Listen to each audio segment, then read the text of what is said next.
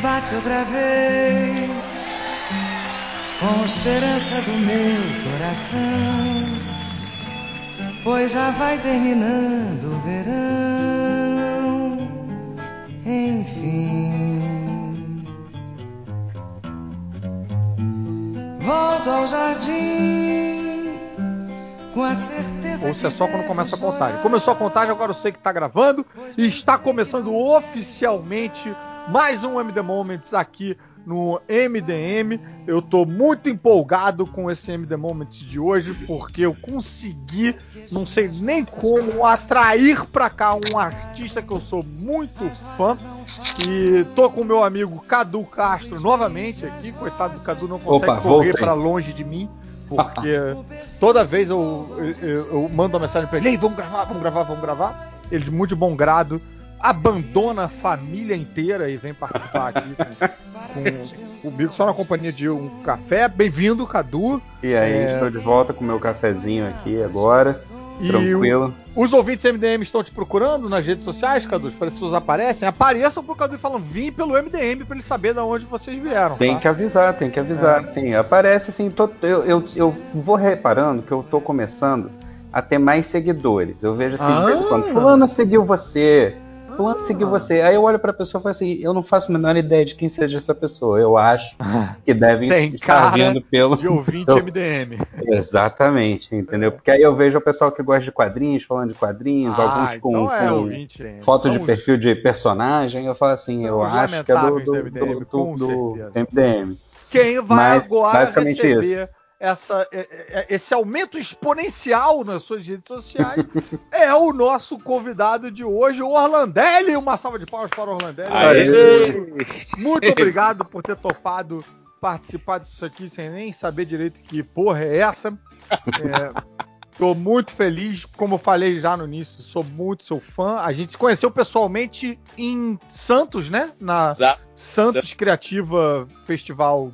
E, e fiquei encantado com o trabalho do Orlandelli. E eu já tenho, Orlandelli, algumas perguntas para você, meio, meio como fã mesmo. Tá? Que legal. Meio, a- aproveitar a oportunidade aqui para te tietar.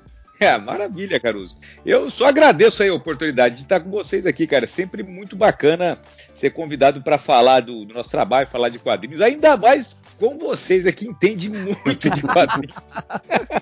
a gente fica até um pouco constrangido quando começa Que a entrar isso? no universo. Porque, fala, rapaz, essa série eu não, eu não cheguei a acompanhar, não. Vocês acompanham tudo. Não, mas aqui Mas no MDM não, não há espaço para constrangimento, as pessoas É. fazem xixi de porta aberta. É, na verdade, eu acho que isso deveria ser motivo para constrangimento. Mas é, não, não há cerimônias. Aqui não há Então cerimônias. vamos lá, vai ser muito bacana. E, cara, eu já tenho uma pergunta direto pra você que é o seguinte: você tem um traço muito, muito particular, né? Que é, ao mesmo tempo, ele é. Ele é, ele é cartunesco, mas ele também tem muito é, detalhe e achuras e tal. Tem um. Às vezes tem um, um- um sujinho, assim, que não, não, não, não combina com a, a fofura do cartunesco. Ele consegue juntar os dois mundos, né? Tipo, o, o, o baixinho do cartoon e tal, mas ao mesmo tempo ele tem uma pegada mais é, é, mais adulta, né? E as histórias que você conta também elas têm elas têm essas camadas. Por exemplo, Daruma, que foi um livro seu que eu fiquei assim, não conseguia largar, que é, é, é, é um thriller, é um thriller de de meio policial, suspense e tal, um thriller psicológico.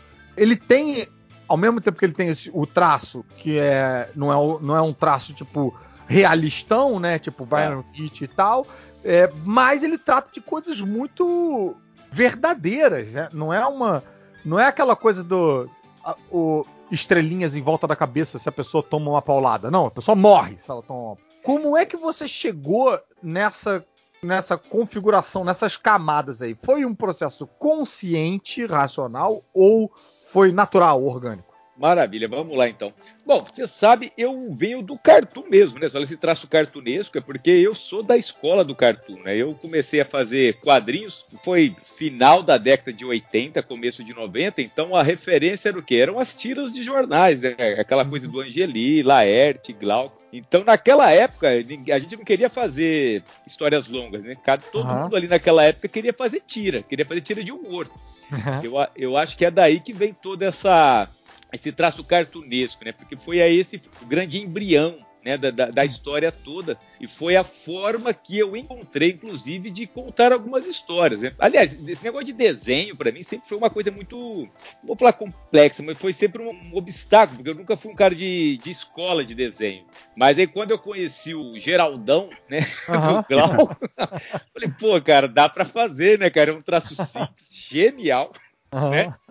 E eu consigo contar minhas histórias. Aconteceu muito com isso, sabe com quem também? Quando eu conheci o trabalho do Enfio. Uhum. Vi aquele traço. Olha, realmente. Ah, e, e eu vejo semelhanças nos traços é, aí, cara. Você, é, é, é, o Enfio, quando eu descobri o Enfio, minha cabeça explodiu completo, né? Porque uhum. toda aquela aquela coisa do vamos desenhar né, tantas cabeças, divide no meio, você preenche. Os... O Enfio rompe com aquilo tudo, né? O traço ele é, é o cara correndo, é, é o, o, a caneta rabiscando, se mexendo. Uhum. Falei, cara, velho, é por aí, né? Não uhum. foda-se o desenho. O que importa é o que eu estou passando com o desenho. É uma anarquia ali também, uma né? Anarquia total. E Legal. foi aí que eu comecei a fazer shard, fazer tiras. E aí, a hora que entra um pouco nessa parte que você fala do Darumá, dessas histórias um pouco mais. Darumá, olha aí, tô falando é. errado esse tempo todo. Ah, mas a maioria fala Daruma, viu? Eu, eu, eu é. sei que é Daruma porque eu tenho Às vezes é, é, é, meio uma, é uma, uma esperança para uma vida sexual ativa. É verdade, tem isso também.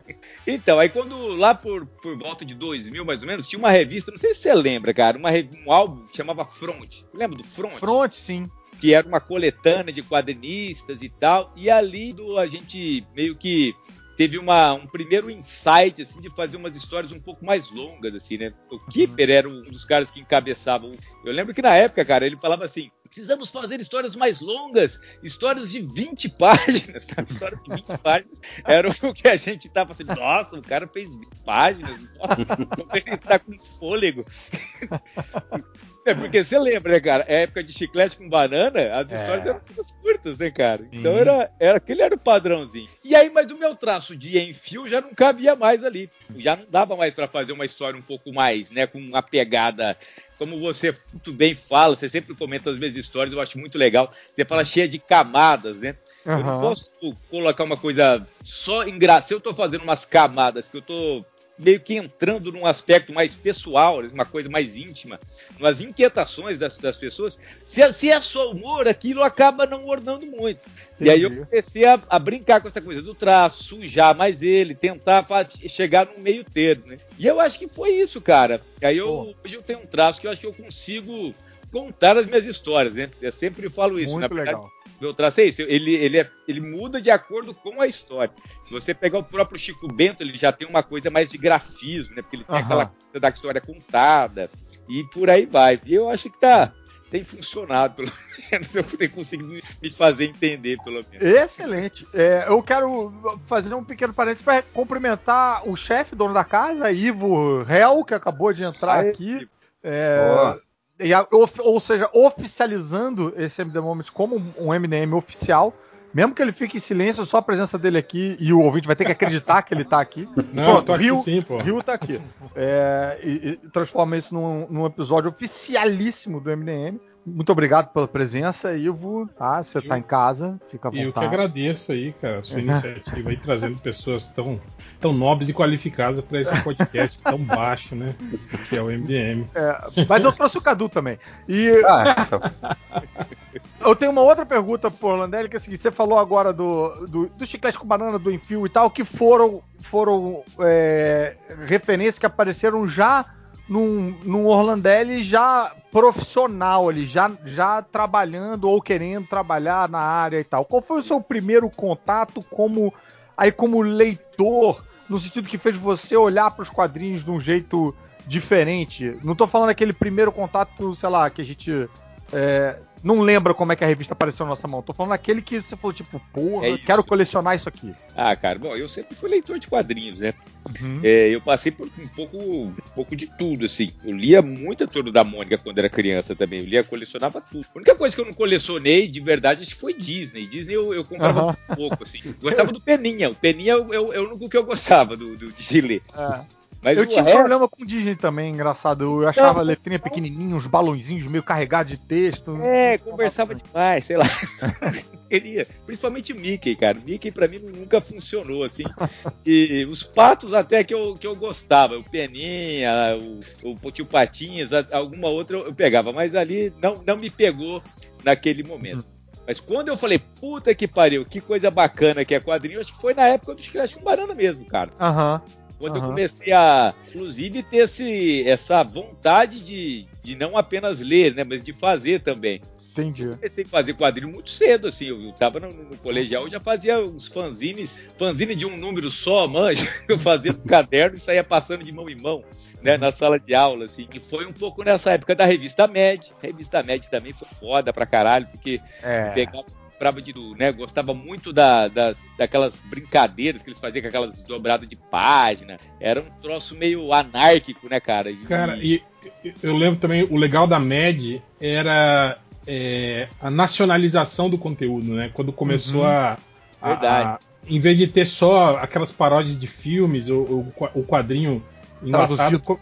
É, começou a, a, tipo assim, os caras zoando a novela nacional. Uhum. Eu lembro daquela uma edição do Rock Santeiro, por exemplo, que pô, Então, cara, foi ele pegava caralho, aquela- né? aquele formato e colocava pra nossa mídia aqui, né? Isso Sim, que era sim. E Caralho. um puta traço, né? Era um- também um puta laboratório de traços diferentes. Sim, Porque sim. você tem esse traço dessas paródias que era, porra, era meio caricatura e meio realista ali nos corpos e tal, mas você É, também tinha o Ota e você tinha o Sérgio Aragonés. E o Putz, Ed, é. que era o foda, o Flávio também, que era nacional, que era de lá também.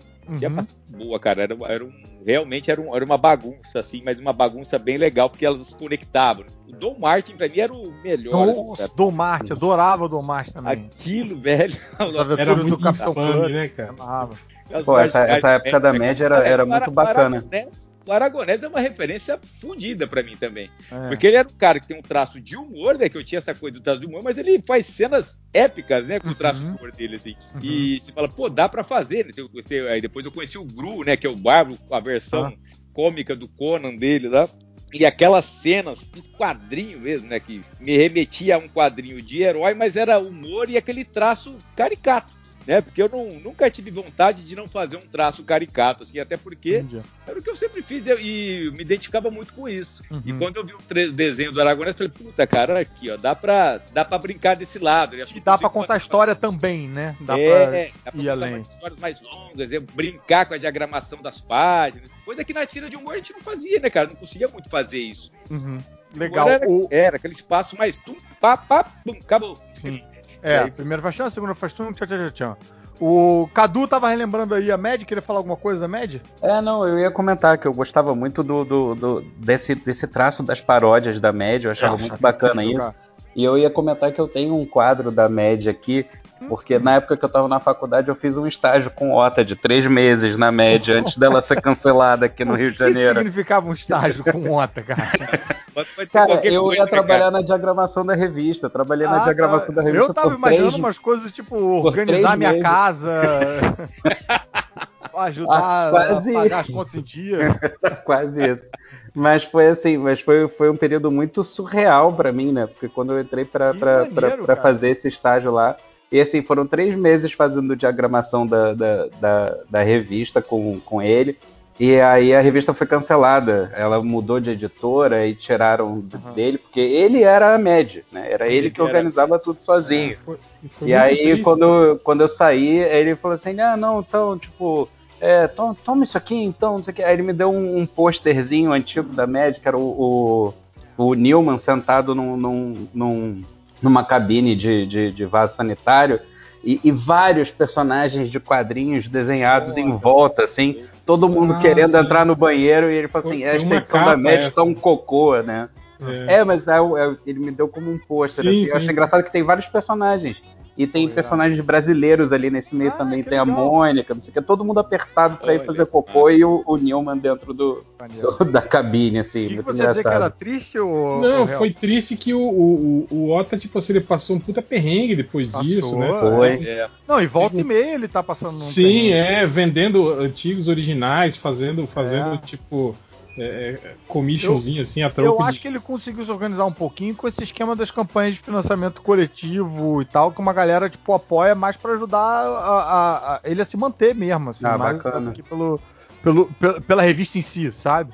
É, É, eu mas- acho foda isso, né? Que tantos anos o cara dedicou, né, a parada. é, pra- cara. E ele é uma enciclopédia, né, cara? A gente participava de um grupo que ele era o Imago Days. No começo do- dos chats de internet, era do Yahoo, ele participava do nosso, mas ele che- quando chegava um assunto de quadrinho, ele já chegava com a, a tese de doutorado falando do negócio. assim. É. Um cara que Mas, cara, tudo, né, isso é, é- é- apesar de, de meio assustador, é, é um pouco recorrente entre artistas de um modo geral. E digo também atores e tal, né? Às vezes o cara não, não consegue se organizar direito. Tem- um outro camarada, o. Pô, ah, o próprio. Alan Sieber, eu acho, volta e É, meia, cara. tá Às vezes tá Sieber. numa. Umas mensagens no, no É, Instagram um tempo atrás aí, né, cara? Exato, e aí bota lá no Instagram pra vender original pra fazer camisa e tal, pra ajudar É, o- a se manter. O então, né? Marcate também, né? O Marcate vive É. de, de venda tipo pinga-pinga, assim, né? Ele mesmo É. tá, ele mesmo O roda o é material o operário dos quadrinhos, ele faz tudo, né, cara? Ele Sim, roda sim. o próprio gibi, assim. É. Ele ainda é um cara. Eu acho que tem um cara que a gente pode falar que é um grande nome dos quadrinhos em termos gerais, é o Marcati. Porque ele, ele é, É. editor, mas no sentido de fazer tudo. Você, Aham. você quer ficar maluco, é você discutir impressão de quadrinho com o Marcati. Ele já vai começar de ele fala, retícula cruzada, com não sei o que, não que. É, é, e ele, po ele posta Rapaz. foto, né? Ele tem, pô, ele tem um offset na garagem da casa Sim. dele. né? Mas por isso que eu sempre gosto de reforçar pra galera que tá ouvindo a gente que vale, pô, tem que seguir. Se você gosta do trabalho da galera, tem que seguir essa galera nas redes e, e apoiar e tal, porque assim, às vezes é um negócio que pra você é um troço, é um apoio que é tranquilo de dar, mas que o coletivo É. salva a vida do cara, entendeu? O coletivo se junta, tipo, ah, 5 reais não é nada, mas juntou 100 pessoas, 200 pessoas a 5 reais, caraca, já ajuda, né? Um... Mas pra evitar que é, o, o- Orlandelli caia em desgraça e, e, e- e- fique aí na pindaíba e tal. Orlandelli, qual. Isso é uma coisa que eu sempre fico curioso de saber. Qual é a maneira, a melhor maneira pra você das pessoas chegarem nos seus livros? Pra, Ah, o- um jeito que tenha mais retorno pra você, entendeu? Porque às vezes eu entendo que uma, um- um- uma editora come um pedaço, ou então a Amazon come um outro pedaço, Ah. enfim. Ah, no meu caso, cara, eu tenho, eu tenho uma loja virtual, né? Eu tenho uma loja virtual, tenho um site. Uma maneira muito fácil de me encontrar é na, no Instagram, é Orlandelli. Né? Ali eu interajo né, com o pessoal ali, a gente está sempre por ali. E no Uhum. meu site, que é www.orlandelli.br, ali tem um pouco de tudo e tem uma loja lá. Ali é legal porque eu sempre acabo dando desconto. E é, é o que falou, comprando pela minha loja, eu consigo ter um. Eu, eu não divido tanto o bolo, né? Dizer assim. Então acaba sendo bem interessante para mim quando as pessoas vão na minha loja comprar. Mas eu tenho, tem lá, quem quer comprar acaba comprando na Amazon. A gente acaba. Fiz muita Uhum. parceria com o Gibiteca. Hoje em dia tá difícil, porque é até por conta desse momento pandêmico nosso, né? A gente não acaba no controle. Eu moro no interior também, né? Então Aham. não dá para ficar dando assistência e tal. Então a venda online para mim é, é a mais interessante quando a pessoa entra na minha loja lá no orlandelli.br. E lá. você nas suas redes eu já vi também, às vezes faz uma promoção com frete, uma promoção com um pacote, um combo e tal. Então é bom seguir o Orlandelli também no, É, no e até Instagram. É isso mesmo, coisa, porque assim, como tá comprando direto comigo, eu consigo tirar alguma coisa, né? Por Uhum. exemplo, você entra na minha loja lá, se você levar mais de um livro, você já não paga o frete, entendeu? Aham.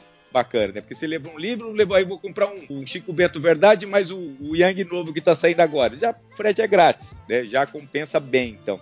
O Yang novo que tá saindo agora, é o terceiro livro do mundo de Yang, ele já tá na pré-venda. Ele teve financiamento coletivo, já acabou? Como é que foi o processo? Não, ele não teve um financiamento coletivo. A ideia até era. Eu, eu, eu cheguei a escrever, estava escrevendo o projeto dele para colocar no Catarse, até porque o Catarse eu acho uma forma sensacional da gente chegar aos leitores, os leitores conhecerem as obras. Porém, ele participou de um edital, do PROAC. Aqui em São Paulo tem um edital Ah, do PROAC e, né, de incentivo à cultura e tal. E ele acabou sendo premiado Então eu acabei ganhando uma verba para produzir o livro. Pô, maneiro. Isso viabilizou a produção. Eu consegui ficar três meses meio 100% focado nesse projeto, né? Porque viabilizou. Porque na verdade o problema é esse, né? Você até faz o livro, o problema é que você tem que parar um pouquinho para ganhar dinheiro com outras coisas. quando você é. ganha um edital ou, ou, ou, você tem um projeto de financiamento coletivo pelo Catarse, permite que você fique mais tempo naquele projeto e o livro saia mais rápido, você consiga fazer mais projetos. E no caso do Ian, foi, ele teve essa essa verba do edital, e agora ele está em pré-venda no, no, meu site, lá no orlandl.com.br, que vai previsão de entrega para começo de julho agora. Olha e aí. como é pré-venda, tem desconto, né? Ele já entra com desconto por, por ser pré-venda. Excelente. E a pessoa pode comprar os três juntos no, Sim, na, nessa pré-venda? Eu coloquei Coloquei vários combos lá. Coloquei ah, ótimo. para os três. Aí você leva até um chaveirinho do Moifá, né? Que é o amuleto deles também. Pô, Tem vários, várias coisas lá. E ó, recomendo pra galera comprar os três juntos. É uma leitura sensacional. E, cara, vai embora. Você lê muito rápido. Você lê muito rápido, é rápido né, e fica ansioso pra continuação, cara. e é o tipo da leitura assim que eu digo. Ah, você lê rápido, mas é o tipo de leitura que vale a pena você ler novamente e novamente e novamente, porque Cada hora você pega um aprendizado diferente, um, um, lance bacana aí e tal. Que isso é outra coisa que eu queria saber com você, Orlando. Como é que funciona esse liquidificador de referências na sua cabeça aí para gerar esse produto? Ah, cara, sempre parte de um assunto que eu tô querendo mastigar um pouco mais, né, cara, na, na, na mente. Assim. Você já leu praticamente quase tudo que eu fiz. Você viu que cada livro, ele, ele é, uma, é muito mais uma viagem interna, né? A gente usa essa aventura externa para viajar mais internamente. Então, geralmente eu tô com alguma algum assunto, uma inquietação, alguma coisa que tá me incomodando um pouco, eu pego os personagens para para colocar eles no problema para eles ver o que eles fazem, né? E aí essa referência, eu tenho muita referência oriental, né, de arte marcial, então, até porque eu uhum. pratico arte marcial já faz muito ah, tempo. Ah, olha aí. É, e, e, tem uma coisa meio budista, né? Então você tem uma coisa muito budista ali, mas não querendo ser, sei lá, muito didático também, não é minúsculo uhum. de sabedoria, sabe? Você fica pílulas de sabedoria, até porque eu acho que não é assim que funciona, né, cara? A coisa tem que, tem que fluir. E eu é, sempre... não, e tem um escracho, tem humor no meio é, também, né? É, é, é, essa é fala de sabedoria para quem quer pegar sabedoria. Se a ela pessoa tem, quiser ler tá só. Lá, mas não é aquela, aquela coisa promia, né? Não é aquela uhum. coisa assim, ó, oh, faça isso, que a sua vida vai ser, vai ser feliz. É, é essa a proposta, cara. Tem que ler mesmo. Porque ele, ele é bem escrachado, ele é engraçado. Sim, total. Muito, muito, legal. O, eu queria. Cadu, eu, eu eu nunca te perguntei isso, mas Diga você, lá. quando você fez, é, começou a fazer o, o, o Ornitorrinco Suicida, porque uma coisa já.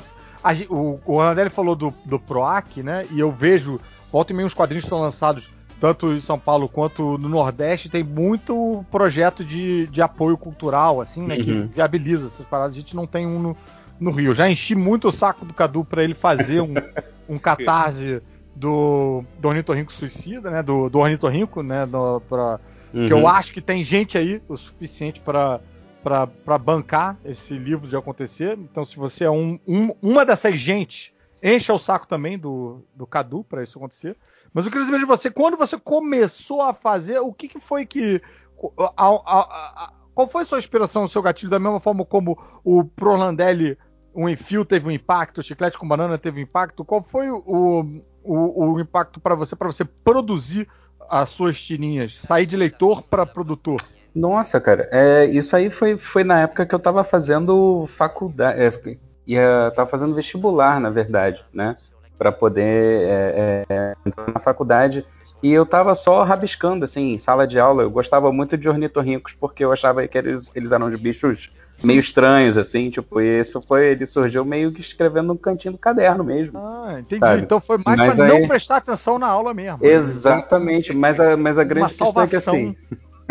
Tô, assim, eu sempre gostei de quadrinhos, né? Isso é, é, é, é meio, é, meio óbvio de falar aqui agora, assim, mas eu sempre gostei muito de quadrinhos. Eu gostava muito de ler o Globinho no, no, no final de semana. E aí as inspirações geralmente são básicas. Eu acho, eu acho até difícil de apontar, porque eram basicamente as mesmas, assim. Só que nessa época, eu lembro que o, o, o Dahmer estava começando até a fazer sucesso, assim, pela, pela, pela, pela, internet, alguma coisa assim, de botar algumas tirinhas e tudo mais. Dahmer, com os malvados, isso, é, essas coisas. Isso, com malvados e tudo mais. e tava tendo um certo boom de, de blogs e coisas com relação a quadrinhos. Até minha esposa, que fazia o bichinho de jardim, também já estava começando a fazer umas coisas assim. Aí eu, eu tava fazendo essa, essa- esse vestibular e falei assim: ah, quer saber? Eu vi no, no, no final daquele suplemento do Globo de, de, de, de vestibulandos que tinha, que existia. Uhum. é, e aí eles falam assim: ah, mandem desenhos pra cá, mandem tirinhas pra cá. Aí eu falei: ah, vou mandar. Eu passei mais ou menos um ano mandando várias tirinhas assim, e cada mês saía uma, pelo menos. Assim, tipo, eles Que ficaram me publicando de graça, assim, por, por um ano, mais ou menos. Que molezinha é esse? Pois é, Esse só que aí quando eu jornal, entrei, é, quando eu entrei na faculdade, eles pararam de publicar porque eu não era mais vesti- vestibulando, já era universitário. Aí eu falei assim, Olha acho aí. que eu vou botar na internet. Aí comecei a desenhar e tentar botar na internet, mas foi, foi mais ou menos por aí. Pô, maneiro. Eu, eu rezo todo dia por uma edição física, um dia ela virá. Vamos começar então nossa rodada de M The Moments aqui. Foi 20 minutos de, de, de papo muito bom. E quero começar então com o nosso convidado aqui, especial. É, não, não vou botar você no fogo logo de cara, Landelli. Eu quero começar com, o- com o réu. Réu, o réu provavelmente vai ter que sair em algum momento e tal, então eu quero usar ele enquanto ele tá aqui. É, qual o seu primeiro MD Moment pra gente abrir os trabalhos hoje? Cara, é incrível que eu tava pensando que da, da vez passada que eu participei, eu puxei duas HQs que eu, que eu conheci em 91, né? Eu lembro que eu falei isso, né? Foi uma data. foi, É. cara, foi um ano, acho que foi um ano, é, tipo, tem, tem alguma coisa mágica aí nesse ano, Aham. porque eu tava. impactante. Eu Sabe que é atrás. muito doido você falar isso, cara? Porque em 91 foi quando eu li a minha primeira teia do Aranha que me fez me fez estar aqui hoje. Foi, Olha aí, foi- é, esse ano também. Foi seu primeiro contato com os super-heróis e pra mim foi tipo assim o, o início de quando eu, eu comecei a ver além dos super-heróis. assim. Aham, aham. E foi, eu lembro quando foi em 91 também quando eu me deparei com a revista do Hellraiser na, na banca. Ah, Hum. E, cara, eu já tinha visto o filme. Eu confesso pra vocês que, apesar de, de, de gostar dos conceitos do Clive Barker, tinha achado aquele primeiro filme bem caidinho, assim, porque ele é baixo custo, né, tal, né? uhum. É, mesmo pra época já era, né, um filme, tipo, boas ideias, mas a execução bem primária, né? Então ficava meio, né? É, é. Aí eu vi lá na banca, né, Hellraiser, achava os personagens de Hell- Hellraiser estilosos, assim, né, visualmente. Falei, vou ver, né? Cara, e vou te falar que aquilo foi um troço. Assim. Eu comprei as quatro revistas que saíram aqui no Brasil, né? E, Saiu tipo assim, em, em minissérie, tipo, fininha, não foi encadernado. é, saiu, é formato americano, né? Mas fi- fininha, assim, Avulso. exato. É, avulso. E foram quatro, quatro volumes, né? E, cara, era, era algo assim completamente. é, é, histórias de terror, assim. é, é, o legal foi assim, tipo assim, as histórias mostravam assim, tipo, é, pessoas acessando a, a- a dimensão dos cenobitas sem precisar do cubo, na verdade. Tipo assim, Aham. ela- elas criavam atos de maldade tão é, é, é, é, bem elaborados que os cenobitas falavam, cara, ô filho da puta. Tipo, Parabéns, viu? Notamos Ah. você. Que horror, bro. E aquilo, cara, tinha umas, umas, umas histórias. Eu lembro uma especificamente de um, de um, um pianista cego. Vocês chegaram a ler esse material? Não, eu não leio, não chego Cara, eu, eu lembro dele na banca. assim, eu lembro que era, era tão angustiante ver aquilo que eu não dei Sim, conta. não, e, demais, e, e a arte era muito boa. Tipo assim, tem um monte de, de artistas e, e vários com, uh, com arte pintada, assim, né? Meio, meio realista. E isso era, era muito bom. Mas Pianista eu lembro. cego. É, eu lembro realmente dessa história do pianista cego que ele tinha um rival na, na- na- na- no conservatório de música, né? Que era, era um cara assim que, que- que invejava muito ele, e esse cara, tipo assim, ele sabia que o- ele tinha um ritual, esse pianista, né? Ele abria a- a- a- a- a- o piano e, e passava a mão por cima das, das teclas, todas as teclas, assim, né? E esse cara, ele colocou lâminas É, giletes Nossa. assim, entre as, as teclas. Então, quando ele passou a mão, ele fudeu a mão dele e não, não, não, não pôde tocar mais, né, piano, né? E aí ele descobriu isso e aí para se vingar ele fez um ritual, né? Tipo ele ele ele espalhou, ele, ele colocou lâminas e pregos numa porta, né? Deitou essa porta no chão, ele rolou por cima dessa porta, né? Tipo se autoflagelou e aí ele colocou assim, dispôs ao redor dele assim partituras E aí ele dançou. E aonde os pingos caíram nas partituras, ele escreveu uma música. E aí Caralho. ele, ele deu essa partitura pro cara. E quando o cara tocou essa partitura, abriu a dimensão dos cenobitas. E os Os Cenobita falaram, porra, parabéns. Exatamente. Parabéns. E aí Ah, tem pode aquele entrar. lance, né? de que ele conseguiu a vingança, né? O, o, o amigo, o, o rival dele virou um, um- um- um instrumento musical né, nas mãos dos cenobitas, tipo, ia ficar eternamente tocando nele, né? No, no, no, no- inimigo dele. Só que ele agora, ele também passou. Ele ia ficar a eternidade, ele, ele recuperou a visão e perdeu todos os outros sentidos. Então ele ficaria para sempre, por toda a eternidade, sentado no- no- na, na plateia assistindo aquele concerto macabro lá dos caras transformando o corpo do, do rival dele num- em instrumentos musicais. assim. Cara, era bizarríssimo. E tinha outras histórias, muito, Que loucura. Muito e eu maluco. levantei a do Aranha. E eu impressionado com, com- Meu Deus, o Kraven levantou o Homem-Aranha. Pronto, acabou com tudo agora, né? É, eu. Bem, mas, em, em minha desculpa, eu tinha 10 anos de idade em, em 91. Então E eu confesso que eu também não era um leitor muito habitual de, de, de quadrinho de, de, de terror, assim. Eu tinha lido algumas coisas da, da cripta, da calafrio, assim, né? Mas não era algo assim que, que, que me chamava muita atenção, né, cara? E aí foi a partir daí que eu comecei a, a, a me interessar por quadrinhos desse gênero também, né? E comecei a, a ler de tudo, assim, É. que aparecia. Mas Ai, nossa, eu sou, eu sou o cagão igual o, o Caruso, cara. Eu sou uma pessoa É. muito impressionável pra terror, assim. Muito. Eu, eu passo longe de filme, passo longe de gibi de terror, porque eu sei que eu vou ficar impressionado. Vou ficar lembrando disso pra sempre. É um horror. É, né? exatamente. Tem, tem uma história também de uma porta dourada que o cara ele entra num armário, alguma coisa assim, e aí ele, tipo, tem quando você se perde dentro da sua própria casa, no escuro. Aham. Aí Uhum. ele, ele enxerga a porta, né? E aí ele vai até a porta e quando ele abre, tem um outro corredor e com a porta, uma porta dourada mais longe. Ele caminha para esse corredor, chega nessa porta, abre, aí ele, ele vê outra porta mais longe. E cara, ele fica semanas desaparecido dentro da própria casa. Ele é Caralho. encontrado. Nossa, gente, que horror. E- E Isso tipo já aconteceu assim, com o Luciano Huck. Sempre Mas- isso, Inclu- assim. Inclusive a porta dourada, né? Mas, pô, acho interessante que você bem pontuou aí como ó, a mídia pode ser até mais impactante e mais pessoal e imersiva do que o filme, né? Exatamente. Porra. Porque Você não, você não tem a, a, a restrição orçamentária né, no quadrinho, Uhum, né, cara? uhum. Você, você com o desenho. Eu, eu falo muito isso sobre o, o, o desenho animado de Star Trek, que foi feito ali nos anos 70. Cara, é muito bom, cara. E justamente por isso, porque, tipo assim, os caras poderiam, podiam pirar de um jeito que eles não piravam na série de TV, porque eles tinham restrições orçamentárias, né? Em limites. É, então, te- cara, tem. é, é, eu até aconselho é, o pessoal aí que, que gosta de Star Trek e, não- e- e nunca, e nunca assistiu. Eu acho que tem até no Netflix, se não me engano. Esse, Os esse- desenhos estão no Netflix? Eu acho que sim, cara. O- a não- série clássica tá lá, né? A primeira ano tá lá.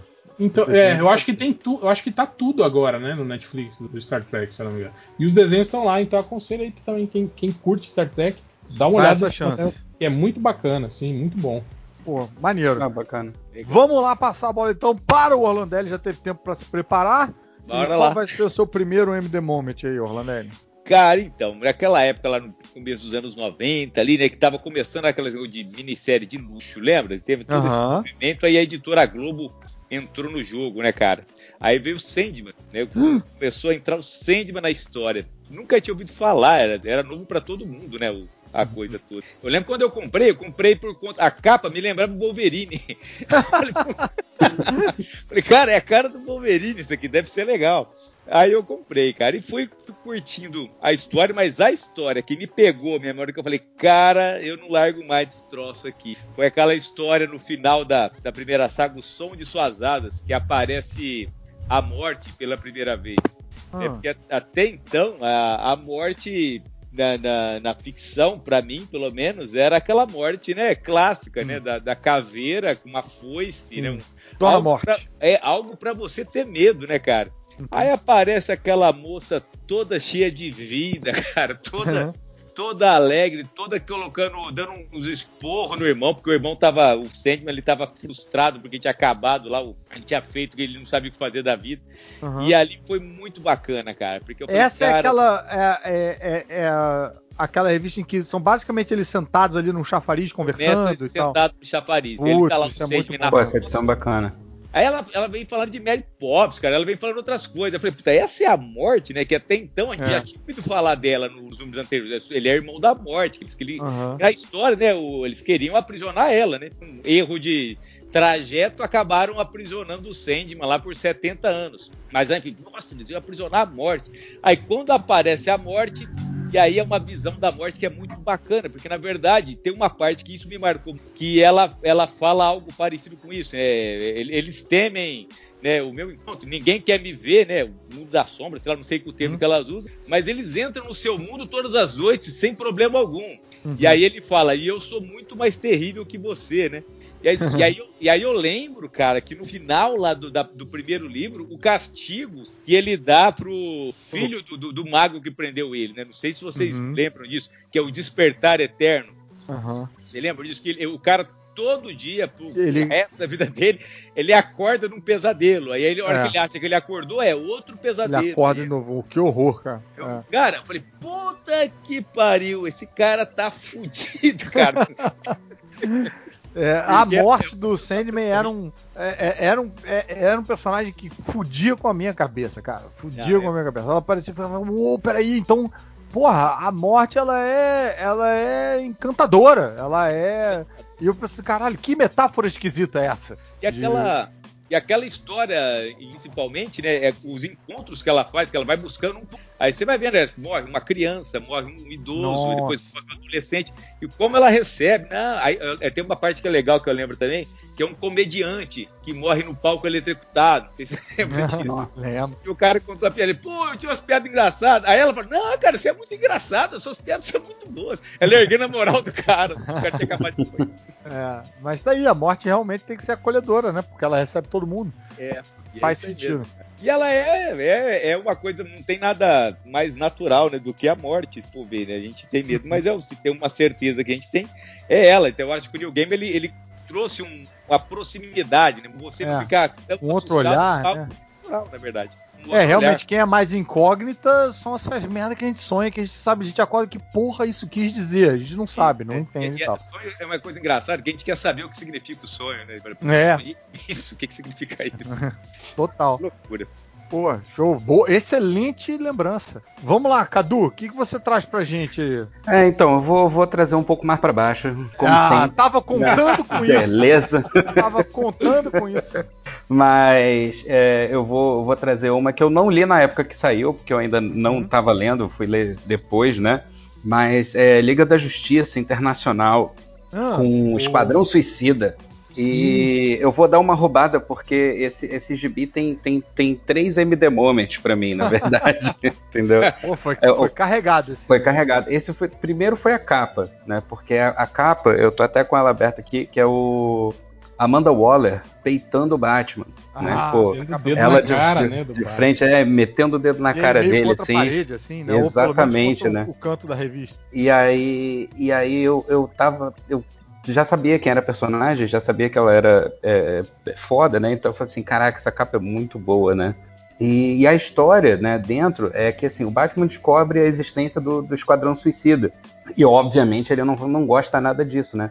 Então ele arranja um jeito de ir preso naquela mesma prisão, ele se disfarça né, de algum jeito e vai para aquela prisão. E aí, quando chega de noite, tá todo mundo dormindo, ele sai da cela, ele vai para um, pra um, um armazém que tem dentro da, da, da prisão, cheio de caixa, puxa um, um- o uniforme dele de dentro de uma caixa lá de dentro e vai vestido de Batman pelo meio da prisão para ir confrontar a Amanda. Só que aí, obviamente, o Esquadrão Suicida tá ali no meio, né?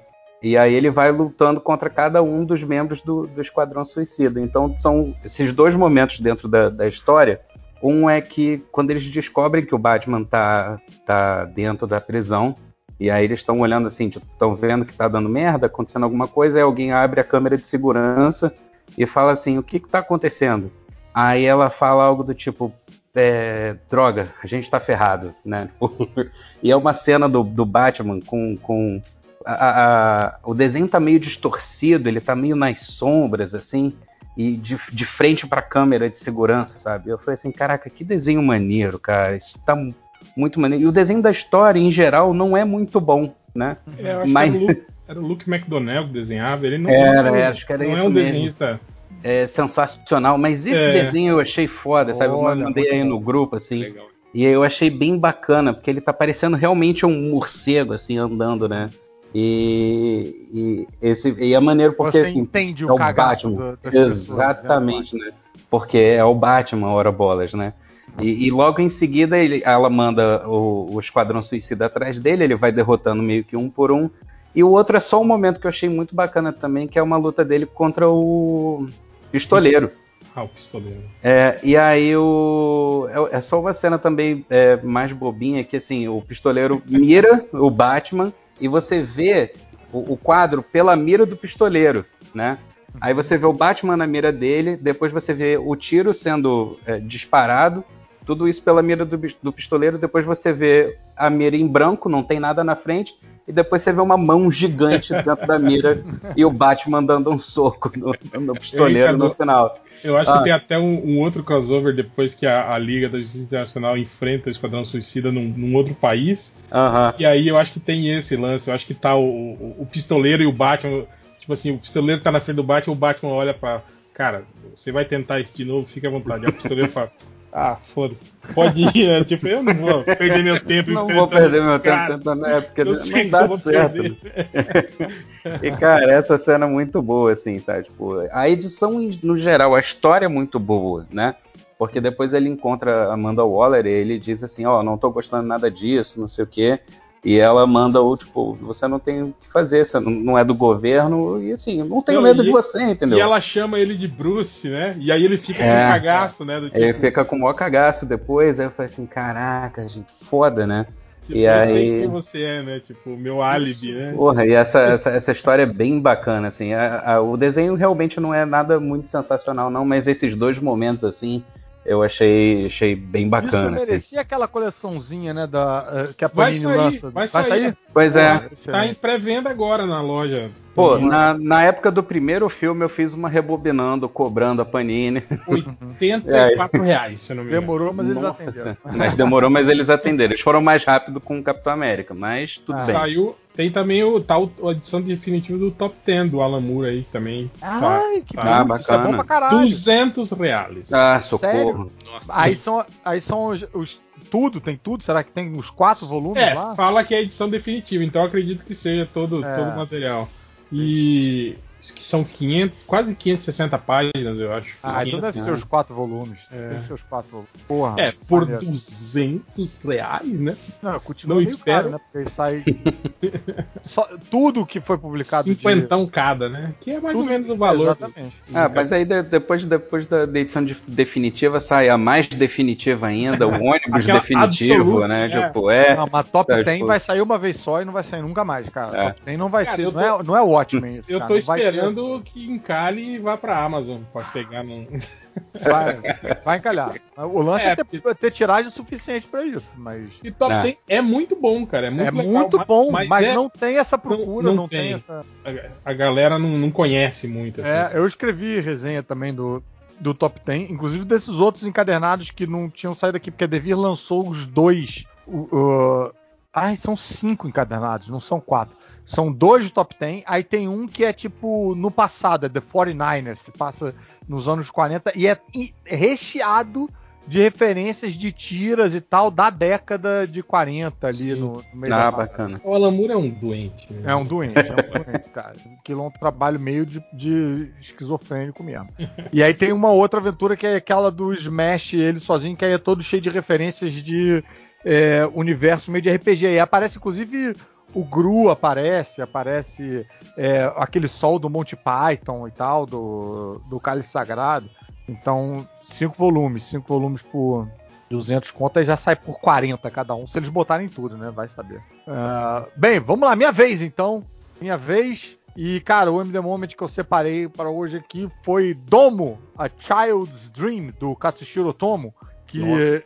Eu, cara, quero lembrar se eu já tinha lido aquilo ou não tinha quando eu li isso aí, mas eu achei esse volume numa cagada no, num stand da Devir, numa Bienal dessas aí. Era, se eu não me falha a memória, era 40 reais, a edição gringa mesmo. Aí, pô, edição fechada, pequenininha, fui lá Falei, ah, vou dar essa chance aqui. Porra, cara, bom demais esse material. E tem uma cena, a história é toda em torno de. É, é, é meio uma investigação com os crimes que ninguém consegue provar, entender direito. Aí aos poucos é, você entende se você não quiser spoiler, enfim, dá esse salto aí de cinco minutos. Mas você entende que o que está acontecendo é num complexo habitacional japonês, daqueles de porra, tipo, é como se fosse aqui no Rio de Janeiro, o Minhocão, lá tem tipo, né, um prédio com gente pra caralho e tal. Começa uma batalha entre um. Tem um velhinho que tem poderes paranormais lá que fica meio destrolando as pessoas, controlando a mente das pessoas e fazendo as pessoas pularem do prédio e tal. E aí se muda para lá uma outra um, um, uma outra criatura com poderes paranormais que é uma criança de 6 anos. E aí começa uma, uma batalha entre o velhinho e a criança com os poderes paranormais. E aí o velhinho controla um vizinho meio. É, o cara tem cara de ser meio autista e tal, para assustar a criança, para ver se a criança, sei lá, pede para se mudar, ir embora e tal. E aí o que, que o vizinho faz? O vizinho chega na frente da, da, da, da, criança, abre um estilete, enfia no pescoço e vai de um lado a outro. Nossa, Isso com uma expressão impassível, assim, meio que ele tá sendo controlado. Brother, é que esse momento fudeu um pouco a minha cabeça. Que a, eu fiquei viajando no impacto da garotinha ver essa cena. E também no cara sendo controlado, fazendo isso e sentindo essas coisas, mas sem expressar nada eu gastei um tempo nessa página aí. E o sangue, eu botei aí no, no chat, né? Ele sai meio tipo. meio mancha de nanquim mesmo. O Katsushiro Otomo tem uma coisa. Ah, que maneiro. Ele gosta de fazer a coisa. Eu, eu li não sei aonde uma matéria dele que ele falava que quando ele ia desenhar três pedras, ele ficava, tipo, ajeitando as pedras, mas aí achava que elas pareciam artificiais, porque ele colocou elas naquela posição. Então ele só conseguia desenhar se ele virasse de costas, jogasse as pedras por cima do ombro Caraca, velho. Desenhasse Nossa. aonde ela caiu e tal. E, cara, e essa mancha de nanquim tem um pouco essa, esse, esse ar, assim, de um. Parece um troço meio verdadeiro. Cara, e ó, a revista é cheia dessas coisas, assim, tipo a, a massa. De, porque ela é preto e branco, né? Então a massa de sangue parece que o nanquim tá, tipo, ali escorrendo da página. Cara, foi. É de fuder essa história, fuder. E separei esse momento, mas são vários momentos impactantes ali nessa, nessa leitura. Recomendo fortemente, que é uma obra pouco falada do, do Katsuhiro Otomo, que o pessoal fala mais de, de, de Akira, né? Até do Memories, que ganhou adaptação em animação e tal, mas o Dom às vezes passa meio batido. Não sei por que nenhuma editora aqui pegou para lançar, que é da Dark Horse, deveria ser uma, um licenciamento, não deveria ser impossível, não sei o que acontece aí, mas caralho, é foda isso, viu? Bem foda. Bacana. N ninguém leu? Ninguém. Não, não li, não. Não conheço. Ah, eu, eu, eu, eu, muito mal li Akira. Assim, Porra, odeio o taco. o Katsushiro Otaku. Uh, mas, cara, pô, recomendo bem. E Akira também recomendo, cara. Akira, nossa senhora, é uma jornada o, o, Akira foi um dos carros-chefe daquela época que eu comentei lá, com o da Globo. Globo, entrou, né? Eles entraram ali com a Akira, né, cara? Só que era caro pra cacete, cara. É. Eu não tenho que colecionar e, na época, eu não dei conta, não. E até hoje as edições finais ali, aquelas que você pega. O, número 38 foi a última, né? Então acho que 38, 37 e 36. Caraca, são artigos de raridade até hoje. É. Já, já foram publicados meio raridades, porque acho que era uma tiragem pequena e tal. Mas até esse é o tipo da coisa que não continua um item de colecionismo, assim, não Sim, baixa o preço. Uhum. E, num, e, nunca mais vai sair, né? Porque o, o é. ele, ele, proibiu essa versão colorizada e, é, e flipada, né, uhum. americana, uhum. né? Isso, isso nunca e... mais vai ser publicado. Cara, e porra, me perdoem os puristas, mas caralho, a colorização é bem boa, cara. Eu nem ligo de estar tá todo mundo canhoto e tal. É, mas, mas é, eu não cheguei a ver essa, essa muito colorizada, não. Eu, eu, só peguei pouca coisa de Akira para ler, mas depois mesmo, assim, só, só em preto e branco mesmo. Eu, eu acabo sendo um pouquinho desses puristas, assim, eu, eu acho que tem, tem algumas é, coisas cara, que é foram feitas ali, você pode fazer, é. sei lá. É bonito em preto e branco. Você vê mais o traço do cara e tal. Mas, bicho, a colorização acho que era da Marvel, eu acho. Na, da, dessa da época eu acho bem boa. Hum. E eu ainda. Se eu, eu tenho para mim que se eu encontrar essas três edições da, da Globo aí, eu vou tentar completar minha coleção de, de Globo. Porque eu tenho, eu tenho encadernado, né? Não tenho avulso. Uhum. Eu achei todos encadernados, achei vários a preço de banana, inclusive.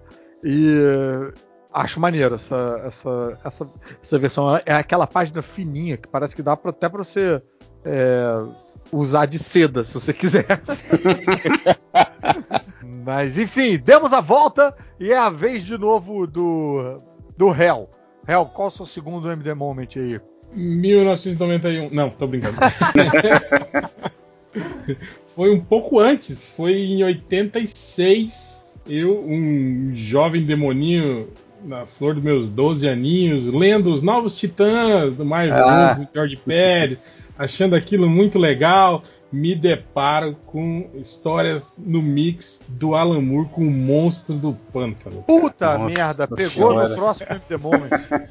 com 12 anos, você lendo aquela história juvenil, né, de, de heróizinhos juvenis, assim, uhum. da Novos Titãs, que eram muito boas, lógico, né, mas, mas, tipo, é outra pegada.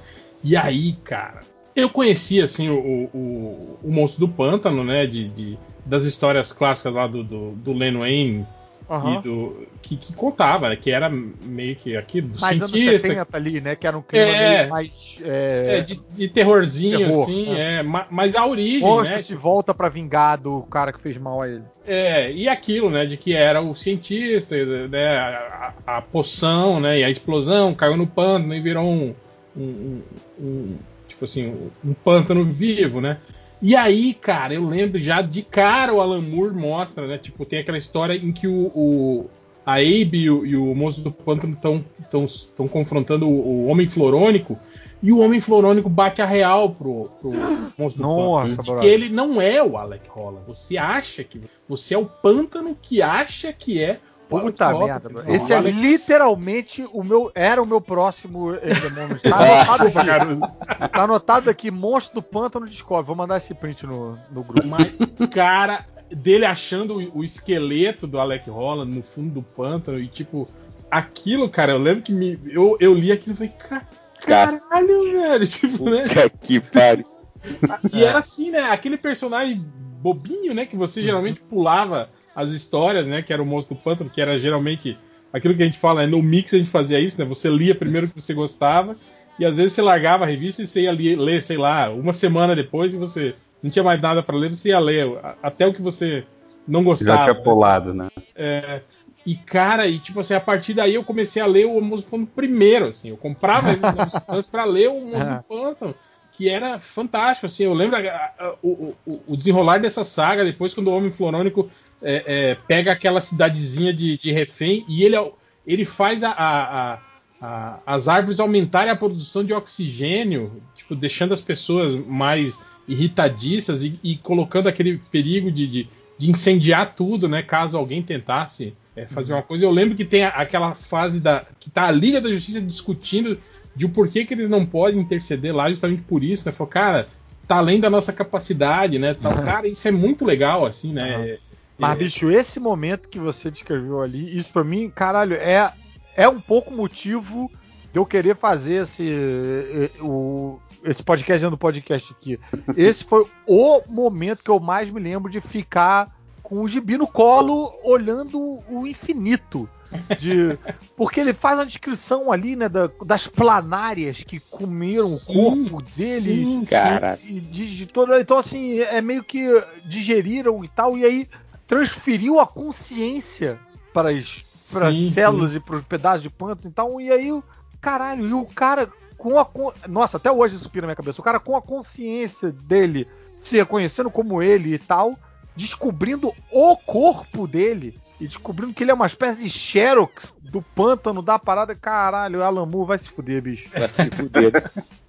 Caralho, isso eu, eu, deu e, tilt. Cara, e, e, o desenho do, do, do Steve Set também é foda pra caralho, né, cara? Tipo, era um desenho que, que não era comum, né? Era, era um desenho que fugia completamente do padrão do, do, do super-herói que a gente conhecia, né?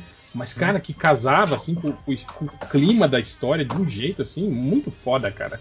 Eu, eu, lembro também depois, eu não sei se você, se você acompanhou essa história toda, não sei em que período você leu isso, mas eu lembro hum. muito depois daquela, quando o Homem Florônico se automutila com a, com a, com a, a serra, ah. e aí depois ele, ele, ele completamente pirado, ele tenta, tipo, é, é, cobrir, se cobrir de novo com a pele plástica que ele usava para se disfarçar de humano. Só que ele já tava todo, tipo, com, com os, a, a, casca dele crescida, assim, né? E ele, ele fica todo bizarro, assim, com aquela pele plástica por cima, ele veste o jaleco, tentando parecer humano ainda, só que, tipo, cara, é muito ah. foda. E tem depois o, o, outro arco, né, do menino autista lá, que tem o macaco rei, que aquilo também é completamente assustador, né, cara, aquilo uhum. lá.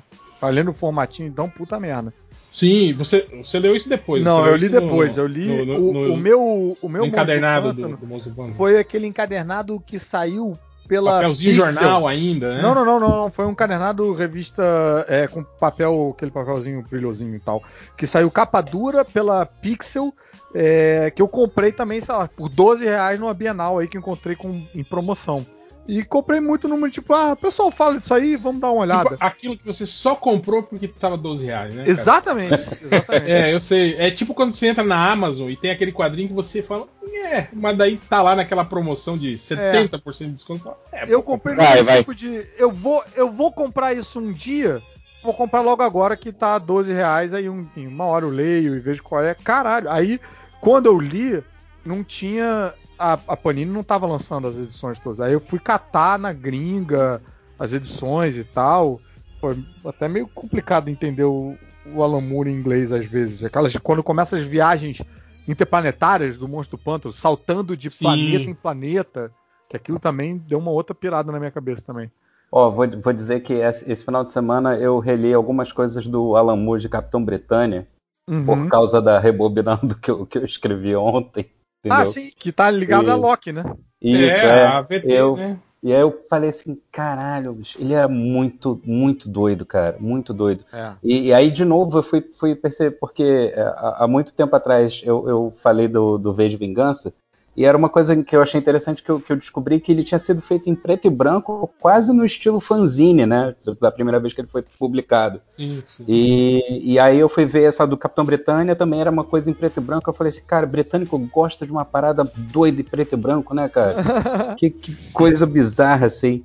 Mas é, é, é, é muito doido essa história de multiverso dele. É, é, é meio era na época, né? Meio rudimentária, uhum. tinha muito barateamento de custo. Isso. E plágio pra caralho. Muito Nossa, plágio. muito. E, e, eles faziam umas revistas tipo mix que a gente faz aqui, né? Tipo, não era uma revista de um herói só, né? Sabe? Tipo, uhum. Mas já revistas tipo mix, assim. É, tinha aquela Marvel mas... UK. É, mas, cara, era muito doido, assim. Essa, essa coisa do Capitão Britânico não fazia a menor ideia também. E aí li e fiquei assim, boladíssimo com, com, com, o nível de doideira que é. ele conseguiu. E é bom, é bom até hoje, cara. É pois é, exatamente. Sabe? É isso. Ele mistura até o Miracle Man também no meio das histórias, sabe? É muita doideira, muita doideira. O que, que, você ia falar, Hel? Não, tô falando que isso, felizmente, a Panini publicou, né? Os, é, os dois Demorou uma eternidade, mas saiu o segundo. Mas saiu. Eu tenho aquelas edições avulsas, papel. Eu tenho também. Chamequinho, sabe? Do, mas saíram, saíram quatro só, não foi? Sei lá. Foi. três, ó. É, eu lembro que não concluiu, né? É, não foi nem, não foi nem só a Panini, não. Tem, tem, teve uma outra editora aqui. Teve, aí, não. Que lançou a Avulsa foi essa Brainstorm, ah, sim, pra é. o, que era Capitão das... Bretanha, né? É, isso. Capitão, Capitão Bretanha. É a Pandora, Pandora Books. Pandora Books. É a Pandora. Ah, é. Orlandelli, demos a volta sua vez agora.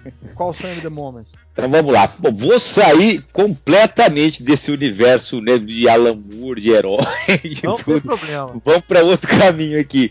Mas é que é uma história que, quando eu li, é, teve um momento que eu fiquei Puta que pariu. Que é uma história recente, até que não era você que eu esperava. Não sei se vocês chegaram. Ah, é, sim. É, Fabien Tomé, né? Uhum. Que ele. Saiu pela Nemo. Pela Nemo, exato.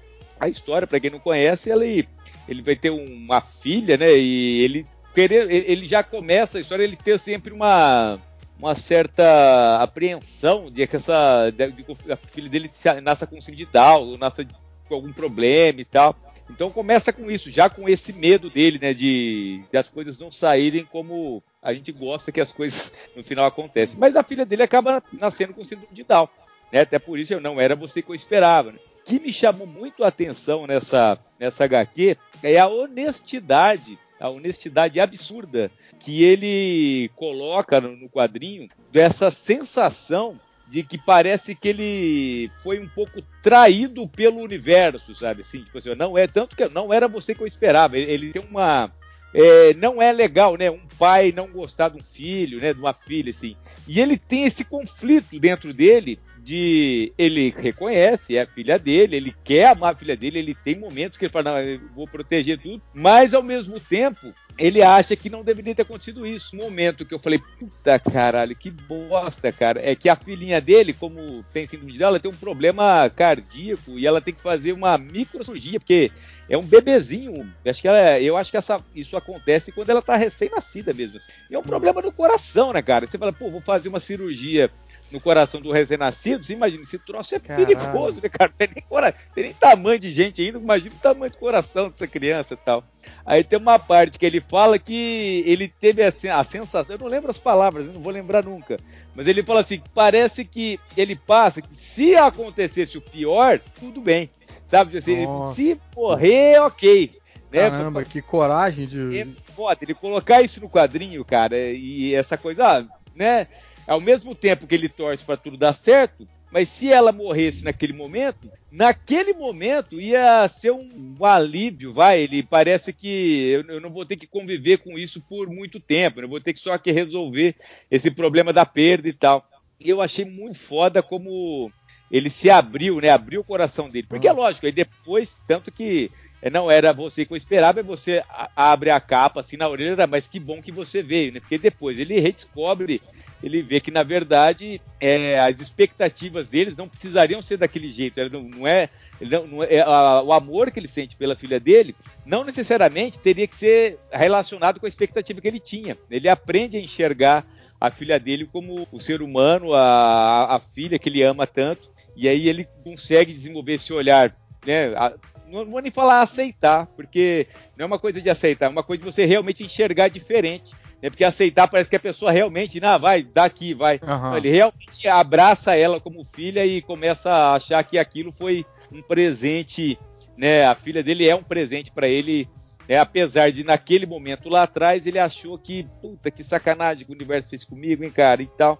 E quando, naquele momento da, da cirurgia, eu falei, caralho, velho, o cara aqui, ele não, não poupou honestidade para para falar dessa sensação. O que eu é acho bonito, legal, né? realmente isso de, de, se expor dessa maneira. Às vezes eu tenho a impressão de que os, a, a, Nemo publica muita coisa de, de quadrinho francês e tal. Eles têm essa, sei, cara, acho que eles são mais sinceros, autênticos, menos, menos é... Porque você, às vezes menos quer... Instagram, assim, menos. Ah, até porque você quer. Você até coloca um draminha, mas não, mas ali você vê que o. É, realmente você sente que a coisa tá não foi fácil para ele, né, cara? Eu acho que a auto, ah. autobiografia, a autobiografia é um problema, na verdade. Né? Por isso que eu gosto de colocar personagem, porque o personagem não é eu, mas é eles lá, então eu consigo me esconder atrás dele.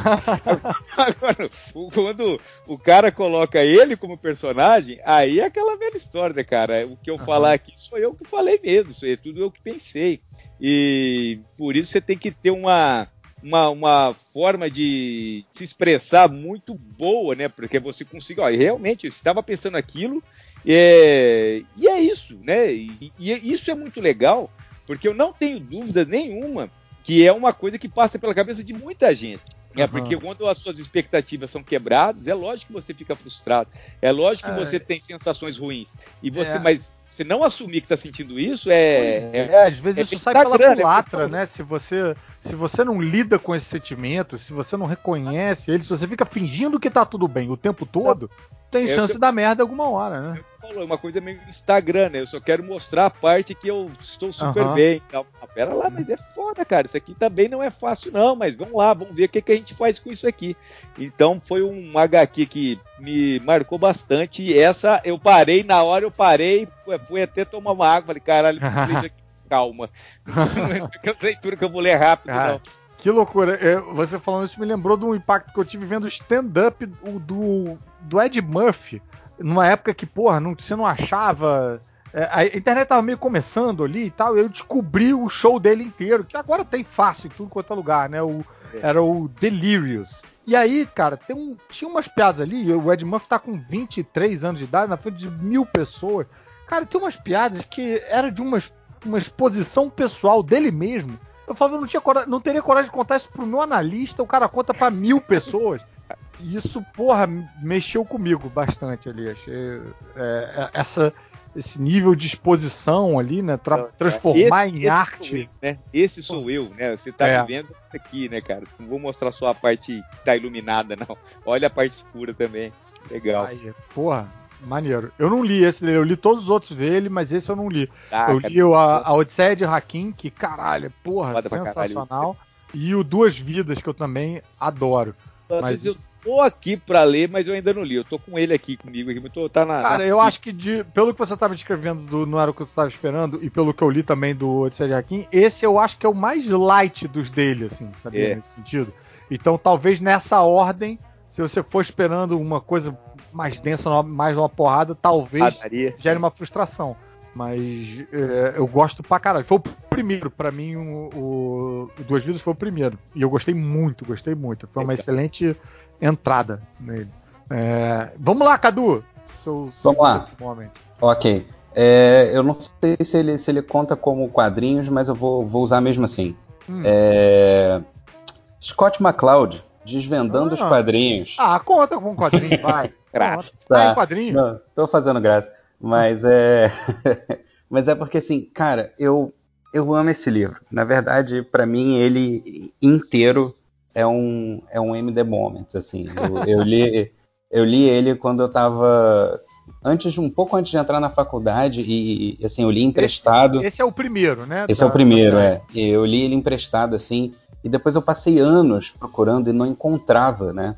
Eu fiz uma coisa que não me orgulho muito, muitas pessoas vão, vão me chegar, mas como era faculdade, eu encontrei o, o livro em PDF na, na internet e, e baixei ele e, e imprimi ele no estágio escondido do- da minha chefe. Gastei, mas tipo, É, toner, erro- assim. Não, não- aqui é MDM, cara. Não precisa ficar com esse sentimento, não. Aqui Sei lá, a né? gente Vai até que incentiva isso. alguém, Mas se puder tirar alguém me denuncia, não sei o que Se tá puder xerocar né? no trabalho É, o ainda. bacana é gasta- usar o material Melhor da empresa. ainda. Esse aqui é, o- é aí que ganha a estrelinha É. MDM. Faça mais cópias Ah, e venda a cópia. É, pois é. Pô, mas, mas cara, e pra, pra ter, e até hoje eu tenho ele. Depois eu consegui comprar o original, mas ele fica ali do lado do, do, do, do meu pirateadozinho, porque é, é- é- é com carinho, assim.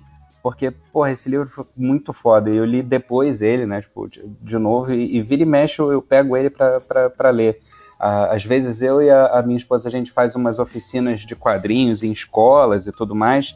E aí tem essa página, que é uma página que eu gosto muito e que, e que eu acho incrível, assim, tipo, ainda mais. É, é, acho que o Orlandelli vai, vai, vai cor- concordar aí também.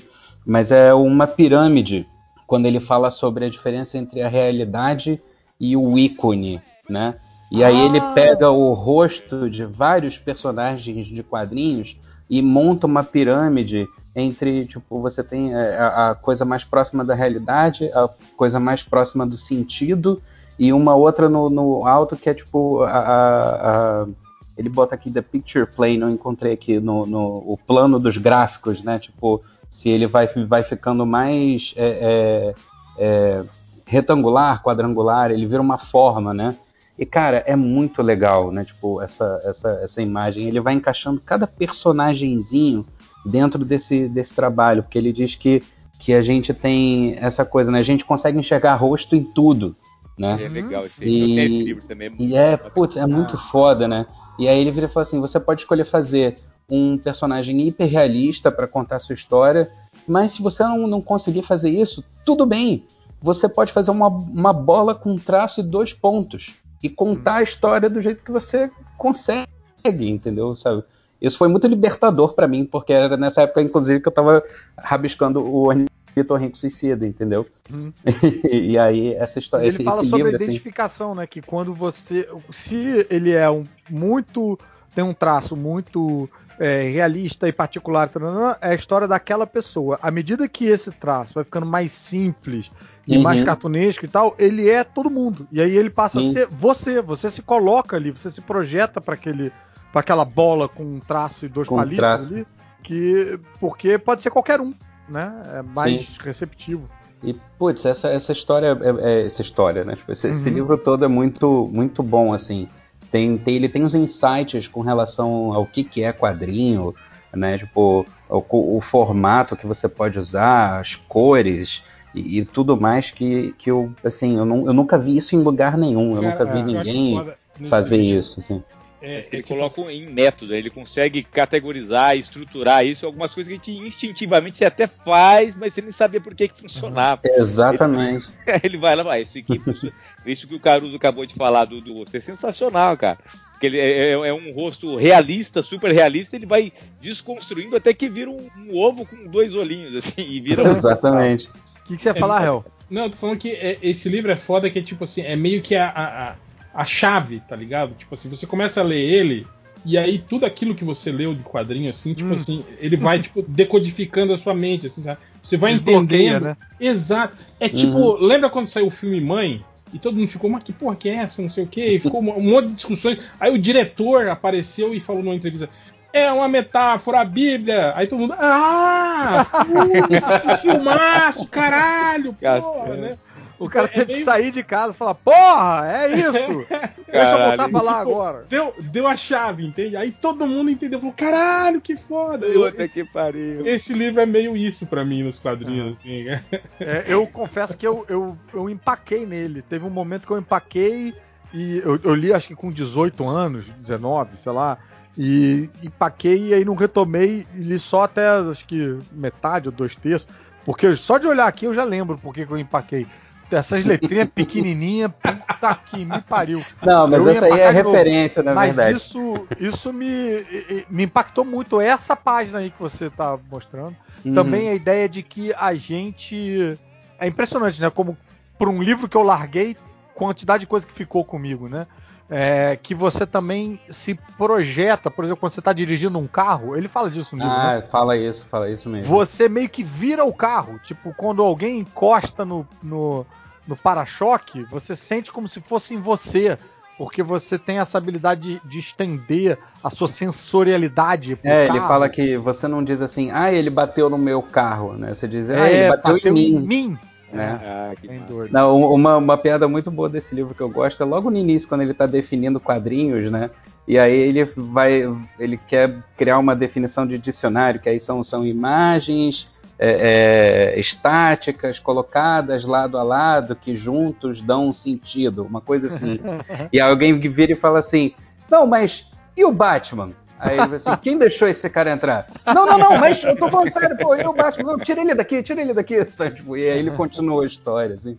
Eu acho muito boa. Muito bom.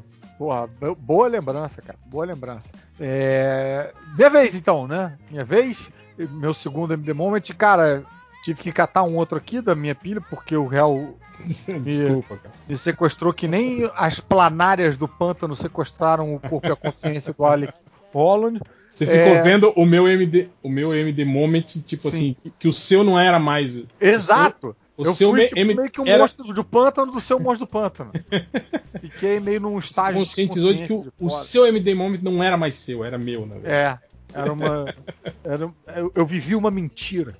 Mas, então, trouxe um outro momento aqui, falando de quadrinho nacional, falando de Laerte. É, que, cara, uma história que me marcou bastante, eu não sei nem dizer direito porquê, é, que é essa Fadas e Bruxas. Ah, foda pra caralho. Putz, essa é uma história em que ele descreve. É um cara, um cara qualquer, e ele é convidado para uma festa que ele não sabe como é que, como é que ele foi convidado para essa festa.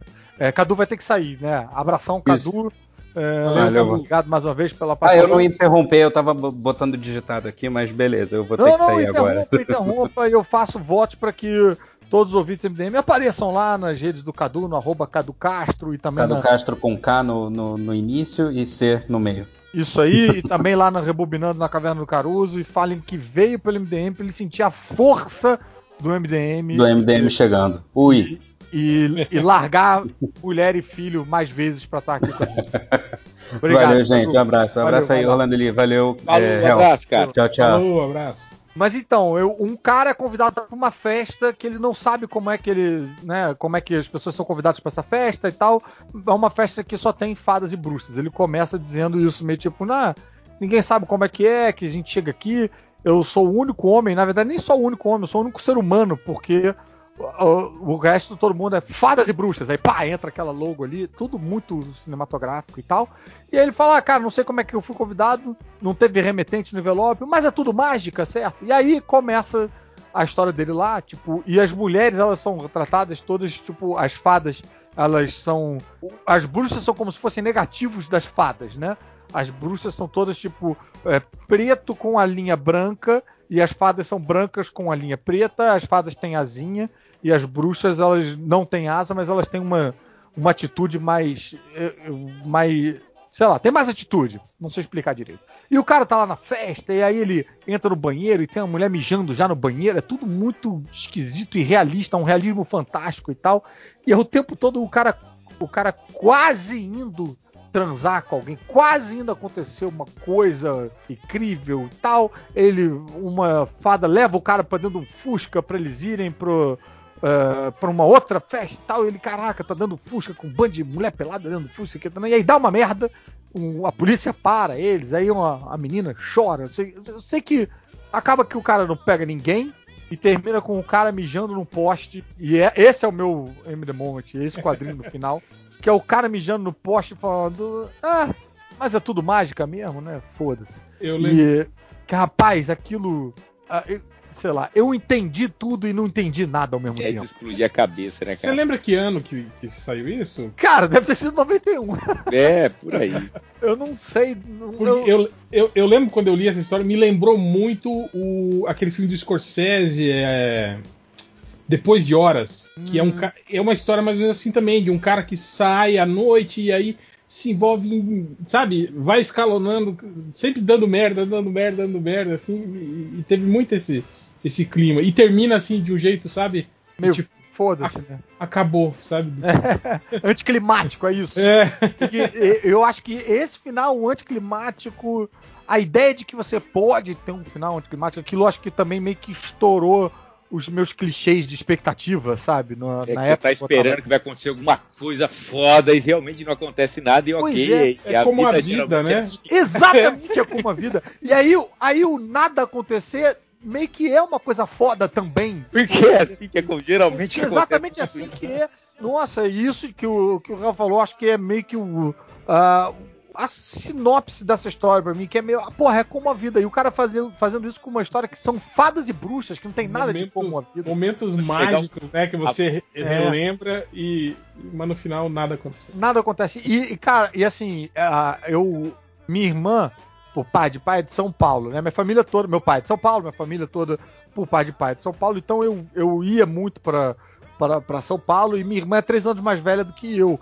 E assim, no- quando eu tinha, sei lá, eu não lembro quando, que idade eu tinha isso, mas ali na adolescência, porra, você sair com pessoas três anos mais velhas é muito foda, muito foda. Tipo, eu com, sei lá, 15, tá saindo com pessoas de 18, era muito incrível. Ou com 17 tá saindo com pessoas de 20, enfim, whatever. E minha irmã me levava pra sair, tipo, com umas festas, amigas dela, mais velhas. E, e ah, São Paulo, ou as amigas da minha irmã, não sei, elas, ela- elas davam condição pra conversa, entendeu? Tipo, enquanto aqui no Rio, e eu acho que aí eu já faço um, meio que um, um tratado sociopolítico, antropológico e tal, eu acho que tem uma cultura mais fisiculturista, no sentido de que se você não é, pelo menos no, no, né, no, na no meu colégio, nas pessoas que eu andava, se você não é um cara fortão e não sei o que, também as pessoas não querem, não, não te dão chance, não te dão conversa, sabe? Em São Paulo eu sentia que é, se eu começasse a falar, as pessoas falavam, ah, vamos ver o que, que esse cara tem pra dizer. Se fosse uma merda, eu tô. Ah, você você tá fora tal, você é uma merda. Agora, se eu tô falando coisa interessante, as pessoas engajavam e conversavam. Então eu tinha entrado, então às vezes eu conversava com, com umas meninas três anos pra ver, que era tipo como se eu estivesse falando com essas fadas e bruxas e tal. E eu me sentia meio, tipo, indo pra essas festas e, e nessa expectativa de que alguma coisa vai acontecer e nada acontecia e mesmo assim foi do caralho, sabe? Foi maneiro pra caralho. Porque eu, eu mesmo Essa história é muito foda, cara. É muito foda, muito foda cara. como ele retrata as duas, as fadas, as bruxas, elas assim, não é que elas são malvadas, elas simplesmente um pouco É. mais, mais nada, parece gato, sabe? Gato. É, gato, exatamente. Não tem Elas são expressão, mais ela- é assim, né? É, e, e a- e as fadas é tudo festa, é tudo rir, tudo quer abraçar, tudo quer tirar foto, que não sei o quê. E, e- e- e são personalidades que você reconhece na- nas pessoas. Conhece. Puta, Você tem foda. muito, tipo, puta, caralho, essa minha amiga aqui é bruxa, essa minha amiga aqui é fada. Você tem muito essa, né? E, cara, eu, sei lá, é, é- esse quadrinho pra mim é mágico, é mágico. Toda vez É que eu leio, eu tô nessa festa aí, de novo. Olha, essa época do Laerte ele fez várias coisas geniais, né, cara? Uhum. Sustentável leveza de ser também. Puta, Cara, foda. aquela, aquela história dele também da família presa no, no, no, no engarrafamento. essa eu não lembro, não. Não é dele? essa? Eu acho que é, cara. Que a família, tipo assim, fica presa no engarrafamento e, tipo, os filhos vão crescendo, né, tal, assim, tudo dentro do carro, assim, vai. Se passa a história.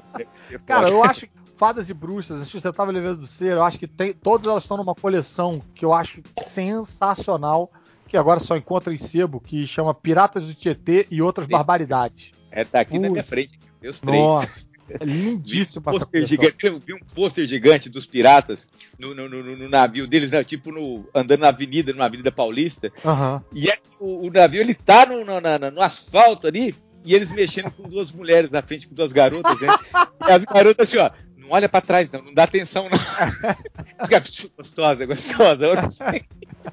Só que o cara não tá no carro, os caras tá no navio dele, o cara tá no navio dele. né? Putz. Foda, cara. É, é, esse livro, nossa senhora. cara, o segredo do morcego dos piratas do Tietê. Porra! Segredo do morcego. Tá aí outro M The Moment, lindo. Esse é, cara. É, Qual que é o segredo do morcego? Ah, sensacional. Bem, gente, demos duas voltas de M The Moments aí, rolou a entrevista com o Orlandelli. Acho que chegamos ao fim. Orlandelli, muitíssimo obrigado. Deixa aí suas redes sociais pra galera te encontrar, é, Facebook, Twitter e onde mais, onde o pessoal te acha. Bom, pessoal, muito obrigado, muito obrigado, o pessoal que participou, Cadu, todo mundo aí. E foi sensacional estar aqui falando de quadrinhos, falar um pouco do trabalho com vocês. E quem quiser né, conhecer um pouco mais do meu trabalho, saber onde encontrar, todas as redes sociais é Orlandelli, tá? L-I, né? E o, aqui o movimento mais é o Instagram. Você pode entrar também no site www.orlandelli.br, que tá tudo lá também, tá as redes lá, fica facinho de achar, beleza? Muito obrigado. Maravilha, muito obrigado, Orlandelli. Cara, eu, eu joguei no Twitter antes de vir aqui gravar. Eu joguei o, o- uma, uma chamada pra galera mandar os MD Moments deles, né? E, na esperança de que alguém mandasse alguma coisa, e esqueci de olhar. E puta merda, veio coisa pra caralho. Normal. Marcelo Martinez, que também é, é- é desenhista, escrevia lá pro, pro Zorra, lembrou do fim de Lobo Solitário. Puta Ah, merda, pelo amor de Deus, aí. Porra, lembrou aqui, botou um chuif junto lá, ele, que eh, ele com certeza chorou nesse final. Esse foi um, um dos poucos quadrinhos que, caralho, eu quase chorei também no final. Puta, Solitário. foda. O, e eu, o Ramone, lembrou do. Ó, mandou aqui a capa do, do Flash na Crises Infinitas Terras, o trágico fim do Flash. Falou: Esse aqui é o momento e a edição que é o meu M The Moments, a morte do Flash, um dos meus heróis favoritos. E era um herói importante dos grandes. Na época morreu definitivamente. Impactou realmente o, o Barry Allen. Ficou morto, né? Durante muito Caraca. tempo.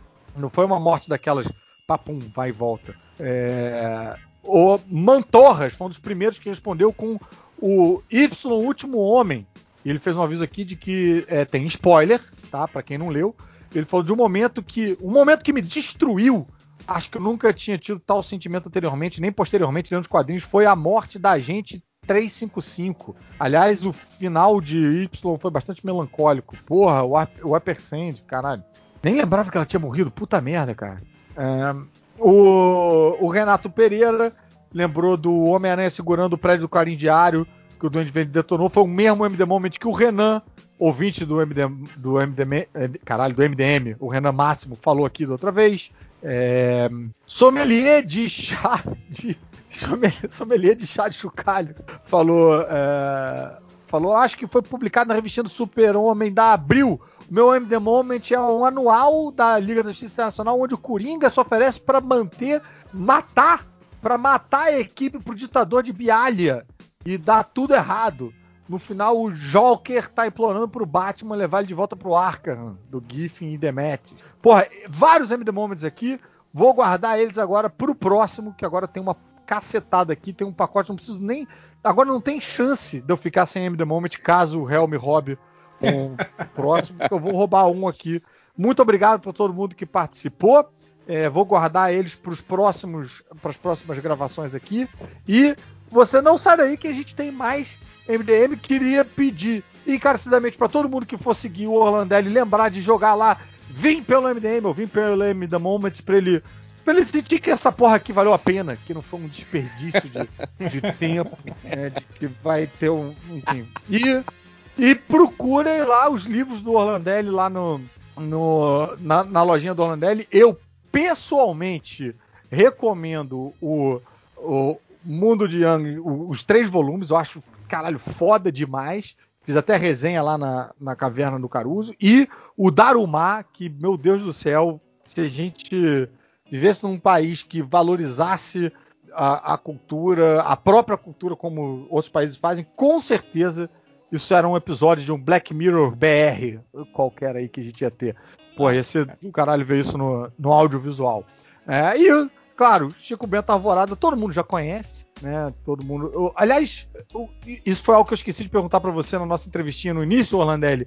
É, a Gráfica MSP trouxe muita gente para conhecer o seu trabalho? Como é que foi esse intercâmbio? Trouxe sim, cara. Tem muita gente, principalmente em eventos, a gente percebe por isso, né? Que uhum. pessoas elas é, vão lá e o que é bacana é que elas acabam conhecendo as outras coisas e gostando. Mas é, é muita gente vem por conta do Arvorada, né? Pô. Até por conta de, apesar de ser um personagem, tem toda uma uma autoralidade, né? Então, então, então, você tem o que você achou no Arvorado, você acaba achando outros trabalhos também. Então isso é, foi muito legal. Foi, foi, foi bem positivo, sim, cara. É um público enorme, né? O público seria muito. Do... Algumas pessoas seria muito difícil, só com muito tempo, e olha lá, uhum. chegar no meu trabalho sem ser essa, essa ponte. Essa aí. janela aí. Né? É, mas janela Bacana. é uma vitrine foda, cara. Não tem nem o que falar. Acho que isso aí é meio que. Isso é Porra. é muito mais.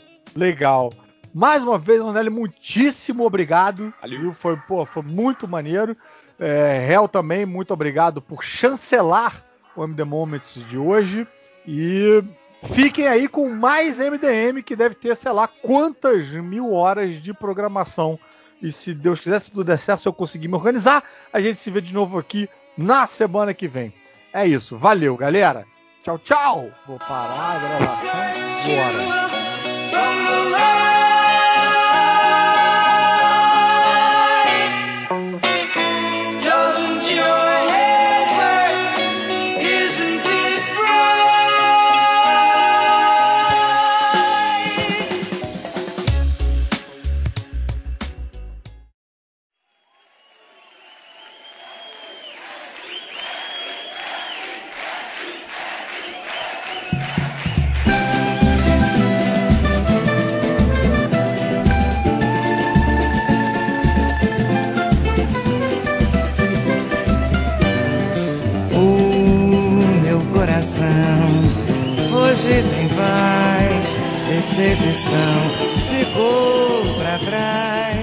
Puxei o frame 20 antes. Nossa, o frame rate tá tão ruim, bicho. Cara, eu não me lembro de ter problema de frame rate com, com o Neo Advance. Assim, não é problema, mas, mas é lento, cara. Tem alguma coisa muito errada. Será que você comprou um PS5 e tá jogando o jogo em 60?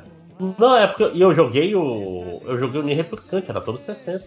Aí eu tô jogando esse aqui, esse aqui tá sub 30 o tempo todo. Não é que ele tá 30, Ah, então é tá, por isso. É. Ele tá 24, 20. Tá, tá tipo assim, quando, quando tá na área principal aqui, você percebe a, a lentidão, saca? Tipo o Zack Snyder dirigindo o jogo o tempo todo. Tipo como se fosse um jogo de Switch. É, o tempo todo. No, no PS4. Ah, no PS4, pois é. E um jogo de 2017. É, que não é exatamente, meu Deus, esse é o jogo mais bonito que eu vi na minha é um, é um jogo bonito, mas não é um jogo taxativo no seu, no seu videogame. É um jogo que não precisava de muito para rodar no PS3. É. Mas eu tô falando, isso que eu tô falando, o Égua, ele era assim, rodando mal? Ô, oh, droga, não vou morrer aqui não. Eu, eu não sei, a gente tá gravando, não sei se a gente chegou a gravar o que, que é o jogo, é nem o Automata que você tá jogando. De novo. Não, Automata que eu tô jogando. De novo. Olá, vou aproveitar que vocês se interromperam aí para dar boa noite. Obrigado Boa por, noite. por, por serem compreensivos. Com o Ah, sim, a gente estava esperando por você. Não, mentira, eu não tava não, porque a gravação já iniciou, então. estavam Mas literalmente acabou tá de começar. esperando por você. Mas deu, tem uma hora que chega, né? Não, mas, ma- não, mas é é justamente. é- é- é, vocês não, eu sei que vocês já começaram, mas tá certo, gente. Tem que começar mesmo. Eu falei que ia Ah, demorar, mas então, pô. a gente, Ma- Mas sabe o que, que é bom? a gente não. Mas sabe o que, que é bom? O fato de estar de tá, é, só a gente aqui, que as outras pessoas nos abandonaram, é que talvez essa seja a formação mais entrosada do MDM.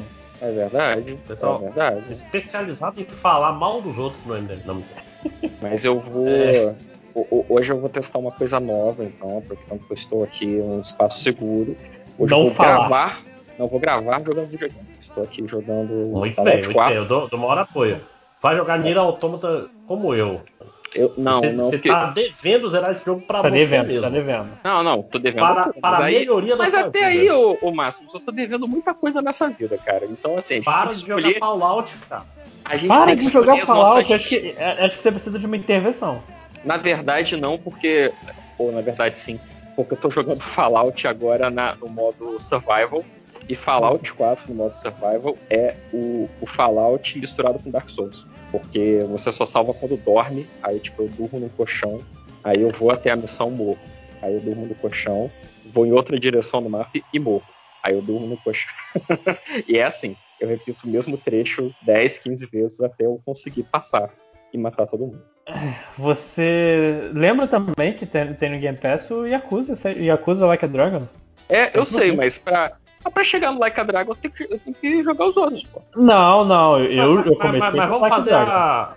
Não, não, pode jogar todos, eu acho que sem pressa. Mas a questão é: você tem vontade de jogar, continuar jogando Yakuza? Você tá com Então, eu, eu joguei, eu joguei o primeiro e eu gostei bastante, assim, do que- até aonde eu joguei. Até porque eu sou. é, vocês, amigos, me conhecem, eu sou um órfão de Shenmue. E pra mim o Yakuza, assim, é a evolução natural do Shenmue. É a evolução do Shenmue, sim. É, é- é onde, onde o Shenmue não, não teve O, o primeiro o Yakuza não foi. saiu antes do Shenmue? Não. Não, Eu o acho Shenmue é Dreamcast, não tem nem PlayStation 2 quando saiu, cara. É, Shenmue é, é Dreamcast. Yakuza 1.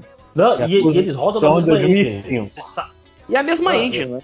Não, É, não, É- é dá, só- dá pra ter que algum... Só seis anos de diferença. É, É, é porque Você vê, não era é nascido nessa tá- época. Não. é pra ver como é que você tá com a sua linha do tempo, assim, muito certinho. Não, é porque quando eu olho o Yakuza, eu penso, PS2 Dreamcast, pra mim, é, é porque o Dreamcast, na verdade, ele é quase na época do Nintendo 64. Ele chegou. Acho que é porque o Dreamcast estava tão à frente de seu tempo, ele de fato parece, tipo, tá uma geração na frente. Ele era um videogame bom.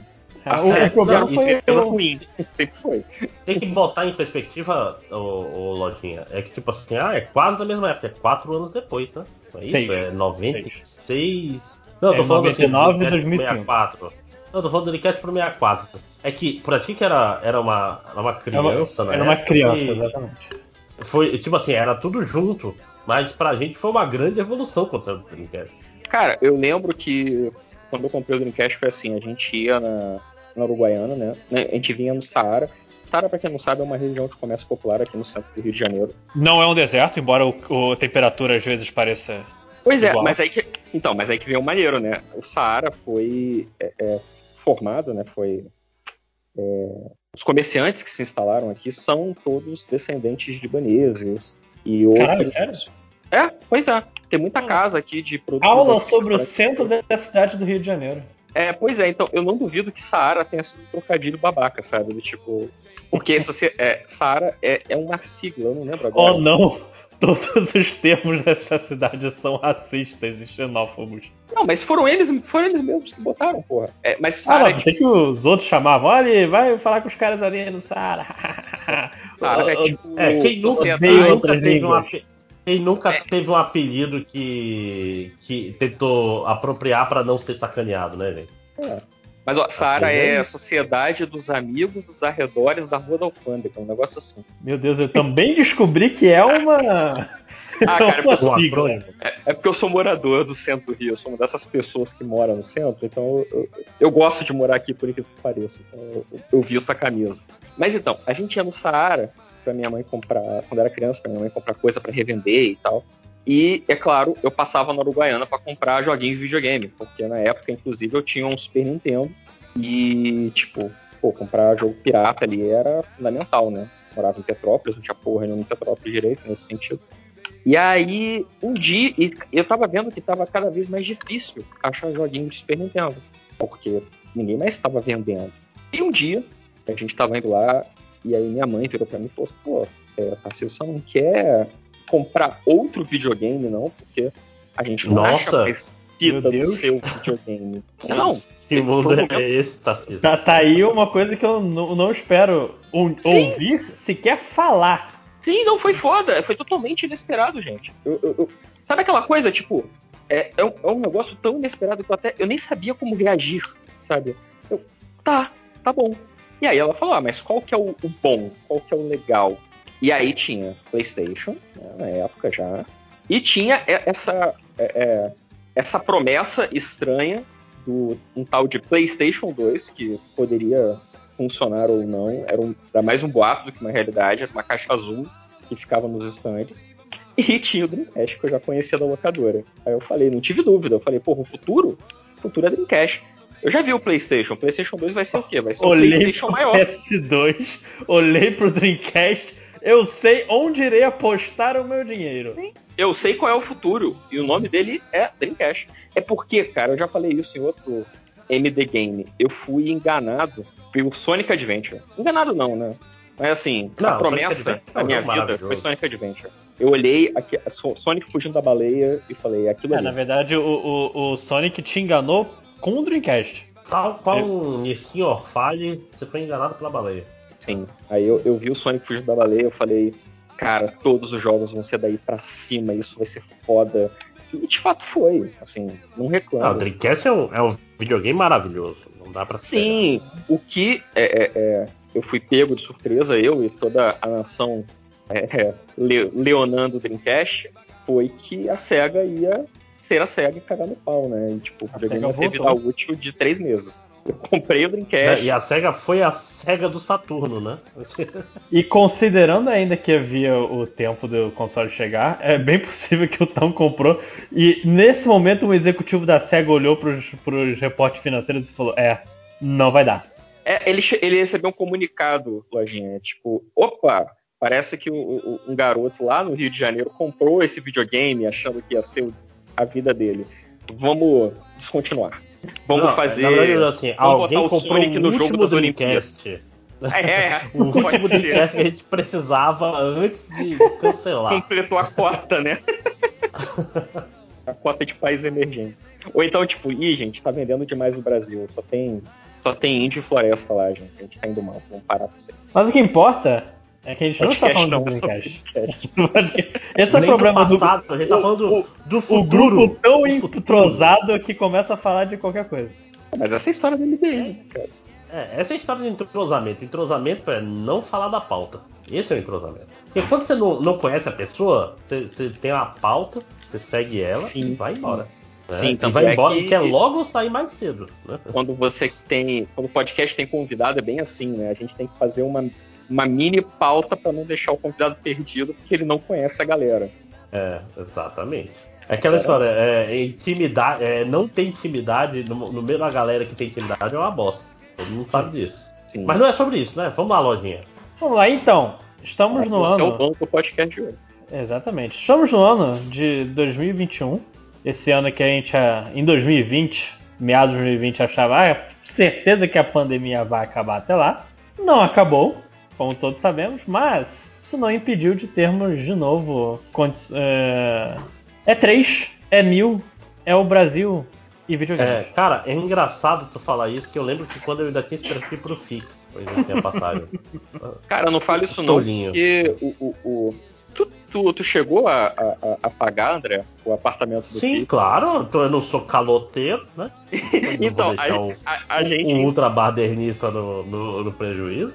A gente ainda tem até dezembro pra usar os créditos do Airbnb, cara. porque Eles são muito magnânimos. Cara, e toda vez que. Eu não sei se vocês estão vendo no limite. Eu estou vendo no limite. Quando eu- Não, eu esqueci completamente. Não, porque ninguém se importa. Ninguém se importa, só o André Marques se importa com o programa. E às vezes eu acho que nem ele. E- Cara, foi, aí- foi o maior, foi o maior golpe da nostalgia que a Globo já caiu. Não, foi. No Limite é totalmente pilha errada. Tipo, é, disseram que decidiram fazer, tipo, sei lá, três meses. O Big Brother começou sucesso. Alguém falou: e se a gente fizesse No Limite? Junto com o Pessoal pessoal aí, gostar. E chamasse todos os arcrebianos do Brasil pra. faz, faz umas provas de gincana aí, de, de acampamentos, tá tudo certo. Mas então, toda vez que o André Marques naquele programa fala que a, a empresa de hotéis lá que patrocina o No Limite, ah, faça sua reserva, a maior parte dos estabelecimentos a- a- aceita cancelamento sem taxa. Algo dentro de mim morre toda vez que ele fala isso. Porque eu lembro do apartamento do Fique e de como que não foi legal. Mas enfim, Não, é, pô, voltando, voltando só pra E3 rapidinho, o que acontece é, é E3, pra quem não, não sabe, é o grande, grande feirão de jogos, feirão Era, né? Era.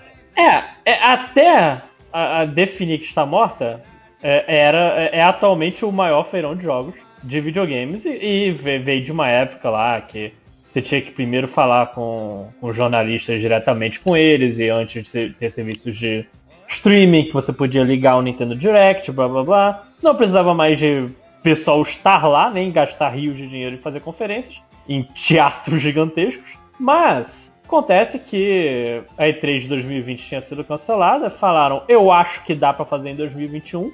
E estamos aqui com uma E3 muitíssimo da vagabunda. Não teve Sony, por exemplo, não teve a EA, nem a época de E3 a EA quis participar, a EA meteu um. Eu só vou fazer dia 22 de junho, foda-se. Então ela não vai ser é, tratada aqui, a gente vai ignorar completamente o que a EA vai falar. Mas algumas empresas elas decidiram mostrar um pouquinho das coisas e é aqui que a gente vem pra falar dos Ah, a- restos mortais, A carcaça. a EA vai ser no decomposta. futuro, né? A É, EA vai 22 ser em, junho, né? em julho, né? É julho? Nossa, É, porra! Nossa, É, não, e mais que isso. E vai ser tipo é, FIFA e Battlefield, que nem todos os anos de E3. Pô, eu, eu confesso que o, fi, o Fifinha tá muito ruim. Eu queria ver que vocês vão melhorar. Porque eu jogo Fifinha pra, pra passar raiva. É raro estar você. Sim. Mas então, a gente não tem exatamente aquela quantidade de jogos, todas as coisas foram pré-gravadas, não sei nem se teve fe- feirão de jogos né, dentro desse ano, mas teve videogames. Importante lembrar É, também aliás- que. Impor- Fala. Importante, só antes de você continuar, é, é que essa E3 que teve pouco gameplay e muito trailerzinho que não vale de porra nenhuma. Eu acho que também é porque os jogos, os jogos atrasaram demais por causa do Covid. A gente viu que 2020 quase saiu nada. Início agora de 2021, puta que pariu, saiu três jogos em seis meses. Então eu entendo, parte de mim entende que, ah, tudo bem, não vai ter muito jogo, não vai ter muita importância, o pessoal não entendeu como fazer home office direito, então. Não, ma- mas assim, faz pelo menos um trailer de gameplay falso, cara. Me, me engana direito. E tipo assim, só o trailer. Olha só esse vídeo, como esse vídeo é legal. E não, tipo, a gente tava comentando, não lembro qual foi, a gente vai chegar ali em algum momento. Era um jogo que não dá pra saber qual é o gênero do jogo só de olhar o trailer. Sim, Ah, tá. eu esqueci qual era, mas vamos ver se a gente vai lembrar de falar dele em algum momento. Mas então, antes da gente começar, eu peguei. Porque assim, teve muita conferência de jogo pequeno, tipo é, Wholesome Direct, Day of the Devs. E eu confesso que ninguém tem tempo pra assistir tanta coisa assim, porque ninguém- nenhum de nós trabalha com videogame. Então, é, eu, eu peguei o. Se vocês forem no grupo, eu botei um videozinho dos, de um canal indie, só pra falar de alguns jogozinhos menores que a gente pode esquecer. Como, por exemplo, Doki Doki Literature Club Plus, que é. Não, errei. Não chame esse jogo pequeno. Por favor. Tá bom. É, é, Melhor é um jogo que, que, não, que o ideal é você não saber do que é e jogar. Então Ah, faça eu vou, isso. ter que, eu vou ter que sair da chamada pra vocês ficarem. Não, não, eu, eu Não, não, vou. a gente eu não, vou vai, nem- a gente não vai comentar. Não, porque eu Não, tô não vivendo grátis, nessa expectativa aí desde que vocês falaram isso a primeira vez há muitos anos atrás. Tipo, ah, não é, pra porque saber o jogo, o que o é. jogo existe. É, é um jogo que existe e, e lançaram uma versão física cara pra caralho. Um, cara, pra Switch, cara mesmo. De um jogo de graça pra PC. Aí vai ter uma rota a mais. Acho É que é isso, história né, do Lojinha? Switch isso aí, né, cara? Sim. Pagar mais É, caro é, algo que eu, era acho, eu acho que sim, mas Sabe, eles não falaram também muito. Imagino por quê, né? Não, assim, tem, pelo que eu entendi, tem uma rota a mais, porque ele é um jogo que você zera de várias vezes e tal, tal com a Mira Automata e boa parte das visual novel no mundo. Tipo, você faz decisões diferentes. Vai... Ah, zero a primeira vez, o, o primeiro final é completamente não satisfatório. Aí o segundo é menos satisfatório ainda e você vai sendo sugado até você morrer triste. Basicamente isso. Sim. Porque Mas- na- nada satisfaz mais. Assim que Fate existe, a série Fate é baseada em finais não satisfatórios. E eu e, nunca e vi nada. muito dinheiro em gacha. Muito dinheiro. É, só continuando também, Vamos o, começar, vamos, bora, bora. Não, o- dois jogos só rapidinho. Haunted Space, que é um, um joguinho bem interessante, que é um jogo de navinha de terror. E eu tô na, na, no modo navinha, mesmo sendo terrível em jogos de navinha. E por último, só lembrar que não deixar as pessoas esquecerem de Skateboard, que é um jogo de skate de passarinho. Com skate de dedo. Eu só queria que, que não esquecessem desse tipo de jogo, por favor. Cara, esse aí pra mim é, é- é- é um dos jogos, assim, assinatura, estilo Switch de fazer jogos. Eu vi essa porra, falei, caraca, eu preciso jogar isso. Isso vai ser muito legal. Sim. Mas é isso, acho que a gente já pode ir pro, pro filé. Vamos começar. A primeira conferência foi do Geoff Keighley, o cara que faz o Video Game Awards, o Oscar da E3. Ele falou: Ok, eu vou tentar fazer meu Summer Games Festival de novo. E eu prometo, galera, que vai ter algo que vocês vão querer ver. Uou! Vocês querem começar O pelo, Kojima pelo, pelo É, centro do filé ou vocês do- querem começar falando pelo do- voltas? Então, assim, olha, vamos, vamos deixar o filé por último, você concorda, Thanos? Sim, sim. Pode ser. Eu, com tô, eu, eu tô aqui tentando passar do negócio aqui no palácio. Então, Eu tô, tô aqui pouco me fudendo, né? Vamos começar pelo mais escroto, vamos falar do Death Stranding. Ah, cara, vai tomar no cu Kojima novamente. Novamente vai tomar no cu Kojima. Pra, pra quem não viu, teve uma longa entrevista em Juros de Amor entre o Jeff Keighley e Geoff. Até teve, fizeram piada com a pronúncia do nome dele, então não é só os brasileiros. É Jeff mesmo, Jeff Keighley. E o Kojima falando, ah, Jeff, eu te amo. Ah, Kojima, deixa eu parecer no próximo Death Stranding, não sei o que. Aí teve um trailer de Death Stranding que fazia muita referência a Metal Gear. Não, é- é- era, era completamente Metal Gear. Era mais Metal Gear do que muito Metal Gear. Isso quer dizer alguma coisa em 2021, de fato. do que um Metal Gear específico, inclusive, que é o Survive. Sim. Eu E, joguei cara, mais do que ele deveria. ficou um tempão. O, o, o, o Sam pegou a caixa e o, o, a câmerazinha no, no estilo do Metal Gear 1. E você vai indo, e eu, caralho, eu não tô acreditando que o Kojima. E por um momento eu pensei, caraca, será que a saída do Kojima foi um truque dele pra, pra pegar agora Metal Gear novo, não sei o que? Não, é nada. É literalmente nada. Cara, quando eu vi isso É, não, aí, é- eu, não era nada, era, era. esse foi um do- dos trailers que, eu- que eu vi, né? Porque eu, eu, não, eu não joguei o Death Stranding, porque ele é né, exclusivo de, de PlayStation. E eu não pretendo comprar um console da Sony, até porque eu vendi minha alma pro Microsoft já, não tem volta, então paciência, um dia eu jogo. E eu não sabia se tinha caixa ou não. Aí quando eu olhei, cara, na hora, sabe aquela coisa, aquelas contas que você faz de, de é, é, é, curso de direito da, de, de cagar regra? Sabe, tipo, gente, será que ele tem o direito de usar as caixas? Oh meu Deus, é uma referência a Metal Gear. Meu Deus, que o Kojima deu um tapa na cara das pessoas no jogo novo dele, botando as caixas. Ah, não, não, é uma palhaçada. Ah, ok. Aí eu ri. eu achei maneiro. Cara, É. mas, mas, Não, o que, você não Eu- jogou. Você riu porque você não jogou Death Stranding. É, eu também. Eu também não joguei. Não, mas assim, eu pensei, caralho, vai ser VR Mission de Death Stranding? Que porra é essa? Porque não faz sentido, porque os jogos são bem diferentes, né? Um do outro. Tipo, você São. vai ter um. Mas no, mas no fim, a gente não falou, né? No fim é só Death Stranding pra PS5. Não, É não, isso. não, não. Death Stranding Director's Cut. Com, com mais câmera lenta. O jogo menos editado da história dos videogames, o mais autoral que você consegue fazer com um budget de- desse tamanho, vai ter um corte de. vai ser menos editado ainda. Tá, Maldito mas assim, em, em videogame, em videogame, Director's Cut significa ter mais dinheiro e mais tempo, né? Tem que botar isso em perspectiva. Eu não sei, Mas pra, aquela pra história. mim, Director's Cut de videogame sempre foi assim, vamos relançar isso pra vocês todos comprarem de novo. E pode ter coisas novas ou não. Aposte aí. Não, ger- geralmente tem. Geralmente tem menos bugs, geralmente vai ter uma missãozinha nova. Pega, pega o Resident Evil 1 Director's Cut, por exemplo. Ou- porque é, é, é um jeito de ganhar mais dinheiro com o mesmo jogo, né? É Eu tipo- só, que- eu só quero ver A gente reclama de- DLC, mas, tipo assim, antigamente o cara vendia o mesmo jogo de novo, que era muito pior. Cara, eu só É. quero ver o vídeo das pessoas, de mais reações de pessoas reagindo à, à incrível frase I'm Mario and you are Princess Beach de praia. E eles correm pela praia em câmera lenta. Teve isso. Teve isso. Death Stranding. Death Stranding. Kojima é um grande, um grande roteirista. Sempre. Diálogo é com ele. Mas vamos continuar então? Vamos, Vamos. continuar Vamos falar do, do- Caralho, eu acho que né, na Summer Games Fest, eu como não ligo pra, pra Souls, eu, tenho, eu tô com o ranço do George R.R. Martin, então o jogo que eu olhei que eu mais gostei lá foi o Metal Slug Tactics. Metal Slug Tactics é uma surpresa bastante agradável. Mesmo não sabendo nada do jogo direito. É eu- pra eu- celular, né? É, é, é pra celular. eles É isso, tá? É pra celular. sim. É? Se não for pra celular, tem que ser. Porra. Porque eu achei uma merda. Não, Porra, não, o jogo não. Tactics de celular. Ah, não tem uma loja de dele, Metal ele, tem é, página no Steam. Não, sim, também é pra PC, né? Qual? Deixa eu ver aqui, deixa eu, deixa eu confirmar. Tô, tô, tô fazendo pesquisa. Android. Hum, Não sei.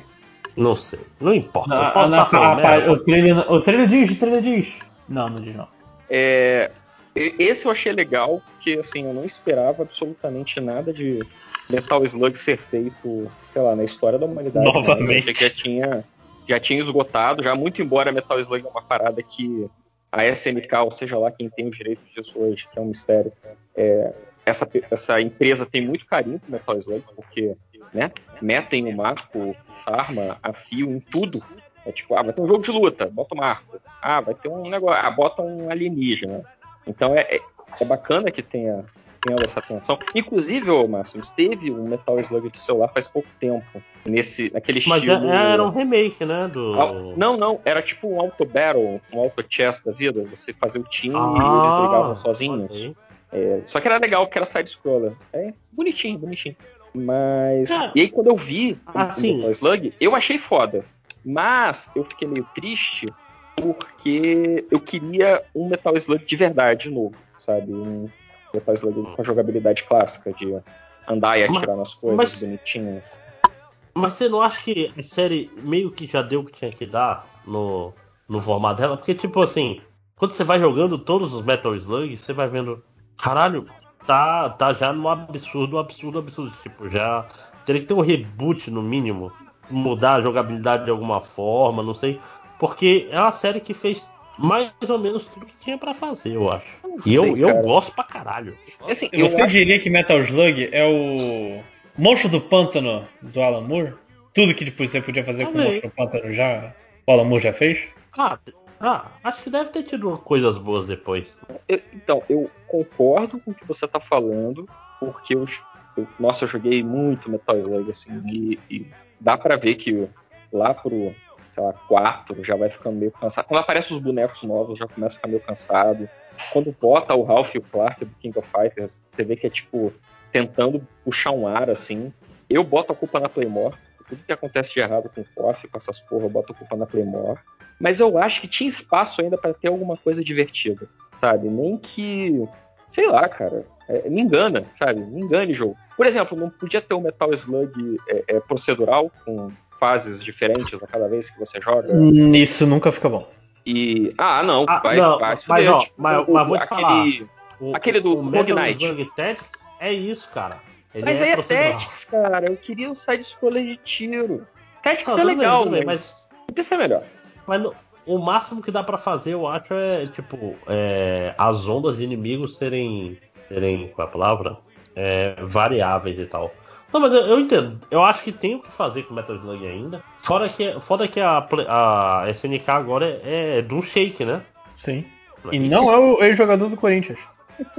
Ai, cara, é muito maneiro isso. Essas loucuras de, É, o cara. O cara é, é.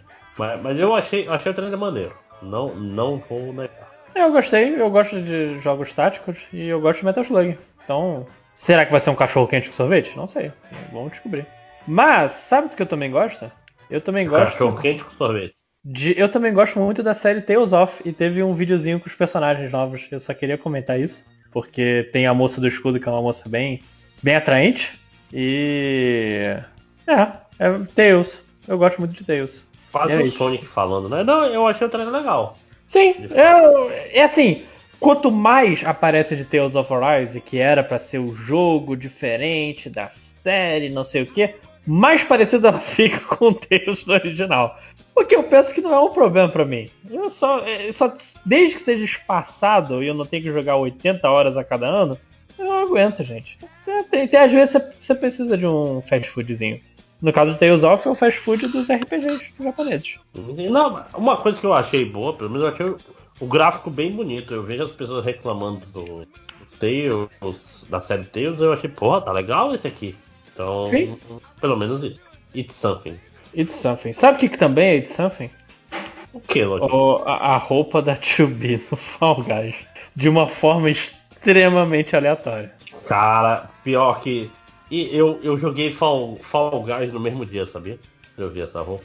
Caralho, será que eu Isso consigo? não. ter. Quanta, quantas, quantas coroas eu tenho pra quando chegar a roupa da 2B? Eu não tinha nem próximo de nada.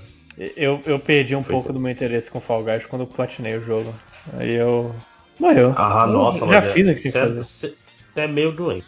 Porra, eu, não sou doente, eu sou muito bom no jogo. Muito, muito doente, na verdade.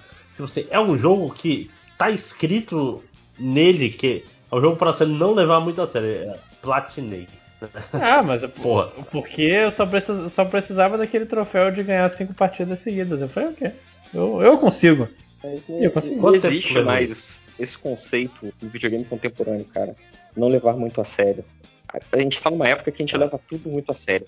Que é como a gente Se foge Deus do, da- do terror existencial da- do vazio do existir. A gente tem que levar as coisas a sério. Eu, eu saí de uma prova agora muito boa, então eu tô, tô ótimo pra cagar essa série. Não, isso que eu falando, tem um, um cara aqui duplamente qualificado, eu diria. Sim. Filósofo, quase psicólogo. Mas vamos Mas lá. vamos então pro, pro, pro, pro Falem filé aí do que, que importa pra vocês. Finalmente saiu o trailer. O, o Geoff tava felizaço, ele falou: Eu não acredito que, o, que a From Software me escolheu pra passar esse trailer. Eu não sei o que estou fazendo aqui, mas vou mostrar o trailer de Elder Ring, a colaboração entre o Miyazaki Fajuto, não é o Miyazaki dos animes, Miyazaki dos jogos, e ninguém mais, ninguém menos que Jorge R.R. Martinho. Cara, ai ai, é complicado, né, cara? Não é complicado. Porque Eu fiquei, eu fiquei- não sei, não sei o que eu fiquei mais feliz. Esse jogo, o trailer desse jogo, ou descobri que ele vai sair pro PS4, eu não preciso comprar um PS5. Cara, eu, tô, eu, eu acho muito bom, assim, que a tempestade perfeita dos fandom merda, né, cara? Porque. É, é- Valeu aí, nerd reverso. Não, cara, eu sou fã pra caralho de, de Dark Souls, você sabe muito bem disso. Todo, toda conversa que eu posso, eu, eu mudo o tema para Dark Souls. Tipo, ah, vamos falar sobre, sei lá, declaração do imposto de renda. Então, aí eu vou e, e- e meto uma referência a Dark Souls no meio. Eu gosto de Dark Souls. Mas eu reconheço que é um fandom muito chato. Assim, a, a- a gente que gosta de Dark Souls tende a achar que Dark Souls é a expressão última da arte, sabe? E Game of Thrones é meio parecido. É tipo, olha, é, eu não preciso de, livro, de livro nenhum na minha vida, porque eu li Game of Thrones, que é um foda. Você diria que Yeah. Game of Thrones é o Harry Potter da nova geração? Eu acho que. É, eu não sei. Eu acho que. Não sei. Acho que o Harry Potter ele tem a, o mérito que ele pode dizer que ele formou uma geração de leitores. Game of Thrones talvez tenha pego a galera que veio do Harry Potter e, e- e deu pra eles uma coisa nova, sabe? Tipo, olha, você aí que tinha essa série de livros que você estanava pra cacete, toma aqui outra e nessas pessoas fazem sexo. Aí. uau! Então, o Dark Souls, então eu acho que assim, é uma combinação complicada, porque eu não sei muito bem o que, que o Jorge Martin tá fazendo aí. Ah, eu, eu- eu. Aparentemente, aparentemente é só criação de mundo. É, então, é isso que eu ia falar. Eu acho que como criação de mundo pode ser legal, porque antes dele enganar milhões de pessoas escrevendo livro de falando de inverno, ele era o, cara do que tinha um grupo de RPG e só com um escritor de ficção científica. Ele é escritor de ficção científica também. Então, tipo, criar mundo é com ele mesmo. Pode ser legal. Mas, assim, vai ser um, um jogo que ou vai flopar pra caralho, ou vai ser a próxima bíblia da galera, sabe? Puta que pariu, esse jogo é, é a minha vida, etc. Eu talvez seja do segundo tipo, mas essas coisas a gente não escolhe, a gente só lida, né? Cara, é, Cara, mas é- é que você assim- acha que a, a Pro Software vai flopar de alguma forma? um jogo desse tamanho. jogo Cara, eu acho que. Por quê?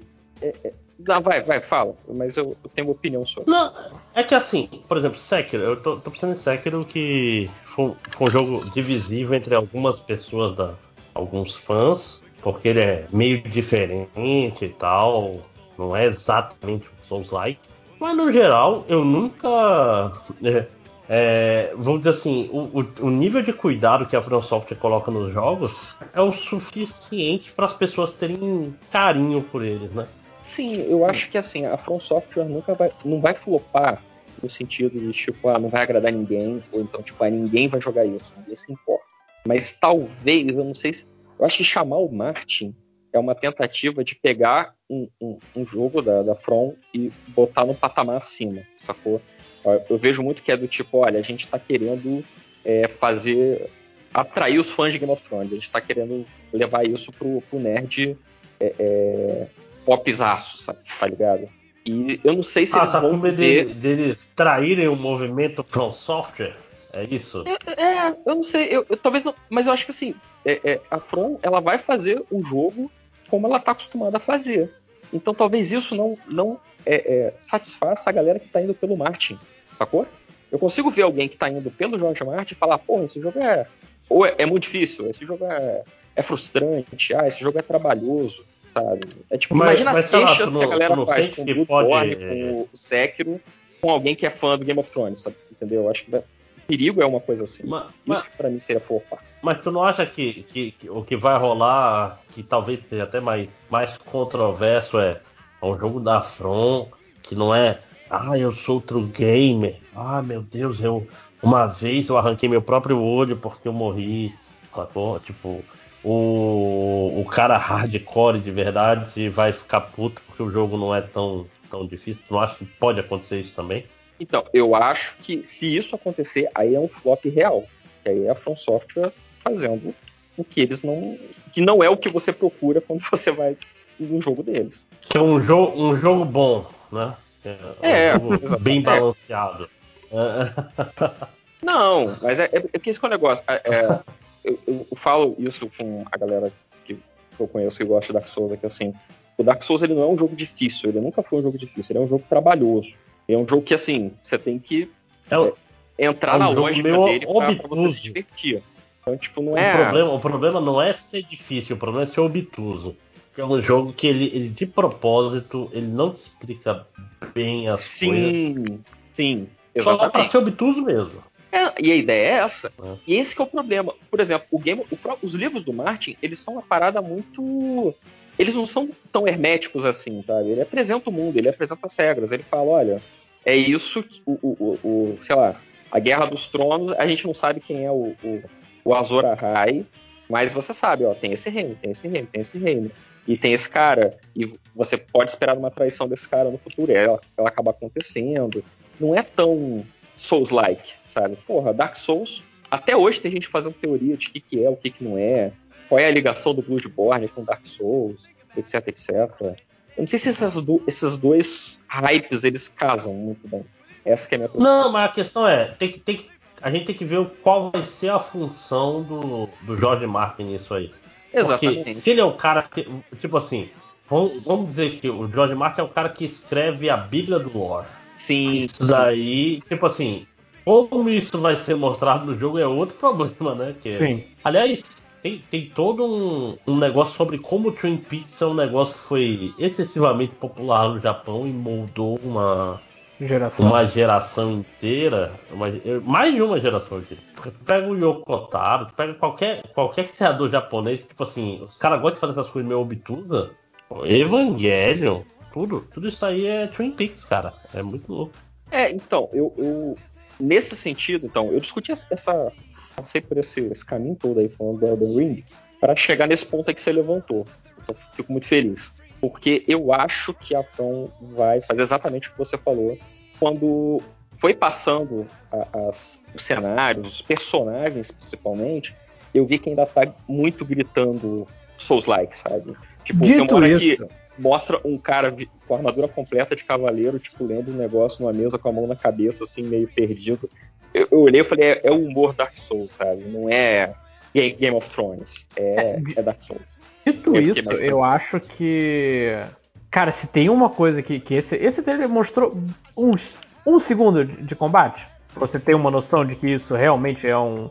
Parece ser um Souls mais clássico, não como Bloodborne ou, ou Sekiro, mas, cara, o, o que me marcou é como os caras foram criativos com, com cenário e, e personagem, sabe? Tipo, é- Sim. é uma parada Sim. que real- realmente é linda por ser única. Não por ser, olha só, todos esses pixels e, e- e voxels na tela. Não, é uma parada que você não vê. Você, você passa as coisas e você, você não viu algo parecido. E, e, e, e lojinha, Eu, eu- na verdade, é, eu é- vi. é muito, sim, é muito trailer de Dark Souls quando você vê assim que tem uma parte do trailer que é só chefão. É do tipo, galera, a gente sabe que vocês Dark Souls é chefão. Então, olha só esses chefões maneiros. Olha esse cara cheio de braço. Olha esse bicho de pedra gigante. Olha só esse dragão. O cara que solta fogo pela cabeça. Sim, que é que é, com certeza já tem gente falando que é o Smoke do, do Dark Souls 1. Sabe? Tipo, ah, é o, é o cara gordo, é, é, A dourado. tartaruga com um sino no. Cara, essas são coisas muito. E é pra isso que a gente tá nessa merda, cara. É, é essa que é a graça do É, Dark Souls. mas ó, mas, mas que é um negócio engraçado, muita gente, é, qual é a palavra que eu procuro? É, chamou atenção e é verdade que a, a árvore cheia de braços ali é puro Berserk, cara. Que é legal. Façam mais referência a Berserk. Dark Souls é cheio de referência a Berserk, não Sim, sim. Não, não O- teria o- Dark Souls qual, Berserk. qual é o nome do. É, qual, qual é o nome do, do diretor mesmo, Roger? Mi- ah, Miyazaki? É, tanto o Miyazaki quanto o anterior, eles sempre falam do. Dizer, no, no- Japão, né? Não tem muito pra onde fugir de, de influência Berserk.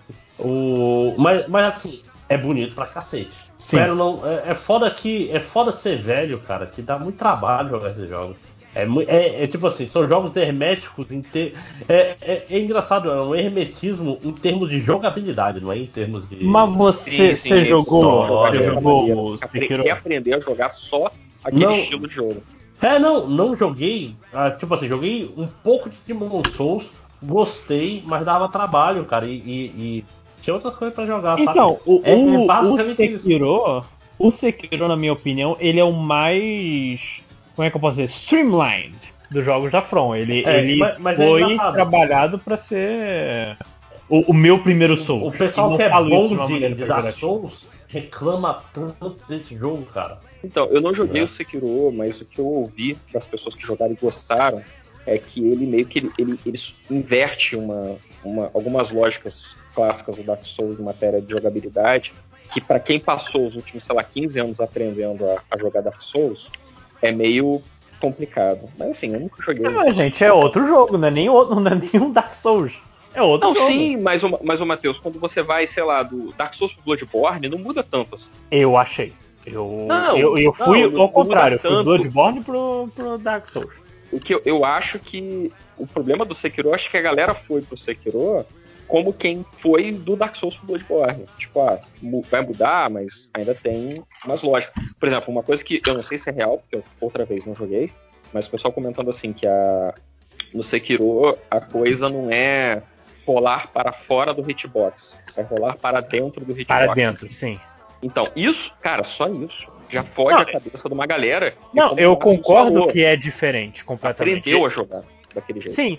E até porque, na minha opinião, Sekiro é um jogo de ritmo. Ele não é um jogo de, de aventura necessariamente. Se você pegar o ritmo, o jogo se torna estupidamente mais simples. Ah, parry, pim, pim, pim, pom, pom, pom. Só que todo lance é que é, é, como eu falei, é um jogo diferente. E eu entendo, eu entendo a pessoa ter dificuldade. Eu não entendo a pessoa, ah, é um jogo ruim porque não é um Souls que eu estava planejando. Então, mas aí é a expectativa que a pessoa vai.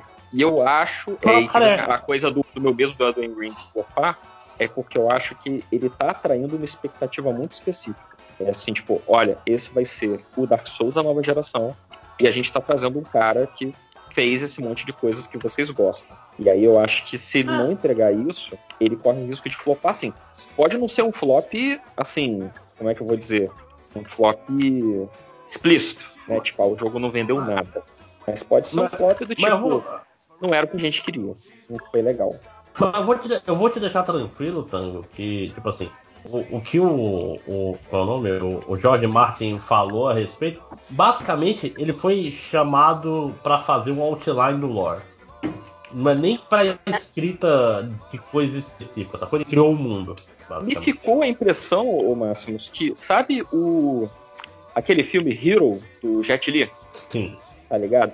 Que tipo o Tarantino tá ali só pra botar nome, só pra dar credibilidade ao filme. Então, George Martin é tipo ele é o produtor executivo do jogo. Ele tá lá pra assinar e dizer, olha, é tem um Não, selo de aprovação. não eu, eu, eu acho que vai mais. Eu, eu acho que seriamente é o. Qual é a palavra? É o. É tipo assim, é o, o concept. É porque é baseado em mitologia nórdica, né? O de Nibelung, não sei o quê. Vamos dizer assim, ele deu as pinceladas gerais do mundo e o Miyazaki vai fazer o. Ah, não, ele falou assim: ó, o mundo é esse, esse, esse, assim é assado. Que é o que ele fez, por exemplo, daquele Wild Cards que vai virar série agora. Ele é tipo. É uma série de ficção científica que ele é o editor dos livros, ele não é Ah, o. sim, Ele não, não, não escreve, saca? Sim, porque o, o, o Wild Cards é essa coisa. Era o grupo de RPG dele que escreveu o Wild Cards. Então, Uhum. tem essa coisa de é, é, antologia, né? E ele deu a É, antologia. Não, então, eu, eu- cara, eu acho que vai ser maneiro. Eu acho que vai ser muito maneiro. E eu, eu tô torcendo, assim, que se for pra flopar que flopar que flop, porque eu acho que é mais possível ele flopar, porque a galera tá indo atrás do Game of Thrones e vai encontrar um Dark Souls, do que a galera que tá indo atrás do Dark Souls e encontrar um Game of Thrones, entendeu? Então, eu como eu, eu tô pela, pela segunda opção, pela, ou pela primeira, já não sei mais o que eu tô falando, porque tá difícil pra caralho aqui. Mas é, é, eu acho que vai ser maneiro. Assim. É, é, relaxa que todo mundo odeia Game of Thrones hoje em dia. Até quem é fã, Sim. porque vai se fuder. Filho da puta tá aí fazendo Elden Ring em vez de terminar a porra. Caralho, saiu o que? Em 2011 o, o Dance of Dragons? Saiu, eu, eu tava na faculdade, alguma parada dessa. Tem Início da faculdade. 10 anos que ele escreveu o último livro de Game of Thrones, esse filho da Que puta. não- e ele não para lembrando. de fazer. Fala. E lembrando? Não, vai, vai. Não, vai, e vai. lembrando, Ve- Ventos do Inverno não é o último livro. Tem outra Não é? ainda, que ele nem começou a escrever. Não, é, é- é Sonhos de Primavera, é o sétimo. Esse é o sexto. Depois sai o sétimo. Deus, que Isso se ele não inventar falcatrua, mais ainda. puta que pariu. Você, deve ser muito bom, né, cara? Você ganhar dinheiro assim, né, cara? Tipo, ah, Não, então, cara, vou escrever um não, negócio aí um dia. Cara, Aguarda. isso daí é. Tango, todo, todos nós sabemos como é ter, uma, ter aquele bloqueio foda. Que é tipo, você quer fazer todas as outras coisas, menos aquela tarefa X, né? Ah, Ligou o ja- 10 anos. Ligou o japonês aqui, senhor Martin. Ele quer que você monte um, um, um- um mundo de um joguinho. Você quer? Opa, graças a Deus, eu tava achando que eu ia precisar trabalhar nisso aqui. É. Droga, que, é, achei que eu tinha que trabalhar hoje. Ufa. Poxa, hoje não tem Game of Aí- Thrones, gente. Aí ele sai caminhando com o cara. Miyazaki é ou não, senhor? É outro Miyazaki, cara. É, imagina, já, imagina se foi isso, né? Tipo, o Martin falou, porra, demorou, vou fazer o- uma viagem de Shihiro novo com o Miyazaki, porra, vai ser muito foda. Não, nesse Miyazaki não, cara. Você não leu o contrato? Meu irmão, Eu se, gente, tenho- eu se gente tenho chamar certeza. o, o- Se a gente chamar o Jorge Martin pra gravar um podcast MDM, ele aparece, cara. Ele tá, ele tá procurando desculpa pra, pra procrastinar. Sim. Mas mais alguma coisa de Elden Ring? E aí, Afinal, estamos no início ainda da E3. é Elden Ring ou Elden Rings? Elden é? Ring, É, desculpa. É um só. É um anel só, é um ah, só. tá. É um anel pra todos. Não, É outro. É só aí um é anel, outro. É. É, o, o último coisa que eu quero eu queria dizer é que, assim, eu acho que é um jogo que a gente não sabe muito, quase nada. É, é, é um mundo aberto, legal. O que isso significa? Ele vai ser um mundo aberto mais é, Shadow of the Colossus, onde você só É. vai indo atrás dos chefes, ou é um mundo aberto, aberto? Isso é uma parada que me desanima um pouquinho, viu? Como fã de Dark Souls, eu acho que o Dark Souls ele é legal porque ele não é mundo aberto.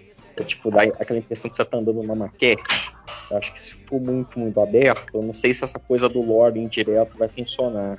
Tipo, Tá. O Dark Souls tinha muito isso de você contar a história do mundo pelo mapa, pelo cenário. Você vê que. Eu vou, eu vou te ajudar pra não te decepcionar. Não pense nisso como Dark Souls, porque o jogo não se chama Dark Souls. Ah, foda-se, cara, foda-se. Bloodborne é o Dark Souls na era vitoriana, Sekiro é o Dark Souls não, não, mas samurai. tipo assim, mas, mas ó, é o que a gente tá falando. O fã de Dark Souls, ele é muito conservador em termos do que ele quer em Dark Souls, né, cara? Porque, tipo assim, pensa que é um Dark Souls, só que ele é meio Breath of the Wild. E tipo, poderia ser outro, não. Mas não, ele tá preocupado em ser que nem Dark Souls, sacou? Não, foi o que eu falei. Não é, um acha fandom, isso? é um fandom chato. É um fandom chato. Eu entendo que as pessoas não gostam do fandom do Dark Souls completamente. Faz eu gostar menos do jogo? Nem um pouco. Mas assim, reconheço meus Não, erros. mas eu não tô nem falando. Não tô falando nem de fandom. É tipo assim, eu acho que é muito uma questão de. Caralho, Dark Souls é perfeito, sem, sem pecados. Tudo que a gente quer é que é um próximo Dark Souls seja igual, porém em outro lugar. É, aí mandou Dark Souls 3 que é igual, o pessoal chiou. Eu, eu não acho que, pelo menos pra mim, tá? Eu não acho que não seja assim, ah, Dark Souls é um jogo perfeito sem pecados, não. Eu acho que é mais uma parada do tipo, eu tive uma experiência tão legal e surpreendente, eu gostaria que isso acontecesse de novo. Agora se vai acontecer, Ah. se não vai acontecer, eu não sei. Isso não é pra mim, isso é pro produtor do jogo justificar o salário dele. E às vezes É, acontece. de Pega repente o Bloodborne, mundo aberto com funciona. Dark Souls é. ah, Às vezes o mundo aberto com Dark Souls é justamente a surpresa que faltava, né, cara? Então, Sim. é, é- é esse que é o ponto. Eu tô com boa vontade, sacou? Eu tô assim, me surpreenda, meu corpo está pronto. Agora, se não, se não, for, não for bom também, ah, tá aí, vão lançar Dark Souls remasterizado até o PlayStation 20. Então, eu jogo de novo, não tem problema. Essa é a vantagem do fã de Dark Souls. Ele pode jogar o Dark Souls 1 pra sempre, que ele vai ficar satisfeito. Vou fazer uma build de, de ladino. Mas você já fez essa build três vezes, né? Mas eu não fiz sem capacete. Vou jogar andando só com o pé esquerdo. Vou jogar, sei lá, só batendo com um pedaço de braço de gente. Tudo é possível, cara. Com Vou jogar level 1, Guitarra velho. de guitarreiro. É. Cara, Ah, eu, eu ah, acho que eu já mas- vi alguém jogando então. com, sei lá, o, o- o controle de tambor do Donkey Kong, sabe? Uma paradas loucas, assim. Você pode. Pois é. Mas, Se divirta, mas cara. que Se tá bom, né, não é gente? ilegal, Tá Fala, bom, Deus, tá bom então. de Elden Ring, tá bom. Chega! Chega! Chega! Literalmente é tipo os primeiros seis, cinco jogos da lista, né? Tá aqui uma. Mas eu acho que a gente vai passar rápido dos próximos. Até chegar no fim da Sim. lista. Quer falar mais alguma coisa de Elden Ring, Tango? A gente cortou? Não, não, pelo amor de Deus. Segue adiante, senão. Janeiro tá aí. Vamos lá, lojinha. Puxa aí o próximo. Ok, vamos lá. Que eu Então, não vi. É, logo em sequência, eu recomendo vocês irem no site, vocês dois. É, vi- 2021.e3recap.com que tem todos os videozinhos bem documentado, filtrado, bonito, amo muito. Mas o, o jogo teve outra sequência de, de apresentações. Esse foi uma chamada Day of the Devs, que os desenvolvedores ficavam fazendo entrevistas entre si mesmos e falando dos seus jogos. E pesquei alguns interessantes, que já que vocês não viram, eu vou só passar correndo. Um é Unbeatable, um joguinho. é, acho que Unbeatable é um jogo musical também, que tem a Musical Story, que é outro jogo musical. Mas o. o- musicais diferentes. Um, um mais suave, que é o Music Story, e um Beatable que é mais rock and roll. Teve. Teve Action Verge 2, que o pessoal gosta do primeiro Que- Action Verge. que- o pessoal que tá com Cara, eu, eu, tipo assim, eu tentei muito gostar de Action Verge e não sei, não clicou. Eu gosto de Metroidvania, eu gosto de Metroid, eu gosto. E sei lá, cara. É, é bom, porque eu nunca fui atrás, porque eu sempre vi o trailer e, e me vendia aquela parada assim. é, esse é o Stardew Valley do Metroidvania, porque é- é- pode ser maneiro, mas o mais maneiro é que foi um cara que fez sozinho. Mas ele sempre me pareceu meio feio, sabe? Meio, tipo, ah, também na jogabilidade ele Não. brilha, tá ligado? Então, assim, eu não gostei tanto do mundo, não sei explicar bem. eu, tipo, não me dá vontade de jogar, sabe? Ele não é um Cave Story, por exemplo, o Lojinha ficar feliz. que- que Gosto, esse gosto é um. né, tipo, é- ele é, ele é um jogo bem qualquer coisa, o personagem é muito pequeno, não sei, não sei explicar, sabe quando não clica o jogo? Sim, ent- entendo, entendo. Mas. Mas Outro- muita mas o gente, jogo- muita gente que diz que entende de videogame gosta muito de Action Verge. Sim. Ma- Mas, o jogo que eu realmente queria falar é Death's Door, que é um joguinho. Vocês chegaram a jogar Titan Souls? Titan Souls, sim. Aquele que é, tipo, tem uma flecha só? Tem uma flecha só e você é praticamente luta de chefe? Ah, não. Isso, oito chefes. É. Então, o Death's Door é o jogo da dessa empresa. Eu esqueci o nome agora da empresa, mas não, não- não- um dia eu lembro. Que você é um, um corvo é, que, que, que cuida de almas e você tem que um dia e- e uma das suas almas se perdeu e você tem que ir para um lugar onde as almas foram corrompidas e viraram eternas. Mas o jogo ele é bem interessante, mostrou um pouquinho do gameplay, mostrou mais um trailer bonito de um passarinho segurando uma espada. Mas ele tem uma pegada meio, meio Titan Souls, mas ao mesmo tempo ele, ele é bem dinâmico e bonito no- nas coisas que ele faz. Meio Mas como explica se- pra gente que não viu o que, que, que é isso. Tá falando ele é um jogo, tá- ele é um tá- jogo, ele é um jogo, é um jogo. baseado É um jogo. em esquiva e ataque, meio com o Dark Souls, mas não 2D, tem 3D, de cima. é, é 3D visto de cima, 3D visto de cima. Ah, A, a, o, a câmera ah, é tipo inclusive me Titan lembrou mesmo. É, É tipo Titan Souls mesmo. Eu, eu falei Titan Souls, achei que Tá. vocês iam eh, ente- entender Ah, não, direto, é. mas. Não, é, é porque assim, podia ser só no sentido abstrato, no sentido de só ter um, um único ataque, entendeu? Não, é, o- outra coisa que assim, ele é realmente muito, muito bonito. Eu recomendo até ver, porque ele não é pixel art, como o Titan Souls. Ele é, ele é mais. Ele é bem fluido, cara. Eu fico muito chocado. Ele. Eu sei que talvez possa estar fazendo uma comparação que vai me decepcionar no futuro, mas ele é tão fluido quanto Hollow Knight, pelo que eu tô vendo aqui. Parece ser gostoso como Hollow Knight controlando. Vai ser bom como? Hollow Knight. Gostoso como. Lojinha dele. Gos- Mal vi. Gostoso como um É. abraço. Mas é isso que eu, eu- mostrou pouco. Eu acho que ele é realmente um jogo bem, bem curioso, mas não, já que vocês não, não viram, eu não vou me gastar muito tempo.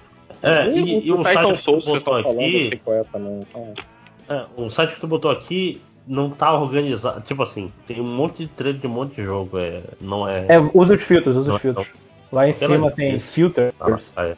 E só, só seguir os filtros que ele já faz certinho. Ou você procura o título do jogo. Não, não, é pelo Aula evento de- é bom. de- Aí, tá. Pelo menos é bom. né?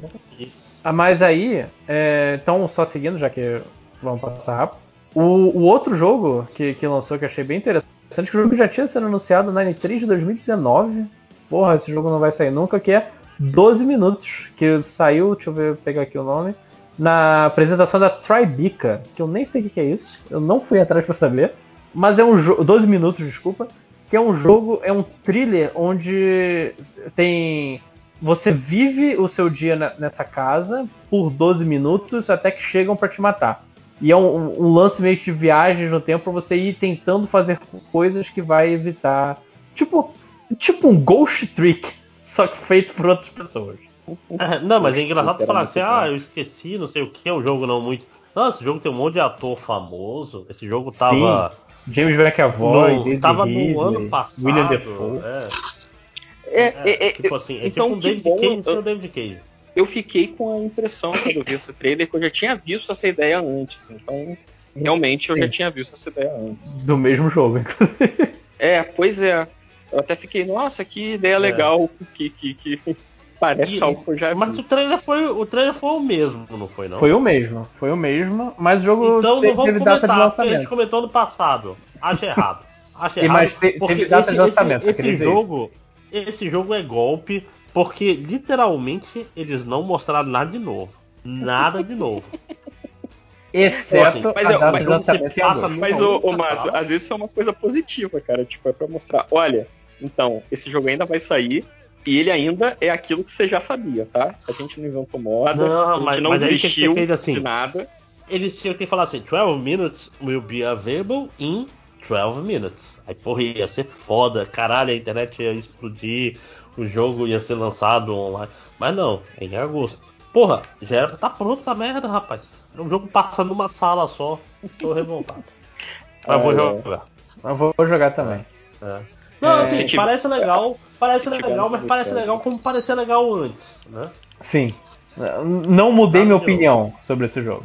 É, Nada. Assim, não tem informações novas. Zero informações novas sobre o jogo. Não, você não tem motivos pra mudar de opinião, né? Isso você quer dizer. É. Porque não tem nada. novo. Tipo assim, na- é, é- é que a gente viu esse jogo ano passado e esse ano a gente Não, a viu gente, tá jogo igual. de 2019. Márcio, o jogo de 2019, quando Foi tinha a na E3 apresentação de da E3. 2019? Foi na E3 de 2019, que não teve E3 em 2020. Eu sei que a pandemia faz a gente acreditar É que o verdade. tempo, tempo deu igual. É, cara, mas é isso. É que eu não lembrava se era E3 ou se era do é, é, Summer Game Fest, qualquer merda assim. Mas tipo assim, era um jogo que parecia maneiro, legal. Aí lança um trailer que continua maneiro, legal, sem nada de novo. Não consigo me empolgar. Mas vamos lá. Bora, bora, bora, bora. Tá ok? Então, Eficiência acabou, paulista, lojinha. Acabou a apresentação de, de gente pequena. Vamos para os, os meninos grandes. A apresentação da Ubisoft. Tom Clancy's Ubisoft, porque todo jogo agora é um Tom Clancy. Então vamos fazer começar com Tom, Tom Clancy's Mario Plus Rabbids 2. Né? Não, tinha que sair o Tom Clancy's Assassin's Creed. Pô. Tem Ubisoft Assassin's Creed. Também. Exatamente. Ah, é inevitável. Mas, mas- mas vamos começar pelo Mario Plus Rabbids 2, que é um jogo Sim. que eu gosto muito. Eu, eu dou maior apoio. O, o, o cara ficou emocionado, o diretor, quando, quando foi fazer. Sonho da vida Assim, dele. eu vou falar, eu não zerei, porque chega uma hora que tipo, já tinha dado o que tinha que dar, mas eu me diverti bastante com ele. É, eu, eu, como eu falei, o jogo, o jogo tá 30 reais. Então eu, eu peguei praticamente de graça. Na verdade, de graça, porque eu, eu tinha os pontinhos da Nintendo. E eu tô gostando do que eu vi, bem coloridinho, mas eu só completei o tutorial. Ah, Eu, eu cheguei, Não, eu assim, comprei porque tava muito baratinho também. Mas assim, não é o meu estilo de jogo. Então, e o seu estilo de jogo é porque é um XCOM. Importante avisar isso. É, exatamente. É um Eu- jogo de tática, de xadrezinho de Mario. eu nunca tinha pego pra jogar um XCOM e tal. Assim, eu achei legal, mas não, é- não foi- muito pra mim. Mas eu sempre gosto de, toda vez que a gente discute isso lá no grupo do WhatsApp do MD Games, eu sempre falo que o próprio cara que criou o XCOM, ele gosta muito desse jogo. Ele diz que a galera do Mario Rabbids é, introduziu coisas no, no estilo de jogo que ele inventou, que nem ele tinha pensado. E ele ficou muito feliz e, e emocionado, que quer dizer que é algo que ele criou, que tá criando coisas novas e tal, não sei o que. Então, tipo.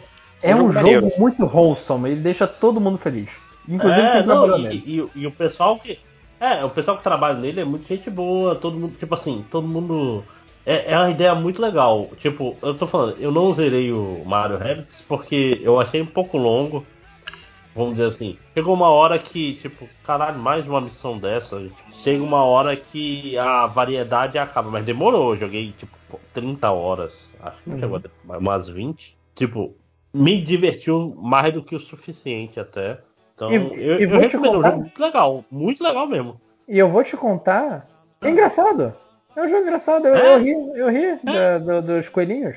Não, não, é, tipo assim, os Rabbits eles são muito mal avaliados porque o pessoal pensa nos Minions quando pensa neles. Mas eles têm muito mais personalidade, rapaz. O bicho aí, francesa, tem um humor europeu. Os Rabbids, eles, eles vieram junto. Eu lembro, a primeira vez que eu vi Rabbit foi com o Rayman.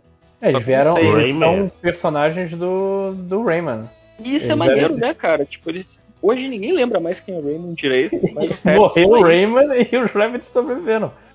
Aliás, Maneiro. tem que, tem que ver se os Rabbits são antes dos Minions, porque era a mesma coisa, né? Basicamente, deixa eu ver. Rayman, Raving, Rabbit. Pera aí, atenção, olha aí, ó. Deixa eu ver aqui. Fact check. É de 2000 e. Caralho. 2000 caralho. Faz muito 2000, tempo. caralho. O, Google já foi melhor. Ah, ano aqui, 2006. Vamos ver aqui, meu malvado favorito. Meu malvado. 2010, ó, ó. Olha aí. Então os 2010. Minions são versões do, dos Rabbits. É basicamente É, eu- isso. Eu imaginei que sim, porque o primeiro jogo que eu joguei no Switch foi um joguinho de tiro dos Rabbids. E aí eu lembro que eu achei, tipo, ah, que loucura, que, que negócio sortado, que legal. Eles são uma mistura dizer, né? Eles são a, a, a- melhor coisa, a- o melhor das duas partes, Deadpool com os, com os Minions. Meu Deus, meu Deus, definiu. Não, mas assim, Lojinha é- cap- captou o, o Zeitgeist dos últimos 15 anos. Mas, mas cara, cara, eu vou, eu vou falar, ó, os Rabbits são melhores que os Minions, até é fácil, né? E melhores que o Deadpool. Digo também. Depende de quem escreve cada um dos dois, mas vamos lá. Ma- Mas, É. então, o, o jogo, que agora é, é essencialmente o, é a, é a sequência. Até com umas coisas interessantes, tipo, não é mais por gridzinho como o xadrez, agora você se movimenta como você quer. E eu. Agora é que- XCOM mesmo essa porra. É, eu, eu tô interessado, eu tô realmente interessado no que, que eles vão fazer com isso. Mas. É, eu, no fim, é, é uma aventura no espaço e tem a Rosalina Coelho, que é uma. Um coelho desmotivado pela vida. Eu acho isso foda do Mario Rabbids, assim, que em última instância você vai pra ver a versão Rabbids do, da galera do Mario. Isso é muito Ah. foda. Quando eu vi Tô o, o, o galera do Mario. Rabbit, eu achei muito maneiro. Que é tipo, eu sei que a Nintendo nunca vai nos deixar fazer uma paródia desses personagens, então a gente vai usar os coelhos pra fazer paródias. Não, e, e óbvio que a Nintendo deixou, né? Mas isso que eu tô falando é, é, é bonito. É, é um jogo bom, é um jogo good vibes demais, por aqui que pareça. Mas vamos lá, vamos lá, vamos lá, vamos lá. Ah, continuando, um que não é good vibes é o. É o senhor. Eu me, me inspirei no, no Fidel Castro pra fazer esse ditador do vilão do jogo, que é Far Cry 6. É, cara, que erra, é tipo assim, me inspirei no Fidel Castro pra fazer um ditador de direita, né? Porque claramente é um ditador de direita quando você olha ali, né? Tipo, filho da puta. Se você se inspirasse Fidel Castro, você tava lá de, de capzinho comunista, com charutão, você tava falando nos camponeses e não fazendo tipo o presidente Salva El Salvador hoje em dia, seu filho da puta. Eu, eu acho que o problema do, da série Far Cry como um todo, tá? Eu acho que assim, é essa politização burra.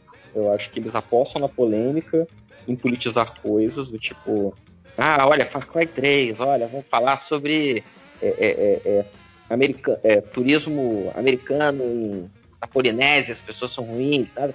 Eu, eu, e aí o 4 teve um negócio lá do. era na, na Ásia, né? E o 5 são fundamentalistas religiosos. Mas assim, eu acho que eles propõem um debate que eles não conseguem aprofundar num, nível que vá além disso que a gente está falando. Tipo, olha, esse personagem baseado num ditador tropical. Só que eles botaram a parada rasa com um ditador errado. Então, assim, fica ofendi- ofensivo para todo mundo que está envolvido.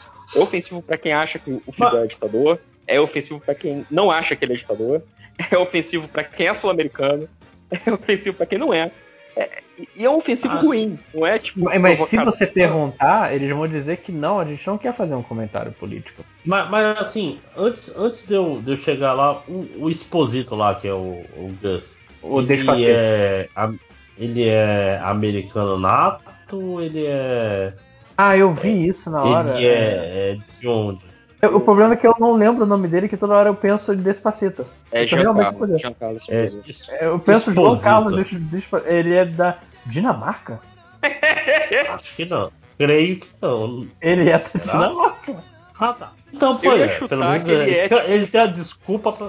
É um ator ítalo-americano nascido na Dinamarca. O que, que você está fazendo tentando pegar Fidel Castro na, na América do Sul? Eu, Ah, eu, eu não, ia chutar é. muito que ele era, tipo, segunda geração de cubano, sabe? Porque a galera que é segunda geração de cubano dos Estados Unidos costuma ser meio, é, é, vamos Ah, dizer, não. não. o- gostar muito do, do regime Fidel, entendeu? Não, não, aquela história. O, o cara já tá nos Estados Unidos, ele já vai, em vez de estudar a história do mundo, vai estudar história americana do mundo. Aí não tem muito. É uma versão especial da história mundial feita nos Estados Unidos. Mas, é, ele, ele sendo dinamarquês, é, tipo assim, é meio triste até, né? Tipo, caralho, porque não tem nada a ver com o Fidel, você tem tanto cara. É, como eu posso dizer, tanto, tem tanto ditador na América Latina que é o que você quer e você fala o Fidel que é o diferente, filho da puta.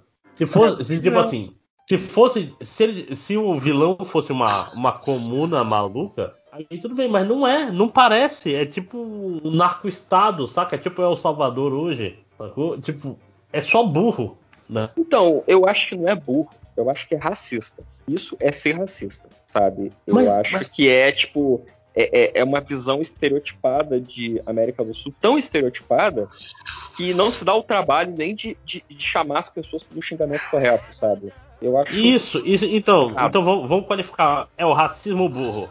Que tem, tipo assim, tem o racista que estuda é, os textos racistas pra ser racista com propriedade de uma forma imbecil.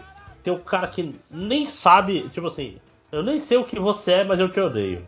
Basicamente isso. É, então, é, eu acho que nem sei o que você é, mas eu te odeio é a definição de racismo, né? É o, o, É, o não, não, ódio tipo racional por algo que você não faz ideia nem do que, que você odeia, mas. É, É eu, tipo- eu- Não, eu é acho que é a assim- diferença entre o racista acadêmico e o racista por ocasião. É o racista amador e o racista profissional, né? É o racista de fim de semana. racista né? É o- expert e É. o racista O racista não é, praticante. hobby. Meu Era hobby é no racista. racismo, não. Tem que saber. Caralho, isso, isso é um podcast sobre E3, né? Ah, cara, mas olha só, eu acho que a Ubisoft, desde aquele. aquele... Foram eles que fizeram aquele Hardline? Foi. Hardline, não era? Sim. Não, não, não, Battlefield Hardline é da EA. É da EA. Ah, então. Mas a confu- Então, eu tô- é de outros jogos que ela fez merda É, recentemente. é, eu tava tentando lembrar isso. Tipo, eu lembrava que o Ubisoft tinha feito outros jogos racistas. Agora eu não tô lembrando exatamente quais. Aquele que tinha policial do Bop como personagem jogável. Eu Ah, então, era esse, não era? Que era da Ubi. Era esse. Ah, então, é isso que eu tô falando. Tipo, eles já estão errados já, já faz um tempo. Né? É, é- é- eu sempre achei assim meio fantástico que eu não- até onde eu joguei Assassin's Creed não teve nada muito ofensivo assim. Eu já ficava, uau, estão conseguindo ser multiculturalistas sem cair em estereótipos muito ruins. Mas assim, Far Cry eventualmente é da merda. É, é, é porque assim, são equipes também diferentes. Assassin's Creed eu, eu confio um pouco mais na representação que os caras realmente fazem um estudo acadêmico grande sobre as áreas, tanto que eles usaram o, o último é Montreal. para dar aula de, de, Egi- de Egito, não sei o que.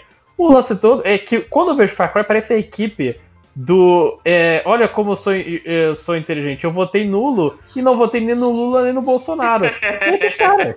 Então, eu não, acho não que votou nulo, votou em branco. É, votou no Ah, é. branco, exato.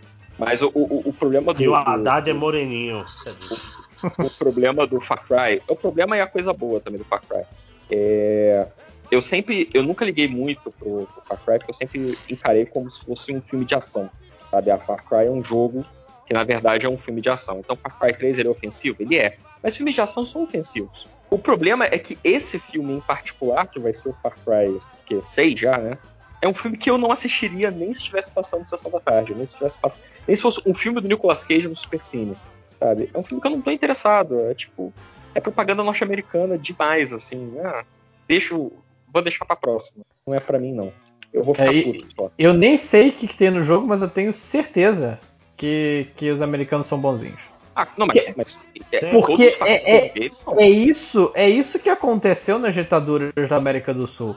Os americanos sempre foram os bonzinhos que não tiveram nada a ver com a história. Cara, É, o é, você pode Biden até hoje ter tava falando assim que mas eles são exceção, mano.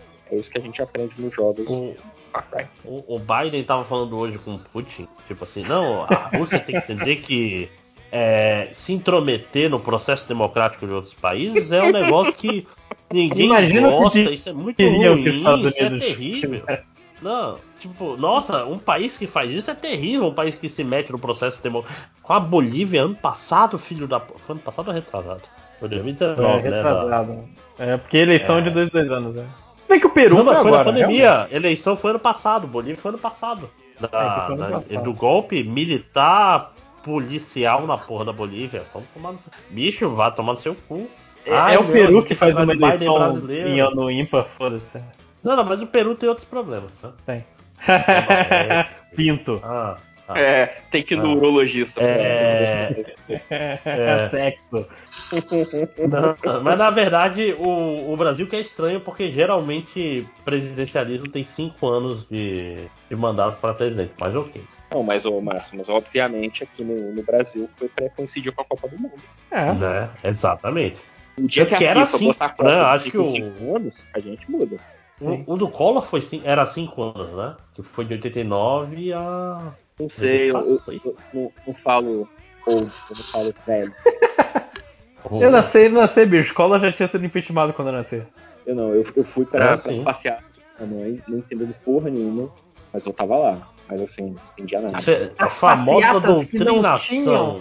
Passeatas que não tinham bandeiras e partido. Só caras amarelas. E vê. Eu, eu lembro de eu ser criança. Não era, não era assim, só um problema de. Uma vez eu parei ela numa passeata. Aí eu falei assim, mamãe, ah, eu vou pedir pro Brizola tirar o colo pra você. É tipo aquele perfil aconteceu pra caralho, sabe? Segundo minha mãe foi real. Sabia do que eu estava falando. Chorei muito, eu, era o Brizola. Eu, eu achei que. Talvez eu, eu tenha achado que isso ia deixá-la feliz. Né? Tá tudo certo. Ok. Pois é, esse que é o pro- problema da doutrinação infantil, né, cara? O Rousseau estava certo o tempo todo. Você tem que largar a criança até os 14 anos trancada num quarto. Exatamente. É o Não aqui. largar ela com os 14 anos. É, é mais do fácil deixá-la com lo- lobos, tal qual Mogli. Mas, então, então seguindo, a- aleatoriamente, essa ninguém estava esperando, um jogo de Avatar, não a lenda de Aang. Avatar, o filme de 2019 dos bichos azuis. Cara, mas será que ninguém tava esperando mesmo, cara? Porque vai sair o filme aí é, em breve no cinema perto de você, né? Então, Mas é, é que assim, a época de lançar filme baseado em jogo, lançar jogo baseado em filme, foi justamente quando o Avatar saiu. Foi lá por volta de meados de 2009, 2010, aí o jogo ficou caro, pararam de fazer. E no máximo uma coisinha mobile pra roubar dinheiro de algumas pessoas. eu mas fiquei se, chocado. Se, se você tem uma série, você pode ir lançando, fazer que nem o Guardião da Galáxia, lançar um, um jogo que não é exatamente baseado nos filmes, fazer uma história parecida, não sei o quê. O problema de Avatar é que quem liga pra Avatar? Essa é a grande pergunta da humanidade. né? Tipo, na época já se falava, pô, é meio palha, né, gente? Pô, Legal, olha, nossa, como 3D. Eu queria que o mundo real fosse em 3D 3D também. desse jeito. Uau, que legal. Eu só ouvi Mas- essa história de, de coisa em Pocahontas, Ferngully em todos os outros filmes de, com mensagens ecológicas da história. É, não, é isso que eu tô falando. É um. Legal, ninguém liga pra Avatar. Por que, que vai ter um filme de Avatar? Porque vai ter outro Esse é filme que grande- vai ter Não, jogo. jogo. Porque qualquer coisa. Porque não. Gente, foi, foi um erro. Foi. E eu falo isso como alguém que gosta muito de sorvete de creme. Mas é o sorvete de creme dos filmes de, de multibilionários. Não, lojinha, é porque você não conhece. Eu vou te falar qual é o pior sabor de sorvete todos. O mais. Não é Mas que não é ruim. pior saber. Eu quero. Eu, eu sabor Não, não, básico. a Pizza é, de o- é o mussarela. Eu Não, gosto pizza de mussarela, se a mussarela for boa, é excelente. É o sorvete de chocolate sem lactose, que não Ai. tem gosto de nada.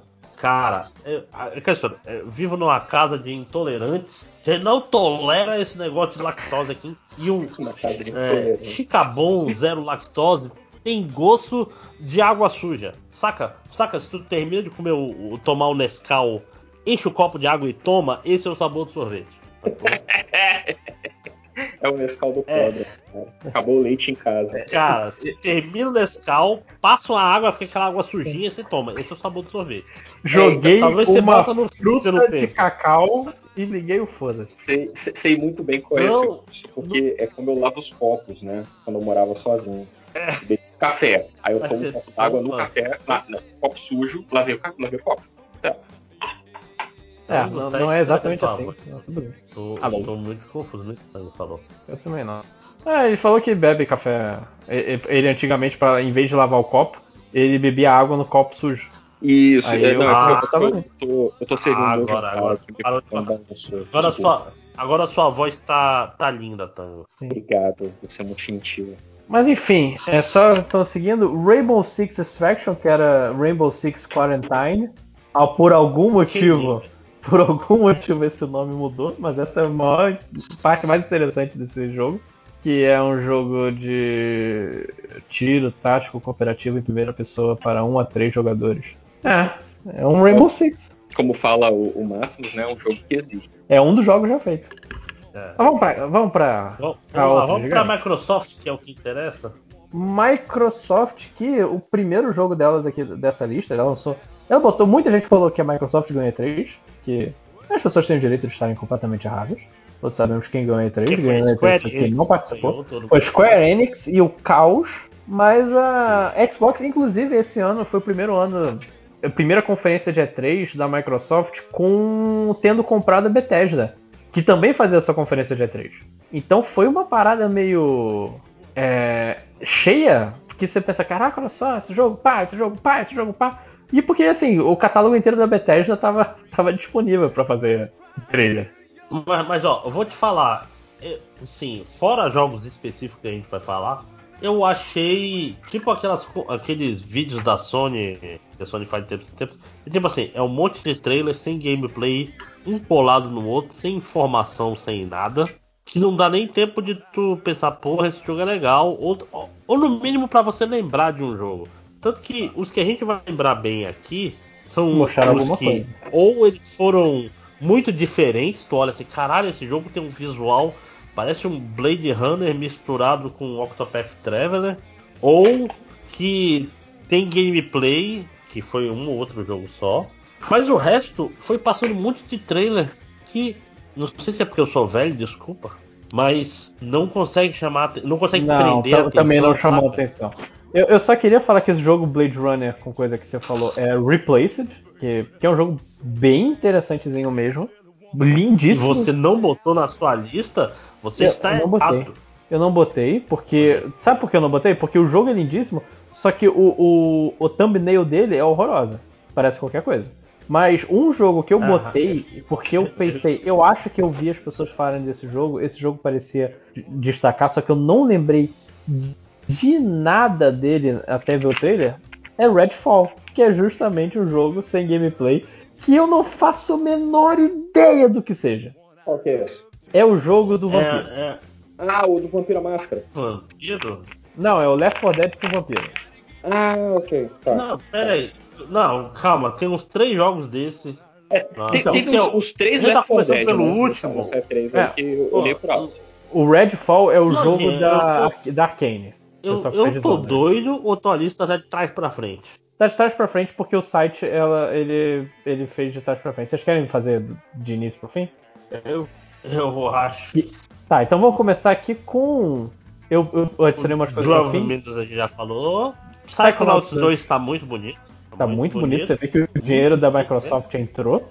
Obrigado, Microsoft, por, por tirar uma preocupação da vida do, do Tim Schafer. Ele pode sobrar algum, algum cabelo não branco na cabeça dele. Mas Tim Schafer sabe que não dura muito isso aí. É, o Tim Schafer, no, É. no fundo, ele tá. Caralho, isso aqui vai dar merda. Isso aqui vai dar Cara, muita não, merda. sabe o que é foda? Ele faz muito joguinho legal, cara. Porra, Stacking, Costume Quest. Ele fez muito jogo bom, só que são jogos pequenos e as pessoas passam batido pra caralho Sim. Stacking é maravilhoso, cara. Recomendo Inclusive, jogo das melhor, melhor que Broken. Age. Bem melhor que Sim. Broken Age. facilmente. até. Mas sabe o que que é melhor que Broken Age? Aparentemente? Não sei. Quem sabe? Starfield, o próximo. O próximo grande jogo da Bethesda, depois de Fallout 4. Não, eu, eu acho que não só, A, é, a gente esquece que existe Fallout 76.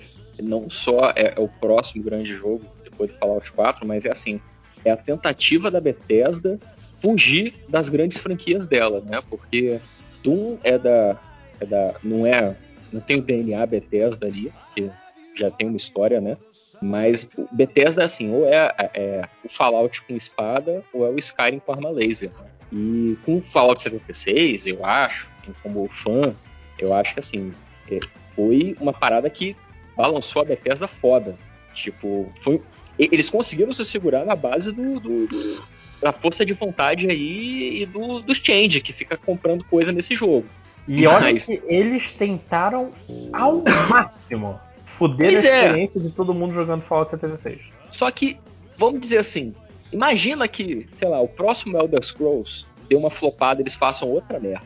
Tá certo que agora eles já foram comprados, então, tipo, falir, eles não vão falir. Mas eles precisam de mais alguma coisa, sacou? Não pode ficar só com esse É, até porque esse jogo, esse jogo foi, foi começou faz muito tempo. E o jogo, eles falaram 20 anos em produção, então realmente foi uma parada nesse, nesse Ah, pensamento. Será? Mas isso não é tipo o George Lucas falando que ele já sabia que ele ia fazer o episódio 1 desde os anos 70? É, Eu acho que em caso de jogos sempre tem o lance do cara de ideias que vão sendo jogadas e desaproveitadas e volta e sempre tá ali no Eu drive de alguém. É, que- é aquela coisa assim, tipo, ah, tive essa ideia quando eu tinha 15 anos, anotei no meu diário. Aí quando o cara faz o filme, ele vai dizer, não, esse filme tá É sendo que co- produzido como os jogos são 30 menos anos. autorais, eu acho que puxa muito disso. Mas enfim, é, E, achei até bizarro porque o. Assim, a gente não sabe nada de, de Starfield. A gente sabe quase tão pouco quanto sabia antes da E3. Essencialmente, o Starfield ele, ele é um jogo de RPG no espaço. Como vai ser esse RPG? A gente não sabe. Como vai ser o gameplay? A gente não sabe. Só mostrou um telezinho das pessoas indo pro espaço e assim, o que, que isso significa, como é que vai ser as coisas. Vai ser um No Man's Sky? Não se sabe, mas o jogo já vai sair agora. é, Agora, ano que vem, dia 11 do 11, fazendo 11 anos da data fatídica de Skyrim, que lançou dia 11 do 11 do 11. Olha aí. Qual, qual o, olha aí. Qual é o nome daquele jogo de espaço que é maluco? Que tem as guildas e rola grana real e. Ah, é. Batalhas. Ai, é, é um nome engraçado. O nome. É, sim, tá, tá na ponta da língua o nome, cara. Tá. Que tipo assim, eu, eu- é isso que a Bethesda quer. Que esse jogo aí, o lore dele, não é o lore do jogo. É o lore da, dos, perso- das pessoas formando guildas e lutando entre si. Tu, e... tu acha que vai ser? Tipo, Não, não. Isso é o que a Bethesda quer em termos de dinheiro. Eu não, não tô falando que ela quer. Ela quer Então, que, tipo é- assim, esse pessoal para de jogar. Que o nome não para de me escapar, tá na ponta. Não é Eden, não é. Ah, tem um não. nome. é, eu- eu- toda hora que eu tento lembrar vem Última, que é um nome engraçado e que. Mas é, é uma vibe assim. É, um É tipo-. E que você, É tipo paga, que isso. você paga aluguel pra sua nave. É, é, eu- eu lembro que tinha todo. Toda uma galera Star que. Citizen, Star Citizen. Não, esse, esse é o que Não. não saiu ainda, pô. Não, então não sei.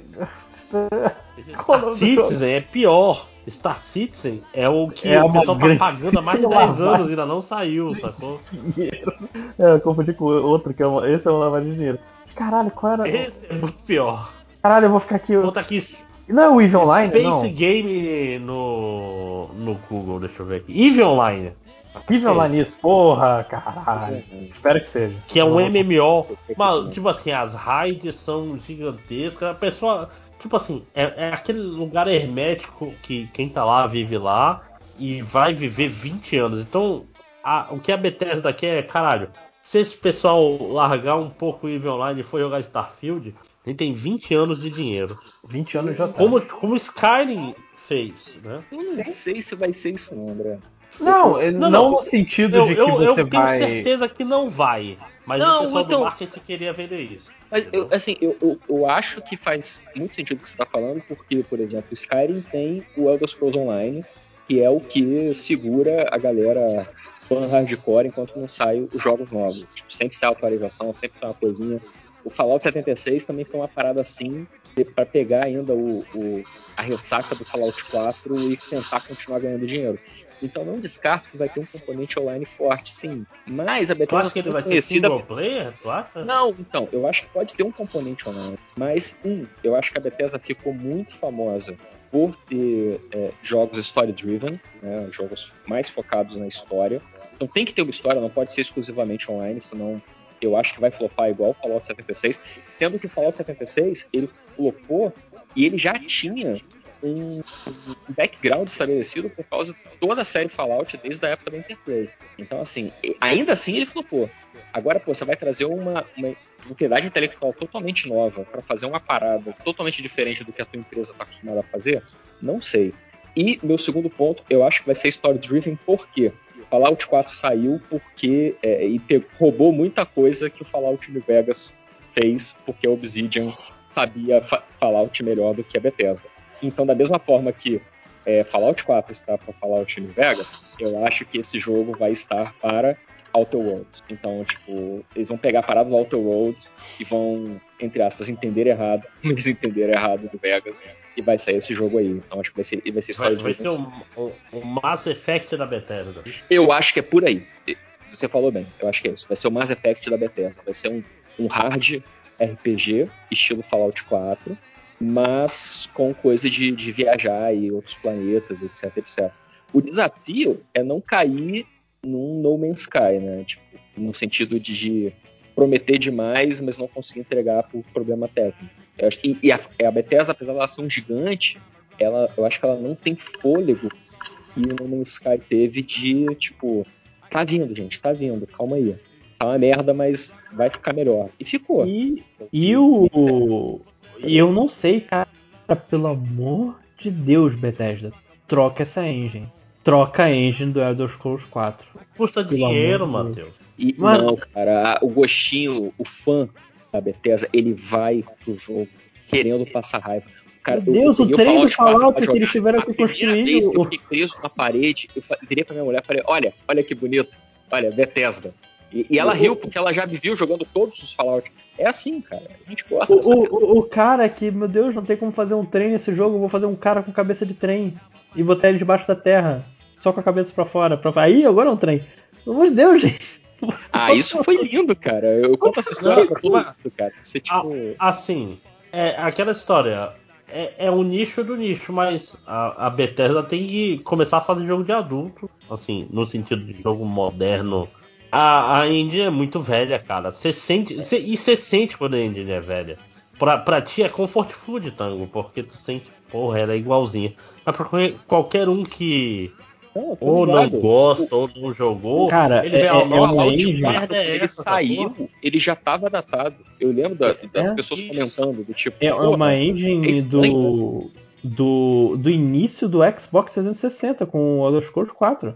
Não, não, eu, eu- falei mais assim de, de, de zoeira. Eu acho que vai ter uma engine nova, assim, até porque vai ser a engine que Eu vão acho fazer que em não, cima o Bethesda Elder é Scrolls filha da 6, puta. o Fallout 5. Cara, Elder Scrolls 6 e- e foi uma das maiores mentiras que a Bethesda anunciou na, na porra da E3 Ah, dela. vai ter, Matheus, vai ter. Não, mas, Eventualmente, mas um dia vai ter. sa- Sabe quando esse jogo vai não acabar começar? amanhã, vai Ó, ter. Ó, o, o, o, Star, o Starfleet, ele, ele termina de- ele lança 11 de novembro de 2022. Elder Scrolls só vai começar a desenvolver em 2023. É inacreditável. Vai ter. E os caras mostraram vai em vir, 2019. Ah, Vai vir. Eles mostraram com 4 anos antes de começar a montar essa Mas é- merda. Mas tá certo, porque aí, enquanto isso, o que, que eles fazem? Eles jogam coisa no Elder Scrolls Online, vai quem quer. Cara, a Bethesda, o bonito dela é, é assim, é, é pelo menos pra mim, né, que, que gosto. E- eles não me enganam, sabe? Eles falam assim, olha, jo ah, gente, jovem, é isso aqui, a falcatrua é essa. Compra quem quer. Você quer acreditar nisso aqui? A gente sabe que não é isso, você sabe que não é isso, mas a gente vai anunciar, você vai ficar feliz. É assim que funciona, cara. Tipo, sabe, eu, eu vou pra um jogo da Bethesda sabendo o que, que eu vou encontrar. E eu já vou contente. Por quê? Porque tô acostumado já. Então, Ok. mas, eu, mas eu realmente acho que esse pode tentar ser diferente, porque é, é- é- a, a Porque não é baseado em uma só ela tem que mostrar serviço. Ela não tá mais. Não é tipo, ah, se falir, faliu, foda-se, eu vou fazer outra coisa. Não, agora eles têm patrão. E eu acho que pode ser o jogo pra te- testar a água ali do, do ambiente Xbox pra lançar outras coisas depois. É, acho que nem testar água, eles não têm opção mais. Eles são É, não, claro. ambiente Xbox ou nada. É, pode.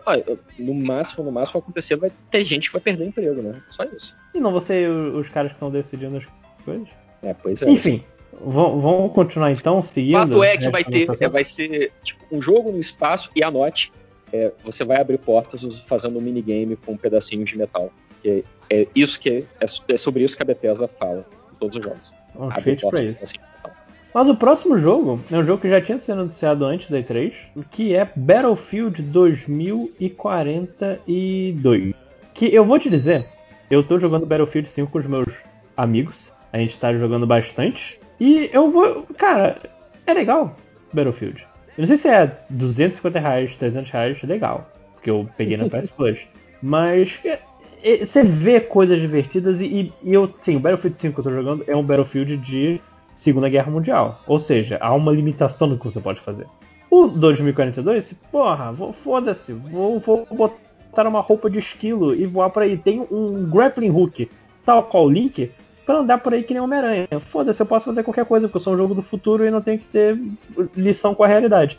E eu fico lá com meus tanquezinhos bostas da Segunda Guerra Mundial e, puxa, querendo. Mas, um o, tanque. o, o- Matheus, isso aí não é, não é. Isso aí não é você ser um Halo dos pobres, não, cara.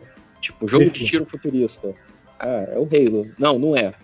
Ok. É, porque esse não é futurista. Esse só daqui a 20 Pois é, mas eu acho que isso é mais covarde ainda. É aquela parada de, tipo, eles querem vender. Ah, esse é um futuro plausível, porque nós fazemos pesquisa com os militares e isso pode estar no na guerra do futuro, mas no final vai ser tipo que nem no Battlefield da Segunda Guerra, vai ser o cara botando um dromedário em cima de um cavalo e um, lança, um cara com lança-chamas em cima e vamos ver até onde isso vai dar, sabe? Acho que todo Battlefield tem essa É, parada. não, é, o, o 2050 é só pra facilitar mesmo, assim, só pra não. Ah, isso não existe ainda, isso é só. Mas, mas uma pergunta, Matheus: o Battlefield ainda vem com um single player? Tem o single player, nunca abri, mas tem o single player. Pois é, porque tem uma coisa importante que é tipo assim: você tá num, num multiplayer maluco desse, Battlefield, uma porrada de gente, caos do caralho. Pro cara que quer aprender é uma merda, né? Porque você vai morrer, você tá lá andando e cai um avião na sua cabeça, sacou? É tipo, essa é a partida normal de Battlefield. Tanque Sniper. Então, Tanque Sniper é uma parada escrota. né? Então, é, a, a- a sequência de palavras e sniper só existe graças a Battlefield, né? Antes de Battlefield não existia essa sequência de palavras juntas na língua mundial. Mas, mas é isso, é tipo. É bom o single player? Ou é, É, aquele single eu- player eu- que, tipo Titanfall 1? Um, um dia eu jogo, eu, eu te digo. Titanfall 1 é ruim? Porque o Titanfall 2 tem um single player excelente, maravilhoso. Recomendo, recomendo que. eh, Tango, se você quer jogar um, um FPS aí, joga Titanfall 2. É, então. É, é- é- é bom saber porque aí eu nem baixo um. Tipo, aqui em casa é, é, É, não, joga, É, não, vai, vai é no porque 2 você- direto, que O, o Titanfall 1 é só online. É só online, acho que você nem tem É. mais como jogar. Entendi. Não, Diz que a história, a, a, a história do 2 é fantástica. ter tem que ter como jogar, porque tá no Game Pass. Se tá no Game Pass, eu tenho que, tem que ter Ah, como jogar. mas meu aí você vai Tô jogar com essa os mensalidade quatro caras que estão jogando Titanfall 1 desde 2013. Saquei. Não, não, e com certeza o Titanfall 2 tá no Game Pass. É, tem- ele tem cara de, de Game Pass. Não, não, ele tá sim. É porque é, eu tô perguntando, porque é da, eu fiz a minha listinha, né, do, do que jogar em seguida. Tipo, quando o Fallout deixar eu ir embora, e eu vou procurar outras coisas. Mas o, o, o- E tava na lista, só que fica aquela coisa, sabe? Tipo, porra, vai ser tipo. tipo Gears Ah, of War. Eu baixei Gears of? War pra jogar, falei, porra, nunca joguei isso. Vou pegar pra jogar, ver qual é. Perdi 30 GB da minha internet, porque, sabe, não foi pra lugar nenhum. Eu não gostei. É, Respeito quem goste, não foi pra mim. Então é bom saber que o, cara, o, o, o Titanfall 1 não é legal. Titanfall? Não. Titan é outra coisa. Não, É Titanfall, né? o, o, Titanfall, o Titanfall 1 é legal, mas ele não tem single player. Titanfall Ah, então. 2, ele tem um, um single player fantástico. Se tu não quiser jogar online nunca, você vai ficar satisfeito. Porque esse jogo tem uma mobilidade, tipo assim, é aquele jogo que você sente prazer. é, você pula na parede, dá pulo duplo e faz o cara de asa, saca? Tem aquela mobilidade empoderante. Entende? Eu, eu acho importante, mas vamos, vamos seguir que falta muito jogo, gente. Vamos seguir? Então, rapidinho. É, Plague's Tale Requiem, que é a sequência do Plague's Tale, joguinho de controlar ratos. Ah, É você um controla os ratos? Eu não conheci o primeiro. É, Eu você o controla de ondas de rato. ratos. É sério? É. É legal? É legal, mano, mas o problema é que é, é, tem criança sofrendo e eu não jogo videogame pra isso. Ok. É, vamos Se o falar sofrimento do. não for psicológico, você não gosta, é isso. O próximo jogo, rapidinho, Euden Chronicles, que eu achei interessante. Um RPGzinho bonito. Sabe o que é interessante? Sabe o Ah. que é interessante? É, dos, é da equipe que fez Suicoden e Suicoden 2. Que é de onde eu, eu, eu senti aquela familiaridadezinha vendo o trailer. Porque, tipo assim, ele parecia um Octopath Traveler no estilo de ser 2D e 3D ao mesmo tempo. Ele é pixel art, só que. É, vamos dizer assim, tem várias camadas de pixel art, ele tenta movimenta a câmera por elas, como se fosse 3D, saca? Tipo, tipo um arcade da SEGA, vamos dizer assim. Então, o, fa o, o fato de ser Suicoden eu acho muito bonito. Eu acho muito certo e eu quero muito jogar esse jogo. Porque Suicoden é um RPG maravilhoso. E ele, ele é um RPG que, tipo assim, sabe, quando você começa o conceito do jogo, você fala vai ser maneiro e depois você se arrepende. E, tipo assim, vai ser um, baseado nas 108 estrelas do não sei o que lá. Aí cada estrela é um personagem. Ou seja, você faz um, um RPG que obrigatoriamente tem que ter 108 personagens jogáveis e você se arrepende logo na primeira semana. né? Mas assim, apesar disso, é um RPG muito bom e todos os personagens que eu peguei eram muito bons. Uhum. Tinha um cachorro no meio, que a- as falas dele eram latir, tinha. Mas era divertido. Melhor ainda. Inclusive eu passei aqui uma foto no MDM Joguete porque esse jogo vai ser bom. Porque é um tubarão vestido de bobo da corte. Olha aí, ó. É bem suicodento aí mesmo. Ok, mas continuando então rapidinho. é, próximo jogo, Age of Empires 4, que eu acho que já tinha sido anunciado, não tinha? Já, já, já. Aí só mostrou, olha como Age of Empires 4 parece Age of Empires, né? Mas, gente, É. todo, Age of Empires que ele já foi lançado um dia. E todo Age of Empires é igual. É. Só, ele só fica bonito. Então, tipo assim, é aquela história. Se você gosta de Age of Empires, se prepare. Lá vem mais Age of Empires. É Yay! isso. Então, vamos, vamos lá, vamos lá, que tem muito jogo ainda pra. Outer Worlds 2, que é um logo. Parabéns. É, é literalmente é um trailer que mostra que não tem nada pronto. Mas o, o que já mostrou, eu fiquei meio.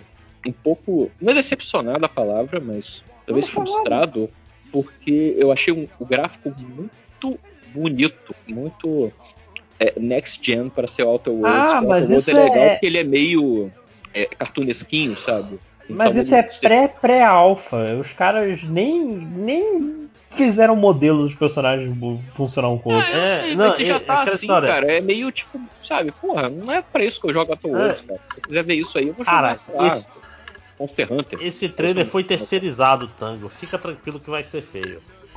Não, eu Tipo gosto assim, que eu gosto que o, o Tarso ele vem com, com, com as críticas mais curiosas. Esse jogo está muito bonito. Esse jogo vai ser muito, muito fácil de entender. Esse jogo Mas aqui é- não tem bug. Mas, cara, é- é- é- essa é a vantagem de, eu não ser um não ser gamer, sabe? Eu não, não tive videogame muito tempo na minha vida, não, cara. Então eu me fixei nas coisas que eu tive acesso. Ruins. né? Não, não é Assim, ruim. nossa, mas nem dá glitch nesse jogo. Que, estranho. Máximos é o seguinte, se me- é, é, eu vivo pela máxima de outra, sacou? Se me diverte é bom. Então, Não, É. eu- o meu ponto não é se divertir, você tá certo. O problema é tipo, vou melhorar o jogo. Não. Eu quero o jogo aqui do jeito que eu que eu queria é, é tipo assim, não gostei dessa CG porque não está travando, né? uma CG boa é aquela que você tem que trocar, tirar o CD, dar uma soprada nele e botar de volta. É. Deixa eu só continuar de Age of Empires e Outer Worlds. É Forza Horizon 5, que quem diria? Agora sim, agora- Quem diria? a, a segunda maior surpresa dessa E3 pra mim. É, eu, eu diria que. Que Bibi Fonfon vou brincar de carrinho. Mentira, eu não vou porque eu não vou comprar esse box. Não, cara, foi, foi um jogo da conferência da Microsoft que falou assim, caralho, talvez eu compre o Series X S, né? Porque além do jogo tá bonito, que é óbvio, jogo de carro, tradicionalmente, é um jogo bonito. É um jogo pra ser bonito, é um Mas- jogo pra você olhar, meu Deus do céu, esse carro parece um carro de verdade. Mas esse jogo parece divertido. É uma grande diferença. Que tipo Mas assim, por quê? Por que pare- ele parece, legal de jogar, cara. Porque ele parece um Burnout, que, era, que é o melhor jogo de carro já feito. Né? A série Burnout, infelizmente, que é uma série que morreu por quê? Porque as, as, as fábricas de carro, né, as indústrias automobilísticas, Montadores. não querem ver seus carros sendo destruídos. Então a série Burnout sempre usou carros de marcas fake. E aí o pessoal não se importa. É, aí tipo assim, o pessoal, ai, eu quero usar um Uno Uma Mini Lamborghini. mil. É, não. Pois é, tipo. Não, eu entendo. Tem, tem que ter jogo pra esse pessoal também, mas eu quero, eu quero jogo de corrida arcade que seja sobre bater nas pessoas, tá? E esse jogo parece ser isso. ah, você É. achou, cara, o, o Forza. É, é, Forza não, né? Vamos falar direito. Forza. Ele sempre me pareceu ser uma parada meio.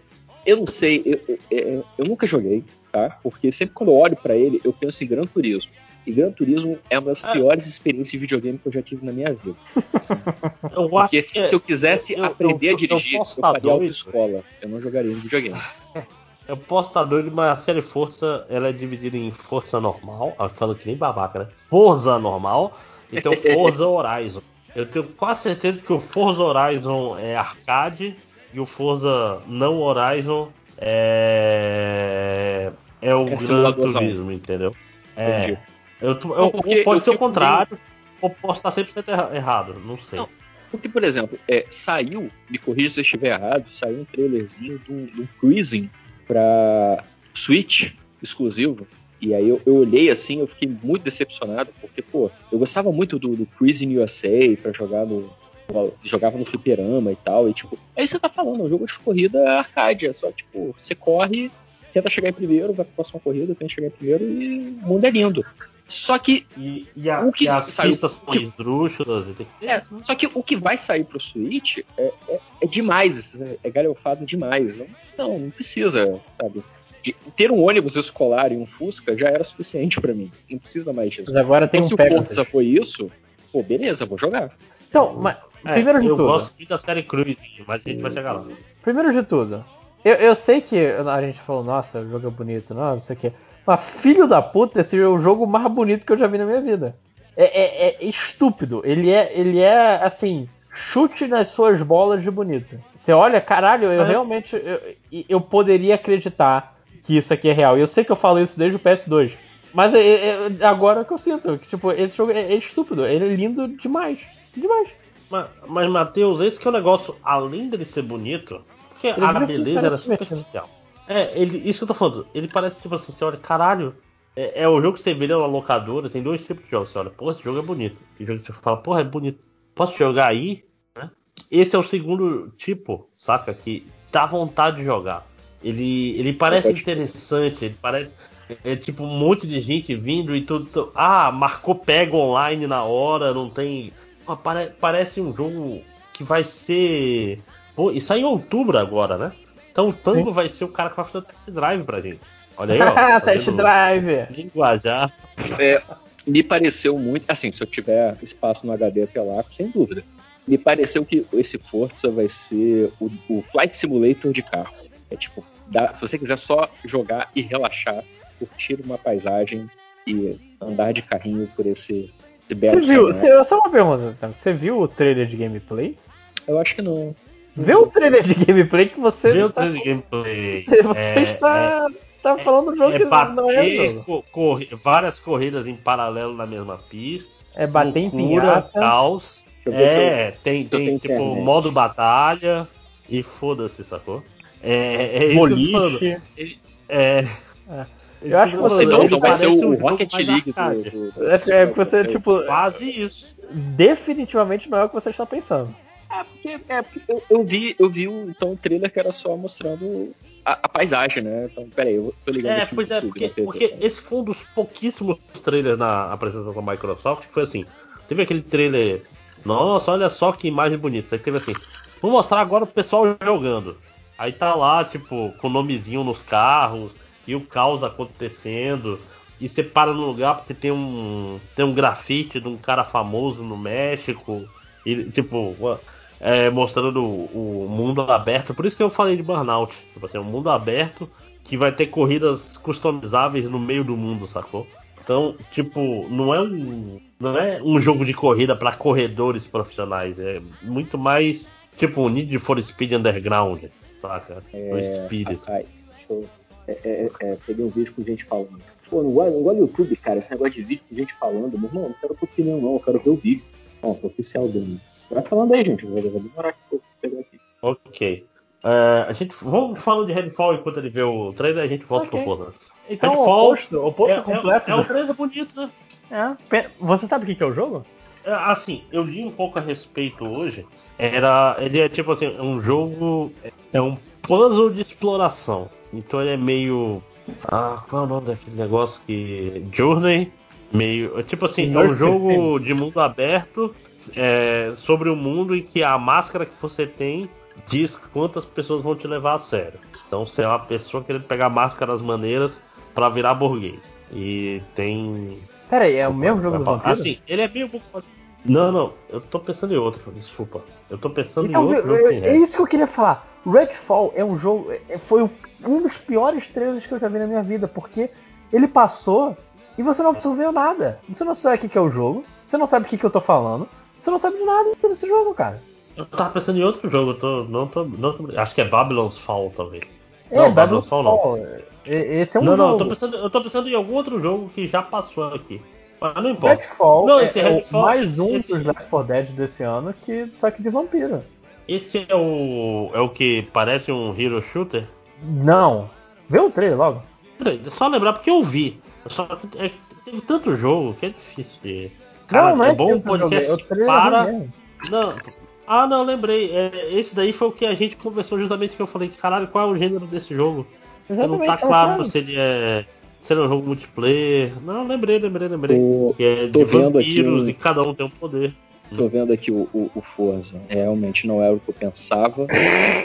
No entanto, eu achei divertido, mas confuso ao mesmo tempo. Estou, estou Calma, interessado. calma que você- tem que ver mais, mais um pouquinho. Você não chegou na parte do boliche. Não, não, eu tô, tô, tô pulando o vídeo vendo trechos selecionados, mas esse vídeo eu não tenho boliche. Tem sim. Ah, não, tem sim. Porque eu fui andando com a barra. Ai, meu Deus, tem umas pinhocas. É, é, é isso aí, cara. É pra, é pra quem não. É pra quem não, não leva carro a sério. Com certeza eu vou jogar esse. Né? Mas é, Redfall, É, eu não sei o que é. Eu lembrei, não sei o que eu é. lembrei qual é o Redfall agora, Laninha. Então, mas você não sabe o que é o jogo. Você não sabe nada. É um Left 4 Dead? E se for Left 4 Dead, é primeira pessoa? É terceira pessoa? É jogo de tiro de cima? O que você tem que fazer no jogo? Qual é o gameplay? Qual são as armas? Eu não, sabe de nada. É um trailerzinho fajuto. Eu só, só, só pra encerrar o assunto Forza rapidinho, só porque eu terminei o trailer agora, parece um, um Crazy Taxi que se leva um pouquinho mais a sério. Essa coisa de Um boliche e gente pulando pra lá e pra cá e não sei o que, papapá. Então, tipo, é tipo os desafios do Crazy Taxi. E com rios de dinheiro. Ah, mas aí. É, mas, mas é isso. Tipo assim, é um jogo de carro sem a parte chata do jogo de carro. Que é tipo assim, nossa, você fez a curva errada, comece a, a, a volta É. toda de novo. Não, não, jogo de carro é assim. Olha, você tem que seguir essa linha tracejada e acelerar e desacelerar quando for necessário. Se você Nossa. errar, você se fudeu. Você tá me dando, tipo, é, é PTSD de, de Gran Turismo. Um amigo meu É, Play 4 eu dele. com Drive Club também. tinha, tinha, tinha uma época na, na minha vida, assim, que todo amigo meu que comprava um Play 4 me chamava pra ir comprar o Play 4 junto com ele, que era tipo, sei lá, quando o pai vai, leva o amigo pra mostrar o bebê na, na, na maternidade, tipo, olha, aquele ali é meu filho. Então, assim, era comprar um Play 4, tipo, caraca, que maneiro, vamos lá, vamos lá. E aí, uma- esse meu amigo, ele comprou numa época que o Play 4 já vinha com uma porrada de jogos. E aí, um dos jogos era o quê? Gran Turismo, claro. Aí eu falei, ah, vamos ver qual é desse jogo aí. Eu lembro que era chato, mas agora deve ser legal, deve estar mais divertido. Não, não não. Não. Eu passei, sei lá, três, quatro horas tentando completar uma pista, porque eu não fiz na linha tracejada, eu não freiei na hora certa. Ah, meu amigo, vá pra porra. É, é tipo, o Gran Turismo é como se você passasse todo o jogo de luta tentando fazer o Evil Moment 37. É, É, é um pouco menos. É, mas é tipo assim, você pega o jogo de luta e você vai direto pro Pretz e não sai de lá. É isso. Porque isso. Você vai ficar bom, aí tipo, você tem que fazer todos os combos. Você vai no, pegou um Tekken novo. Você vai direto pro Pretz, aí tenta fazer todas as combos de 10 hits de todos os personagens até você ficar muito bom. Aí depois você vai se divertir.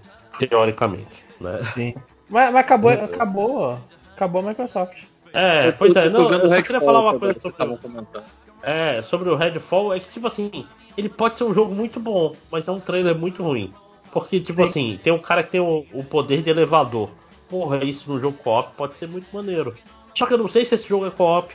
Ah, é, é tipo, é o pior trailer de, de review do mundo, É, porque você não sabe Você não o que é. sabe. É, é, Ele, ele me pa- é, parece que é tipo um Overwatch da vida, né?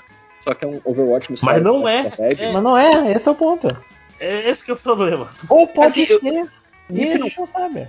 me preocupa, não me preocupa, mas assim, me chateia porque eu conheço o trabalho da Arkane por causa do Dishonored, Dishonored. né? Eu gosto demais de Dishonored. Control não é deles também? Não, não. Controle é de outras pessoas. Controle do pessoal da é Alan Wake. Prey, Prey, do- dos alienígenas de Ah, Megaton. verdade. Ah, é o Prey, o Prey, isso, isso. Prey é dele. E eu gosto pra caramba do trabalho da Arkane. E, e- e realmente, por esse trailer não dá pra ver as paradas que a Arkane faz. Tipo, dá pra ver no sentido de que, ah, com esses poderes você vai criar soluções novas para os problemas que aparecem diante de você, etc. Mas pelo estilo de jogo, realmente parece muito mais um Left 4 Dead com terroristas, né? E vampiros. Enfim. É, e, e não com um mundo interessante, né? Que, É, que é pois é, mas do. Mas talvez isso seja legal, cara. Seria tipo o, o Dishonored com arminha e Left 4 Dead. Então tem as, as coisas pra você ser criativo e tem os cenários pra você resolver, né? Como o Left 4 Dead era. Não sei, achei legal. Assim, não sei se eu vou jogar não, mas eu achei legal. É, Eu- tem que saber quando, primeiro quando eu souber que é, o né? que é esse jogo, eu falo contigo. Porque aquela história, será que ele é, é PVE? PVP? Nunca saberemos. Mentira, P2P. vamos Será que ele é saber. um gacha? Não tem como ser. É jogo de celular? Não tem como saber. É, vamos lá, Square Enix. Square Enix. Square Enix. Começamos com Guardiões da Galáxia, talvez uma das maiores Que a- surpresas da E3. A maior surpresa da E3 de folga. Porque era- não é uma surpresa porque o jogo era inexistente. É um jogo. Não, a gente sabia que existia um jogo de Guardião da Galáxia. Mas ninguém esperava que fosse um jogo minimamente interessante depois dos Single player, não é online, é uma Com aventurinha história. só. Você só controla Quem é o autor Peter mesmo Quill. da Estrola? Ah, A história de quem mesmo? É do cara lá, pô, o cara é o Danny, Danny, Danny Coates? Não, não, não é o Danny Coates. É o, é o, é o cara que escreve Guardiões na- nas HQs agora, sacou? É o. Não, não é o cara que. Não é o Al, Al, Al é o não. É o Mary DeMarle? Não, eu of Alex Game Writer. Eu não sei. Mary DeMar. Eu vi, Ele mesmo. comentando- eu vi as pessoas comentando sobre esse Guardiões da Galáxia aí. E eu, eu olhei e eu falei, ah, é um Marvel Ultimate Alliance. Não, esse é o ponto, não É é, não. Marvel É Ultimate não, é o Alliance. contrário. É, É? bem longe disso. Sim, Esse é o ele é mesmo negócio. Você controla, você controla só o, o Quill. o Star-Lord, né? E, e é focado em história e em controle de. Vamos dizer assim. Combate. Você controla um cara e dá, e dá ordens pro resto do seu time. Mass em Effect tempo 2. real. Então, gente, E tem. é o Marvel Ultimate Alliance é a aparentemente parte não é boa, só- que é trocar, que é trocar de boneco, ué. Não, pois é. Não, mas só que Marvel Não, mas Ultimate não. Alliance é tipo o jogo dos Vingadores, né? É tipo assim, todos os bonecos estão. Sim, esse todo o lance. Ele é um jogo. Ele é um jogo de verdade. Eu, eu, eu- gostei, eu fiquei bastante chocado. Tem, tem todo o lance, ah, vamos, vamos criar eh, o, o diálogo dos personagens, você tem que escolher o lado de alguém e. Ah, o Rocket vai se lembrar disso, hein, que você falou. E, e sei lá, eu, eu definitivamente não tava Vamos cair assim. nessa de novo, né? É. E vo- eu É, não, definitivamente não estava esperando. Eu. Eu. Eu acho que, além de tudo isso, os personagens do Guardiões são personagens que eu gostaria de ver mais. Eu quero ver, eu, eu, eu gosto deles juntos. Eu, eu- e se puxarem bem. Foda-se que, ah. Não precisa seguir a história do filme. Bota uma história só deles e pronto. Não, não são os guardiões da do cinema. Isso é importante.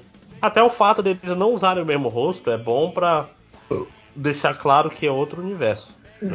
É bom pra deixar claro, mas Parece, não tem que pagar dinheiro pra ninguém, né?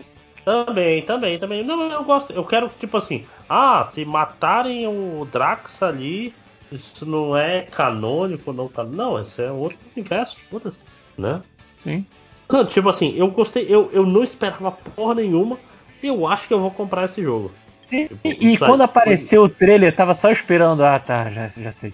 Já sei que é esse jogo, já sei. E você vê. Eles falaram, não, esse single player só controla o Peter Quill. O quê? Por quê? É que nem quando saiu o Obrigado, do, do Dark Souls do Dark Souls de Guerra nas Estrelas, saca? Tipo, ok, interessante o suficiente pra eu, pra eu dar uma chance, saca? Uhum. Só que foi mais. Porque, aliás, foi o segundo trailer nessa semana a usar a música da. Qual é, que é o nome da mulher? Do I Need a Hero. Isso. Holding the na. Porra, três vezes seguidas, cara. Bonitário. He-Man. Isso, Bonitário, obrigado. He-Man, Guardião da Galáxia e Loki. Usando a mesma música da mesma semana. Tava na promoção, será? Será? Porra. Ok, vamos continuar rapidinho. Tem alguns jogos pra finalizar. Life is Strange 2 é um Life Strange. Né? Ok. É duas Legal. vezes mais estranho. Ó. Duas vezes mais estranho. É Babylon's Fall, que é um jogo que tá sendo despedaçado ano após ano. Um dia É, foi um é, jogo é. interessante. Eu fico surpreso se sair um dia. Que é, é um Game as a Service da Platinum Games. Hack slash Character Action.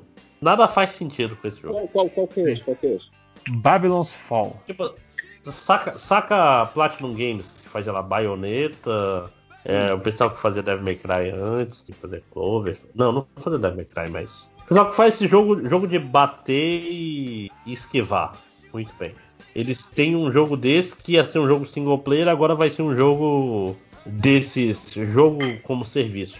E Entendi. vai ter uma torre infinita e você vai subindo nela com seus amigos online.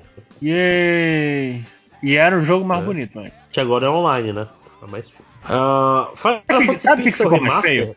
não saiu nada. Oi? Não, então, saiu, saiu um pouco do- dos sprites que eles vão. Porque assim, é, Final Fantasy Pixel Remaster é um pacote que vai ser vendido separadamente dos Final Fantasy 1 ao 6 remasterizados. E quando você pensa em remasterizado, você pensa, oh, caralho, eu me lembro da última vez que eles quiseram mexer nos pixels de Final Fantasy 6. Foi aquela merda de Final Fantasy 6 pro celular. E tudo que você pensa é, pô, eu quero que esse jogo tem. Você não precisa fazer nada, Square. Me dá o mesmo sprite. E ela mudou o sprite de novo. E ficou mais feio. Por quê? Não foi pergunta por quê? retórica. Square pergunta por que não? Bicho, não, sabe por quê? Porque, porque o que eles fizeram dá mais trabalho. Eu não entendo isso. Eles, eles vão além, além do limite pra fazer um trabalho merda. Meu irmão, é só me dá um Final Fantasy VI. Se você quer fazer uma mudança, faz que nem o, o Octopath Traveler. Faz um troço bonito. Eu não quero coisa bonita, eu só quero um. Não, mas lojinha, tem que entender o seguinte: a Square sabe que você e eu somos trouxas. Então, quando ela for fazer esse, esse remake de Final Fantasy VI, é, a gente vai comprar. Então, é que nem o remake de Final Fantasy VII, ela não tá com pressa. Ela vai fazer quando ela precisar de grana, né? E vai refazer quantas vezes forem necessárias. Mas vamos lá, vamos falar do que importa, que é Caos. matar o caos. Caos, caos. Foi de longe. Era um trailer que tinha sido vazado, mas é um trailer muito surpreendente, cara. Caos. Eu vou matar o caos. Essa é a Shrine do parece caos. legal. Eu vou, vou falar logo, gostei muito do trailer. Apesar de ser feio. Ele, ele só Bom. parece assim. Ele, ele é o que eu imaginei que a Square iria, man- iria mandar em 2003, 2005. Isso. Geração Mas, assim, início da Pra Xbox quem não tá 360. entendendo, isso aqui é o Final Fantasy Origins, eu acho que é esse o nome, né? Sim. Que é o que é um, é um jogo feito pela Team Ninja, que pra quem não sabe são os responsáveis por é, Ninja Stranger Gaiden, Paradise, Final Fantasy Origins. Isso, obrigado, que é esse nome mais estranho ainda. Estranhos no Paraíso, Final Fantasy Origins. É, que é feito pela Team Ninja, que é responsável, entre outros, pelo Dead or Alive, pelo Ninja Gaiden e pelo Dead or Alive Beach Volleyball Extreme. né? E pelo Metroid É, isso, também. O- E uma coisa importante desse 3. jogo, isso também, é que primeira coisa que eu percebi quando eu vi esse jogo é que esse jogo parece muito estar rodando na engine do, do Ninja Gaiden de PS3. E eu não tô brincando. Tipo assim, quem jogou Ninja Gaiden de PS3 ou de Xbox, Ninja Gaiden Sigma, etc. Tipo assim, era um jogo difícil, rápido, e quando você tinha fazer as kills, né? Tipo, o inimigo ficava coisa, você arrancava a cabeça do inimigo, arrancava o coração dele, não sei o que, pegava sua espada e cortava a cabeça do cara, ele dava um zoomzinho e fazia isso. Aparentemente a mecânica desse jogo é exatamente igual. Você bate, bate, bate, e, e na hora que o inimigo tá tonto, você, faz um, um ataque que mata e a, a câmera dá um zoom. Então, olhando pelo menos, ele parece estar rodando numa engine próxima do, do Ninja Gaiden. Mas o que chamou mais atenção nele mesmo é o fato do protagonista, primeiro, se vestir muito mal, usar uma camiseta e pronto. E, e E não é segundo- mal, mal nível Final Fantasy. É mal, tipo, você parece um NPC. Não, sal- não, se fosse mal, tipo Final Fantasy, era tudo bem. Tipo assim, saudades dos zíperes, né? Tipo, Sim. o que aconteceu com você, Nomura? Nomura tem, tem É. umas confianças Mas em si mesmo. Não, mas aí, aí a gente vai Homem, entrar. homem de 40 A anos gente- que usa short. A gente tem que ir mais fundo, né? Porque na prática o personagem principal pode trocar de job, cada job vai ter uma roupa e blá blá blá, foda-se. A questão principal é que nesse trailer, toda vez que o personagem principal fazia uma Abria execução, ele, fa ele falava uma frase de efeito: Morra! Caos, maldito! E a. Tipo, que chato, cara! Que insuportável, que É, personagem. é um, jo- cara, é um jogo de é, 2002 meu que, que apareceu na nossa, na nossa frente. Sabe o que, sabe o que esse jogo me lembra? O, o Bomberman Zero. Que eu nunca joguei. Você jogou, Lojinha? Ou você viu isso em algum lugar? Eu vi Então, isso em algum CPI. lugar, mas eu não preciso, não preciso de muito pra. Lojinha, Pra use suas próprias referências nesse nosso podcast, por favor. Evite isso. Em, em minha defesa, eu fui um- uma pessoa criada na adolescência com vídeo de jogos vídeos do Screw Attack. E, e Bomberman, tanto Bomberman quanto Bionic Comendo viraram referências minhas. Eu não preciso jogar, eles são parte de mim já. Bionic Comendo Em defesa é um jogo do, até do Lojinha, legal. quando sai o Bomberman Zero, ele não devia nem ter, ter idade pra alcançar o controle do videogame. Não, começa que é um jogo de Xbox, né? Ninguém jogou Xbox no Brasil porque a gente não é americano. Né? Não, não. Eu joguei na locadora. Uma das últimas Mas é locadoras que eu original? frequentei tinha Xbox. E aí a gente. E ainda era assim: dois Xbox, duas TVs um do lado do outro, os dois ligados em rede para jogar rede. E a gente chamava Aliás- de Halo, obviamente. Cara, fa- falando em Xbox original, tem que fazer o momento pai do Tiaguinho, que é uma referência que só, só a nata do YouTube vai ver. Eu tenho um amigo que ele tem. Ele tinha o Xbox original, mas não, eu não conheci ele na época. Mas ele tem o Armored Core 2, ou 2, e tem o maior controle do mundo. É um controle de um- cerca de um metro, um monte de coisa, inclusive um botão de autodestruição. Na verdade, é um botão de ejetar, né? Que é um, um jogo de mecha. Tipo, você tem dois manches, um monte. Tipo assim, é, um- é um controle muito bonito. legal. Você tem dois manches, um monte de coisa, e tem um botão de ejetar, que ele tem um plásticozinho. Você levanta o plástico e aperta. E, tipo assim, se o seu mecha for destruído e você não tiver apertado isso aí, o seu save é apagado. Porque você morreu.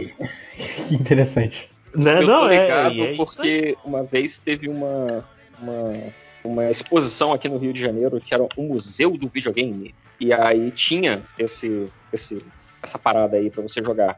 Que não funcionava, porque tava quebrado, tava tipo faltando um pedal. Mas sei lá, era o pedal que faz É, o isso começar é um pedal. É. É dois pedais, na verdade. É. Isso que é- isso que eu falando. O controle é, é um pedal e uma mesa com um monte de botão e dois manches. É ridículo. É um exagero. é pra Xbox e é japonês, tudo errado, né? É pra Xbox Aí e japonês, tá errado. É. E, e lançaram uma versão pra. Qual é o nome? ColecoVision. Kinect. Pra Kinect. Kinect, então, é isso que eu ia falar. A versão do Kinect Que não ser pior, funciona. porque ela não funciona. Exatamente. Exatamente. Cara, mas, mas isso que eu tô falando, eu, eu, eu- ele tem lá, eu nunca vi ele jogando, porque eu conheci ele já tava na época do, do Xbox 360 e tal, mas, Sim. mas o controle tava lá. Mas então, Então vamos lá. Sobre o Final Fantasy Estranhos do Paraíso, Final Fantasy Origins, que, pra quem não entendeu, ele é uma re- recontagem do Final Fantasy 1. Hum. E o protagonista se chama Jack. Porque é claro que o protagonista se chama Jack. Mas, mas lojinha, ele é um estranho no paraíso. Ah, você acha que ele Zekai? Aí vai. É um Isekai, com certeza. Isso que eu tô falando. É, Uma coisa interessante é que a demo desse jogo foi lançada no mesmo dia pra PS5, tava corrompida, aí no dia O caos. seguinte resolveram e quem jogou gostou bastante. Essa é a parte surpreendente. É, porque assim, ele, ele só parece uma parada que você não via e por bons motivos. Mas não, não, não, não quer dizer que o gameplay vai ser ruim. Vai ser uma parada que você vai jogar, provavelmente, vai curtir. Mas você vai ficar tipo, caraca, tomara que ninguém me veja jogando essa merda. Não, e vai que depois que você mata o caos, aquilo é o prólogo, aí vai ter um mundo sem caos e vai ser um mundo colorido e super bonito. E Porra, tá aí o, o. Metal Gear Solid 2 das surpresas em, em três jogos. né? Não, não, pior que tem uma demo, né? Essa demo aí tá sendo 100% pra é, pegar o, o sistema de batalha e ajustar. E olha, eu vou falar uma coisa sobre a Square.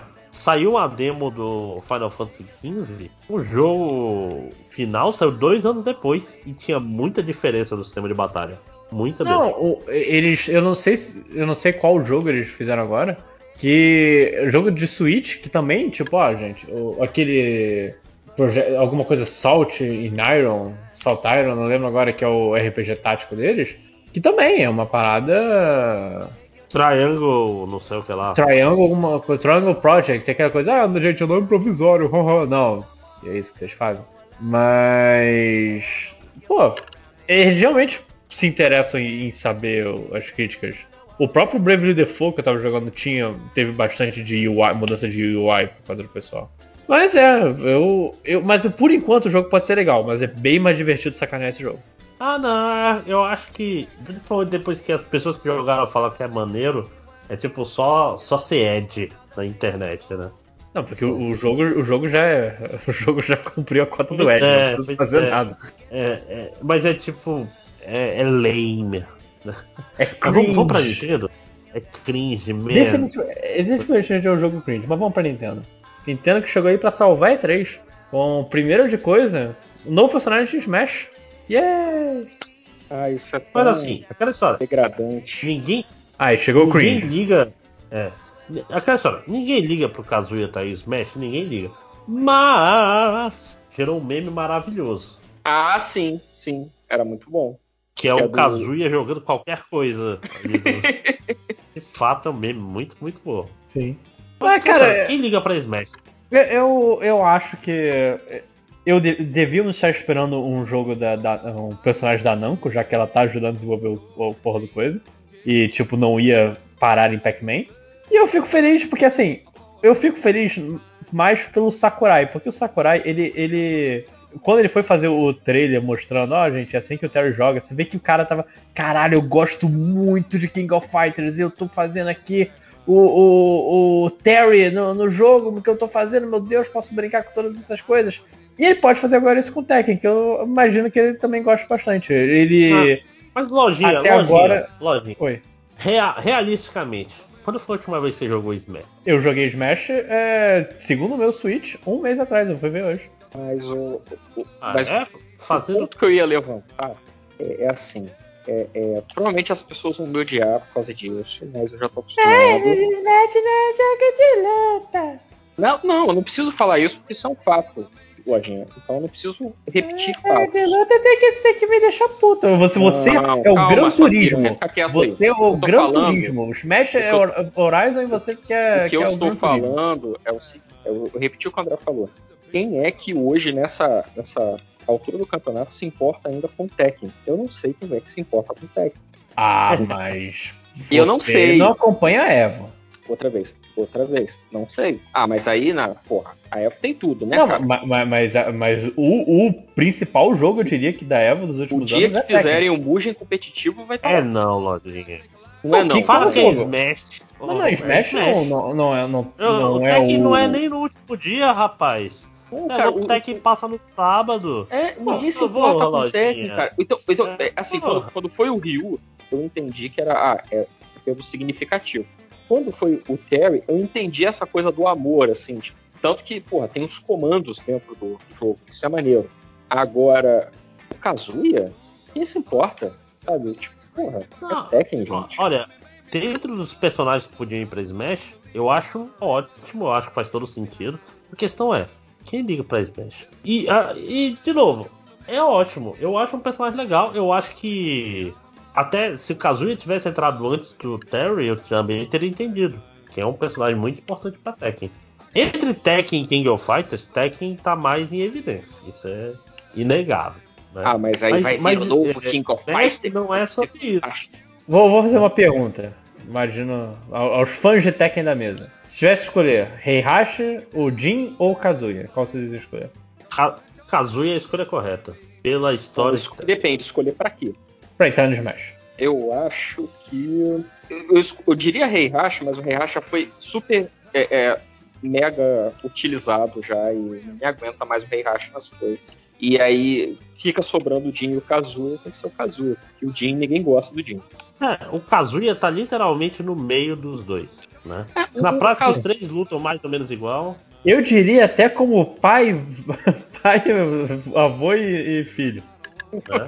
Mas vamos lá, vamos lá. Chega de vamos falar de coisa boa. Continua, vamos falar de Vamos coisa falar boa. Olha só, voltamos mesmo a 2005, porque a Nintendo lançou Metroid Dread. Finalmente, veja só você. Pra quem não sabe, Metroid Dread era um projeto morto do. Era um rumor, na verdade, de um projeto do, de Metroid, que ia ser o Metroid 5. Ba- baseado em scans no Metroid Prime. Sim. É, que tinha um lance, Projeto Dread, alguma merda assim. E todo mundo, ah, olha só, Metroid Dread tá vindo. E, e, provavelmente o jogo não existiu nunca, em nenhum momento da vida. Mas a Nintendo decidiu, vou lançar um novo Metroid 2D, depois do sucesso que foi o Metroid 2 Remake pro 3DS. Que dizem que é bom, eu confesso que eu. Gente, o jogo lançou outro dia pra 3DS. É. O meu 3DS nem pega mais carga, provavelmente, Sim. pra testar isso. Mas é, é um novo Metroid. É o Metroid é o quinto, porque eles contam Metroid, Metroid 2, Super Metroid e Metroid Fusion. O Zero Mission é um remake do Metroid 1, então não, não, não conta nessa história. E é, segue esse conceito e pegaram o nome, achei espirituoso da parte da Nintendo, usar o nome Metroid Dread pra esse projeto. Até porque, assim, faz sentido usar o Dread porque ele tem uma parada mais de filme de terror. Você tem um. um, um, meio que um, um Alien do Alien Isolation, que você tem que cuidar toda hora, o bicho tá te perseguindo, e você tem que. É mais sobre evitar ele do que fazer qualquer outra coisa. Então, achei uma pegada interessante. Eu estou bastante interessado.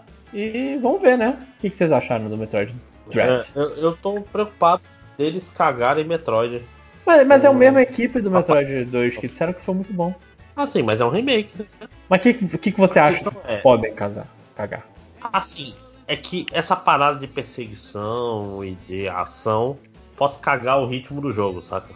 Eu acho que vai ser controlado. Pelo, pelo gameplay que eles mostraram na Treehouse, acho que vai ser controlado. É, aí, a- momentos aí específicos. Era outro problema, né? Pois é. Aí, aí vira aquela set piece. Vira quase um quick time event, né? Que é o outro problema. Então tem, tem um.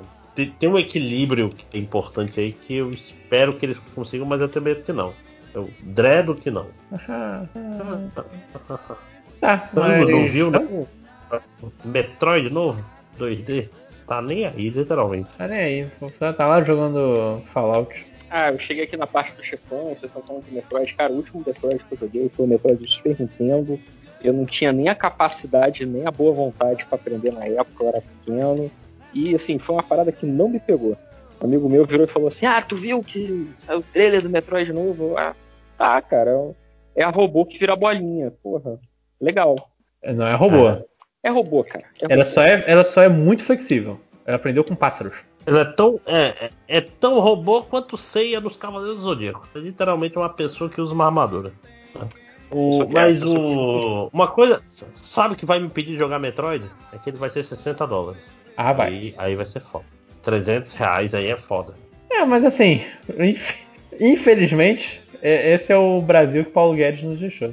Não, não, não é só isso. Não é só isso. A Nintendo tá querendo pegar os jogos meio assim, jogos simpáticos que a gente gosta muito da Nintendo e tá querendo meter 60 dólares nele na base do foda-se, todos os jogos são 60 dólares. Mitopia É é errado. 50. Veja só você. Que só ficou 200 reais aqui no. Brasil. Opa, olha aí, ó, Nintendo, Nintendo Rainha, só 200 reais pelo Mitopia. Que era um É. jogo que devia custar 80 conto.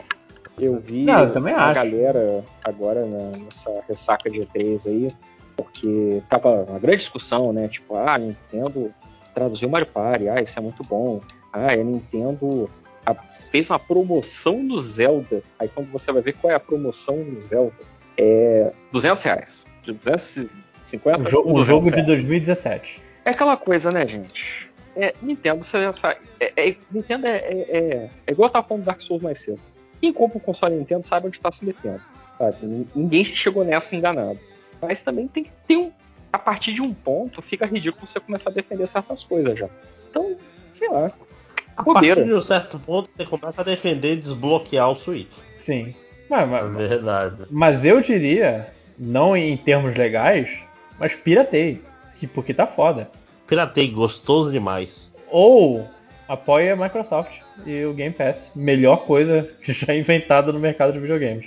Isso, Bill Gates samaritano. É isso que eu Ah, Esse é o Exatamente. de lojinha. Não o Bill Gates, mas o indiano que é o CEO da Microsoft agora. Que tenho certeza que ele é um, ele é um rico bonzinho.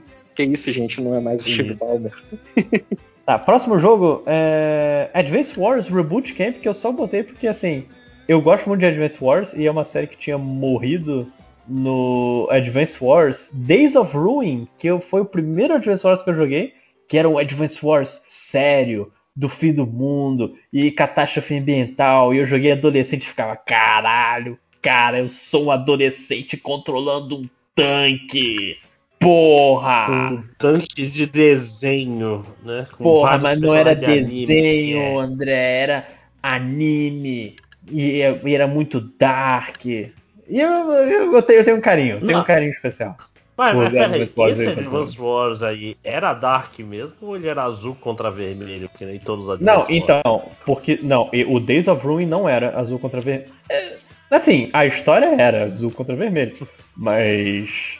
Tem todo o lance do, do, do seu, do seu líder, e ele morre por você, e você tem que. é- é- era tipo. Cara, é, é anime. É anime. eu- olha, eu sou muito adulto pra Que loucura, é um, é, é um jogo com história, né? Mas assim, Então. o que é foda? Esse jogo tem aquilo lá. Esse jogo é 60 dólares, vai tomar no seu cu, que é o remake de dois jogos de Nintendinho. Né? Sim. Não é de Game Boy? 1. Não, é Game Advance Wars. ele, ele tá- ele tá sendo Não, jocoso. o, O primeiro, nome dele não, é que- Advance Wars, o outro é Famicom Wars. Ah, tá. Eu sou do Game Boy Advance. então. Tá vendo, gente? Como nem, nem sempre colocar o nome do seu videogame no jogo faz com que as pessoas entendam. I know my No shit. Super Nintendo era Super Wars. Né? Então, eu ia falar que o, o Advance Wars é um jogo que demorou muito pra sair no Switch. Eu achei que, assim, cara, é, é tão óbvio, tipo, o Advance Wars no Switch. Então, vi Mas- só mas- mas agora. sabe qual foi o problema? Sabe qual foi o problema? Eu, eu- sabe por que Advance Wars morreu? Por causa de duas palavras. Fire Emblem. Porque Não, a, mas a- teve, teve, teve aquele Wargroove no, no Switch, que é tipo, é Não, o Advance Wars. só Mas, que mas o, mas o, quest, o questão não foi, ah, será que Advance Wars vai vender ou não? A questão é que Advance Wars e Fire Emblem são da mesma empresa, a Intelligent Systems. E a Intelligent Systems, ela, ela viu que em 2013 havia uma máquina de fazer dinheiro chamada Fire Emblem. Olha só, quem diria? Tipo assim, É, é, tango é bem, é bem simples. Você prefere guerrinha ou você prefere namoro de anime? Os adolescentes responderam com suas carteiras e o namoro de anime, que é o Fire Emblem, ele dominou. Sim. Não, não, não acho errado não, cara. Não acho errado não, tanto que eu nunca zerei o Fire Emblem Awakening por- justamente porque eu ficava, ah não, é- é- é, essa pessoa não tem nada a ver com essa pessoa, então não vou botar eles para ter filho. Então eu vou botar esse outro boneco para ter filho porque ele parece mais gostar dessa outra boneca. Aí você cria um personagem horrível. É, Já fiz exatamente. isso. É, o personagem é uma bosta porque eu achei que os pais deles tinham química. É isso. É tipo um simulador de eugenia. É isso? João? Exatamente. É, Mas então, É. o, o- todo o propósito, o Advance Wars morreu com isso, e tanto que esse jogo não é a Intelligent Systems. Eu até pensei, porra, é nisso que a Intelligent Systems tá trabalhando? Cadê meu Fire Emblem só Remake? Mas é a WayForward que tá fazendo. Nossa, que diferente. WayForward, que em português é conhecida como Pra Frentex. Né? Sim, pra Frentex, É. fez Shantai e alguns outros Bem joguinhos. pra frente. Que assim, o, o jogo, definitivamente, as animações são muito bonitas. Ainda é um jogo cru, porque é um jogo de Game Boy Advance. Vamos ver o que eles vão fazer. Que, é, é, pra quem não viu, para quem não sabe, eu, tô- eu adoro falar como se as pessoas soubessem, estivessem na minha cabeça. Advance Wars é um jogo tipo Fire Emblem de xadrez de estratégia, só que você controla exércitos de verdade. Tipo, ah, vou construir uns tanques de guerra. Aí você tem que gastar recursos para construir tanque de guerra. Eu, eu não gosto, confesso, eu prefiro o. o eu, eu, eu me sinto ansioso com esse management de exército. Eu sempre acho que tô fazendo merda. Eu prefiro me dar esse personagem, só esse personagem, show. Não ter que criar, não ter que preocupar com mais nada, exceto botar os personagens que eu tenho no coisa. E daí, olha só, o cara tem 15 soldados eu tenho um- uma navinha. E eu perdi o jogo porque eu não sei fazer isso. Ok. Antes da gente ir pro próximo, Lojinha, tem um que tá faltando aqui, que é o Great Ace Attorney, que eu só queria falar rapidamente, que Ace Attorney é muito bom. Todo Olê, olê, olá. tem que jogar mais, né? É, tem o Herlock Sholmes, e- que é um nome maravilhoso, e é um nome vindo da literatura, né? Do, vem do livro do Arsène Lupin, que é muito louco, né? Porque são da mesma época, mas um tá no domínio público, outro não tá, né? Aquela- aquelas coisas, né? Tipo o Mickey Mouse, que já devia estar no domínio público. E joguem Phoenix Wright, né? Joguem, joguem, é uma série boa. Tem pra celular, tem pra tudo hoje em dia. Sim. Né? Tem anime, tem peça de teatro, tem live Não, action. não assistam anime. Ah, tipo assim, pela ordem, você tem que ver o que? O, o- as orquestras, a versão jazz, aí o. Eu acho que o 1, 2 e 3, nessa ordem, e, e eu falo 1, 2 e 3 tem que jogar na ordem, não tem pra onde fugir. E, e quando você vê a, a reinterpretação da conversa do Surubom MDM através de Acetone. É, sim, sim, também é importante. Mas eu, eu recomendo jogarem 1, 2 e 3. E eu acho que um collection, até para Android tem. Você compra, paga caro lá no Google Play, ou então você pirateia o APK. Não ele jogarei. Né? Ou então E- pirateia logo o, o emulador, gente. Deve estar melhor no, no DSzinho. Não, não, não, não. A versão de Android é melhor do que a versão de. Ah, é? de DS. Porque ela é Chocado. 3D. Ah não, não. A versão. A versão. A versão de DS é a versão de Game Boy Advance, meu amigo. Com poucas mudanças. É, é, é um jogo velho, né? A- Principalmente os três primeiros. Mas vamos lá. Próximo. O próximo é importante, que é um, é um jogo que faz tempo que a gente queria. Que é o WarioWare novo, né, cara? WarioWare. WarioWare. boa. Outro tipo de coisa que, que só, só pode existir em. Que é o minigame de você esfregar as axilas de uma estátua. E a estátua gostar. Né? Foda que um problema que esse WarioWare vai ter é o fato de ter dois tipos de Switch. Não, mas, um mas ter- eles disseram que é só. que é só controlezinho. Só botão. É, uma, é, é palha, né? Porque o É porque, WarioWare assim, de Wii era tão bom, cara. É porque todo o lance desse WarioWare é que. Qual, qual é o esquema? Assim, WarioWare é- são microjogos. Por que microjogos não minijogos? Porque eles duram segundos. É tipo, você. É, é ritmo frenético. Você sai de um, tira a meleca do nariz do cara, protege o sorvete, é, bota o berço do Denê pra, pra ninar e passa o próximo jogo. E próximo jogo, próximo jogo, próximo jogo. E você, no meio disso tudo, tem que. É, o, o lance desse é que o Wario ele fez uma empresa de jogos e todo personagem de- da série WarioWare é agora, tipo, ele tem. Ele, você pode jogar e eles têm forma de gameplay diferente. É um cara num tanque, é uma garota que voa. E todo gameplay é, você pode fazer o gameplay com as habilidades desse personagem. Então, tipo, você tem que pegar umas maçãs de uma árvore. Você pode usar o personagem que voa e voar até lá. Pode personar o personagem de tanque e ele vai é, atacar a árvore até as coisas caírem. E assim, conceitos interessantes. Eu tô interessado. O problema é que esse também vai ser um jogo de 60 dólares, que não precisa ser um Não, jogo de e, 60 dólares. e tem uma chance maior de ser um jogo meio merda. Porque a grande graça, por exemplo, deixa eu pegar os WarioWare que eu mais gostei. Era tre- de DS e de Wii. Eu gostava muito de- do de Wii. E o de Wii fazia uma coisa interessante que era no modo random, vamos dizer assim. Ele falava: ó, segure o controle nessa posição e faça. Tipo, você tinha poucos segundos antes de saber. Era. Era. Era bom esse negócio de microjogo de reação e, e para festas era, era maravilhoso. Tipo, se, se- adicionar um layer de complicação em WarioWare eu acho errado. Mas tudo bem. Vamos ver o que, que vai dar. Não dá pra saber ainda. Cachorro do meme. Isso. Que é, que é a nossa reação com quase todos, da- todos todo essa, esse podcast. Sim, porque. Por quê? Porque não mostravam muito gameplay de porra nenhuma nessa merda. Sim. Mas qual o próximo jogo?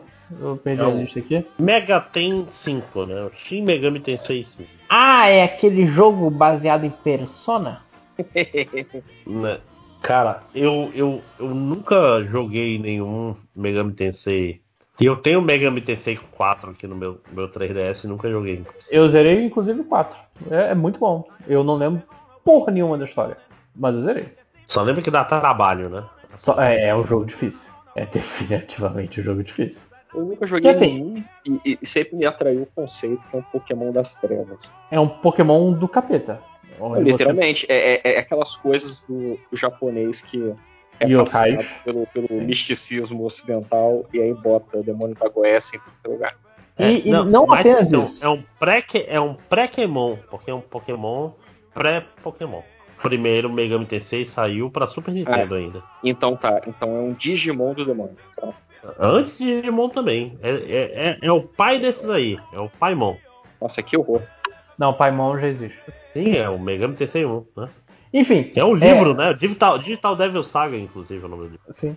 Mas todo o lance do Shin Megami Tensei é, é assim, você vai andando por, por uma Tóquio apocalíptica e você vai derrotando e recrutando demônios. Só que você não recruta eles jogando uma Pokébola e foda-se. Você recruta eles convencendo na, na base do papo. Ó, fala com você, você responde umas perguntas baseadas no, no coisa do cara, e se você responder bem, de acordo com a personalidade dele, ele vai te ajudar. Ou ele te dá um item e vai embora, ou coisas assim. E não apenas isso, mas você pode sacrificar todos e combinar num, num esquema, no ritual satânico e ter monstros mais fortes. Que é isso que faltava em Pokémon. Não é que faltava, é porque não aparecia. Tava sempre lá. Sim, porque claramente os pokémons que ficam desmaiados no final da batalha, você dá de alimento os pokémons carnívoros. Sim. Tipo, É o ciclo, ciclo da seu vida. PJ foi derrotado, o Charizard comeu, obviamente. Sim, sim, mas é engraçado porque são RPGs que eles são de gêneros muito específicos, né? Que ele é, ele é um dungeon crawler, né? E é um Embora o dungeon Shin crawler. Megami geral- TC5 não seja Dungeon Crawler direito. É, pois é, eu digo a série. A série começou com o Dungeon Crawler, que é o que? É, tipo uma dungeon atrás. é, andares e mais andares da mesma dungeon. E dificuldade e. e zais. E múltiplos finais. E. Tipo, pelo menos nos Satanismo. jogos antigos, eles. E eles são conhecidos por. Você chega no final com um save que você tá preso, não consegue voltar, nem consegue avançar, e você vai. Esse seu save foi uma derrota. E você vai perder sempre pro chefe. né? É, a, é a série que, que meio que espanca o. É o, é o Dark Souls dos RPGs, né? Pra ser um É, é clichê. uma boa definição. É, uma definição de merda, mas. É, Não, é, é que- só queria ser educada. né? Não, eu falei brincando. Não, não elogio o negócio que eu falei brincando. Não, mas enfim, eu, eu, eu, eu, eu gosto, eu gostei do, do 4, eu gosto de Persona, que o sistema de combate é um pouco parecido, embora Persona. Esse é muito sobre. E assim, Persona vo- você tem que achar a fraqueza do inimigo. Se, se você atacar o inimigo com alguma coisa que não é da fraqueza dele, tá, tá gastando seu tempo, tá gastando meu tempo, tá gastando tempo do inimigo. Bate logo, bate coisa certa. E esse, tipo, tudo parece que vai ser exatamente como um, um Shin Megami Tensei bem basicão. O que eu não reclamo, porque afinal de contas o último foi lá na puta que pariu, não lembro quando saiu o Shin Megami Tensei 4. Mas vamos lá, tô, tô animado. O, o, o- o personagem, eu gostei que o personagem ele, ele é andrógeno, ou seja, se você achou ele bonito, ou bonita, ou, ou bonito, bonito, você é gay. É uma forma de ver. Gostei. O, mas, mas uma coisa interessante é que, tipo assim, ele, ele não mostra. é, como é que eu posso dizer? Ele mostrou 100% de batalha e. Eu não sei se ele vai ter o, a- o respiro, saca? Porque, por exemplo, Persona é a série que tem a vida estudantil e a vida das dungeons. E elas são bem separadas. Até onde entendo, a a série Megami Tensei é, é muito só sobre a, a dungeon, né? Tipo, É, sem o- respiro. O 4 tinha um. Que realmente, assim, não tem. O, o, o foda é que eu só posso usar o 4 como experiência. Não posso nem usar o 3, o Nocturne como coisa. Mas ele é realmente, tipo, é uma dungeon. Aí você vai, se prepara, vai pra próxima dungeon. E não tem tanta história entre, entre as coisas. É, pois é, isso, é meio- isso me parece. Isso tira um pouco da minha, da minha vontade, saca? Que tipo, você tem que passar dessa dun- dungeon pra poder ir pra próxima dungeon. Olha. E o que, que você ganha quando você passar na próxima dungeon? A chance de ir pra próxima dungeon. E ficar mais forte pra, pra próxima dungeon. É, pois é. É, esse tipo de loop, loop não me. não Caraca, me tu ia mais. meter um lup. Loop. Esse lup. Esse loop de gameplay. Mas vamos. É, falta só um jogo, gente. Vamos, vamos lá, que falta pouco. Ok, então Com falta vocês. um jogo, na verdade. Um jogo que vai, vai resolver o principal problema do seu antecessor. Mas falem não. É o jogo Vai que vai melhorar. A, a fome no mundo, vai acabar com o conflito na Palestina. É o jogo que vai chegar pra acabar com todos os jogos. É um jogo que é o jogo. O jogo. Quando as pessoas perguntarem qual é o jogo, o jogo é Breath of the Wild 2, ainda sem nome. Nunca saberemos o nome dele. É isso. Ah, eu, eu- eu tô, Nunca, eu tô nunca, deixando o André falar mal primeiro, porque aí eu, eu posso ser Ah, reativo. não, não, eu vou falar proativo. bem. É, é, pô, eles até anunciaram que vai acabar com esse negócio aí, essa, essa fuleiragem aí de ai não, toda arma aí. Não, que anunciaram nada. e- e- então, deixa, deixa eu disso, corrigir então, André. Eu tô esperando você falar merda, que aí eu sou reativo à merda que você vai Não, falar. isso. Que você já está Isso, falando aí, vão- por acaso. Vocês gostam, vocês gostam de porcaria. Esse é o ponto de vocês, é isso. Não, que a não- questão não é que eu não não sou entende um jogo. covarde. É, show. É, essa galera, Não, tipo, não. caralho, Nossa, 2021 eu gosto já, de o pessoal ainda tá nisso de. Ai, Quem não- a arma quebra. Ah, vai lá Ai, e pega outra, filho da puta. Vai lá e pega outra, isso, porra. Tem tanta isso, arma no mundo. Isso, É, isso, pelo amor de Deus. Isso. Isso, isso. Ganha 13 corações e pega aí, Master isso, Sword, isso é que fala, corno, fala safado. né? Não quebra. né? É. Perde poder, mas não quebra. Ah, olha aí, você vai, lá, lá vai você falar, ah, eu queria que minha arma quebrasse, ah, eu não gosto do Zelda 2. São vocês Ma- ma- também. Mas é, presta atenção, a, a arma quebrada é, é, é, são, um, são vocês. é um ponto São vocês. Integral para a experiência do, do Breath of the Wild. Se não tivesse arma quebrada, Sim, é um dos pontos. Não, e, Ia ser e- muito melhor. e a arma quebrar tem tudo a ver com a história do jogo. Não é, não é tipo a arma quebra porque, sei lá, um dia um É. japonês acordou e falou: Hum, vou botar a arma quebrando, deixar esses ocidentais putos. Ah, Não, sim, cara. Com, com certeza, Tango, a, a história veio primeiro e depois eles pensaram na mecânica. Com certeza. Presta atenção. André, André, André, eu não vou discutir com você É, sobre isso, é, é, porque com- você não é uma pessoa razoável. entendeu? eu, eu vou. Pau Eu sou, seu cu. eu sou uma pessoa muito razoável. Não, vocês podem, vocês podem falar assim, ah, eu gosto, eu gosto de sofrer. Nossa, eu, eu gosto é- de, eu de dar- genuinamente ter trabalho. Não entendo eu- eu o, o, o, o termo não técnico. O termo técnico é pitch. Eu não entendo o pitch que as pessoas têm com. Ai, Não, a arma é quebrável. mas ó, repare uma coisa, eu falei assim, o jogo, o 2 vai ser melhor porque a arma não vai ser quebrável. E vocês estão do piti. Não, Fica, não, não, fica aí a. Não, não, a gente tá falando que reclamar que a arma quebrava em, em- em Zelda é infantilidade. É infantilidade. Sim, sim. É, é gente batendo pezinho e fazendo beicinho. Ai, porque a arma Isso quebra. é o jogo deve, deve ter uns, uns 20 anos já que lançou. Ninguém, vocês não superaram Isso, vocês continuam fazendo piti. Vocês continuam fazendo piti, sacou? Tipo assim, se eu falar assim, olha, eu não gosto muito de. Um, André, uma, vai- uma coisa que é um ruim reverso Zelda Breath of the Wild. Tá Não, não, não, mas é, é fácil. Não, é tipo assim. Todos os fãs de Breath of the Wild falam assim: ah, nossa, eu gosto dessa parte que é a pior parte do jogo e quem reclama tá fazendo mimimi. Né? É, é isso que vocês estão fazendo. Mas Não, tudo não bem, tá mas vamos lá. cara. Você tá sendo burro. É diferente. Não apenas Olha burro, viu? covarde. Né? Isso que eu tô Você, falando. você é averso à Você não mudança. tem argumento. Você- não, não é isso, é só não. é, tipo assim, tem um aspecto do jogo que eu não gosto.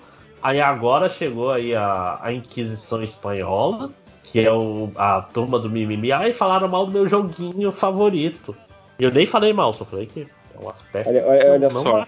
Você tá falando que a gente tá fazendo mimimi, mas você que tá usando a vozinha de deboche, ó. É um sinal. Eu tô. Mas eu tô usando a voz de deboche porque eu estou debochando de você. Isso, isso eu não posso negar.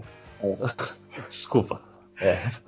mas tô. É, mas vamos lá. Breath of the Wild 2. Que, vai que ser não disse em nenhum momento quebrar. que a arma não vai quebrar. Você está Mas não criando vai quebrar e vocês vão, vocês vão achar bom quando vocês fizerem a crítica de vocês. Aí vocês vão esquecer esse podcast. Mas se quebrar e mudar todo o esquema do jogo, que é explorar e achar o que você consegue no cenário, aí faz, faz sentido. Mas quando não. Quando. Eu não vou entrar nesse argumento. Não, não, não faz isso, o, o Matheus. Isso é fazer o que ele quer. Gentalha, gentalha, gentalha. Não, eu- eu- cara, se tem uma coisa que eu não faço questão é discutir Breath of the Wild, porque é um jogo que eu acho legal, mas a quebra de arma me fez gostar menos do combate e, e, e vocês falarem que eu tô de mimimi não vai fazer eu gostar mais do combate, cara. É, Mas não não é quero que você goste mais, eu quero que você sinta vergonha só. Não, não, eu sinto vergonha de ser amigo de vocês, mas fora isso, a gente continua né, é, gravando podcast juntos. É, vai, continua. Então, o Breath of the Wild 2 a gente sabe muito pouco, porque eu fui contar os, os segundos de gameplay, tem tipo 8 que a gente viu, que o jogo vai ser lançado só ano que vem, quiçá 2023, quiçá 2024, sabe, sei lá. Mas o todo o lance do jogo é que você. É, Quiçá que não funciona assim, hein, Lojinha? eu não tô nem aí, eu não, não- nunca vi num livro, eu só vi nas pessoas Não, não. zoando, então não. Ou eu tô- O eu tô- escritor que nunca leu outros livros. Não, nunca li um livro É, que usou quiçá de uma não- maneira. Pra não se. Não se influenciar, Não, não, tá é certo? Tá não se certo. influenciar, ele fala a própria linguagem. Ótimo. Tá certo? Ele é um escritor autóctone. Olha que bonito. Sim, sim, é o escritor que é. Quer ver a língua que eu falo? Pau no cu de vocês. É, tá Ah, vendo? A gente abriu esse podcast dizendo que esse, esse era da o elenco mais integrado, mais, mais é, é, é, entrosado é do. MDM. Bora, um bora que minha cara que fica bateria tá acabando. Eu não quero aco- acordar minha namorada lá pra pegar minha bateria, pô. É, Breath of the Wild, então, começa com, com o Skyward Sword HD Remaster Plus, porque você cai voando que nem o Link, exatamente na mesma pose do Link do Skyward Sword, em ilhas flutuantes, que é um conceito também de Skyward Sword. E, e, essencialmente, esse é parece ser o grande Chan do Breath of the Wild, que agora você pode explorar o céu. Mas também tem outras coisas. Mas também tem outras coisas, tipo, o, o- o- você tem o, o seu braço, que, que foi captado por uma entidade demoníaca que agora te deu poderes, aparentemente. Eu não sei exatamente o que aconteceu, mas você Caralho, pode, Marcos, por você exemplo. Tá lendo muito em cima de um negócio de 4, 5, 40 É, minutos. né? 40 mas, segundos, isso, né? mas é isso que eu fiz, Ah, assim não, que coisa mas-. Ah, aliás, que coisa que é, né? Que o, que, que os japoneses têm com entidades demoníacas em braços, né? Que tipo, é, você fala assim, animes com braços demoníacos, você vai pensar em Mas então, o, o lance todo do braço é que ele parece que vai ser a sua fonte de poder, como era ah, o tabletzinho no, no, no primeiro Breath of the Wild. E Não, isso um é dos poderes que não vai, mostrou. ser, não vai ser os mesmos poderes no geral, Sim. né? É, tanto que um dos poderes que eles mostraram é o. É o de você voltar um item no tempo. Tipo, imagina que uma bola. Eles botam esse exemplo. Imagina que uma bola tá caindo do penhasco. Você pode usar esse item pra fazer ela subir o penhasco e acertar quem tá no caminho. É, Eu não tinha reparado que isso aí era, era um negócio de um braço. Pra mim, ele tava usando o, o celular ainda. Não, é do braço. E, e eu acho que vai ter uma passagem de tempo, porque no início do, do trailer, quando você tá com aqueles Bokoblins em cima do, do bicho de pedra, aquilo ali, ele não tá com. Ele tá com o braço normal e com o cabelo normal, de rabo de cavalo. E o, o trailer, as, as outras partes do trailer, são com o link de cabelo longo e com o braço satânico. Ah, eu não sei, eu acho isso muito o wishful thinking da galera que é fã do Zelda, sabe? Não, eu acho que é, é uma parada que assim, ah, tá no é trailer, não tem. ah, é, é link diferente. Vai É. ser igual quando teve o, o, o trailer do Breath of the Wild 1, e aí o Link tava uma parada meio andrógena, aí uma galera falou, "Ah, dessa vez você vai poder escolher o sexo do Link, você vai poder jogar com o Link menina, se você quiser. E, tipo, não, é só o Link que tá Não, metrosexo agora. mas tá assim, cabelo eu, eu não acho, eu não mas, acho mas que, uma, que tá passagem, vendo. uma passagem o, de o tempo, eu modelo é diferente. bem, é bem factível. E, e, assim, o modelo é diferente, não é uma questão, ah, o, eu tô vendo demais. O, o, o, o link de cabelo grande é um link diferente do, do link que tá ali no. No, no início do jogo, com, pode com a ser arma o normal. mesmo link, mas não, Não, mas não, não, é sim. o mesmo. Mas não é, É, o não, mesmo minto, momento. minto, minto, minto, minto, é isso, eu tô, tô confundindo, perdão. É que as pessoas estavam querendo, é que é, estavam achando que eram dois links diferentes. Ah, não, Mas sim, isso vocês, não vocês têm razão. Ser o mesmo link indo a época diferente faz, É, faz mais sentido. passa, sei lá, dois anos, alguma coisa assim. Uhum. Porque aí, aí fa- Outro vale. é, é, o- é o Link querendo vingança. A Zelda morta é o braço dele. Olha aí, fazendo a Meu referência Deus, ao, Bionic Command. ao Barry Commando. Eu acho que, inclusive, ninguém fez essa piada. Eu acho que você pode ir lá registrar no cartão da internet. Eu, eu- eu vou botar no cartão da internet, porque ela vai aparecer mais tarde. Vai. Mas então, é, a gente não tem muita coisa. O, o, o que mostrou é aquele poderzinho também de você atravessar objetos que nem a Alice Negra. É o poder de, de, de você virar uma goteira, né? Você vira uma infiltração na- no teto do tempo. É, mas vai- você faz o contrário da infiltração. Você vai pra, você vai pra cima, você não vai pra baixo. É, é uma- é- é a infiltração da- das cachoeiras de Rosan. É. Mas, mas então, eu tô muito interessado. Eu fico com medo que essa exploração da ilha ela acabe não sendo tão fluida quanto a do Breath of the Wild 1. Mas, assim, se tem uma equipe que eu tenho confiança, é a equipe que fez o Breath of the Wild.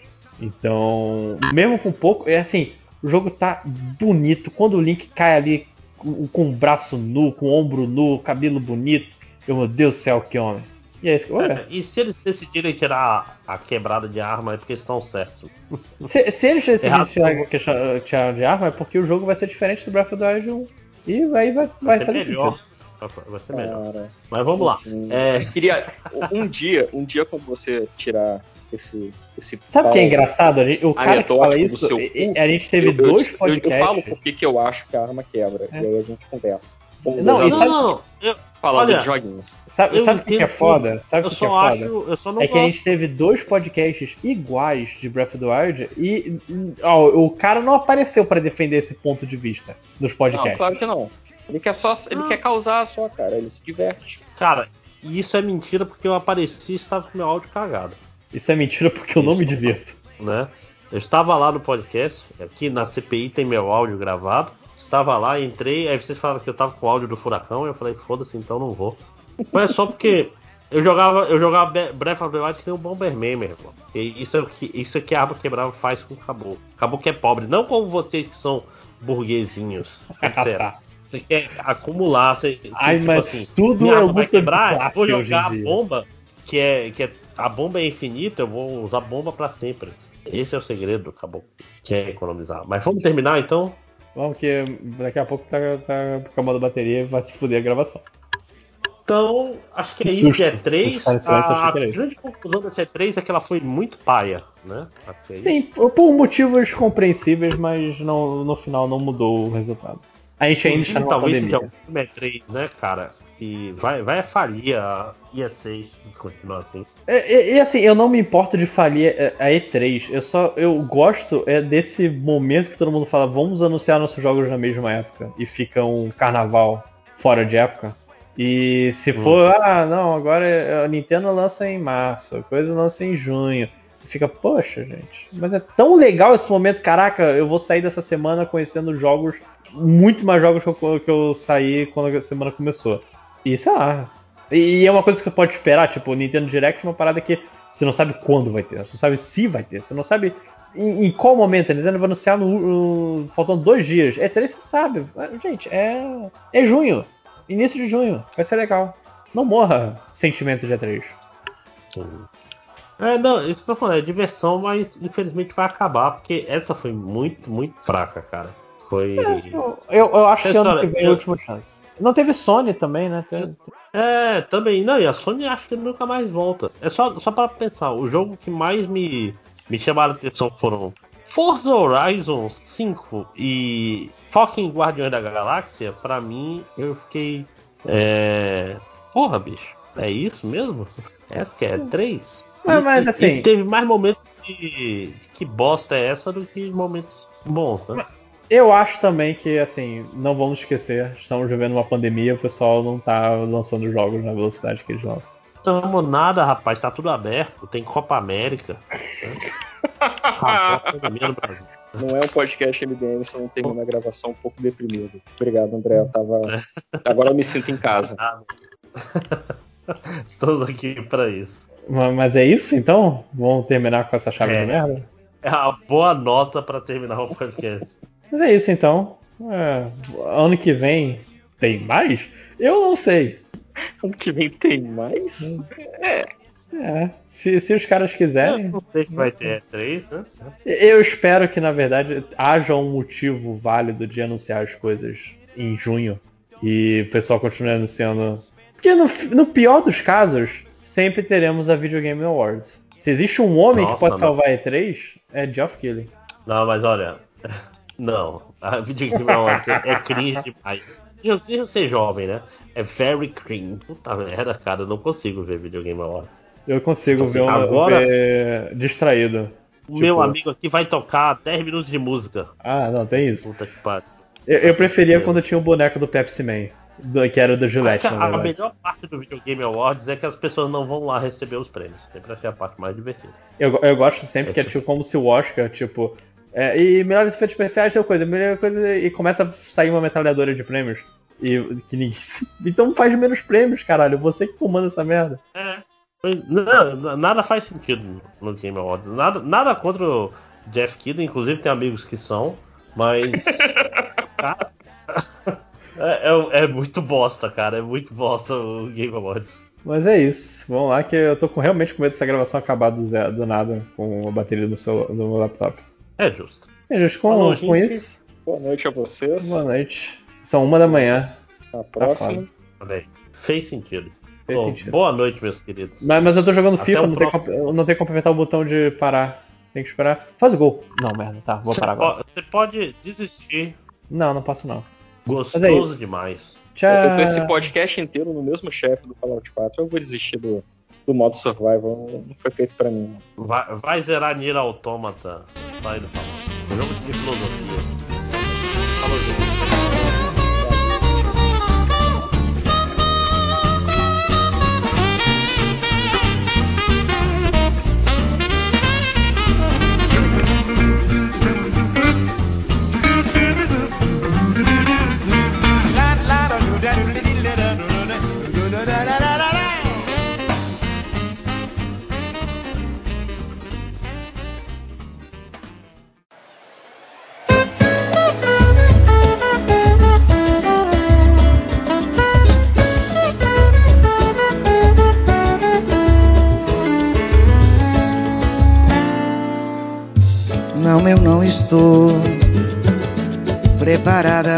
Encontrar, amor. Nos braços de outra pessoa. Só de pensar já me causa dor. Vou sofrer, ó. Não quero sofrer, não quero sofrer nada, não. Perfil evitativo, minha, terapia, minha terapeuta. Minha terapeuta, pelo amor de Deus, eu tomei só três goles de vinho e já tô falando errado. Ó, já tá gravando agora aí. Minha terapeuta falaria que o seu perfil evitativo de personalidade é o meu total. Mas veja, é, é, tem como alguém em 2021 não ser perfil evitativo? É, né? Eu acho que tem muita gente, tem muita gente na mesma, no mesmo barco. Se bem que tem gente que gosta, assim, de ver uns dramas e ficar sofrendo enquanto a gente já tá numa situação horrível. Mas eu acho que essas pessoas são bem. Se bem que Ira gosta de ver terror, né? Então. Ah, quando é um dramazinho assim, muito, muito fora da minha realidade, essas coisas assim, beleza, entendeu? Hum. Mas é que eu consigo separar bem essa coisa do estar ali na tela, sabe? Não é de verdade. Mas eu fico, mas eu fico tipo com saudade do da série, sabe? De depois Sim. que ela acaba, eu fico com saudade. Eu também sinto muita falta, sabe? Tem alguns animes, mangás, assim, que às vezes eles estão chegando no final e eu gosto tanto, aí eu fico postergando chegar no final, sabe? Eu fico, ai, eu vou ficar sem a minha novelinha. Sim. Pois é. Aí agora eu tô tipo assim, ai, será que eu passo pro próximo ou se eu vejo esse de novo? Aí E- Olha, eu tô assistindo. Desculpa, pode falar. Não, é que eu ia só comentar, que aí você assiste lá. Que é o meu problema com algumas séries. É, as Eu cinco adicionei o primeiras Change. temporadas Eu tô ligando pro Change? Hã? Eu tô ligando Hã? pro Change? Eu espero que não. Não Eu, sei. eu só adicionei ele. Ai, ótimo, eu acho que ele. É Ira, você tá mutada. Você não chamou o Shandy, mas tem que colocar ele aqui na, no grupo. Eu botei, mas ainda bem que eu não chamei. Mas ele tá no grupo então agora? Deixa eu ver. Não, pra mim não aparece. Bota ele aí pra mim, por favor. Eu não sei ver. Eu não sei fazer isso. Não sei. Eu não sei A, qual... a, a Adri vai nos dar um perdido, hein? Sentindo esse drama. Não duvido. Júlia, pode continuar e eu coloco o Change aqui. Eu tô procurando aqui o perfil dele.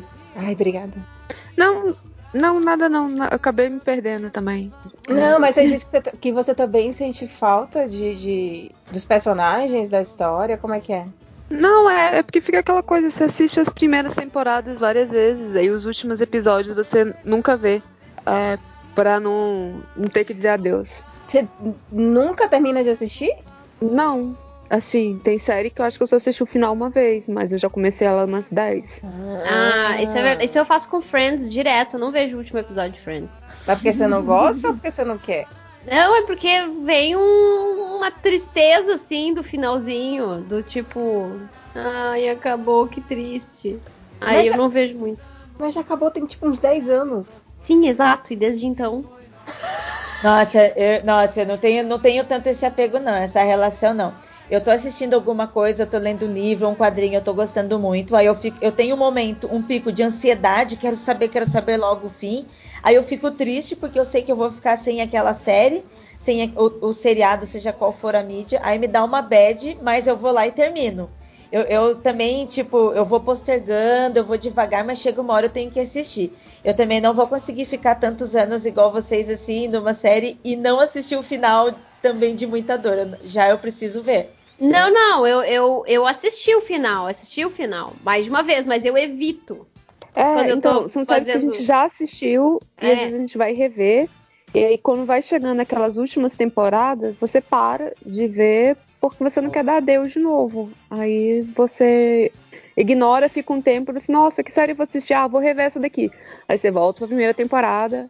Aí vamos dizer que a temporada que tem oito temporadas. Aí chega na seis, você. Hum, acho que eu vou. Acho que eu vou parar, acho que eu vou fazer outra coisa. Aí eu acabo meio que pulando, às vezes eu pulo as primeiras temporadas, assim, sabe? Porque aquela parte introdutória eu já tô careca de saber, assim. Então, às vezes eu via o, o Friends, por exemplo, da sétima temporada até o penúltimo episódio, coisa assim, Não, e às vezes é ruim também. da Tipo, décima temporada. primeira temporada de Gilmore Girls é muito difícil eu reassistir, porque eu acho ela mais fraca mesmo. É. Falta é, entrosamento entre os atores pra conseguir fazer as piadas rápidas. tudo mais bestinha, assim. Aí eu não, não, não gosto tanto, não, mas se eu começo a assistir e, tipo assim, eu vou. Eu vou assistir aquela série, eu vou assistir até o final. Eu acho que eu vou me sentir até meio. Se eu já assisti tudo e eu tô me. E minha proposta é, fa- é fazer maratona pra reassistir tudo. Se eu não assistir o último episódio, eu vou sentir que eu tô faltando alguma coisa. Eu preciso ver o último episódio. Eu, eu consigo ficar sem. Mas Brooklyn Nine-Nine é outro que eu prefiro ver a partir do momento que a Amy e o Peralta já estão. Já são um casal. Então, também tem um outro porém que Peralta, é, Thiago. eu não tenho muito costume de, de reassistir coisas. É muito, muito, muito, muito, muito, muito raro eu reassistir qualquer outra coisa. Eu coloco às vezes que é pra fazer atividades assim, sabe? Tipo, que eu não preciso prestar atenção na tela. Eu não tenho esse tipo de atividade. Eu não. Tudo eu preciso estar prestando atenção na tela, ou então prestando atenção no que eu tô fazendo. É muito É. difícil eu ter alguma atividade que eu não preciso, que eu possa ligar assim a cabeça no automático. Ah, eu, eu consigo, eu consigo fazer isso. Mas até, tipo, pra fazer faxina, arrumar quarto, sabe? Lavar louça, essas coisas. Ah, e eu ouço podcast. Ah, pois é, eu, eu, eu andava numa vibe muito de escutar muitos podcasts. Aí eu perdi essa vibe e nunca mais voltou. Nem MDM eu escuto. Eita! Eu não escuto nem, nem os nossos episódios. Eita! Eita, a Ira não conseguiu adicionar o Chango. No buscador não aparece ele. Eu não sei o que aconteceu. Eu, eu tenho ele aqui no hall de contatos. Tanto é que da outra vez eu só fui nos comentários e adicionei, né? Adicionar pessoas à chamada. Eu tô tentando fazer isso aqui e toda vez que eu coloco adicionar chamada ele pede contatos, eu coloco change e não aparece. Não, então, mas é porque eu acho que ele já tá. Porque, tipo, como eu fiz alguma coisa estranha, eu vou mandar uma foto aqui pra vocês. Peraí. Ah, se você já colocou, tá tudo bem. Então, eu não sei se eu coloquei exatamente. Vocês vão me dar o meu veredito. Eu vou mandar a foto pelo zap. Assim como eu fiquei com o cagaço de ter ligado pra ele. Ah, porque o cagaço, ele vai te matar. Porque ele pode me expulsar do grupo do MDM, não é mesmo? ah, é verdade, ele tem poder, é verdade. Então, né, vai que eu fiz Ele alguma coisa errada com o senhor dos crocs. você pode levar uma crocada. Nossa! Cara, isso nem rima com a chinelada na barata Ah, dela. Tecnicamente, eu coloquei os dados deles no chat, eu acho que. Ah, então, viu? Tá aí, eu acabei de colocar ele. Ah, Aê! Perfeito, aê, maravilha. aê. Agora ele vai expulsar a Belly com o seu poder, todo o poder lá do MDM. Ai, Mas eu acho que tem pessoas realmente no grupo do MDM que se pudesse me expulsariam. Ih, treta, treta, fofoca, fofoca. ratinho! Calma que estamos gravando, gente. Rapaz! Vamos dar Eita, codinome. surubão MDM aqui, exposed. Principalmente a, a galera do, do, do fora. Do, do- não é nem do fora Dória, é que, tipo, não entende quando a gente fala que se a única opção for Bolsonaro Ah, e já sei de quem Dória. você tá falando. Fofoca MDM, atenção, você, lamentável ouvinte, era seu sonho. Pega o caderninho e anota aí. E, tipo, velho! Eu lembro que, que, que eu fico conversando até com a Débora sobre isso. Tipo, velho, não é que eu quero votar no Dória. Eu, não- eu super não, não, não quero votar no Dória, sabe? Não! Né? Se eu tenho Bolsonaro e tenho Dória, eu vou fazer o quê? Votar no Bolsonaro? Votar em branco? Votar em Ai, Dória? eu vou, eu vou fazer o seguinte, isso é problema de paulista. Eita! É, é, já- aquela coisa, né? Já que ninguém me chama pra tomar um café, porque eu não moro em São Paulo, eu não vou me meter. Porque eu tô longe demais. Olha, mas pode chegar aí, hein? O bichinho é atentado. O calça apertada é atentado. Eu não me conformo, eu não me conformo, gente. De eu ter que ler coisas dele, eu não dou like, eu não dou engajamento, mas eu olho aquilo e penso, caralho, eu não acredito que esse bosta tá pensando um pouquinho melhor do que aquele outro bosta, gente. Eu sei que ele está pensando mercadologicamente, porque ele conta a gente como números. Pô, eu trabalho em publicidade, eu tô ligado, esse cara ele conta a gente como números, né? Ele sabe que ele precisa vacinar para poder trabalhar, entendeu? Ele sabe que vacinar gado em massa é botar para trabalhar, entendeu? E você tem Obrigada, duas não, coisas ainda, é, cavalo, o, sabe? o Ira. Ele tem um grupo de assessoramento melhor e ele consegue ouvir o departamento de vai da merda dele. Então, às vezes ele, ele Isso é solta umas que ele não deveria, e aí alguém do departamento de vai da merda vira assim, ou então, vai dar merda. Aí ele, ou então, galera, opa, desculpa aí, tipo, foi meu eu lírico, não fui eu. Foi o outro. Aê! É, foi meu lírico. Aê! Tá. O que aconteceu? Por que, que mudou tudo aqui?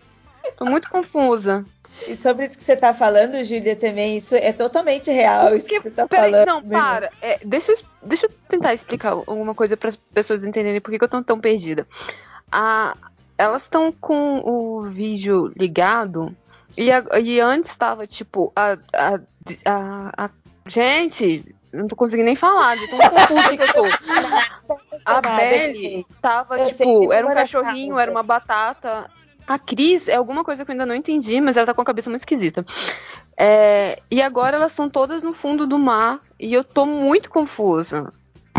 Ai, animal. A Cris, ela tá naquele filme do Beetlejuice. É. Quando o Beetlejuice rouba a senha e aí, diminu- e aí tem um cara que fica diminuindo a cabeça das pessoas que roubam senha. E a Cris, tent- obviamente, a Cris tentou roubar a senha desse bro. E esse bro diminuiu a cabeça dela.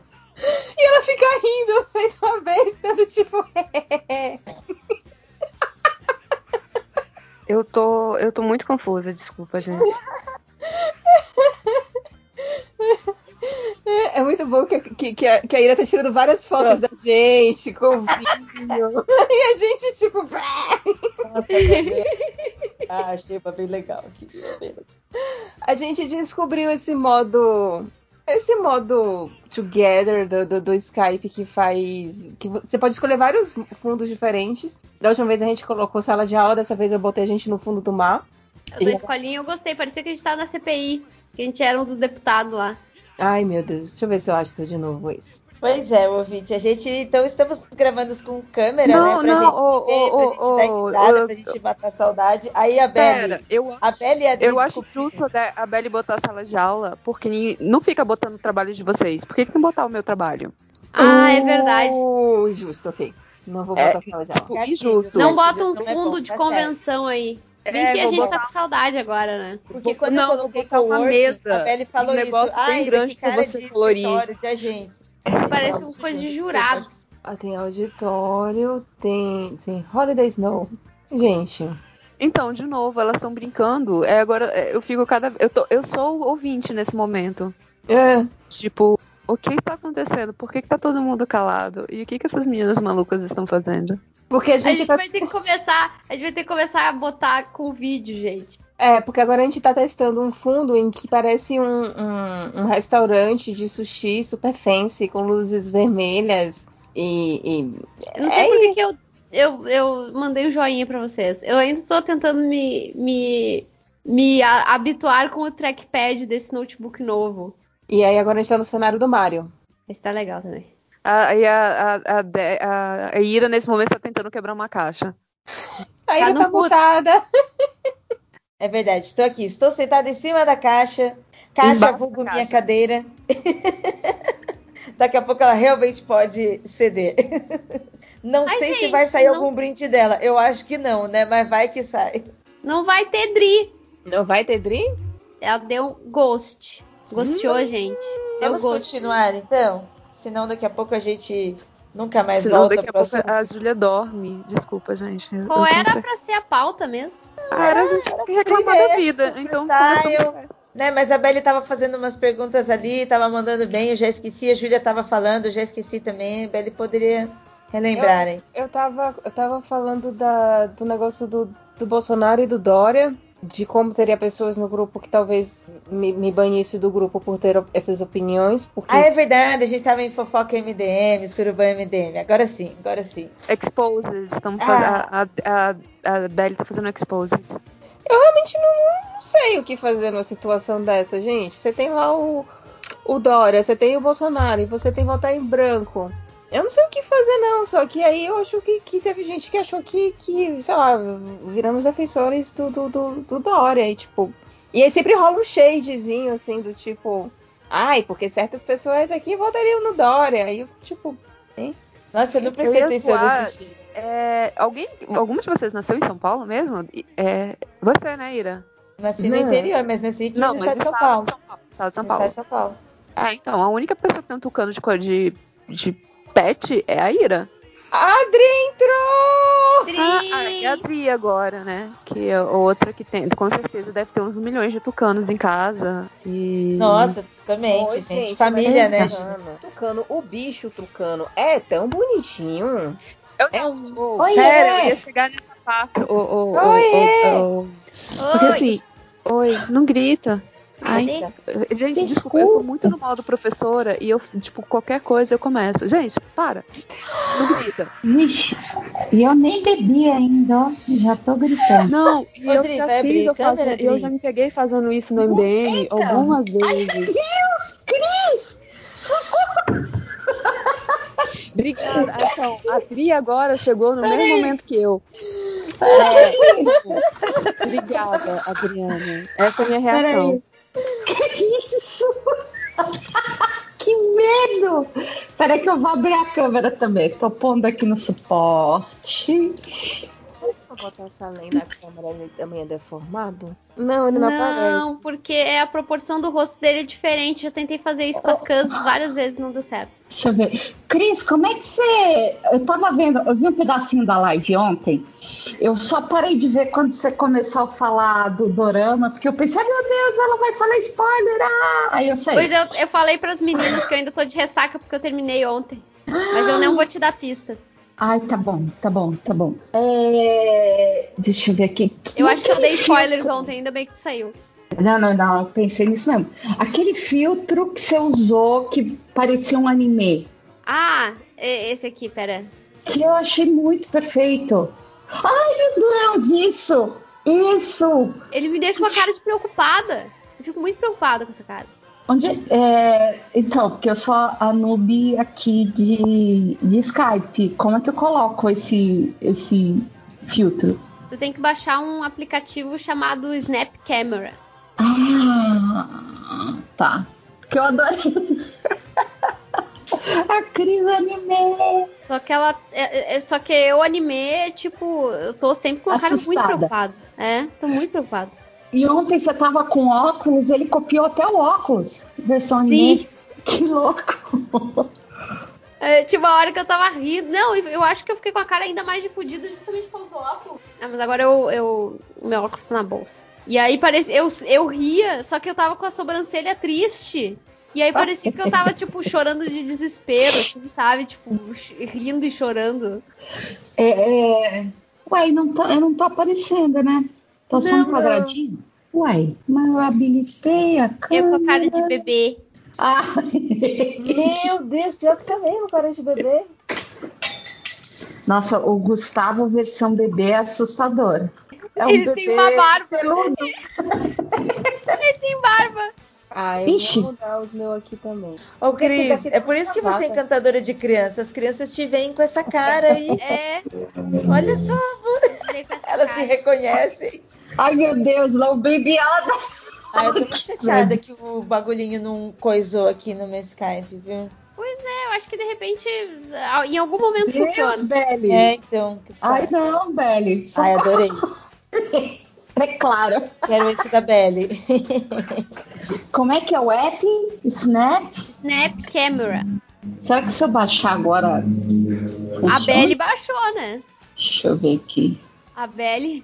A Belly, eu estraguei a Belly. Eu estraguei essa, essa Nossa, gravação inteira perdida, apresentando é. o Snap Camera. Exatamente. Eu estraguei toda essa gravação. E pior que a gente nem, as pessoas nem sabem o que, que tá acontecendo. É verdade, a gente tá gravando podcast. É, você tá gravando Nossa, eu, eu a Belly tirei, tá um- eu tirei um print assim do, do que estava acontecendo e depois eu, eu vou colocar. Ah, sumiu. É, Ah, não, não, para, tira essa cara de macaco. Por favor. Nossa, Esse parece é os titãs, sabe? Parece o Shingeki no Kyojin. Nossa. Gente, Por peraí. favor. Eu vou tirar, eu só, eu só tô tentando buscar um outro. Pera, tá, deixa eu. Ah, eu vou, eu vou, eu vou, eu vou conversar com vocês com um negócio, com um negócio fora. Não vou ficar olhando pra vocês, não. Dá pra você colocar ali e pedir de passar vídeo. Vai só aparecer É, lá nas configurações aí embaixo. Eu coloquei Snap Camera, aí apareceu um aqui B612 Best Free Camera. Não é esse não, né? Não é a sua câmera, não? Não sei. Eu não sei porque eu, eu, Eu baixei ontem, foi um dos primeiros que apareceu no Google. Na procura do Google. Você lembra como é que era o. Você lembra como é que era o. o- como é que era o. o- É, Snap Camera. Ah, é, to- é o primeiro que aparece ali. Snap Camera. ah, ponto snapchat.com. Deixa eu ver se eu acho o link. É snapcamera.snapchat, exatamente isso. Peraí, deixa eu pesquisar tudo junto. Ó, Nossa, mandei aí a. a, a... Ó, a Adri, ela mandou o link. Aí sim. Peraí. Profissionalismo, né, Dri? Ó. Profissionalismo. Eu- A banana fica indo e voltando. Deixa eu ver. Você mandou no chat, é isso? Mandei no chat do ah, ah, sim, sim. Ai, eu arruinei essa, essa gravação, gente. Desculpa aí. Não, daqui a pouco os ouvintes do MDM vão estar pedindo pra gente fazer em vídeo. Ah, mas aí pedir, eles podem pedir o que eles quiserem, né? É, mas ninguém vai ter, não. É. Nem pensa. Eu não, eu não abro o vídeo pra vocês, vou abrir pra ouvinte, gente. Ai, tá vendo só? Mas é pra isso que serve os filtros. Não, Que aí tu não precisa botar tua cara. Pode ser de a. novo, vira trabalho, gente. Eu já passo o dia inteiro com isso. É ligado. verdade, Júlia. Júlia passa o dia inteiro dando aula, tendo que fazer isso. Socorro, Júlia. Eu só tô aqui pela diversão, porque eu não faço isso, mas eu também acharia um saco. Verdade? E eu só estou fazendo isso justamente porque não é live, é porque entre a gente então é só pra dar risada, tá ok. Então a gente grava, dá risada. Mas se fosse pra fazer live, ai, ai, ai, eu também não, Não, não gente. Quando a gente vai fazer live é outra coisa. Não é só ligar a câmera.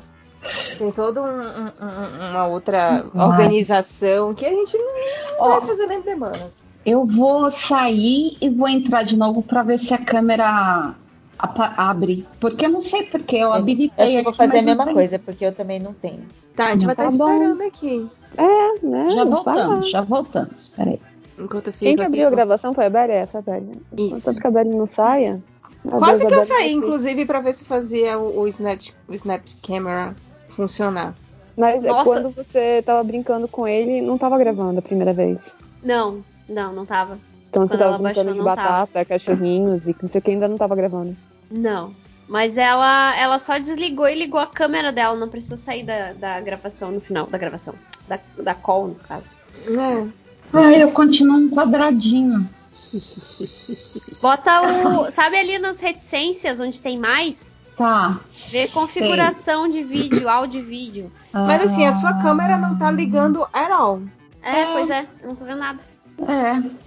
Vai. Será que é por causa desse Together Mode, gente? De repente, porque deu pau pra mim da outra vez. Ó, pronto, botei só em grid view.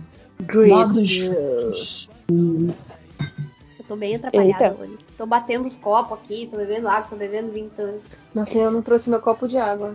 Em breve, cenas do próximo capítulo. E, e é engraçado porque quando você vira, parece que você tá falando diretamente com a, com a, com a Cris. É, Aí quando eu faço assim? É, é. parece, é, tipo, parece, exatamente assim, parece que vocês estão falando uma diretamente com a outra. Ah, entendeu só, Cris? Então, aquele É, negócio era isso. É. Ô, vocês, para com isso. Desculpa, professora. É, é automático, gente. Os, pro, o- os teus alunos já entraram com filtro? Não, eu tô com metade da minha turma é, presencial já. Ah! O medo, Nossa. gente, Ai, o medo é Deus. grande. Mas, mas ah, já não começou a vacinar professores aí? É, começa com os mais novos, né? Hum. Os mais novos? Ah, É, começou com os professores de creche, aí vão pros professores do Fundamental 1, e aí vão saquei. pros professores do Fundamental 2 e médio. gente, mas qual é a lógica de você ter aula presencial se ainda não tem vacinação, mas a vacinação vai ser tipo.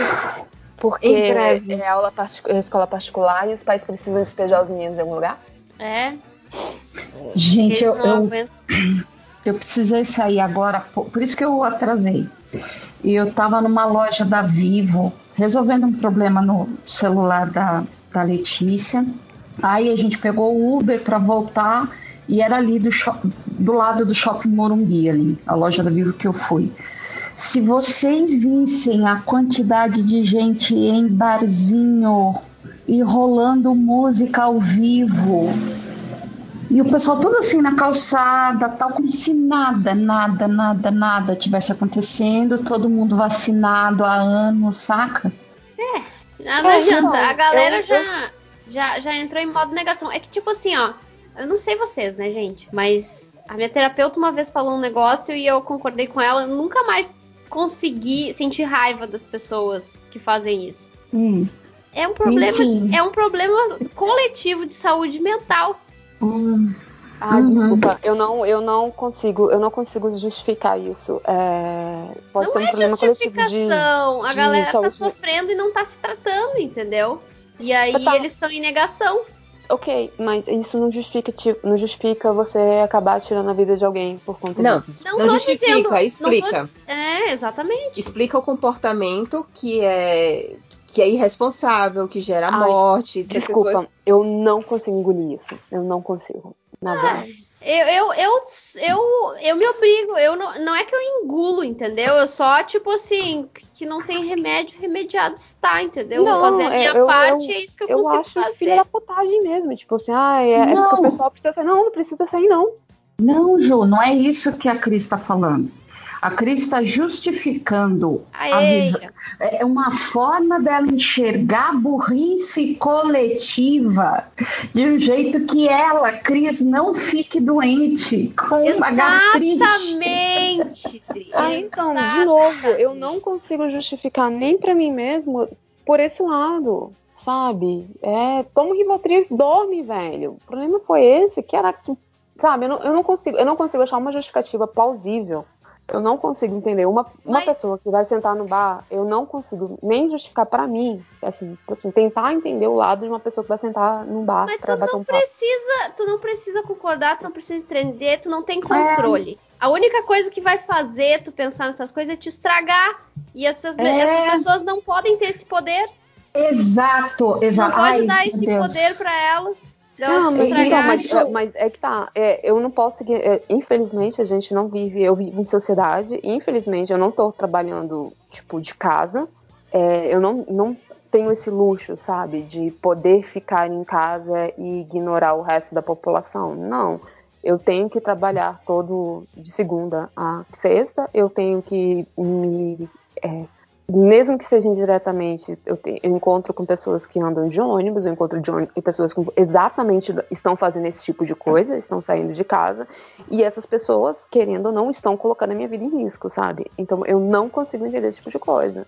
Porque assim, Não, é, Não, Ju, a gente não entende também, a gente não concorda, não. O que a gente está fazendo é mais uma forma de sobrevivência e da nossa própria saúde mental, saca? É errado, é um bando de gente retardada.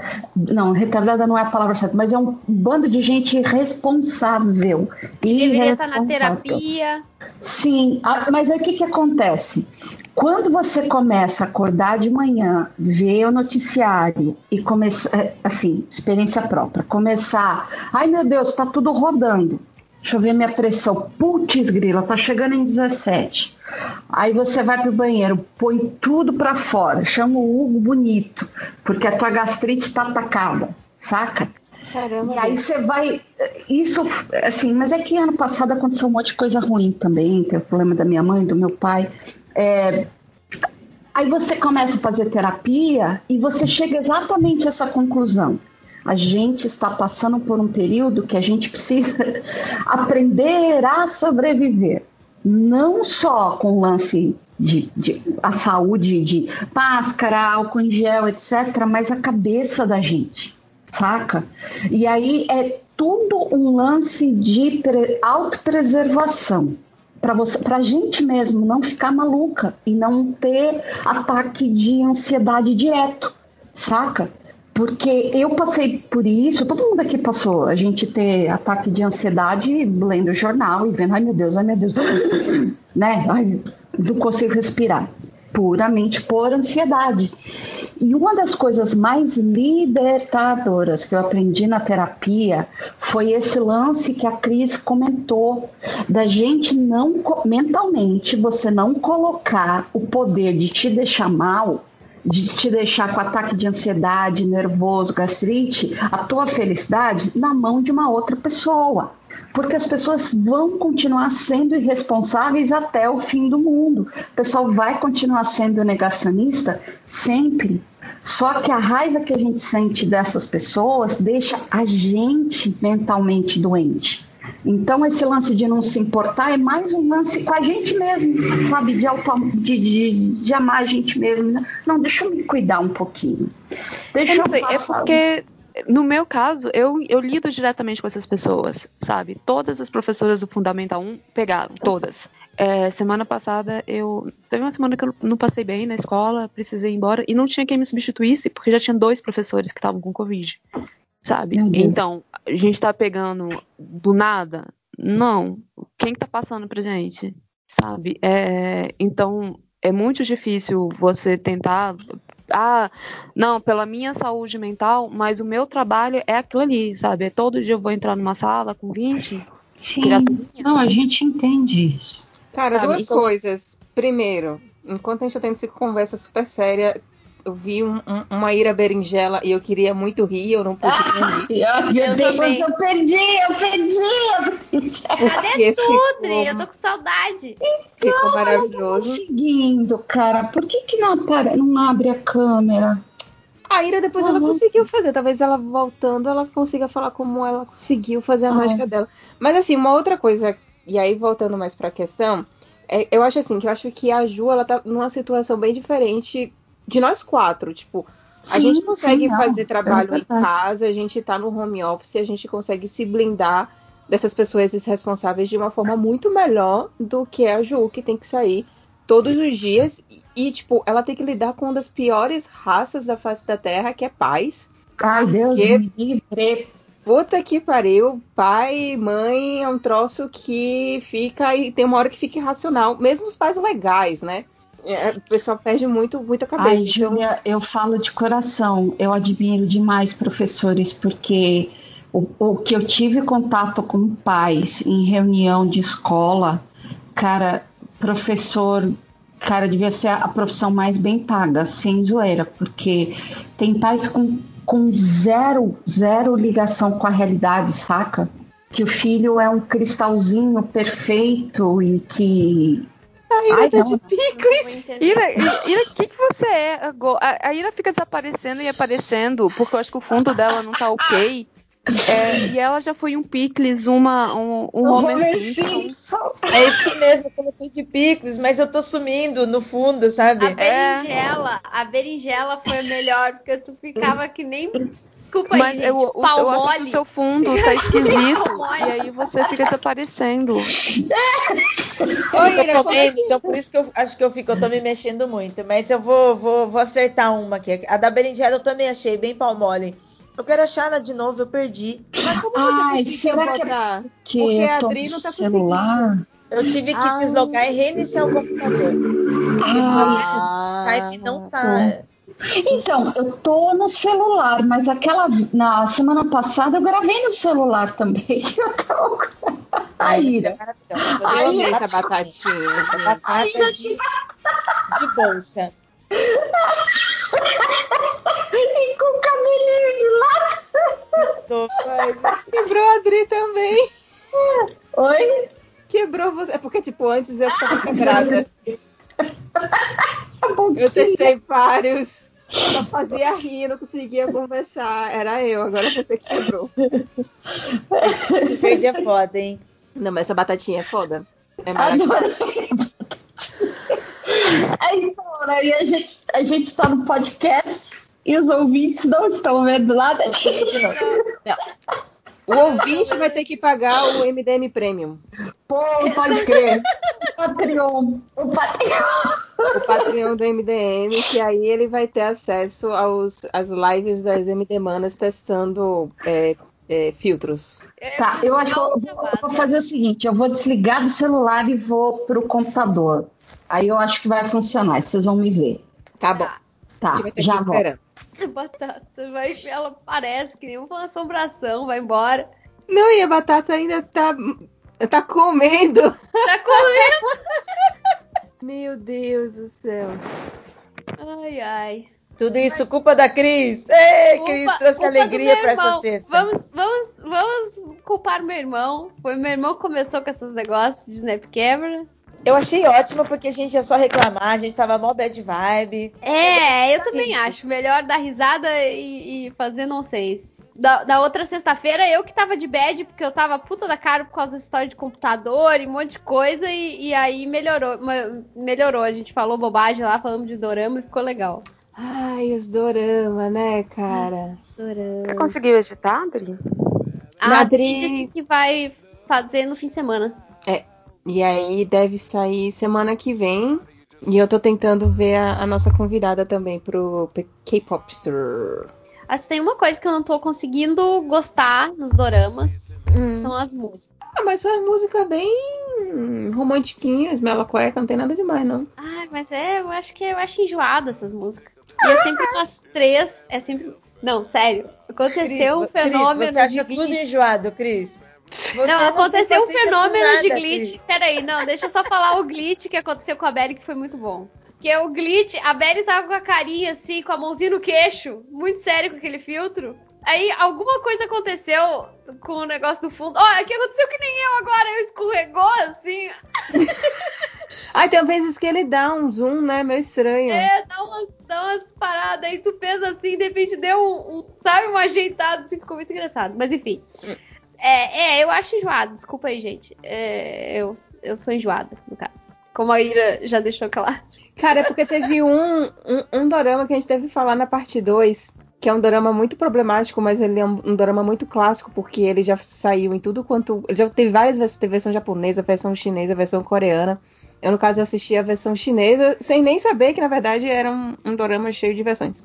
E ele tem uma. E, é engraçado que ele tem, tipo assim, geralmente três ou quatro músicas que sempre se repetem.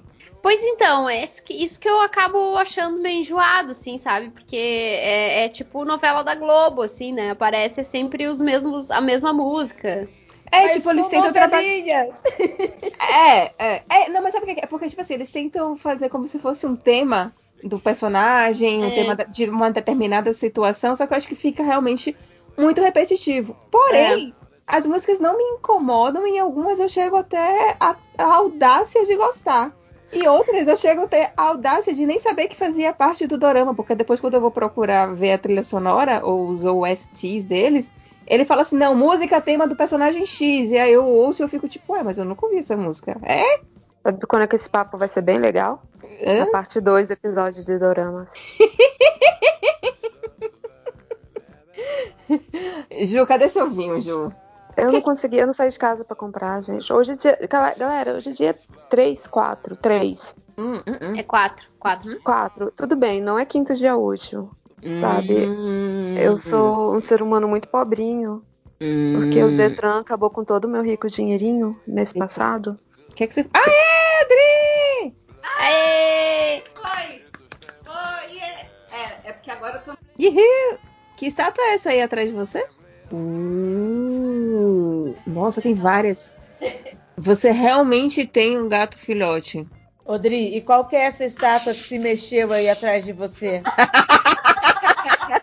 Disse a batata de bolsinha e cabelinho rosa.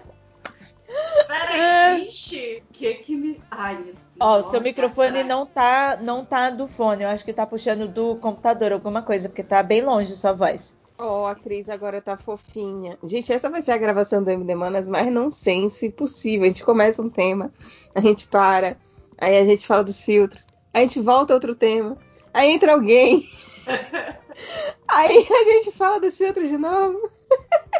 E eu tô instalando o filtro agora. Vai ficar. Isso porque na gra... Nossa, realmente parece que tem alguém. Acho que é roupa, mas parece mesmo que tem alguém na porta. Nossa, que, que bizarro, hein? Do lado do outro lado. Desse lado. Do outro lado. Desse lado eu sei que tem sua filha. Mas desse aí parece que tem alguém. Só que eu sei que é só. Ai, para! Mas- É isso aqui? É isso aqui que você tá vendo? Não, tem uma roupa pendurada, não tem? Um casaco? Ah, tá. Ali é a porta. Tá minhas roupas penduradas atrás da porta. Que Parece susto! que tem alguém de sobretudo. Ai, meu Deus do céu. Não, eu sou livre. Ai, ai, meu, ainda mais que eu vi muito, um monte de mundo freak. Socorro. Ou Ai. aconteceu como chega? Não. Tem uns mundo freak. tem alguns mundo freak que eu não participo, que eu não ouço, não. Inclusive, eu acho isso engraçado, porque. Meu Deus do céu, The Future was o quê? Uh, eita, Ai, eita. não, Oi, Cris, não. Não, Cris, para! Nossa, Cris botou um filtro de terror real oficial, gente. Tipo, tá. Corredor de, de- de hospital. Não. Não, e a Ira parece, parece que tá tipo dançando uma rave vestida de batata. Porque E o cabelinho da batata dançando. como parecia. Gente, Eu tô esperando em algum momento no filtro da Cris alguém sair de alguma dessas portas. Ou alguma coisa se mexer que não seja a Cris, sabe? Eu tô só esperando. Ó, eu já instalei o pacote, aí agora eu vou aonde? Aí você tem. Aí no meu, quando eu fiz, eu desliguei a câmera do Skype. E aí. E aí eu acho que eu abri o programa. E aí quando eu abri o programa. Aí, é, acho que depois que eu abri o programa, eu tentei ver no Skype pra ele ligar a câmera do, do Snap. Snap. Snap o quê? Snap Camera. Tá, deixa A Júlia desistiu de nós. Já. Não, eu tô aqui, gente. Ai, eu. Ué, cadê o teu ícone? Eu não sei. Ah, eu tô aqui no cantinho. Ah, o meu, o meu Skype tá, tá doido. Ira Berinjela voltou. E é ótimo porque fica o pau mole aí. Uau, uau, uau, uau. Ira, você tá mutada se você estiver falando. Tá mutada e aí só fica a berinjela balançando. Ai, sério, vai eu- ser. Assim, o change pra. pra o change pra, pra editar esse podcast. Não que ele edite, né? É, então. Olha! Eu achei a batata rainha! Tiger King Potato, tá bom. Ai, gente, eu tô vendo aqui. Ai, que maravilha. Ai, meu Deus. Olha isso, agora eu animei. Aí Peraí, agora você tá no- carregando, eu acho. você vai nos três pontinhos do Skype. Ah, é verdade. Tá. Aí Vocês estão desaparecendo. Todo mundo? Eu, é, eu acho que deveria tirar o fundo, porque vocês estão desaparecendo no fundo. É que depende do filtro que tu escolhe, esse, esse fundo do, do, do pessoal junto é, não funciona. Ah, Mas a gente não tá É, mais então. no, no- no- fundo junto. Eu, já ti- eu tá em grid view. É, então. a- Mas eu a ainda tô Ira- vendo. Eu ainda tô vendo a gente no, no coisinho. Eu não. A Ira, a Ira, pra mim, agora ela apareceu, e aí quando ela aparece, a Deli desaparece, e aí a Adri desapareceu de novo. Deixa eu ver se eu boto de novo Ah, o não, é. Together pra ver se eu te. Ah, peraí. No Together todo mundo Ah, tá. Pera um. Já volto, já volto. Eu, eu terminei, ter- terminei com a brincadeira. Tô aqui com a minha cara normal. Meu- O meu carão de traquinas. Ah, pronto, ele diminuiu agora também. Ver se agora parou de, de, de ficar sumindo. Não. Agora eu vejo uma berinjela e não vejo você. Tenta mudar o modo de, de, de ver no seu. É, eu acho que eu ah, acho não, que tem tudo, que ser. tudo bem, gente. Eu tô, tô de boa. Eu só queria que aparecesse todo mundo pra eu poder tirar um print. Hum, Meu Deus, o que é isso, Ira? Por que você está mugindo? Hum, Nossa, fazer. hum, É diferente de fazer. mu, Não? Eu não sei, não sei. As minhas vacas talvez sejam diferentes. Essas vacas fazem. hum, É? Depende. É, fazem barulho, gente. Pera, mas você tem vacas? Ai, gente, eu usei tanto filtro que agora eu tô achando meu rosto normal esquisito. É. É, né? Eu acho que seu rosto é a mesma coisa, dizer. Aí eu tô. Gente, eu tô cheia de mancha. Eu preciso. Eu preciso hum, nascer de novo. Deu. Gente. Gente, a Ira tá com um filtro que é de um gato de olho arregalado. Só que ela tá com o olho dela em cima do nariz do gato e a boca embaixo do nariz. E o gato ainda tem olho e ainda tem. Gente, ainda não dá pra descrever. Adri, cadê? Então, aqui, tá aqui. peraí. Tô... Se você for nos três. Você vai nos Hum. três pontinhos do Skype, bota áudio and video settings. É, e aí já, já ajusta o teu microfone, porque o microfone tá do, do, do computador de novo. Tá. Ah, tá. Melhorou? Melhorou. O áudio O melhorou. áudio já melhorou. Tá. E aí a câmera, você bota a câmera do, do Snapchat, Snap. Certo, é. Whatever. Não, coloquei, tá do Snap. Agora eu abro o Snap. Isso, e aí começa a escolher os teus filtros. Jesus. Deixa Gente, eu ver se sério. animei. Esse, esse Anime! episódio. Aê! Fica de mulher rica. Ele foi muito. Agora ele assim. uh, uh, uh. Cara, o, o fone de ouvido fica aparecendo pelo cabelo de, de anime, que louco. Não, então o cabelo de anime ficou estranho no meu, porque ficou essa franja preta com o meu cabelo. Meu Deus, a Ira tá de. de... Ira, para de ficar olhando a bunda da menina, rapaz. Tô com vergonha na cara. André vai te dar um tapão aí, ó. André tá olhando feio pra você. Ai, ai, gente, sério. Eu, eu estraguei a live. eu tô de Bretz agora. Meu Estraguei. Deus, verdade, é Brett. Eu acho que o título dessa, dessa gravação deverá ser A Cris estragou o podcast. O podcast estragado pela Cris Pistola. Deixa eu ver, como é que eu faço. Ai, eu preciso ver mais. Ai, gente, agora aqui não tem fim. Não, tem muitas opções e, e- e, tipo, são todas muito incríveis, ou muito bregas, ou muito incríveis. Do céu. Ai, é de coco, achava que é um cookie. Meu Deus. Vamos de, de, de princesinha do, de blogueirinha. Nossa. Nasceu as flores na tua cabeça. Nossa, tá bonitinho. A Ira tá muito engraçado porque ela muta. Ela muta o microfone dela, aí ela tem umas reação assim, eu tipo em silêncio, fazendo umas. Fica E a Drita engraçado. de Ô. Caco! Tava perfeito, Caco. Oh, meu Deus, mas o Caco, fica- cadê os olhinhos dele? É, é porque eu, esse modo, eu não consegui tirar do modo juntos. Vou botar grade aberta aqui pra mim. Deu, pronto. Agora sim, eu tô vendo vocês separadamente. Ah, eu vou tentar isso também, porque aí fica É, Tem, que É. ser- tem que ir lá, a gente tem que tirar.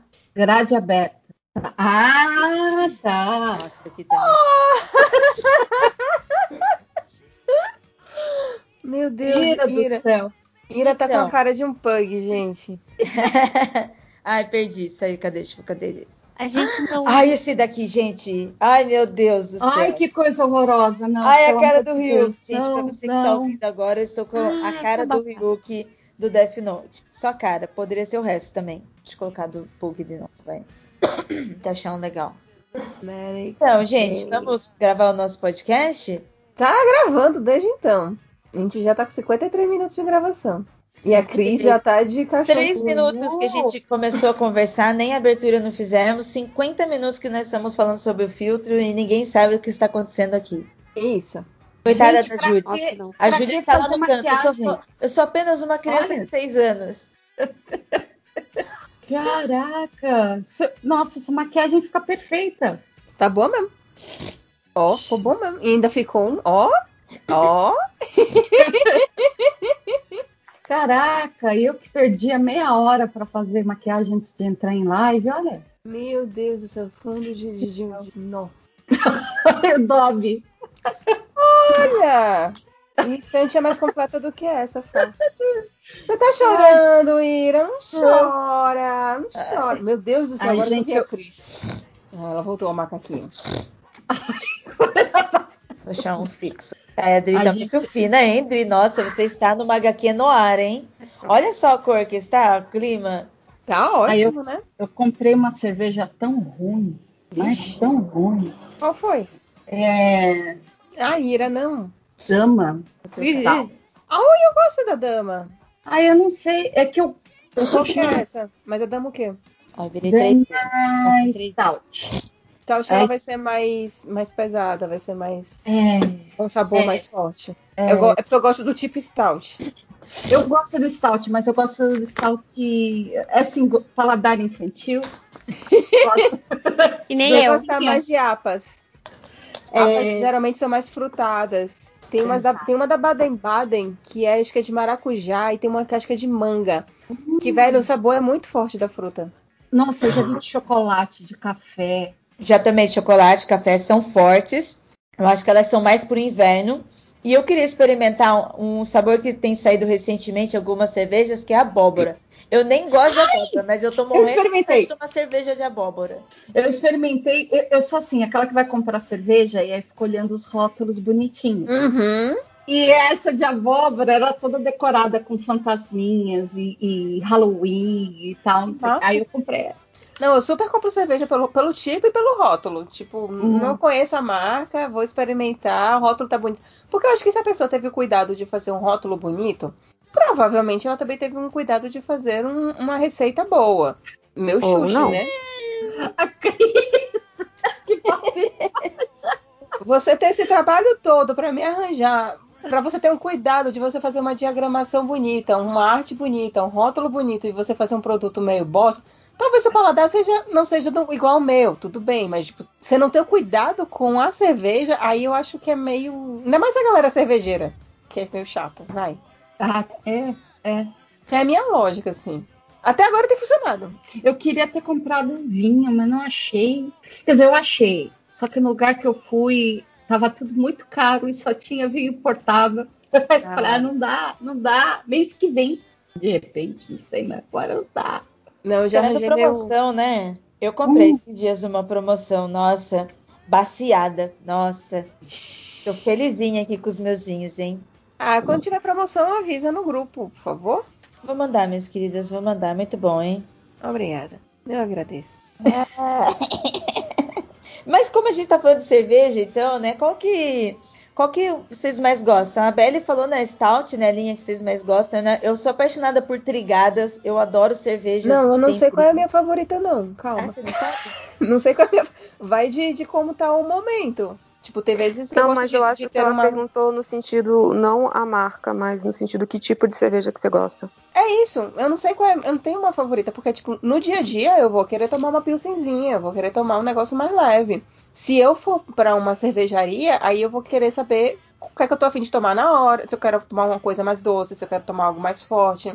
Se eu quero tomar, sei lá, uma Imperial IPA, uma Imperial Russian, blá blá blá, que é tipo só essas bem fortonas. Vai depender muito de, de como tá o um, meu, um meu dia, assim, o meu humor. Eu descobri que eu gosto de cerveja, ponto. Nossa, e tem cerveja tão cara, né? Tem, tem, mas tão saborosas também. Tem umas que são. Eu, eu descobri as que eu não gosto. É mais fácil. É importante. Tipo, eu sei que eu não vou gostar de uma escola. Desculpa. Não, não, do tipo, por exemplo, a, a, a, a Ira falou que ela gosta de trigo. Eu não consigo tomar mais do que dois goles de uma cerveja de trigo. Ela, ela me, me empapuça muito fácil. Do tipo, ah, comprei essa cerveja super legal de trigo, que tem sabor de não sei o que, não sei o que, não sei o que. Eu vou literalmente te pedir, tipo, um gole. Eu não vou aguentar tomar um copo inteiro dela. Hum, hum. Não, trigo é. Eu, ela- elas são muito boas. Eu entendo, conheço bastante gente que também gosta mais de provar. Elas são, tem algumas cervejas assim, é, mais pesadas até, tem tanta coisa, trigo e tantos aromas, tantos sabores que eu também entendo. É, eu não chego a tomar só um gole, eu acho que eu tomo umas duas garrafinhas, sabe? Depois disso, eu também acho que tudo bem. A mesma coisa que a IPA também. Eu tomo, sabe, uma, duas IPA. Não, não, Ah, não não. sou de tomar bastante. Isso eu consigo tomar bastante. Assim, bastante dentro dos meus padrões, que bastante são três garrafinhas, né? É porque, tipo, eu lembro na época que eu ia na cervejaria é, perto daqui de casa, que era o cervejatório. Ainda existe, mas eu não sei muito bem como é que tá, né? Por motivos de, de pandemia. E aí, geralmente, e lá tinha. Tinha dois, dois, dois tipos de. Assim, tinha vários, várias torneiras de cerveja. E tinha dois copos, um de 300, outro de 500 ml. E eu lembro que geralmente eu tomava três copos. Então eu sempre começava com alguma coisa que fosse mais Peraí, deixa leve. eu falar que nem paulista fresco, peraí. Pri- Principalmente galera que vai, vai para fora do Brasil. Não é copo, é pint. É um pint. Tá? Ah, meu Deus do céu, pint. Porque lá na Irlanda, sabe? Porque lá na Irlanda eles falam assim, entendeu? A gente nunca foi lá, mas é assim que eles falam. Então a gente fala pint aqui também. Então, mano, geralmente quando eu vou na cervejaria, aí eu tomo sempre Eu três pints de 500, meu. E aí, não, essa geralmente- 500 é um pint, você pode pedir meio pint. Hum, então tá bom, meu, desculpa, meu. Então eu peço um, um, um pint, e às vezes eu posso. Dificilmente assim, meu, eu peço um meio Porra, pint. Belly. E aí eu gosto, de Porra. começar, eu gosto de começar com a cerveja mais leve pra na última ser tipo aqui arregaça, assim. E aí geralmente são as mais saborosas, são as mais. Ou melhor, com um sabor mais forte. E aí pode ser alguma que seja de sabor de café, seja algo mais, mais pesado. Ou se não tiver afim, eu repito a que eu uma gostei mais. Então é realmente Gente, nunca. Hum. Eu sou muito fraca com álcool. Muito fraca. Assim, não que eu vou dançar em cima da mesa, mas Imagina, sem beber eu já, eu já sou sonolenta à noite. Ah, Bebeu. Você também É só- dorme, né, Dri? Assim também. Pior que eu É. durmo e durmo fácil. É, tipo, tomou mais do que, tipo, tomou mais que devia. Aí, tipo, hum, ah, peraí. Gente, eu já volto. Aí você dorme. É. Não, tem Aliás, uma eu coisa acho que eu nunca, nunca cheguei a ficar bêbada. Porque me dá sono antes. É, eu, eu sou a mesma coisa. Não, gente, é porque vocês nunca tomaram algo forte o bastante. Tipo, se vocês tomassem um, uma cachaça, por exemplo, que tivesse uma alta concentração de álcool, que você toma um shotzinho. Segundinho, segundinho. É, e tem aquelas que você toma e não percebe, né, Dri? Então, de vez em quando, quando você percebe, você diz assim, eita, o que, que aconteceu comigo? Por que, que o mundo está rodando? Credo. Mas eu tava tão bem até eu levantar. Nossa, essa daí é tipo tequila, né? Então, Tequila eu não, um tomo, negócio. eu não tomo tequila, mas, tipo, aquelas bananinhas e não sei o quê. Na época que eu era jovem tinha um fígado, era mais ou menos isso. Nossa, outro dia eu mostrei para o pessoal do trabalho uma bebida que era Príncipe Maluco, que é de Isso. Salvador. Eu vou procurar a receita. Me deem cinco minutos, por favor. Ah, é, é, outra que faz isso comigo é, é o Cosmopolitan. E agora, se você quiser acabar com a sua vida, é Long Island Tea. Ah, tá. Esse eu já ouvi falar. Cara, nossa Isso senhora. é eu- eu- todas as bebidas misturadas O que que é com? Coca-Cola. O que, que é isso? Ai, gente, me conte, me descreva, Júlia. O que, que é Eu isso? Quero sei. saber. É, alguém rum? resolveu colocar todas as bebidas possíveis num, num copo e depois botar chá, e aí fica com gosto de chá. E aí você toma. E aí ele, ele, ele nunca vem num copo pequeno, sabe? Ele nunca vem do tipo numa xicrinha, né? É. Ele, Ele, é vem num copo um- gigantesco. E aí É um copo de você- iced tea mesmo, de chá gelado. É, mas então, é aquele copão americano, sabe? É. Grande. Seria o pint dos copos normais. Então, seria isso. É, e, e aí, quando você levanta, é, você vê assim, por que, que o mundo me odeia? O que, que eu fiz? E Porque você não sente o álcool dele. Você sente que tem álcool, óbvio. Mas você não sente o gosto de um álcool específico que tem lá. A última vez que eu tomei ali, eu fiquei tão mal. Mas eu fiquei tão mal. Ixi. E, tipo, eu tomei um e uma cerveja. E eu não sei por que eu fiz isso comigo mesma. Eu virei assim, eu olhei e eu virei assim, isso vai dar merda. Porque eu já tinha tomado antes. Eu sabia o risco que eu estava tomando. Mas eu não queria tomar cerveja. Eu tinha tomado uma e virei assim, hum, quero beber alguma coisa diferente. Eu não tinha Cosmopolitan. Eu virei assim, é, é o próximo mais que eu conheço. Não sei o que é pagar a conta mesmo. É, é um lugar da Si. Aí eu tomei. E eu virei assim, hum, sabia que isso não ia dar certo. Ó, o Príncipe Maluco é uma bebida muito comum nas festas de Salvador.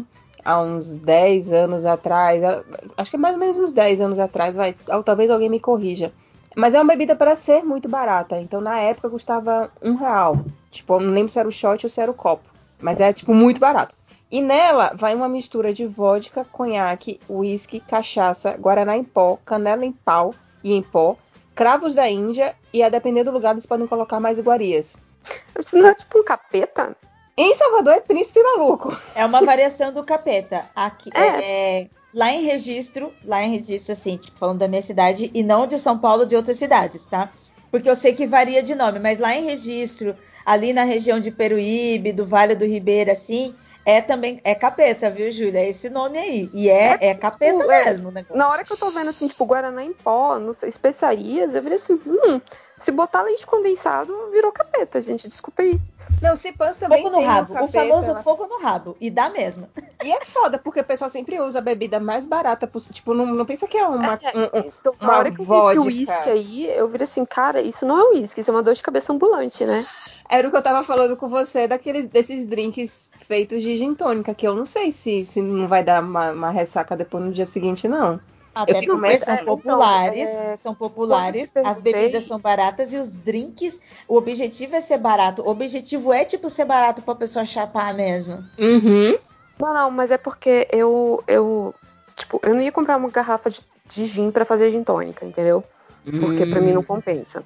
E aí, no mercado, que, no mercadinho aqui perto de casa, que é o único que eu tenho coragem de ir, tem umas gin tônicas prontas, entendeu? Uhum. E eu bebo muito pouco atualmente. É, eu, eu, foi o que eu falei, tipo, eu tomo três garrafas de cerveja no, no máximo. Se eu tomar a quarta, eu durmo. É, tipo, eu tenho. Aqui tem uma, uma um bilhetinho aqui jaz um fígado. E aí eu pensei em comprar, mas assim, é aquela coisa, eu não, eu no máximo ia comprar duas, entendeu? Porque, tipo, não, faz sentido eu tomar mais que isso. E aí o meu irmão falou que quando ele, ele toma gin tônica, o que, que ele faz, né? Aí Ele compra a garrafa de gin, ele compra a tônica, e ele geralmente coloca uma, uma sachê sachê de chá. e aí Hum, sim, fica muito bom. escolhe. Aí, tipo, né, menta, não sei o que. Aí fica a gosto do cliente, né? E aí eu perguntei pra Belly se isso funcionava, porque eu não conheço, né? Tipo, zeros. Não, fica bom. E assim, você pode investir numa, numa garrafa de, de gin, porque, tipo, vai durar esse negócio. Mesmo que você não beba muito, mesmo que você beba, tipo, uma vez a cada dois meses, que seja. A garrafa vai durar, então, tipo, você vai ter pra quando você tiver vontade de tomar uma gin tônica, sabe? Eu aprendi a fazer esses drinks com chá com a Flávia Gás, quando a gente fez o Natal aqui em casa, né, Belly? Nossa. E, e aproveitando isso, na, no longínquo tempo, quando a gente se encontrava, quando a gente sobrava assim nas cidades, naquela época, né? Algumas as pessoas viajavam tanto que a gente sobrava sozinho na cidade, entendeu? Lá atrás, né? Mas enfim, Belly, eu queria aproveitar porque eu gostaria de comprar gin e eu não manjo de gin. Vocês aqui teriam dicas de gins que vocês tomam, assim, que vocês compram, igual a gente quando compra cerveja, sabe? Eu vou lá e compro Cacildes, gosto da Cacildes, eu compro ela. Eu não sei comprar um gin, sabe? Tem algum gin que vocês compram assim já sabendo que é bom? Tem um que ele é bem bom e ele é barato. Que a Deia também comprou ele e ela disse que comprou uma vez no sacolão. Eu preciso lembrar o nome dele porque ele tem um nome tipo meio que, que tipo antiquário, um nome assim meio meio antigo. Ele tem uma garrafa que que a embala a, a, a etiqueta dele tem uma tem um lettering de, de coisas como se fosse hipotecário, assim, umas coisas bem antigas. E é uma garrafa, tipo, sei lá, de um litro que é 40 reais. É bem barato e é bom não dar ressaca. Fora isso, os outros são, assim, tem, tem gin que é barato, mas que, que são legais, mas, tipo assim, é, é- é- acho que fora isso, seria, a gente já iria mais pro mais caros mesmo, né? Os beaters da vida. quanto que é um, um, um, um gin caro e quanto que é, tipo, um, um gin que não tem cheiro de perfume demais, porque tem aqueles jeans mais baratos que tem, pra mim tem cheiro de perfume. Nossa, Júlia, é verdade. Faz todo sentido. Tem, tem uns que tem um cheiro de perfume mesmo, álcool de perfume. É, então é, é esse, não, não importa o que, que você coloque, pra mim é, você percebe esse cheiro de perfume no meio. É, mas o quanto que seria um que não chegue, tipo, de ser vagabundo o suficiente pra cheiro de perfume, né? Porque né, chegamos à idade de que, peraí, vamos cuidar de nós mesmos. E, e que, tipo assim, ok, vou investir nesse que ele não vai me matar. E, tipo, seria um preço ok. Olha, as faixas de preços de gin que estão mais famosinhos, por assim dizer, eles variam entre 90 a 120 reais. Talvez em determinados lugares chegue a 150. Então, por exemplo, um Bombay Sapphire, ele vai ser mais caro, vai estar acima dos 100 reais. Um Tanqueray, Tanqueray, Tanqueray, não sei como é que vai falar o nome disso. Ele também É vai estar nessa... É o verdinho, ele vai estar aí nessa Mas esse daí tem 100. vidro de. Não parece perfume também? Eu sei que ele é caro, eu sei que é uma marca famosa, mas pra mim ele parece um vidro de colônia. Parece um vidro de colônia, mas é bom, viu? É gostoso. Colônia masculina, sabe aquelas colônias masculinas de pai? Eu não sinto esse. Eu não, não acho que nenhum desses que eu, tava, que eu falei tem, tem esse cheiro muito forte. Mas acho que assim, que do mais saboroso assim mesmo que eu já tomei foi esse Bombay. Só que ele é, ele é carinho, não é algo que eu tenho sempre aqui em casa pra comprar, não.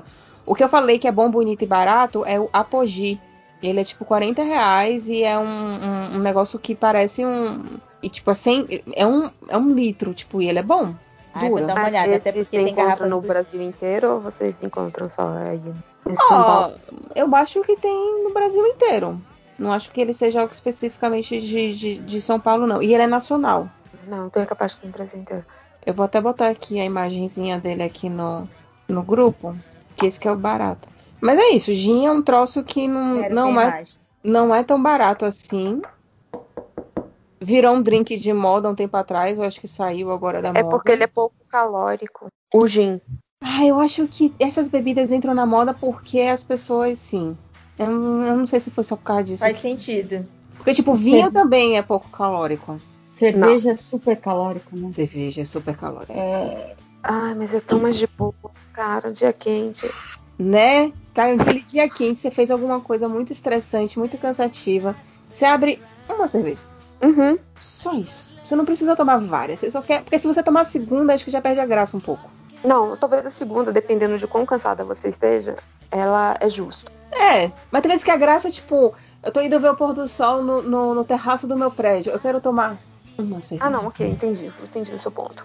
Não, é porque às vezes eu chego, tipo, ah, eu vou, vou sentar aqui e vou tomar uma cerveja. Aí eu, na verdade, vou tomar duas cervejas. Aí eu já deixo uma gelando, né? Tipo, e aí quando tira uma já sobe a outra. Aí ficam dois lindos véus de noiva. Ai, Então, gente. Beber com os amigos. A Cris tá muito quieta. Aí você deixa as calorias por outro dia. Ih, velho, se eu for ficar pensando em caloria, eu não vivo na minha. Eu não como minha pizza que eu comi hoje. Eu não como minha massinha que eu comi hoje. Hum. Eu acho mal barato, que a, a, a Ira vai mastigando e a bonequinha que ela tá usando de filtro também. Mas se bem que agora sumiu, né? Não tem nem, nem tá mais o olho dela, nem a boca dela. Tá só o Bob Esponja cerebral aí. Não, não, não, a Ira. Ah, Ira! Nossa, eu acho que não Oh, nhom, nhom, nhom, nhom. o filtro é demais. Eu pedi, eu, eu pedi em português, moço. Eu não vou entender quanto que é a- as medidas malucas em, em inglês. Que medida? Eu tava procurando a bebida que, que eu falei pra vocês. Ah, É. do, do, do capeta? Não, do Long Island Iced Tea. Hum. Ah, eu vou nessa que eu. A primeira que apareceu, deixa eu ver se é mais ou menos isso. Ah. Mas sim, você, Gelo, rum, isso. control, triple seco, coração incolor, gin, tequila, Coca-Cola, mix de limão. É, é o- aquele mix de limão sweet and sour, é isso mesmo, tem isso tudo. Uma bebida. Não é Gente. bacana, não é de Deus. Deus é tipo. E você não percebe que tem isso tudo de, de álcool. Vou pedir na próxima vez que eu for num bar em 2024. Você pode comprar todos os ingredientes e fazer em casa. Mas tem que saber as doses, saber como é que mexe. Ah, não, tá, tá bem. Como é que mexe é, é mais complicado. Mas as, as doses tem no. naquele lugar bonito. Ah, no, YouTube, no, Google. Tá bom. Belly, Hum. o Andrei foi lá embaixo pegar nossa comidinha. E aí tinha uma entrega lá. Chegou aqui um pacotinho que eu sei que você conhece. De cheirinhos, uma caixinha de incenso. Aqui, não sei se vai dar pra ver, porque a gente tá cheio de filtro, né? O filtro não aparece na caixa. É, que- aquele senso super bonitinho que você postou no grupo, assim, de embalagem. É, mas você comprou uma outra coisa além do incenso. É que eu comprei um, um outro incensário, mais um incensário. Eu tenho um monte de incensário. E aí tava promoção kitzinho. Ó, tô precisando de incensos. Por que não gastar mais, né? Eu também comprei essa semana mais incensos porque eu queria. Porque os, os que, eu ta- que eu tinha estavam acabando e porque eu queria uns mais específicos para as coisas que eu quero. Ah, alguém está fazendo magia. Ai, que delícia. Quero estar. Não, não, não. eu- não. É porque a maioria é pra, se- a maioria é pra concentração e harmonia e, e, É tudo isso aí mesmo. Vai, que vai. e acolhimento.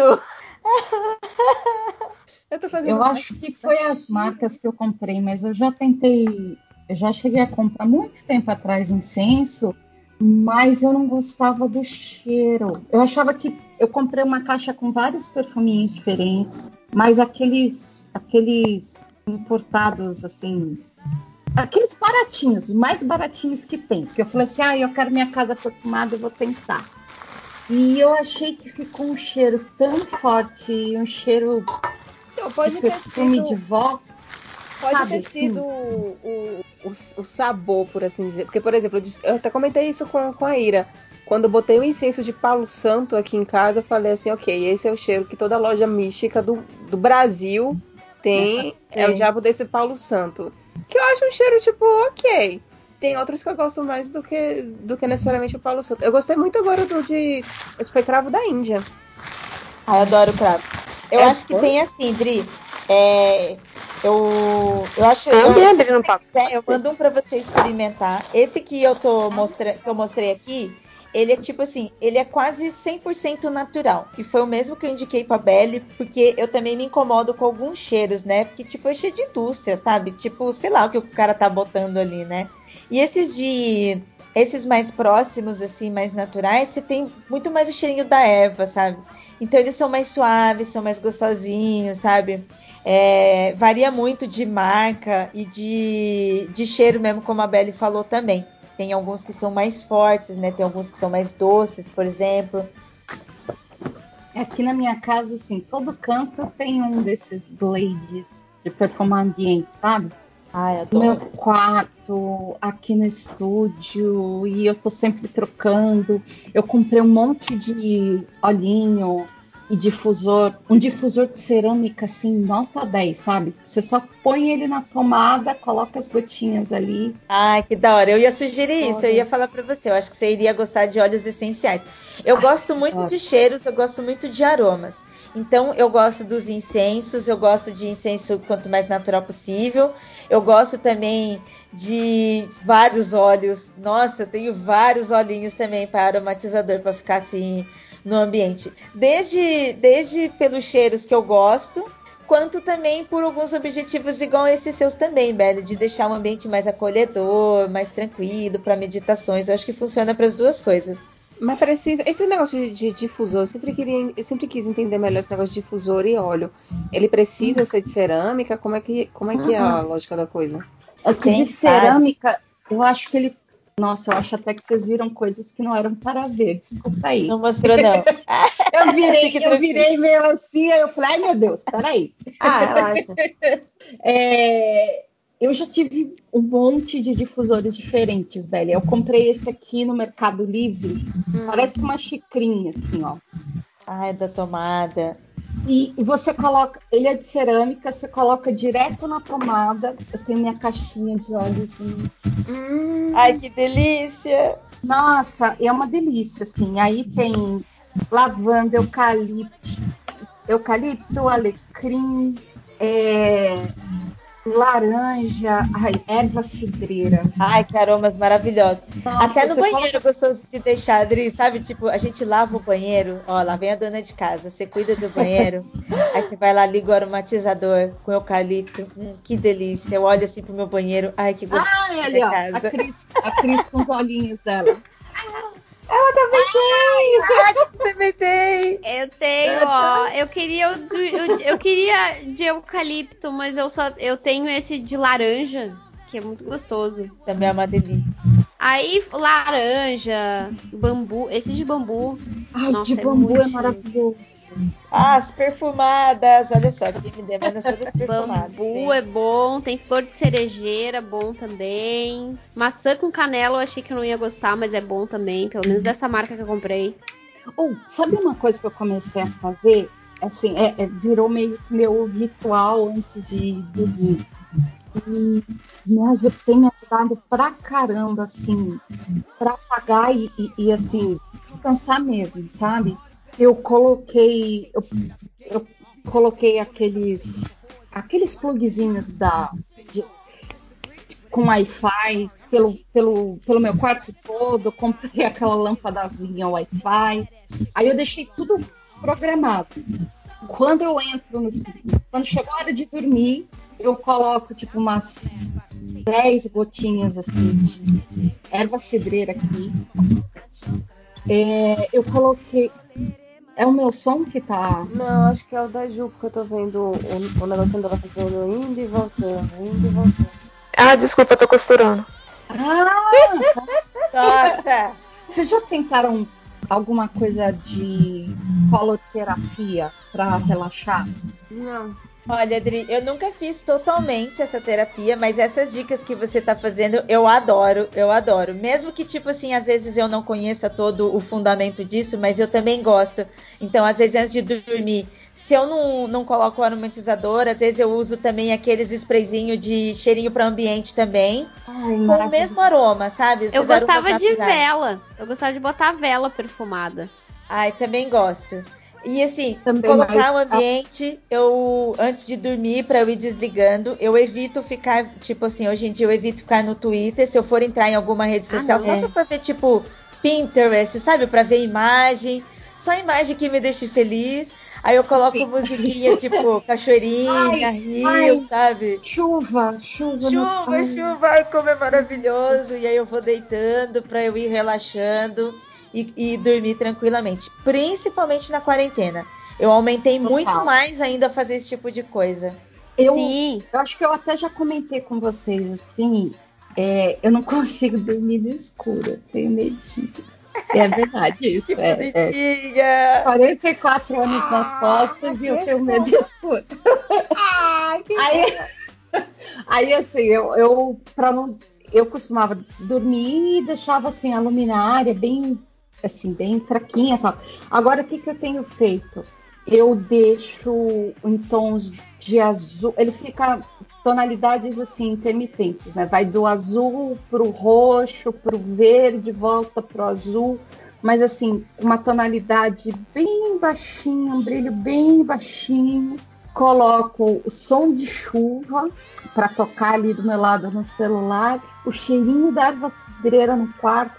Meu, eu tô apagando assim 15 minutos e vai boa parte da noite. Eu só levanto toda gata, vai lá na porta, minha, Mas faz muito Pois é. bem, né? Eu é tava falando. demais. Pois é, eu tava falando com uma amiga minha, né? Uma amiga minha que, que ela sofre de insônia e tudo mais. E é claro que os- as dicas que eu dei pra ela não solucionam todos os problemas dela. Obviamente que, que insônia é um negócio muito mais forte do que qualquer truquinho vai poder resolver.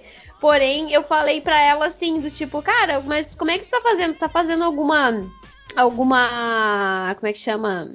Um ritual, assim, antes de dormir? Hoje em dia virou higiene do sono, mas eu acho que é mais isso que você tá falando, mais um ritual, um processo, né? É, eu acho que é muito mais isso, um ritualzinho mesmo que você tem que fazer antes de dormir pra relaxar e tal. Porque às vezes as pessoas elas estão lá trabalhando que nem uma louca e faz isso, lava a louça, vai jantar, não sei o que, bababá, e bota pijama, toma banho, bota pijama e aí aperta o olho assim, ó, vou dormir. Sabe? E você tá com o olho junto nessa, can- nesse, nesse filme, tá mais engraçado ainda. Olha, eu acho que é, realmente não dá pra solucionar vários problemas. Eu, sou, eu não tenho insônia, mas eu tenho sono muito leve. Eu acordo a noite inteira várias vezes. É, eu acordo inclusive com gatos, né? Às vezes eu tenho que trancar o quarto para as gatas não entrarem, porque eu acordo com elas. Então esses processos, eles me ajudaram a me tranquilizar mais, a me preparar mais. Eu vejo como um autocuidado, sabe? É, é, Como, é bem como a gente aí. faz um autocuidado de pele, de cabelo. É uma coisa 100% científica que vai mudar nossas vidas, mas vai ajudar a gente, né, a se cuidar, a se relaxar, sabe?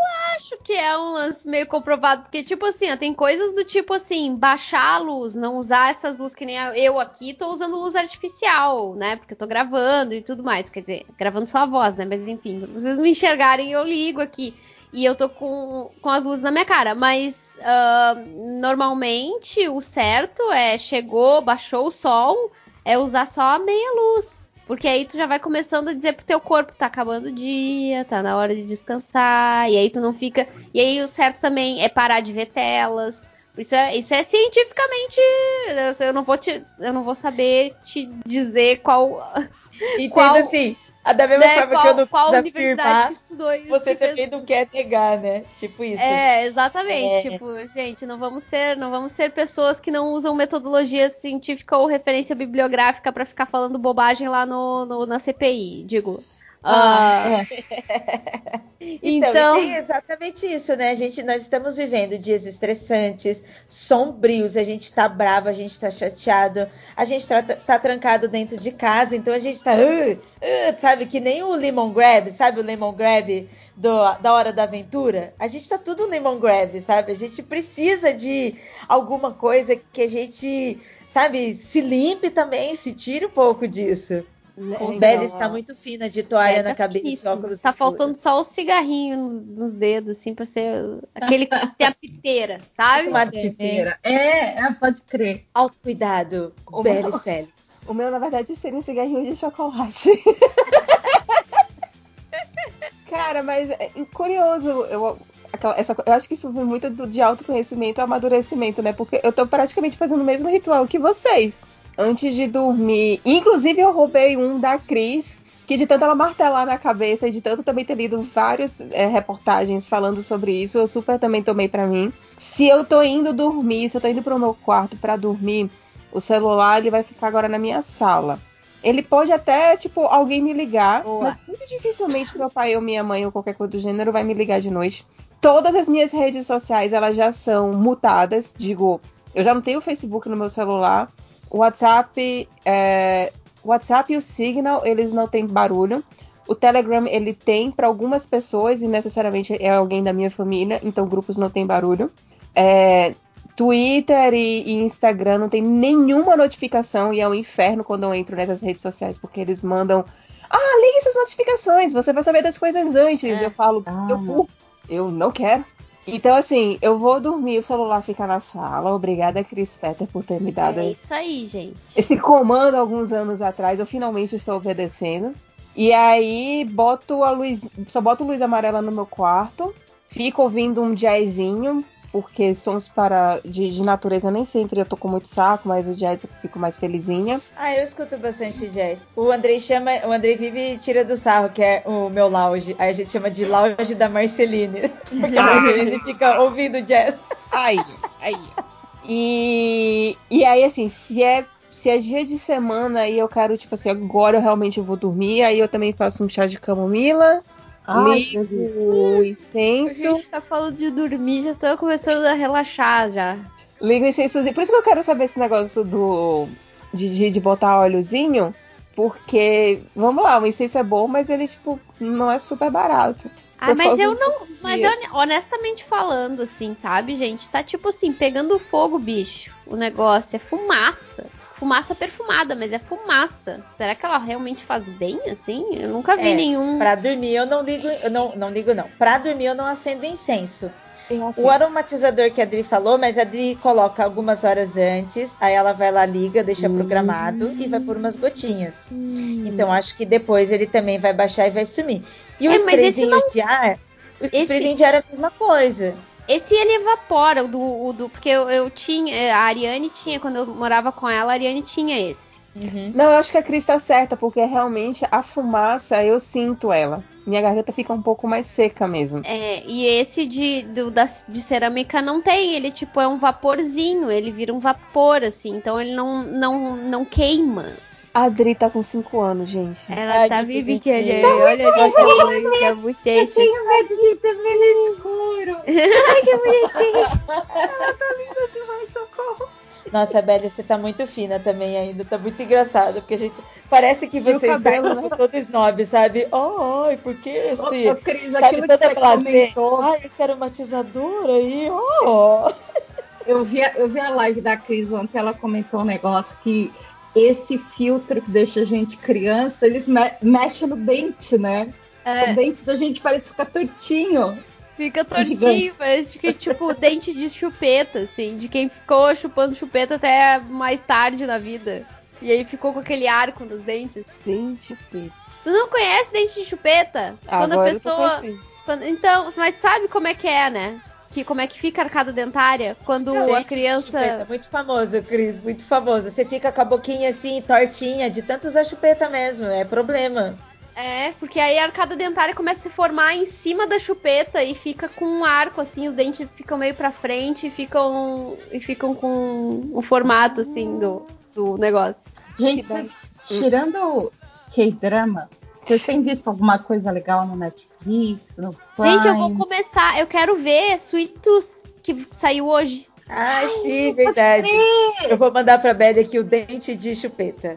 Tá. Nos comentários aqui, olha só, o dente de chupeta. Isso é muito comum. Ai, meu Deus! É verdade. É. Aí não fecha a boca direito. Não fecha é. os dentes. Depois a criança tem que usar aparelho. Isso é tudo de chupeta mesmo. Ah, gente, que treta. o Sweet Tooth eu queria ver também. Ai, eu tenho tanta coisa na minha lista. Eu também, eu tô meio. Eu vi Lucifer, achei bem ruim. Geralmente o pessoal fala que é guilty eu não pleasure. Indico, não, não recomendo. É, ele é, ele é guilty pleasure. Ele não é um negócio que eu vejo assim querendo ver algo genial. Com certeza não Aí, é. Ó, assustamos o Change. Como é que é? O que que é? O que que ele falou? Eu não vi ali, peraí. Ele recebe as notificações do que a gente manda. Então a foto que a Ira mandou de criança com, com dente de chupeta, ele tomou um susto. E agora ele tá com cagaço de dente de chupeta. Ah, eu tô com saudade do Change. Não. Ai, não aparece mais. Quer dizer, né? Nossos horários são cagados, na verdade, né? Porque como ele mora longe. É, e também a gente não faz a gravação do MDM principal, aí eu acho que a gente vê menos. Se bem que eu nem sei se ele tá também no, no, no Não, principal. nem no principal também não. Ai, gente, coitado. Só se a gente gravar de meia-noite em diante. Ai, não Nossa. dá. Como é que eles conseguem? Como é que eles sobrevivem? Ele tá só fazendo live de madrugada. Às vezes ele entra no canal do MDM, vai desenhar com o Léo e aí eles batem o papo lá com meia dúzia de gatos pingados. É legal a live, mas é tipo nesse horário, né? Duas, duas, três horas da manhã, que é o horário que ele pode. Nossa. Pra gente, né? É, o, o timing é. Fica complicado. Eu assisti o filme novo do Snyder esses Ai, tu fez isso. Ah, e aí? Tu cometeu Ai, isso. E aí, cometi, porque são duas horas e 40. É um filme que parece que não acaba nunca, gente. Duas horas e 40. É, é- é tipo. Tu viu o Snyder Cut? Ai, eu vi em três dias, assim. Pois é, tá, cara. Não acaba. Não Olha acaba só. a sensação. O último, o- esse último filme de zumbis do Zack Snyder, eu assisti mais ou menos em três dias. Eu assisti aos, aos pouquinhos. Ele não é tão longo, mas eu assisti aos pouquinhos, sabe? É, quando eu tô sozinha e eu vou assistir algum filme assim, eu geralmente já me preparo, sabe? Eu, ai, nossa, sabe? É aquele filme que eu vou levar dias pra assistir porque eu meio que gosto, acho legal, mas tem umas coisas que eu não tenho muito saco, né?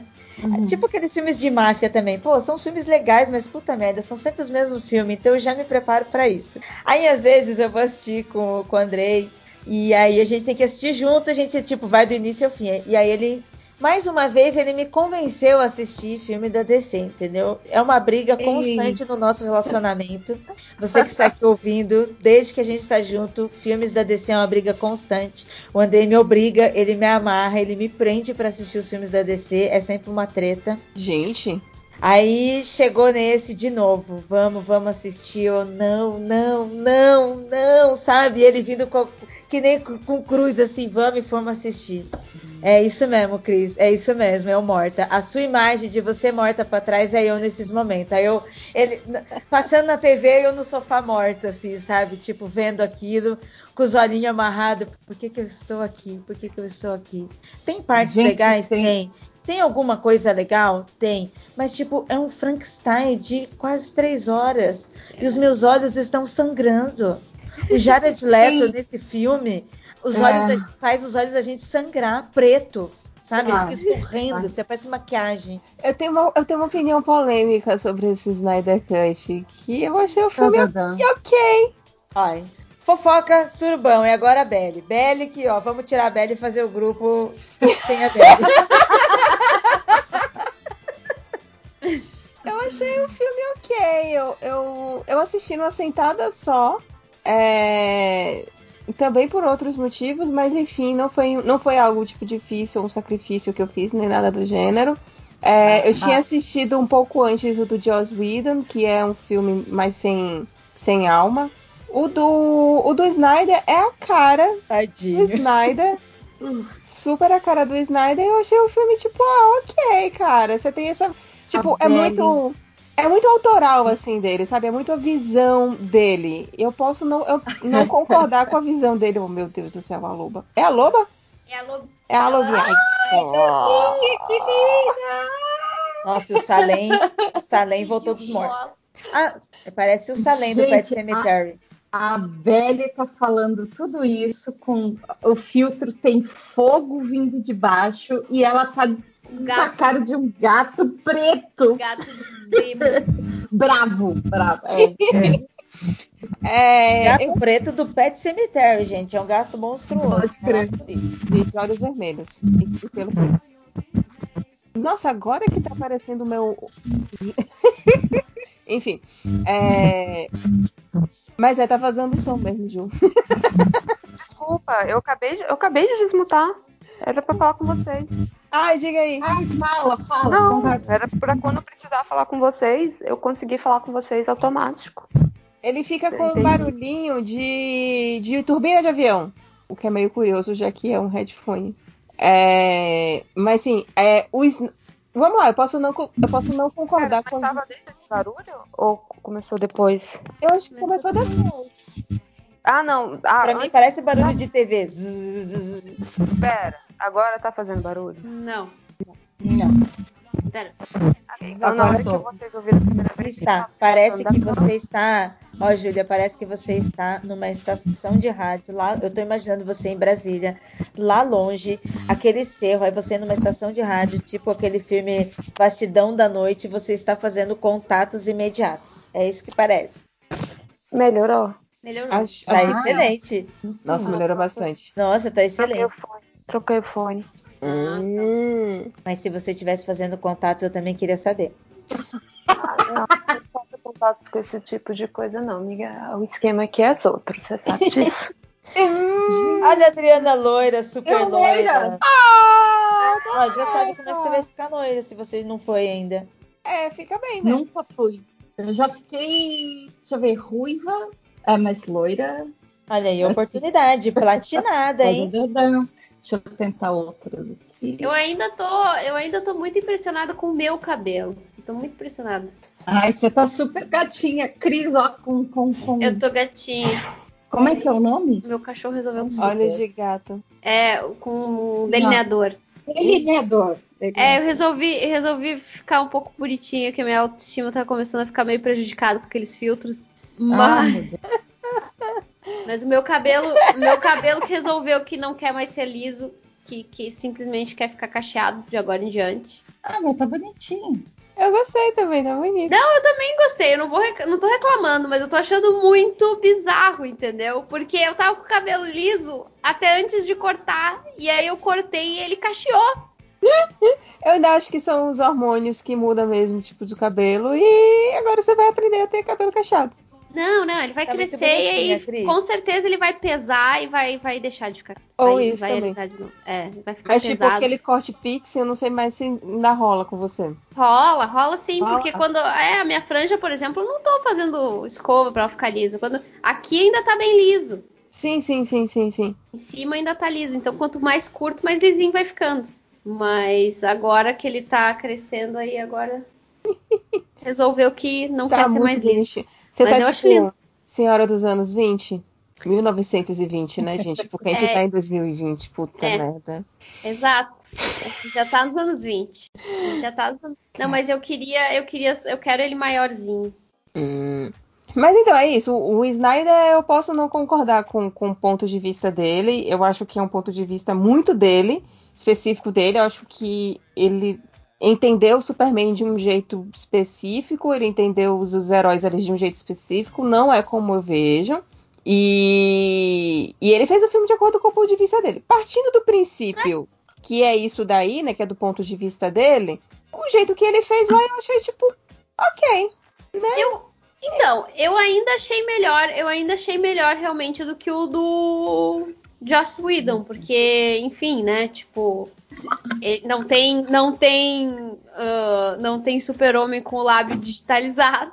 Não, Ai, e nem o Flash. boquinha. Isso, essas, essas cenas foram excelentes. Assim, a direção de cena, a direção de arte dele é muito foda. É muito foda. Qualquer cena ali é muito legal. Tanto que o que, na verdade, o que a gente, o que eu achei É muito câmera ruim, lenta, cara. Não que precisa é ruim câmera são- lenta quando a Lois Lane tá colocando copo de, de, de, de café no chão, assim, na mesa. Então, eu acho que o, o que tem de ruim nesse filme tem, para mim, tem ruim no Joss Whedon também, sabe? São umas decisões que, que tipo, É. eu não curto, sabe? Eu acho que nos dois acaba tendo isso.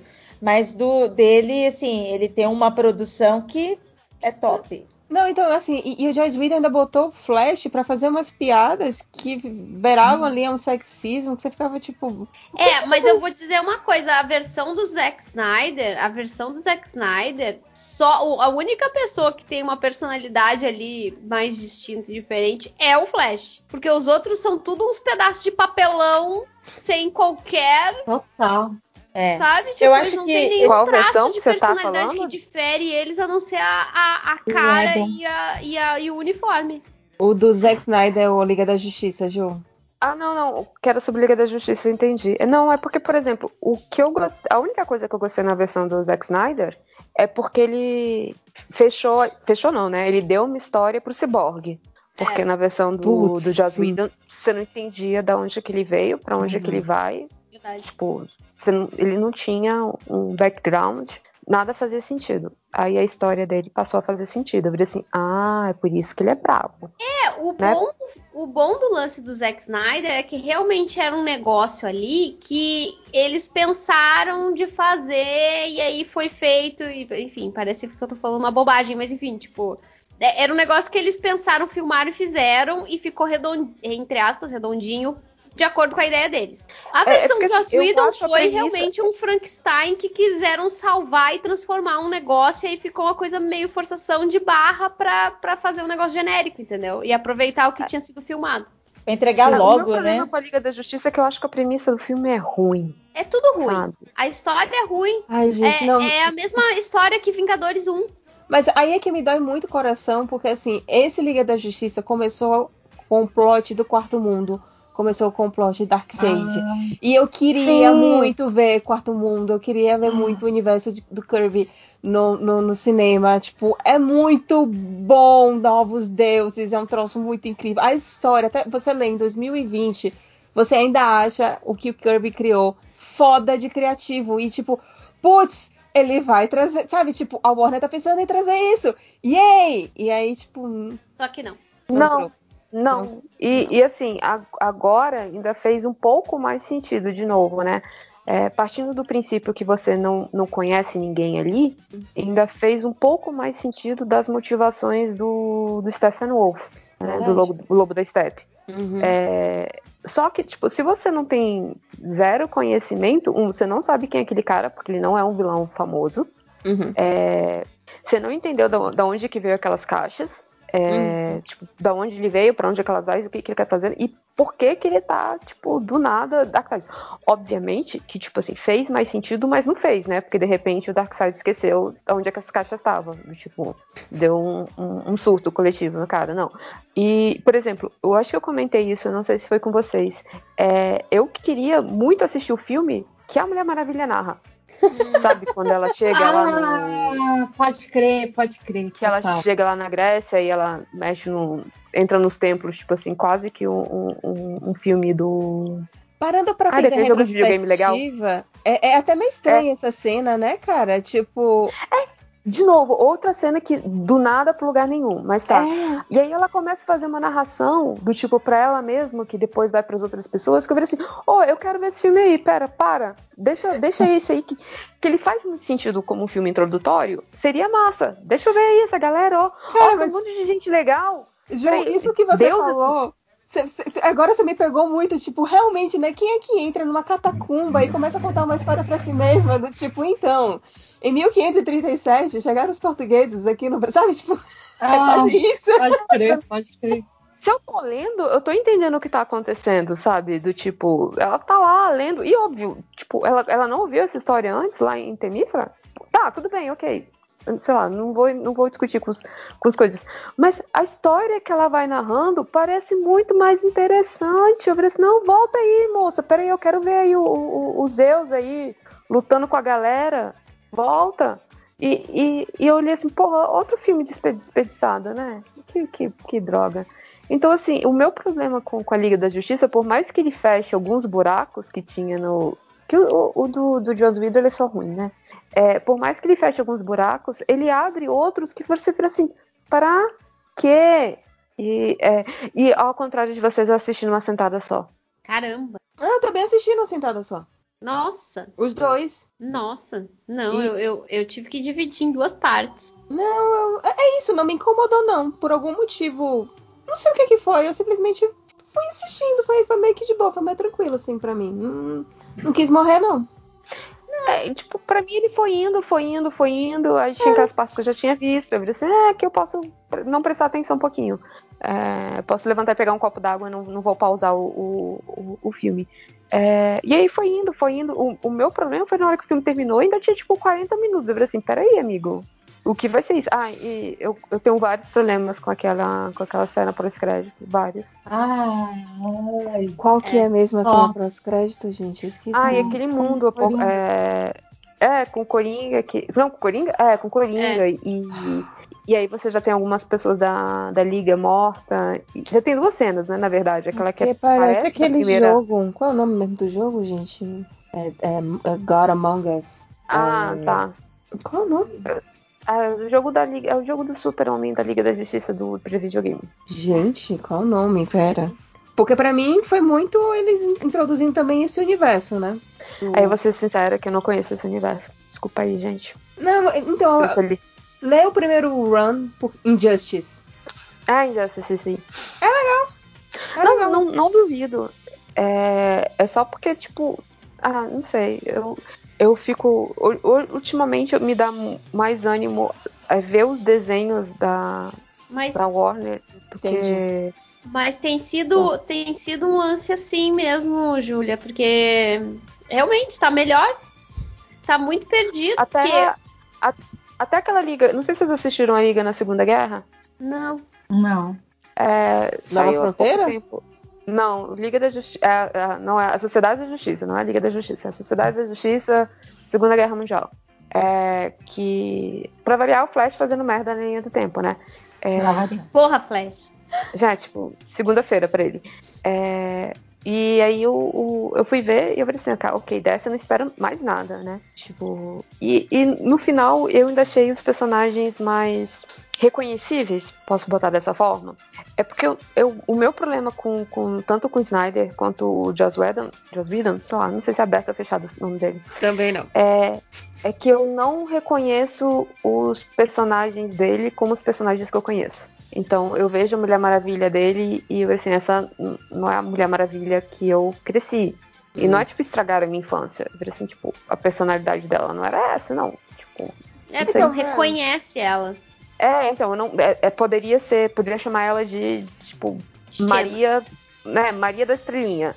É, então, que, esse, okay, esse, é o tipo de coisa, esse é o tipo de coisa que já não me incomoda mais, porque, vamos lá, depois de 80 anos de Batman, 80 anos de Coringa, 80 anos de basicamente todo mundo, acho que Mulher Maravilha tá fazendo 75 anos, é, já existem várias Mulheres Maravilha e vários Batmans e vários Supermans, e, e Claro, tipo, vai ter uns que a gente vai gostar mais, vai ter alguns que a gente vai se identificar mais, que a gente vai achar mais interessante.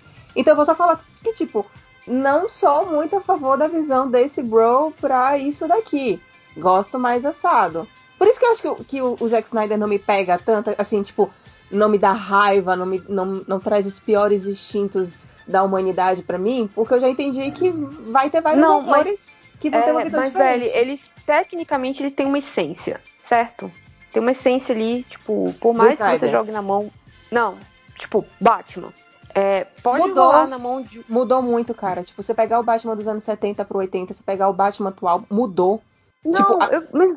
Ele até ah, pode tá. ser esse menino que ele foi que ele foi traumatizado e nunca mais ele tratou desse, desse drama dele. Mas, tipo, você pegar o Batman atual, ele é muito mais angustiado e ele tá e se pegar as revistas atuais, tipo assim, de 2019, 2020, vai ter muita gente, muito mais gente confrontando esse Batman. Toda essa crítica que existe do Batman de tipo, putz, Batman fascista, putz, o, o Batman que ele se acha superior à, à lei e ao Estado, isso daí já tá indo para os quadrinhos e já tá trazendo uma angústia para ele também, e ele já tá sendo um personagem que ele mesmo tá começando a se repensar. Então, tipo, mesmo esse cerne dele sempre foi mudando. Se pegar um, um, Batman dos anos 70, 80, ele é muito mais leve.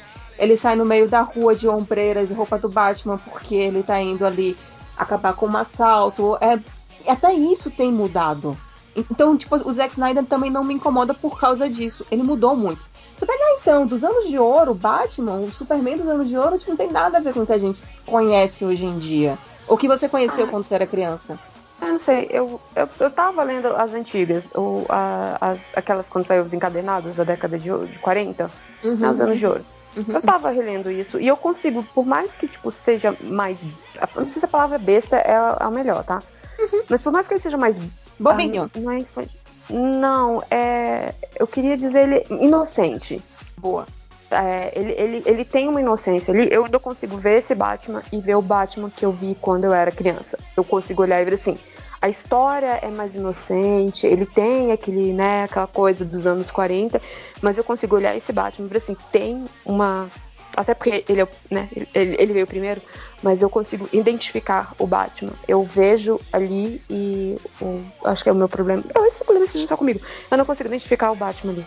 Mas talvez seja só comigo. Eu, eu acho que a grande maioria vai pensar como você, Ju. Eu acho que a grande maioria vai ter essa coisa de, de não identificar. E, e eu acho que isso é muito típico de fã de qualquer coisa. Não só de, de quadrinhos, mas de, sei lá, uma pessoa que gosta muito de Morro dos Ventos Uivantes. Se alguém fizer um hip clip diferente, não vai identificar. Eu sou mais pela linha do. Existe, existe esse multiverso, existem várias é, existem várias leituras diferentes de, de autores, Esse- então só ele- abraço. não, excelente ponto. Por exemplo, é, alguém que é fã de Daniel Elfstin, a, a, a Dri. Dri, você tá aí? A Ira queria falar. Ah, desculpa. Eu não Pode ir, continua, Ju. Não, olhando. continue, não É porque, não. Não, é porque assim, pra quem gosta de Orgulho e Preconceito, você tem aquela versão da BBC, que é longa e, e que o, o Mr. Dassel é o Colin Firth, eu não sei falar sobre o nome dele. E, e você tem essa última, última que já, já tem 12, 11 anos, com a Kyra. Ah. Com a Kyra.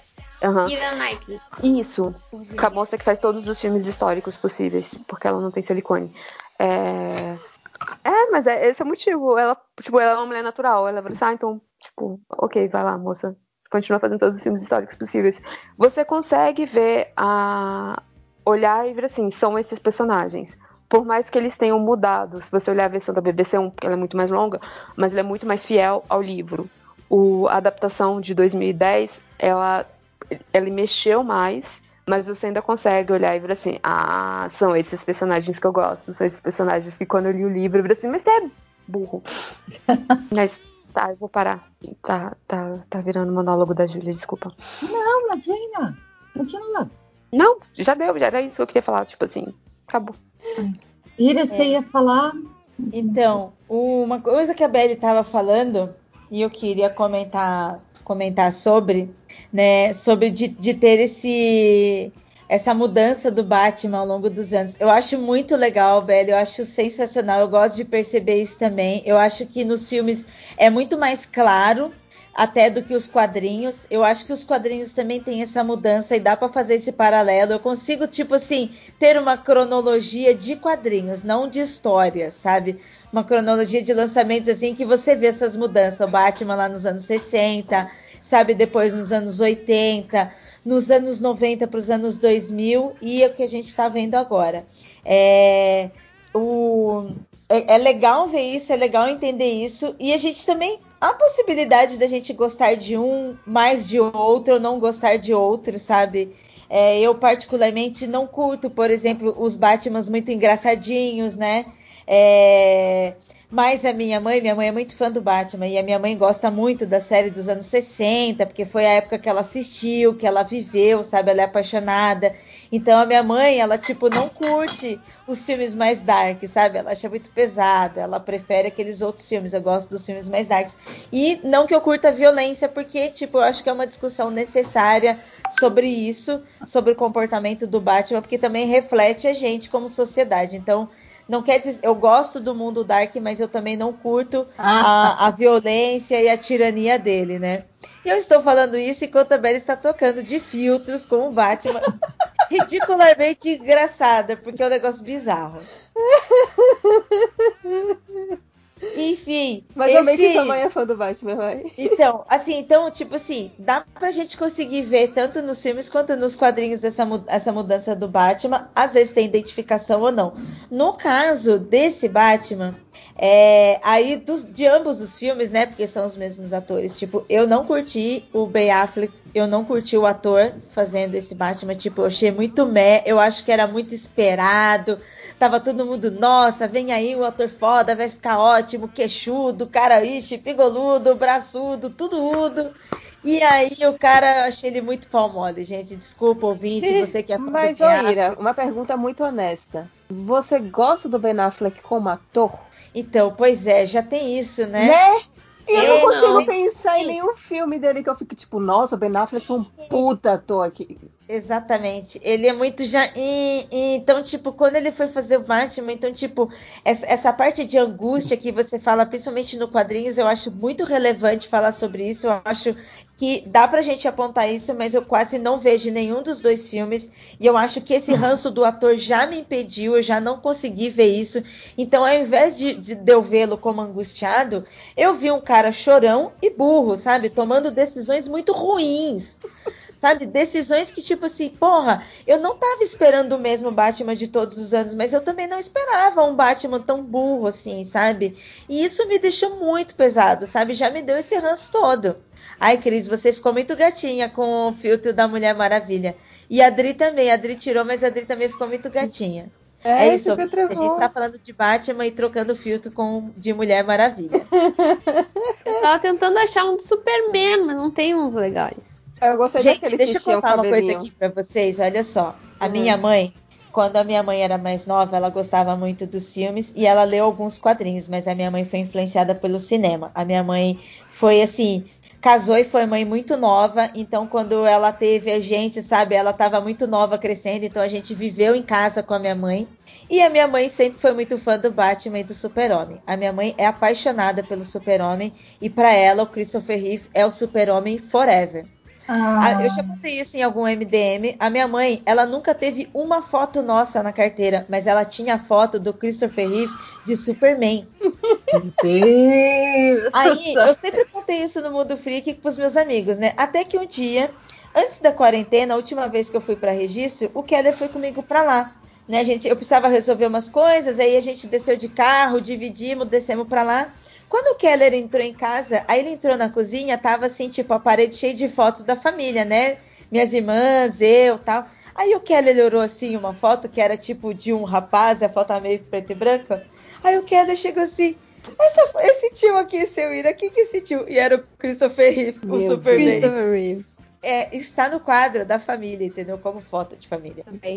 É, ele é membro da família, parte da família, da né? família, Tinha que pedir a é benção meu pra tio. ele. Vocês agora estão sabendo que o Superman é meu tio. Apresenta aí seu tio pra gente, por favor. A gente precisa de uns favor. Principalmente aqui no Brasil, né mesmo? Ah, gente, não tem. Quem eu posso procurar aqui pra ser? Porque Ah, procura o Flash aí.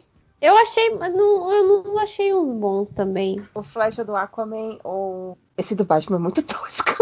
É, o Flash. Gente, quem é, que- quem é que olha pra isso e realmente pensa, nossa, é o Flash? É, é só Ah, uma máscara gente. vermelha.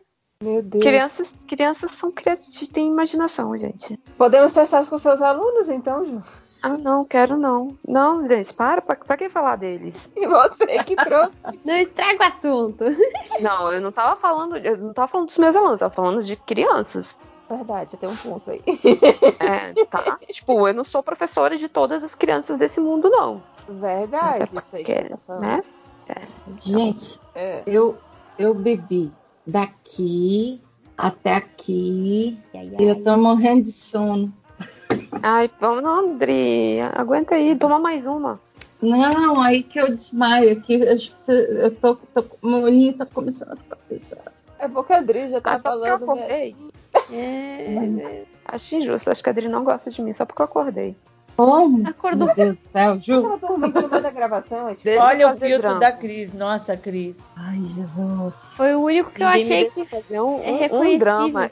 Eu soltei, eu soltei uma indireta lá no, no MD Manas, fui completamente ignorada. qual foi, gente? Que o- os projetos são exclusivos para quem mora em São Paulo.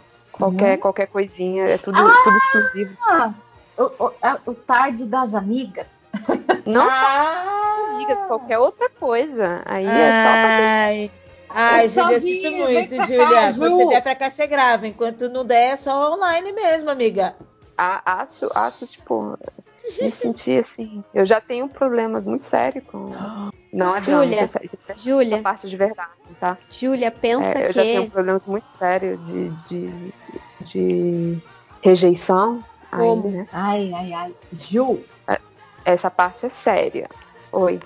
Não, que pense que eu estou em Porto Alegre. Eu também não sou convidado pra esse rolê, não. Ah, mas você tem vida, eu não. Eu não tenho vida. Tu acha que alguém em pandemia alguém tem vida? Ninguém tem vida. oh, meu Eu só tô Deus. aqui me, me- mergulhando em doramas porque é, é a imersão Escapismo, na vida alheia, escapismo. exatamente, é a única coisa que me resta. Aqui sozinha com dois cachorros velhos, numa casa gigante. Oh, meu Deus. Não sou Não, coitadinha não, mas Pelo menos a casa é gigante, né? Porque isso daí é algo que, que me falta.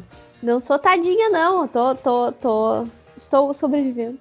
Meu Deus, o O teu faz uns, tem os efeitos, tem os, umas onomatopeia. Pô, nossa, ó. Pô, Será que ai, isso é meu meu... Meu Deus. Olha, é Deus. só quem estiver ouvindo pagar o Patreon do MDM. Você vai ter acesso exclusivo a todos os vídeos e, e filtros. É, na verdade, como eu sou uma comunistinha sem vergonha, eu tô tirando um monte de print pra jogar no, no Twitter. Ai, meu Deus. Socializar, ai, socializar isso aí.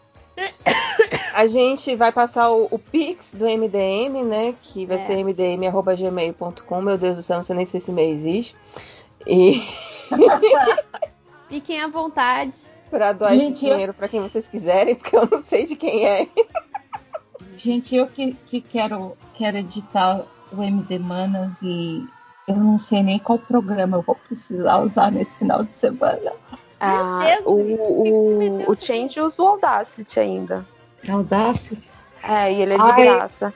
Hum, Tem coisas melhores, mas se você quiser um, tipo, ele é estupidamente intuitivo e de graça, você não vai estar quebrando nenhuma lei. E você tem Mac, né, Dri? tem. É, então, provavelmente é, porque o resto você teria que ou comprar ou piratear e não vai valer a pena. Ixi. Mas E eu não sei se dá pra piratear com esse treco horroroso que vocês usam. Vocês não, Júlia. Eu, eu, eu fui expulsa desse mundo. Do Mac? Eu fui. O meu Mac, o meu Mac estragou. Fui obrigada a comprar um PC. Esta- Estamos todos juntos no, no, no Windows. Eu, não eu, não, eu não posso falar mal do, do Windows, porque pra mim ele serve. Mas Não. então, E já existe mdm.gmail.com. Olha aí, Ah, não, ele tem que ter pelo menos seis caracteres, não pode ter menos do que seis. Tem que botar MDM, DM, DM. Ah, não, mas eu acho que você tem. Eu acho que, eu acho que eles têm o e-mail do servidor, tá? Eu acho que é mdm arroba alguma coisa ponto net. Não, então eu tô, eu tô testando, porque eu não vou realmente criar, mas o mdmdmdm arroba gmail.com já existe. Ah, ok. Ah, é- eu- tá. Eu, não- eu não sei. Eu tô muito confusa com vocês. De, eu não consigo olhar pra vocês. Me dá agonia. Eu fico muito confusa. E mdmmdm.gmail.com também já existe. ih, Gente, quem é essa pessoa? Por quê? A Beli stalkeando. É. Né? Vou, eu vou parar aqui de scout- scoutear. De stalkear. Ah, manda pro Pix da Belly mesmo. É... pingou isso aí entre nós.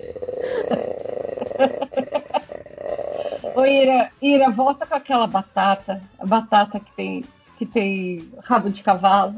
E a, e a bolsinha. procurar. Ô, Ju, você podia entrar só pra, só pra botar, pra botar Eu tô no filtro. celular, é, eu- não, não ia funcionar. E... Ah, bom, é, é. Meu Deus, não, Ira. Esse é assustador, é. Não, Ira, é quase meia-noite. Ira, faz Nossa, isso ficou legal. Esse eu gostei. O quê? Agora já sabe, Ira, como é que fica. Se resolver raspar, vai ficar poderosíssima. Olha. Que gente, tatuagem. Nossa. Tem, tem uns, tem uns filtros que não tem porquê. Não, e é um filtro que, que a, a cabeça fica no nariz da pessoa. Então, tipo, a pessoa mexe o nariz e aí a pessoa. Eu não entendo esse filtro, não. Pastry. Ah, meu! Oh, A Ira fez um. achou um filtro de porquinho, gente. Ficou a coisa mais fofa do mundo. Eu acho que da mesma forma muito louco que a gente começou esse podcast, a gente pode terminar desse jeito também muito Eu lindo, acho né? justo. Eu acho. Só me fala, ô, ô, ô, Ira, onde é que tá o- esse, aquele da batata? É no Funny? O do MK Batman. Cute, Funny. Ah, deixa eu dar um like, inclusive, nesse daqui do Batman. Vocês podem salvar favoritos, viu, Dri? É. Se Se você for em Funny, tem o Tiger King Potato. Mas acho que se você botar também só, só na busca batata. Meu Deus do céu, não acredito que você achou isso. Você. Ai, frango. Gente, vocês têm que colocar potato. Porque tem muita. É, se eu colocar ele pequenininho, eu consigo ver todas vocês com o filtro correto. Olha só. Tem batata de Natal! Tô vendo vocês de batata de Natal. Tá todo mundo batatinha! Ah, eu vou ter que abrir. Vocês vão fazer abrir mesmo o negócio pra ver vocês todas Ih. batatinhas. E a Cris tá tipo fadinha indo pra cima. Ai, achei! Essa aqui Peraí, chama. não, peraí, tem alguém que não é uma batatinha, tem alguém que é uma amora. É a Ira, a Ira. A que Ira. tá fora. Aí tem Rich uma batatinha. Mas também tá É. bom de batatinha. Essa batata? Tem uma batatinha que eu tô muito curiosa. Para de mexer, Odri, eu tirar, uma- eu tirar um print. Olha, gente, tem tipadinhas. Ah, peraí, deixa eu voltar pra de Caraca, a Natal. foto da Adri tá muito bonita, porque a Adri tava fazendo, tipo, Eu quero de Natal. pose. vai. Vai lá, foto. Pronto. Ah, vamos todo mundo Ah, não, agora, agora tem que tirar outra, né? Porque estão todas batatas. Cadê essa batata rosa? Abre, trem. Vai todo mundo de batata rosa? Ah, Peraí, então eu tenho que trocar. eu tenho essa. Você gosta de estudar? Eu gosto muito de Você vai mudar, ou, ou Belly? Ou você vai ser a batata diferente? Pera, achei. Você, É a terceira da procura ali. É. chega pra Rich perto, vocês. Vai, todo mundo fazendo pose. Tá lindas, meu Deus do céu. Eu vou, eu vou cortar. a bolsa!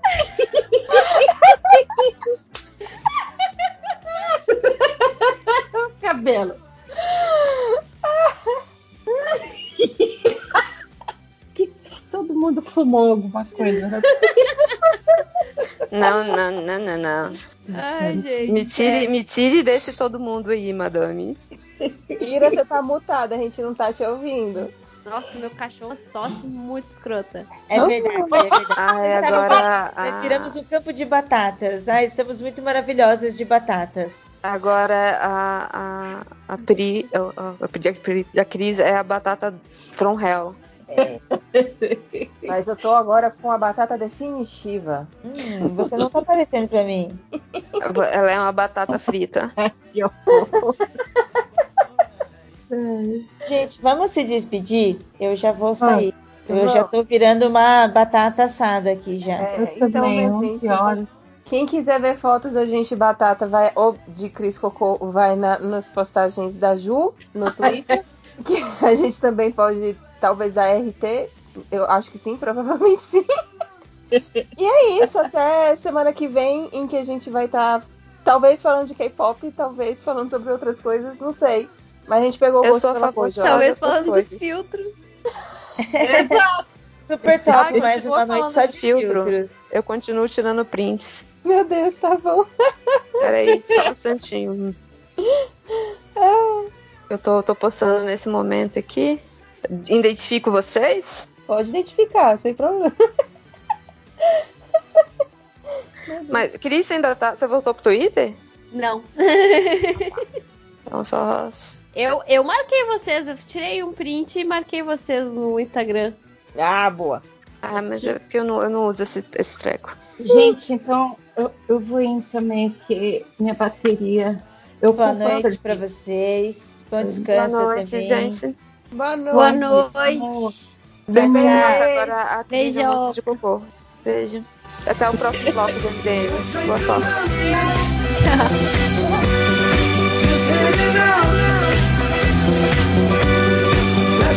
Just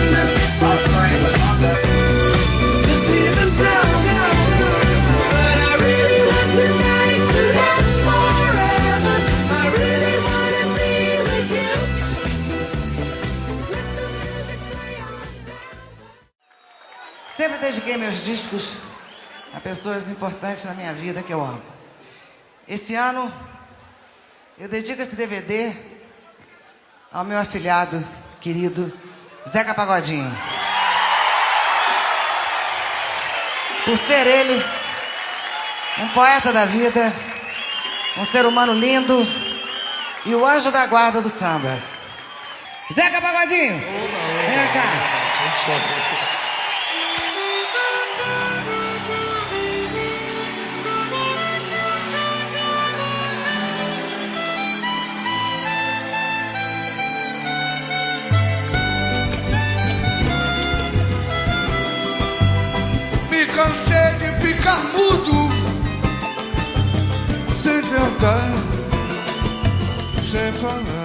Oi pessoal, aqui é o Felipe 5 Horas, tudo bem? Ah, As pessoas perguntam se a equipe que fez o Guia Culinário do Falido e o Guia de Viagens do Perdido tem algum outro projeto na mão. E finalmente a resposta para essa pergunta é sim. Então a Fernanda Chiela, a Samantha Flor, a Marília Bruno, o Léo Finocchi e eu, Felipe 5 Horas, formamos né, o 13 Caveiras. E agora a gente está tentando começar um canal no YouTube chamado 13 Caveiras e a gente tem um programa chamado Processo. O que, que é o processo? Nesse programa a gente desenha e conversa sobre os nossos desenhos e sobre a produção do desenho. É, é um canal para quem gosta de desenhar, para quem gosta de assistir gente desenhando, para quem gosta de conversas aleatórias. É, é basicamente isso. É como se fosse um podcast, só que quando a gente está conversando tem um desenho acontecendo na tela. Então, os os que estão participando do primeiro episódio fizeram um desenho seguindo o tema Roedores de Trabuco. Os episódios variam bastante entre coisas bem óbvias e coisas bem aleatórias. E a gente quer convidar você para assistir o programa, para assinar o canal e para participar. Se você desenha, você pode participar do programa mandando um desenho até sábado de manhã, que a gente tenta colocar no programa que vai ao ar na semana seguinte. O próximo episódio nosso é sobre a Delirium dos Perpétuos, então se você mandar uma fanart da Delirium até amanhã, do dia 19 de junho, você pode ter o seu desenho aparecendo no, no nosso episódio, a gente vai falar sobre ele, tá bom? Então, mais uma vez, o nome do canal é 13 Caveiras, o nome do programa é Processos, então procurando Processos do 13 Caveiras no YouTube, você consegue achar a gente. Eu espero que vocês gostem. Um abração.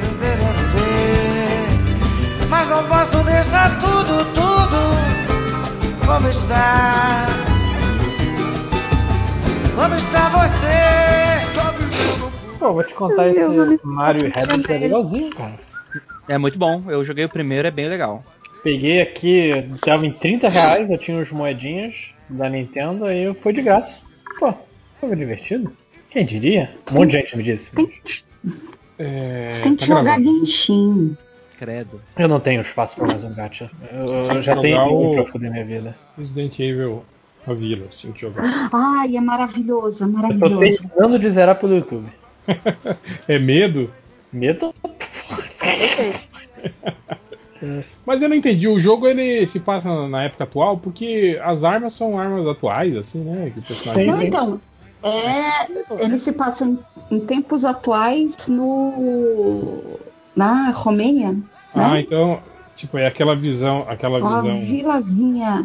Mas acho Aquela- que não teve nenhum Resident Evil que se passou no, no passado, assim. Aquela visão xenófoba, né, de que o interior da Romênia é, tipo, parece É a campo. época medieval, né? É, Não posso negar. É bem por aí. Quando eu, Ai, vi mas os, é tão, quando eu vi os primeiros, lá, quando, quando eles lançaram lá, tipo, os primeiros 15 minutos pra galera, né, o- ver o, o gameplay e tal, eu vi, eu achei estranho, né? Eu falei, pô, parece se passa, sei lá, em, em 1800 e alguma coisa, né, tal. Mas aí eu vi que o personagem tava... Então, o, Com uma metralhadora. o papo que eu ouvi, o papo que eu ouvi é que a primeira ideia do jogo é que ia ser tipo um Um Origins.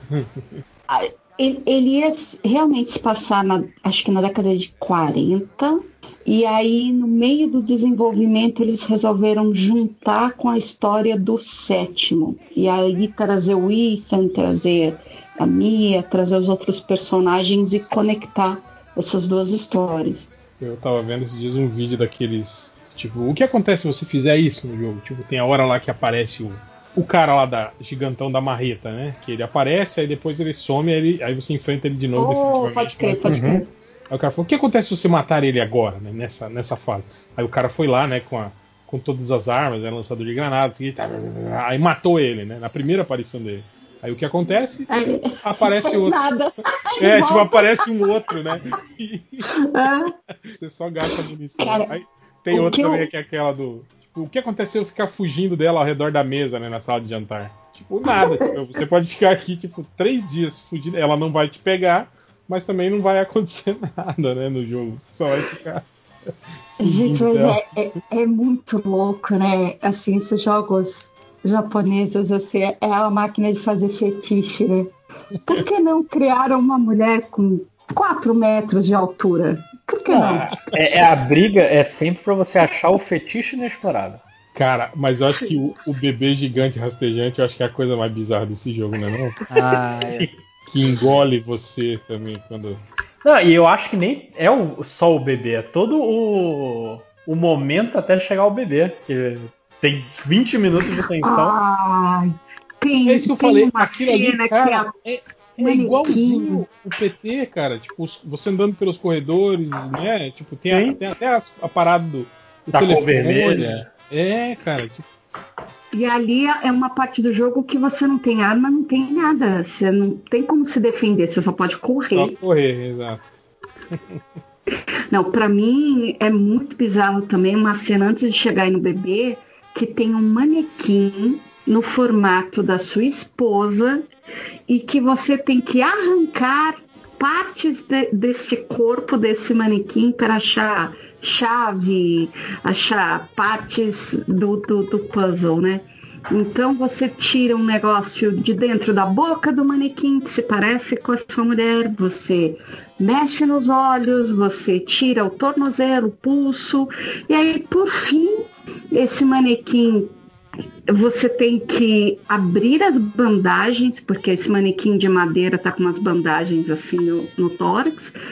E aí aonde estaria tipo coração, você abre porque essa área toda, esse círculo, como se fosse o peito da mulher, vai servir para abrir uma porta. Eu tava jogando, quer dizer, vendo, né, jogar, e eu falei, cara, que que é isso? Você está literalmente abrindo a roupa do manequim, tirando o, o- como se fosse o peito do personagem para abrir uma porta. Caramba, Japão! Não tem limites. É, tem coisa que tu sabe que só, só deram sinal verde porque é Japão, né? Não, não, não tem acidente, ia ter nem fuder. Não, é, eu, mas tem uma pergunta. Por que vocês estão assistindo isso? Tipo aquele filme do, do, do Lars. Porque é divertido, é E divertido. por quê? Porque. Júlio, eu, eu- sou um verme que me interessa pela lore de Resident Evil. Eu preciso saber o que acontece nesse jogo. Ah, mas aí tá- eu prefiro você assistir pela, pela esquisitice que pela lore do Resident Evil. Que isso aí é Preciso pior. saber o que acontece. Cronologia dos X-Men. Ou aquela fase que tem Mas a- a- esse- a- as bonequinhas. Não sei Esse- quem tem medo de boneca e tal. Esse jogo ele teve a, a, concepção de algum outro estúdio, alguma coisa assim? Tipo, tem alguma explicação pelo fato dele, ter, dele ser tão diferente do, do resto? Hum, Assim, ele é uma. Pelo que eu entendi dos podcasts que eu escutei, que eu não joguei ele ainda. Ele funciona bastante como uma homenagem a todos os outros jogos, assim. Então eu acho que ele pega diversos momentos, assim, que vão te lembrar de outros jogos. Então acaba criando meio que essa colcha de retalho de, de você ter situações dentro de um grande contexto que vai ligando tudo, né? E aí tem diversas outras referências, né? Como vocês estão falando aí do, do, do PT, é, Silent Hill, tem algumas coisas, né? Então ele também funciona como homenagem também para outros jogos, assim, né? E ele brinca bastante com essa temática de terror, né? De, de, tipo lobisomem, Frankenstein, essas coisas. Né? É pra ser um jogo bem de homenagem mesmo. É a terceira vez que vocês vão falar do, do Resident Evil PT e ninguém vai fazer uma piadinha. Uma, zinha, É porque já tem cinco pensei, anos do PT eu que é- essa piadinha é feita, então acho que o pessoal consegue. É, eu tinha passado, mas eu pensei em fazer piada. E o PT? Gente, tem uma, tem uma fase que você tá dentro de uma casa e a casa é lotada daquelas bonequinhas de porcelana, saca? E você tem que encontrar uma boneca de porcelana específica que está escondida pela casa, porque se você não achar dentro do, daquele momento específico, daquele tempo específico, ela vai te matar. E aí você começa a andar por aquela casa assim vitoriana de madeira escura e aí de repente aquele monte de boneca de porcelana começa a mexer a cabeça assim. brrr. Cara, é, é muito bizarro, é muito, muito, muito assustador. Ô, Mas ô, ô, Ana, eu chamar o conselho tutelar? Você tá deixando a sua filha jogar isso? é, é, né, que ela tem 23 anos, então ela pode. Eu vou chamar o conselho tutelar de, de qualquer forma. Com cabeça tem 12. Ah, ela joga e eu fico do lado ali, porque eu não tenho muita coragem pra jogar. Aí eu fico ela jogar. Acho que as não estão fechando. A sua filha tem 23 anos, ela tem 15, aí a conta fecha. É, então, que chamar o conselho tutelar pra isso, rapaz, não tá podendo. Não, ai, cara, a parte, ai, a parte do bebê eu acho que é, é a pior do jogo, sim. Como é, é- você fica pensando, mano, a mente da pessoa que desenvolve tudo isso, que chegou nesse Um conceito. cara que imagina que bebês são assustadores tem que ter muito probleminha, né? Então, Real, Eu achei que todo pai achasse que bebê E você tocou que esse bebezão ele rasteja pela casa e, e tem o, o cordão umbilical rastejando junto. né? E ele chora como um bebê meu, ele não tem aquela voz de, de monstro assim, né? Tipo, Gente, é, eu, eu queria avisar pra vocês, eu sei que vocês dois são pais, né? Tipo, tem, se reproduziram, tiveram pequenos novos espécies, mas bebês são aterrorizantes. E não é porque dizem assim, ah, ele é feio. Não, eles são assustadores. Porque, tipo, tudo machuca ele e você te- tenta fazer o possível pra não machucar ele e você acaba machucando. Mas, e você olha mas não é ele que, tá- que é assustador, né, no caso. Todo bebê que você olha e fala, oh, que bonitinho, né? Tipo, isso que eu tô falando. Não, não. Tipo, ele é, você acha ele vulnerável, né? Bonitinho, dá vontade de pegar, apertar, entende? É isso que eu tô falando. Beijar. É, aí pra um, pra um cara olhar um bebê e falar, nossa, tenho medo de ver isso. Eu vou criar um bebê monstro nesse jogo.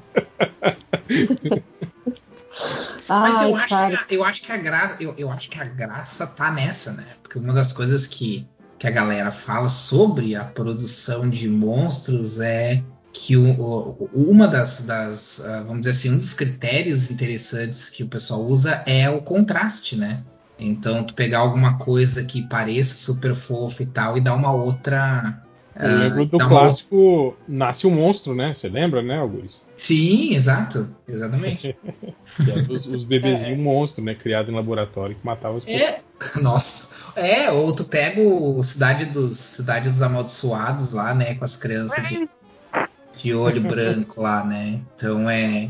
Da, daqui a pouco é isso, né? Não é a questão do bebê em si, mas é justamente o fato do bebê ah, a gente ver como uma coisa mais frágil e tal, e, e tu, tu, subver- tu subverter essa ideia, né? Pode que vocês estavam falando do, do PT, é verdade, cara. Tem, tem aquela cena do, no jogo, no, no, no trailer, que o cara entra no banheiro e dentro da pia do banheiro tem um feto. Putz. Não é? Ah, mas feto é Vocês meio lembram tenso, né? disso? Me, me Caraca! Detalhe que é assim, é um bebê que tá lá chorando, que tá gritando.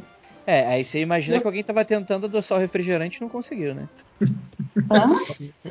Eu levei, o- eu levei um instante pra sacar. Vamos falar sobre outra polêmica. Vamos falar sobre a, decora- a declaração do Anthony Mack reclamando da porque as pessoas estão chipando o Falcão e o Buck. Aí ele reclamou que, ai, que coisa chata agora essa ditadura homossexual que nós não podemos mais ter Tá amizades zoando. entre homens. Não, as pessoas já querem não, que a gente Não, ele falou isso. é, não com essas. Eu tô sendo mais dramática, né? O que ele falou foi alguma coisa do tipo que a ideia de duas pessoas, de dois homens serem amigos e se amarem como amigos em 2021 é um problema porque se explora muito a homossexualidade, tipo assim, a exploração da homossexualidade. Ele quis dizer que tipo assim, meio que tem um É, uma, tá dating, uma- na verdade, né? Tá falando que Que é tem uma uma, coisa uma que- patrulha homossexual que meio que obriga que dois homens não podem ser amigos se eles não não não são amigos, eles são amantes, tem que ser amantes. Eu É meio achei aquela, que ele tava- aquela brincadeira do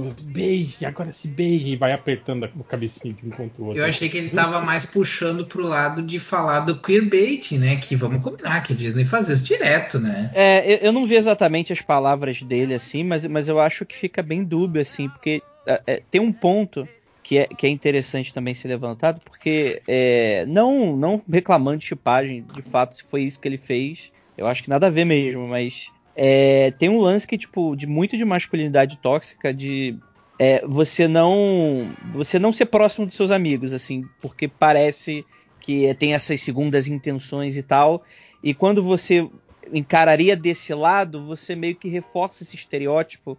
Então eu acho que tem uma discussão aí que é um pouco mais complexa, Não, mas não eu não sei qual foi o. complexo, não, cara. Eu Não, acho que, então tá na bom. verdade, é isso. É, é um cara hétero que tá reclamando que estão sexualizando a relação de amizade dele com outro cara. Sendo que homem hétero faz isso o tempo todo. Tipo, ai, essa sua amiga aí tá pegando, né?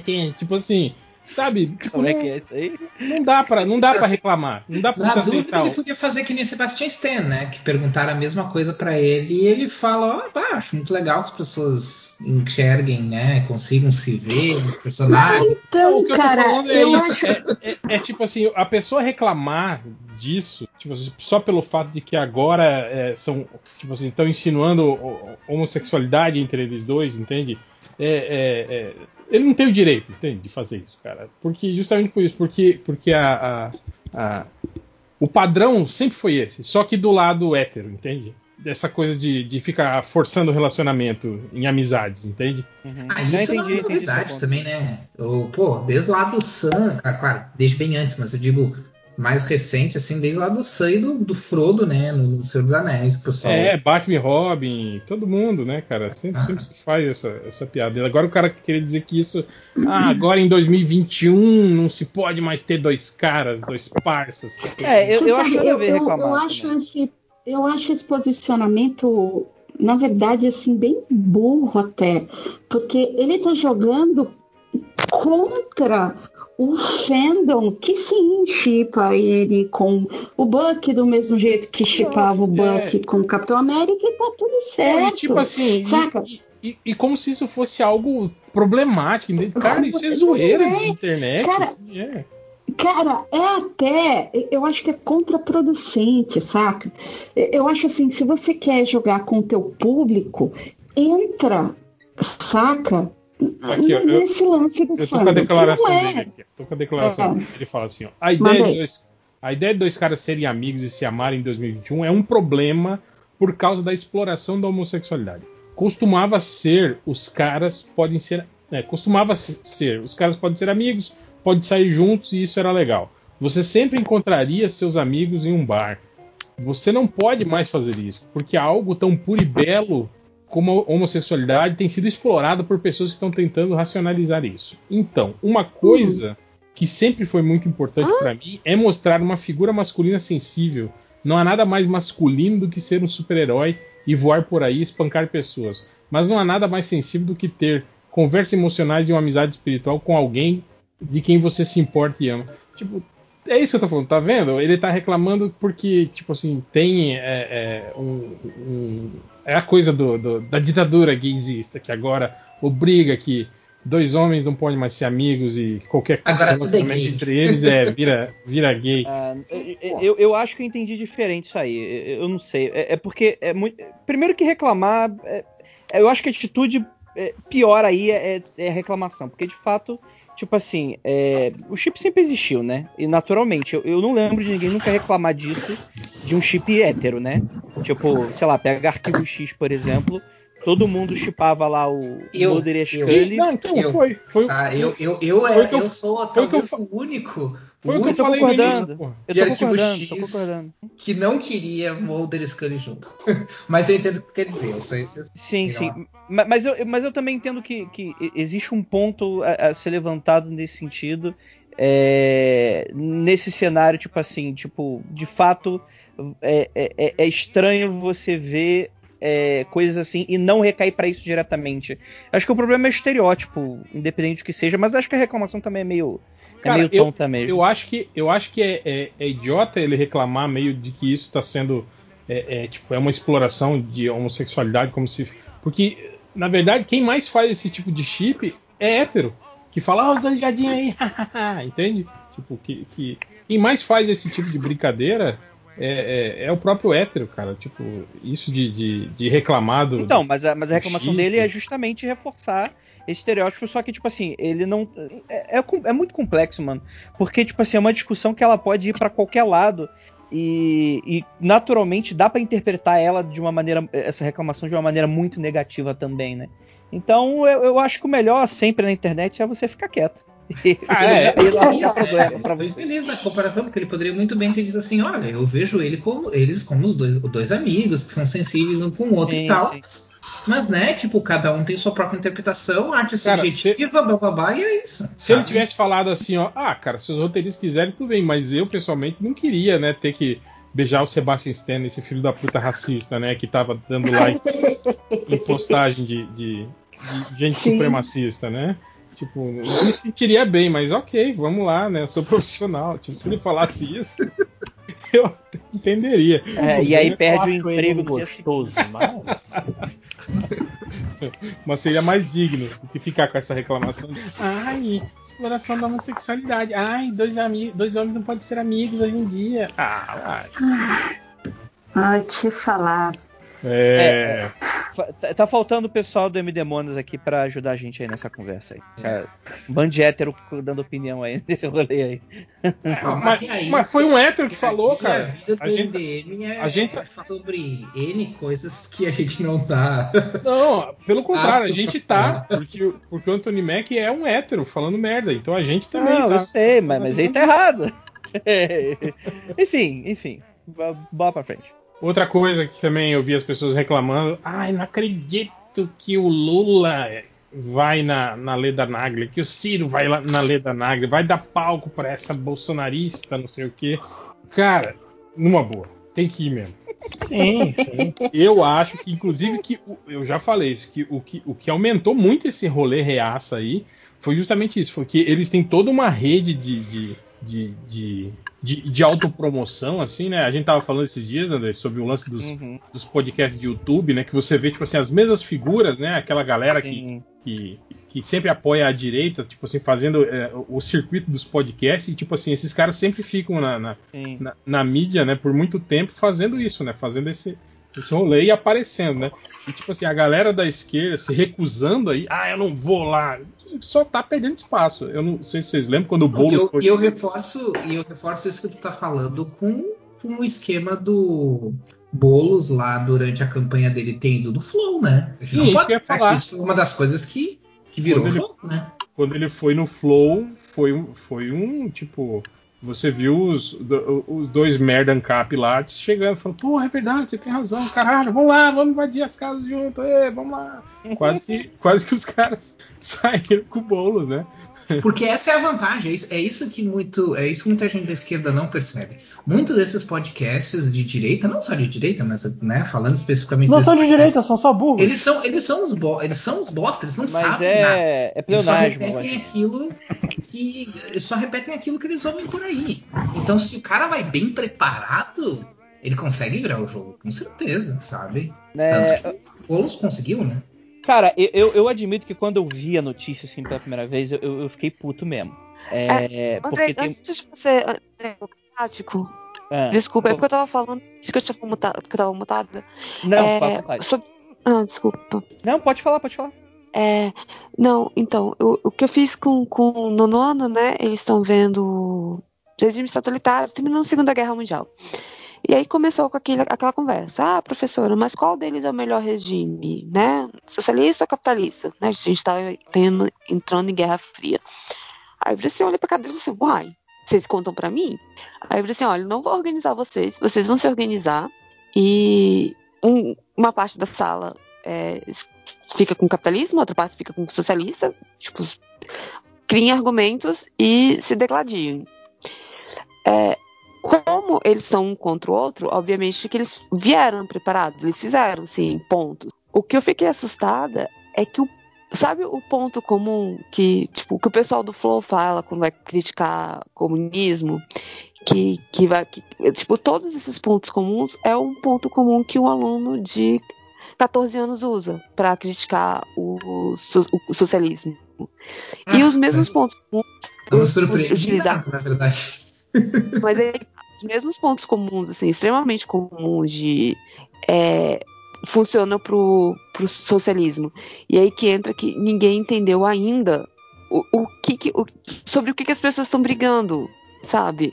Mas o divertido foi, tipo, eu tentei me manter neutra, né? Mas o engraçado foi vendo o, o pessoal de casa não tinha escolhido muito bem, é, e não foi o pessoal de casa indo pro lado dos socialistas. Aí eles pediram pra eu fazer dar outro debate amanhã, dar mais tempo de debate amanhã. Eu tenho que ver como é que eu vou ficar o horário. Porque, tipo, é muito bacana ver. Calma aí, calma aí, calma aí. Calma aí. Você sabe que se você colocar a câmera, você tem um podcast no YouTube, né? Então, não, é, não porque eles são menores de idade. Eu não, Não, posso. sim, você vai ser presa, mas, mas é possível fazer. Mas olha como vai ser Mas pelo menos. Vale a pena. É, não, é, não, É, não- não. é, tem que ser feito um Não, cálculo aí. Não sou eu que tenho que fazer. Peraí, a aula é gravada. Todas. É. Tem, dá pra extrair todos os, o- os áudios. Não precisa ter a cara deles, mas eu acho sacanagem.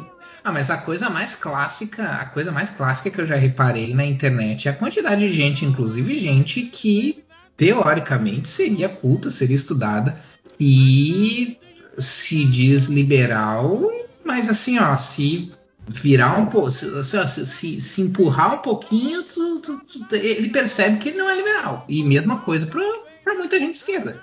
E se tu empurrar um pouquinho, percebe que ele tá ali a um passo de, de- de ser direita ali, sabe?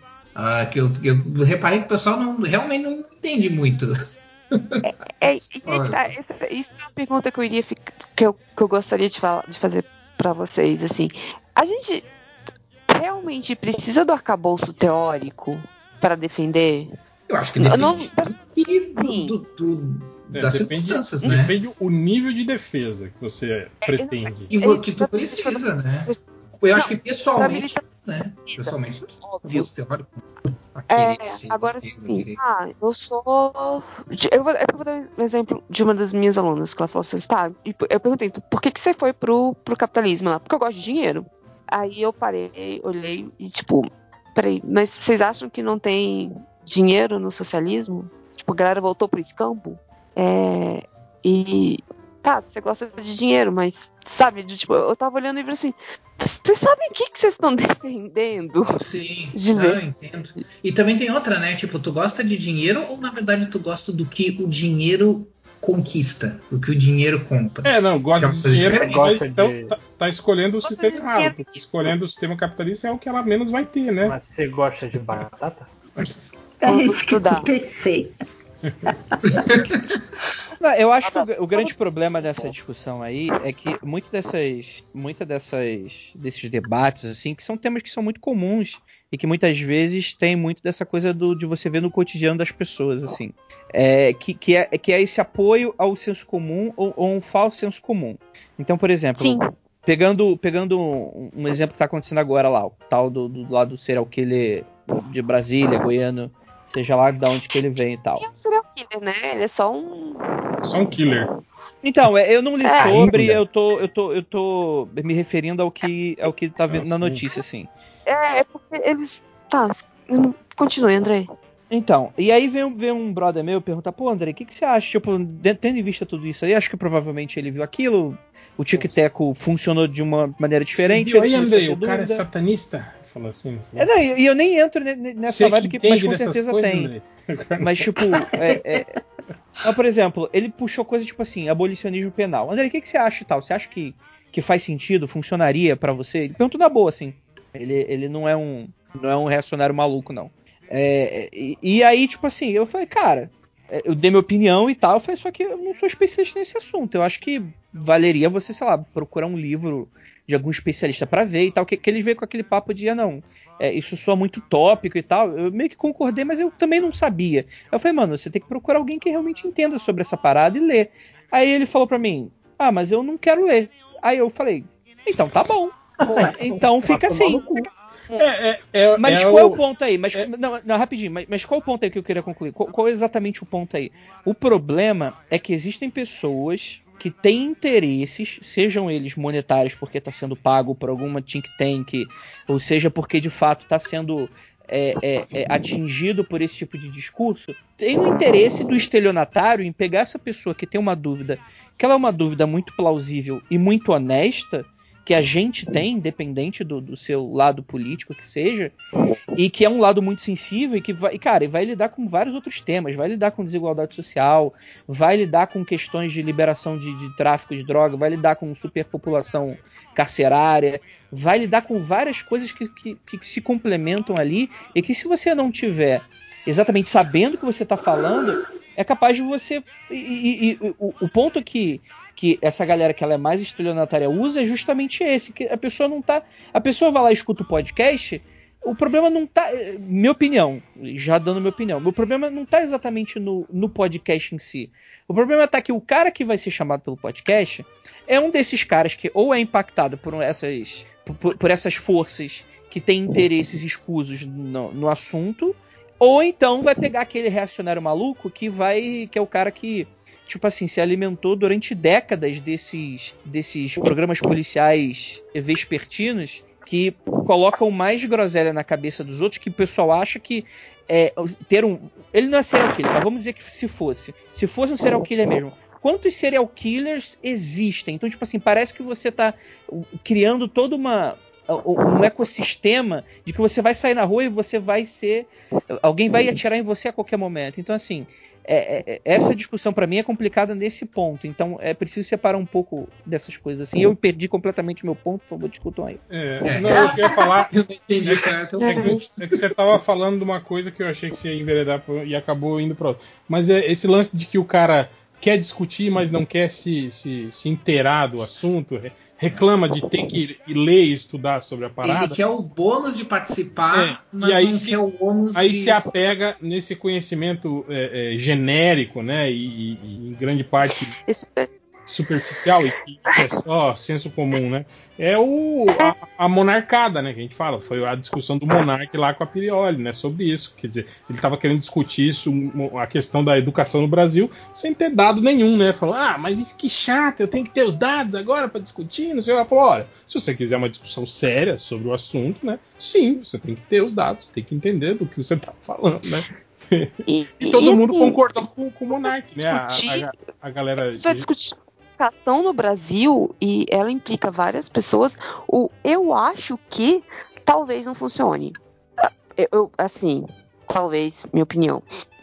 É, não, quando e- você vai trabalhar E educação também nunca foi prioridade aqui, né, Julia? A gente lembra, pô, até na. na- o- isso tudo que o, o- que, o, que o Bolsonaro reclama aí, de que o Roberto Freire tá- acabou com a educação no Brasil. Tipo, a, dita- a ditadura militar, né? Foi, foi aqui primeiro começou a- o, o sucateamento e, o, e a. e a- a- tipo, a. a- Não. de deixar o, o, o estudo. questão é de, de, ah, de Roberto Freire ou da ditadura militar, é, há um, um sucateamento do, do- dos alunos, dos professores, não dá tempo de passar a matéria. é, os professores estão, tipo, tendo que fazer um milagre para terminar a matéria com os alunos, mas não, não era o meu tópico. O que, o que a impressão que passa é que eles não eles não vão nem no livro básico para fazer tipo uma discussão. Então ele foi estudar, foi discutir educação com a, com a Priori. Então ele vai falar do que, que ele escuta dos amigos dele falar. Ah, educação é uma merda. Ah, É, é isso que eu tô. É isso que eu tava. É, é, ele provavelmente simplesmente eu falar o que eu ouvi por aí, sabe? Peraí, Augusto. Peraí, deixa. Ah, desculpa, não tava. Não tava ouvindo. Ele provavelmente. Ah, obrigada, hein? A gente se sente super querida nesses momentos. É, ele provavelmente estudou em escola particular a vida inteira. Então, pra ele, escola pública é uma merda. Ah, escola pública é uma merda. Mas por que, que a escola pública é uma merda? Ele não sabe dizer, porque que ele nunca vai lá. Então ele vai no, no geralzão. Ah, porque os professores são preguiçosos. Puta. Você pode fazer mil críticas à escola pública. Dizer que professor é preguiçoso não é uma delas. É, ah, porque os alunos saem de lá sem aprender. E aí você fala assim, a culpa não é do professor. O aluno é aprovado sem aprender, não é porque o professor quis aprová-lo. Continuaremos. Então ele vai pegando essas, falasse, sabe? Tipo assim, esses sensos comuns de quem nunca entrou numa coisa de educação, nunca viu nada, não tem números e quer discutir educação dessa forma. Porra, amigão, não dá. Você precisa saber pelo menos do que você vai estar discutindo. E esse eu acho que é, que a minha grande treta. É isso. Obviamente, quando eu pedi um discurso de, com os meninos do oitavo ano, é, nono, desculpa, eu tava pedindo para meninos de 13, 14 que não tem um podcast e que ai, cada vez mais complicado de você, né, deles fazerem uma pesquisa básica, sabe? Porque eles têm muitas fontes. É, mas se um cara é apresentação de podcast e, e se ele não participa dos melhores do mundo, que aqui você n- não precisa, né, se pre- ter preparo, seria interessante. E parei com o É, análogo eu- das. O que, o, o, o que me. o- a impressão que me dá hoje em dia, eu sempre falo sobre isso, né? Na real é que assim, a gente está sendo. ah, não, formador, não só formadores de opinião, mas ah, autoridades, coisas assim, a gente está sendo. ah, oprimido não seria a palavra, mas a gente está sendo subjugado pelas pessoas que nunca gostaram de estudar, nunca iam para escola, não tinham nenhum interesse em saber das coisas, achavam, sempre acharam que estudar era uma bosta e que agora se acham no direito de, mesmo sem nunca ter gostado de estudar, mesmo sem nunca ter procurado, mesmo ainda não pesquisando nada, eh, se acham no direito de querer entrar num debate e ainda tem a cara de pau de dizer que isso é igualdade de discurso. Esse, esse para mim é o tipo de coisa que me deixa muito puto, que eles invertem a, a, a ideia de que. é- Essa ideia dizendo que é um certo elitismo, tu dizer, ah, mas se tu, se tu só pra colocar debate entre pessoas que são estudadas, então tu vai estar excluindo isso e aquilo. E, e invertem completamente essa ideia de que, de, de que não é, não é sobre isso, não é, é esse o ponto, né? O ponto é que tu tem um monte de gente que sempre cagou para conhecimento e agora querem encher a boca para falar sobre coisas que as coisas não Ah, sabem. mas isso aí é mais velho que andar pra trás, né? As pessoas querem ter o, o bônus, não quer ter o ônus da, das é, questões, né? A pessoa quer ter livre expressão e não quer ter, não quer arcar com as responsabilidades da tua livre expressão. É, é- é É. sempre sobre isso, né? Só que virou isso, né? Tu pega canal de YouTube, eu não vou nem entrar na questão política, pega canal de YouTube de quadrinho, sabe? Um monte de gente que leu 2 de bi e, e acha que pode falar sobre produção de quadrinhos, sabe? E, e- e aí, quando o cara fala sobre esse tipo de coisa, sempre vem aqueles que dizem, ah, mas tu tá sendo elitista, tu tá sendo seletivo, coisa assim. Não é essa a questão. A questão é que, tipo assim, tu tem um monte de gente realmente foda fazendo, ah, fazendo esse tipo de coisa, que nem, por exemplo, agora só consigo pensar de algum- lá fora, mas lá fora tem, por exemplo, um canal chamado Strip Panel Naked, que é muito foda, que analisa né, quadrinhos e tal, que é muito mais aprofundado, né? Mas aí tu, tu vê o, o- a galera que fala qualquer bosta tendo um absurdo, absurdamente mais alcance, sabe? Ah, não, Guri, a gente tá falando de coisa séria aqui, pô. De educação, você vem falar de gibi, pô. Porra, não, cara. Eu tô, eu tô dando justamente um exemplo não sério para mostrar como isso é uma coisa que se expande por todos os aspectos da sociedade.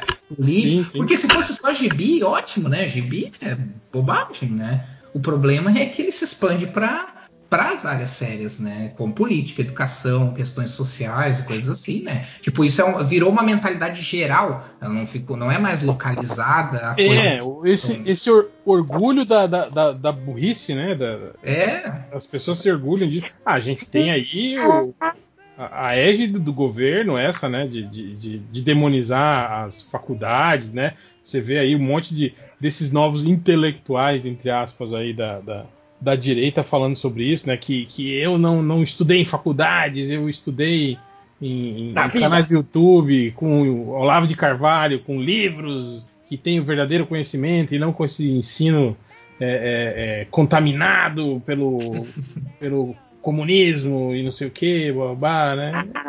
Baboseira. É, é, isso, isso, me deixa, isso me deixa muito de cara. É do tipo assim, a pessoa não conhece, não, não é que ah, só pode falar sobre determinado assunto quem tem determinado, uma formação sobre determinada área, não. Mas é. Ah, eu assisti uma live do Atila, peraí, vou dar uma aula agora de biologia para vocês. Mas É, o, que é. te, o que te deixa eu assistir uma live de um biólogo? Cara, não, não é assim, sabe? que funciona. sabe, se eu quero falar disso mesmo, tá, não é obrigatório ter, mas pelo menos dá uma estudada. Assiste 10 lives deles, se isso. Ah, mas aí dá trabalho. Imagina Esses um dias- esses dias eu vi um- engenheiro dizer assim, não, eu sou engenheiro ou médico, né? Dizer, não, eu sou médico porque eu assisti alguns vídeos no YouTube. Construir várias casas de Lego. Peraí, Construir eu vou, vou construir minha própria casa. Eu vi esses Eu dias sou engenheiro um, eu um- construir minha casa no The Sims. Eu vi esses dias um, um, um desses cortes do, do, do Flow e era o Monark discutindo com, com um cara que é, tipo, especialista em, em estudo bíblico, essas paradas assim, né? Aí, tipo, tipo, o cara falou um negócio lá, né? Aí o Monark falou, mas isso aí é uma interpretação. E se a gente imaginar que, na verdade, o cara tava querendo dizer isso, isso, isso, isso, isso, isso. Pior que ele fala assim mesmo, parece o Kiko falando, né, mano? Ele deu, ele, ele deu uma, uma- né, falou um monte de coisa, aí o cara ficou olhando pra ele e falou, olha, cara, tipo, é um pensamento muito bonito esse que você tem, mas não é isso que diz lá, né? Ele fala, infelizmente, a Bíblia não, não o, o, o Novo Testamento não é como o- Velho Testamento, que é todo cifrado, né? O Novo Testamento é claro e simples, né? Ele tá contando é, é, é, tipo, as passagens, né? E, e o que está escrito lá é claro, né? E não é isso que você está falando aí. Mas talvez não é só a, a sua interpretação. Ele falou, não, essa não é a minha interpretação.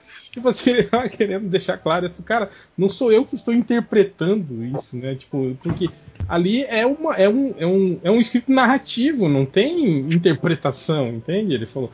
Ele, e, e isso, tipo, não entrava na cabeça dele, sabe? Ele ficava tentando contrapor, contrapor, tipo assim, usando a ideia que ele tem, né? De religião e que ele acha ideal de religião, né? Pra contrapor algo que, tipo assim, que é o cânone da porra da igreja católica, entende? Tipo, porra. Aí alguém deveria contar pra ele o que, que acontecia com essa galera que pensava desse jeito na Idade Média. É igual aquela Cara, vez pra que mim o, é muito. Que o Brasil cancelou o Papa, lembra? O pessoal tava querendo. Não, o brasileiro foi ensinar o papo. Ah, não, mas o brasileiro é incrível, né? O brasileiro é o cara que quer ensinar o Roger Waters sobre as letras dele, quer ensinar o, o Neil Gaiman sobre o Sandman, tipo, isso tá bem na área ali do bem na área ali do que o brasileiro gosta de fazer.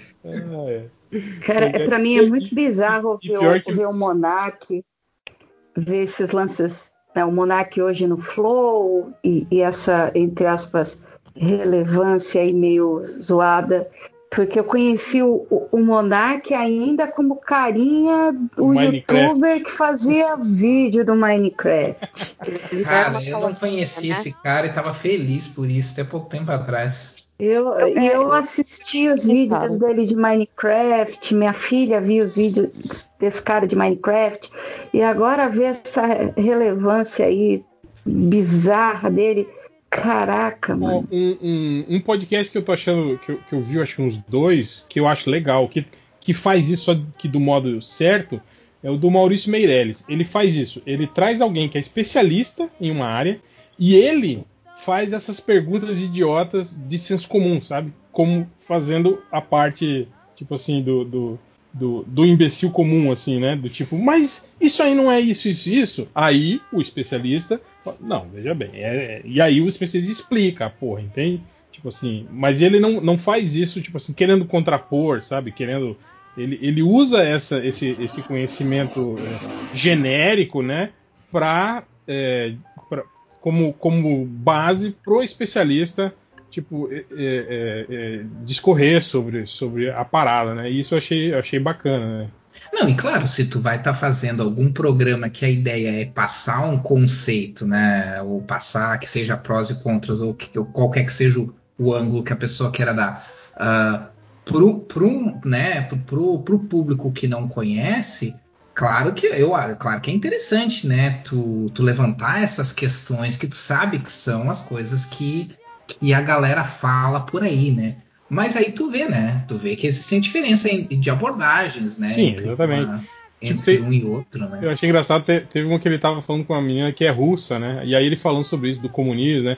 É, porque tem esse negócio do comunismo, né? Do, do Putin, ela falou, comunismo? Ela falou, como assim? Falou, o Putin não é comunista. A Rússia não é comunista, né? Tipo, ué, como não? É comunista, todo mundo fala que é comunista, o Bolsonaro fala que é comunista. Tipo assim, aí ela falou, meu Deus, não, né? Aí, tipo assim, ela explicou historicamente todo o processo que aconteceu, né? E o que é aquele país agora. Mas é isso que eu tô falando, tipo, eu acho legal isso, sabe? Ele pegar esse, esse pensamento de senso comum que a gente vê aí, esses caras reproduzindo em grupo de WhatsApp, Facebook, justamente para isso, né? Pra, pra, pra deixar a especialista elucidar o negócio, né? Só que pena que isso não, não, não viraliza, né? O que viraliza é esses os podcasts mais merda aí, né? É, Mas esse enfim. é YouTube, esse que você comentou, Ivo? O Maurício Meirelles. Tá, tá no YouTube, o Maurício Meirelles. Ah, Mas tem, tem feed também? Não sei, eu acho que só tem canal no YouTube. Ih, então acho que não é podcast não, hein, mano. Mas, mas fica aí o ensejo. Não, não, mas não, mas não falei que é podcast, eu falei que é o canal do Eu YouTube. tô brincando, calma, gente. É brincadeira. Não, é porque assim, o pessoal fala do podcast do YouTube, mas eu preciso, eu gosto de, de baixar o, o podcast pra eu ouvindo durante o trabalho, né? É, Pra- o que eu acho ruim desse podcast do YouTube é que ele, ele deixou de ser podcast. Porque não é uma mídia que se você só escutar, você entende. Porque eles, como eles têm o lance da câmera, às vezes eles. É meio como a gente também, né? O nosso podcast, às vezes a gente abre uma página aqui e a gente fica duas horas discutindo sobre uma porra que tá na nossa tela e quem tá ouvindo, foda-se, né? mas- Tipo, Imagina mas aí, somos- né? E a gente, as pessoas já sabem. Mas assim, o, o, é- são dois, dois problemas, né? Um, eu não pago o YouTube Premium, então eu não baixo.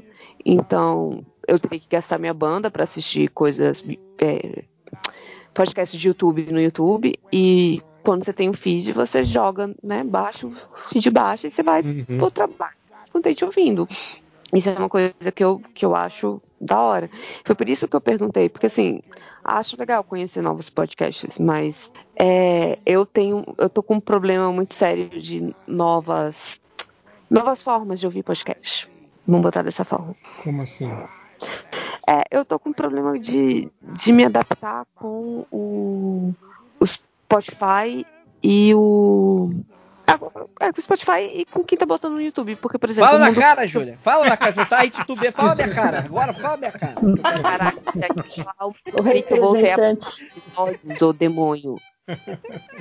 Aí, por exemplo, que é o caso do Mundo Freak que tá exclusivo. É, eu vou no site do Mundo Freak e eu baixo o, o episódio da semana. Aí eu Hum. baixo e escuto no, no celular.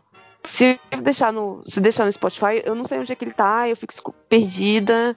Aí eu falei assim, ah, como eu gosto. Mas isso eu- aí é. é Mas o, o, o é, RSS não continua funcionando lá do. do... o- Não, o É só é assinar. só Spotify. É Só no, no Spotify. Não, então. é que você tá escutando, hein, você- o, o, o Ivo Hell? Eu escuto no, no, no, no, no site, pô. Eu não Ah, uso tá Spotify. É, tá. Mas é porque vocês Eu- são muito Cara, bem. eu, eu sou aquele cara que vai lá, abre o, o, o Explorer, não, sacanagem, abre o Chrome, entra no site do, do Mundo Freak e, e escuta no player do site. Tenho- É, então, Ó, eu, eu, eu vou falar, eu passo. Eu passo o dia no Spotify, o dia, é, ouvindo tudo quanto é podcast, música, etc. Eu vou te falar, é um horror você navegar o Spotify encontrar, atrás né, os podcast. Ô, Mano, Adri, passa na regala rapidão. É tipo a loja da Panini. Não, não, não, não. Porque assim, tá. que a Adri tava Tá, contratada aí. Eu acabei de perder o estágio. Já vai cancelar seu contrato aí. É, não, é porque é, é, o Spotify nos últimos meses eu notei que eles já, eles já mudaram a forma de pesquisa, a forma de organizar os podcasts umas três vezes. E eu, eu acho que eles ainda não chegaram na forma mais intuitiva. Então o que, que eu faço agora? Eu assino uma pancada de podcast. Eles colocaram há mais ou menos uns 10 dias uma abinha em minha biblioteca que tá ali, lançamentos da semana. Clicou ali, ele te traz a lista de podcasts novos por dia. E é assim que eu tô me mantendo atualizada de podcasts. Antes, é, ele deixava é, separado, por exemplo, os que você mais ouve, parecidos com esse que você mais ouve, aonde você parou. Eu achava que era mais organizado. E É, mudou agora. bastante. É, é porque, Sim, tipo assim, sim. no final é um player de música que está sendo adaptado para o consumo de outra, de outra mídia, né? Então é, É. eu acho que eles estão se organizando ainda, se achando. É, e, e eu acho que conforme as pessoas forem se adaptando, talvez uma mudança ou outra realmente deixe a pessoa meio confusa e tal. Mas eles estão mexendo bastante na plataforma. Eu tô gostando, assim, eu tô conversando com eles. Tem algumas coisas bem positivas aí que estão surgindo aí. Baixa o Spotify, escuta Mundo Free, que é isso aí, propaganda já vai. Esse- e eu queria entender um lance que é, é, por que que os podcasts isso vai soar tão propaganda, mas eu juro que não Os é. Spotify são tão melhores que os de fora. bons. Vocês combinaram Não, cara, isso, é A né? qualidade. eu ia falar assim que a qualidade do áudio de Spotify tá mais alto do que quando a gente ouve, por exemplo, é, em outros apps de, de podcast que eu tinha aqui o. Ai, caraca, antes É. do Spotify eu usava dois outros apps. Eles. Dá pra gravar na, no estúdio Spotify. Não, não. Aí até fica porque é bom, pandemia, né? Acho que no futuro talvez até implementem pós- pós-pandemia. Assim, é um chute Mas que eu vou mandou aí placa de som. Cara, é, mais ou menos. assim. Te- teve um teve um upgradezinho, sim. Mas assim, eu, acho que rola uma parada também, que é o seguinte, eu não sei como é que funciona pelos outros agregadores, é, mas o Spotify, eles têm uma parada que é muito foda deles, que eu acho que vem muito adaptado de música, que é o seguinte, é, a- a- o formato de não é indexação, eu esqueci a palavra que eles usam, de codificação, é, eles diminuem o tamanho do arquivo para economizar espaço de servidor, mas é, é- é um- é uma codificação proprietária que eles utilizam que deixa a qualidade muito legal assim. Então não há perda como tem em alguns outros é, algum- alguns outros formatos assim. Eu não sei como é que funciona com os outros agregadores, então eu não sei. Eu, eu nunca notei essa diferença que a dele está notando, mas o meu ouvido é muito ruim mesmo. É, mas eu chuto que poderia ter alguma coisa a ver com isso, assim, por eles virem do, do lance da música, que a galera da música é muito exigente, assim.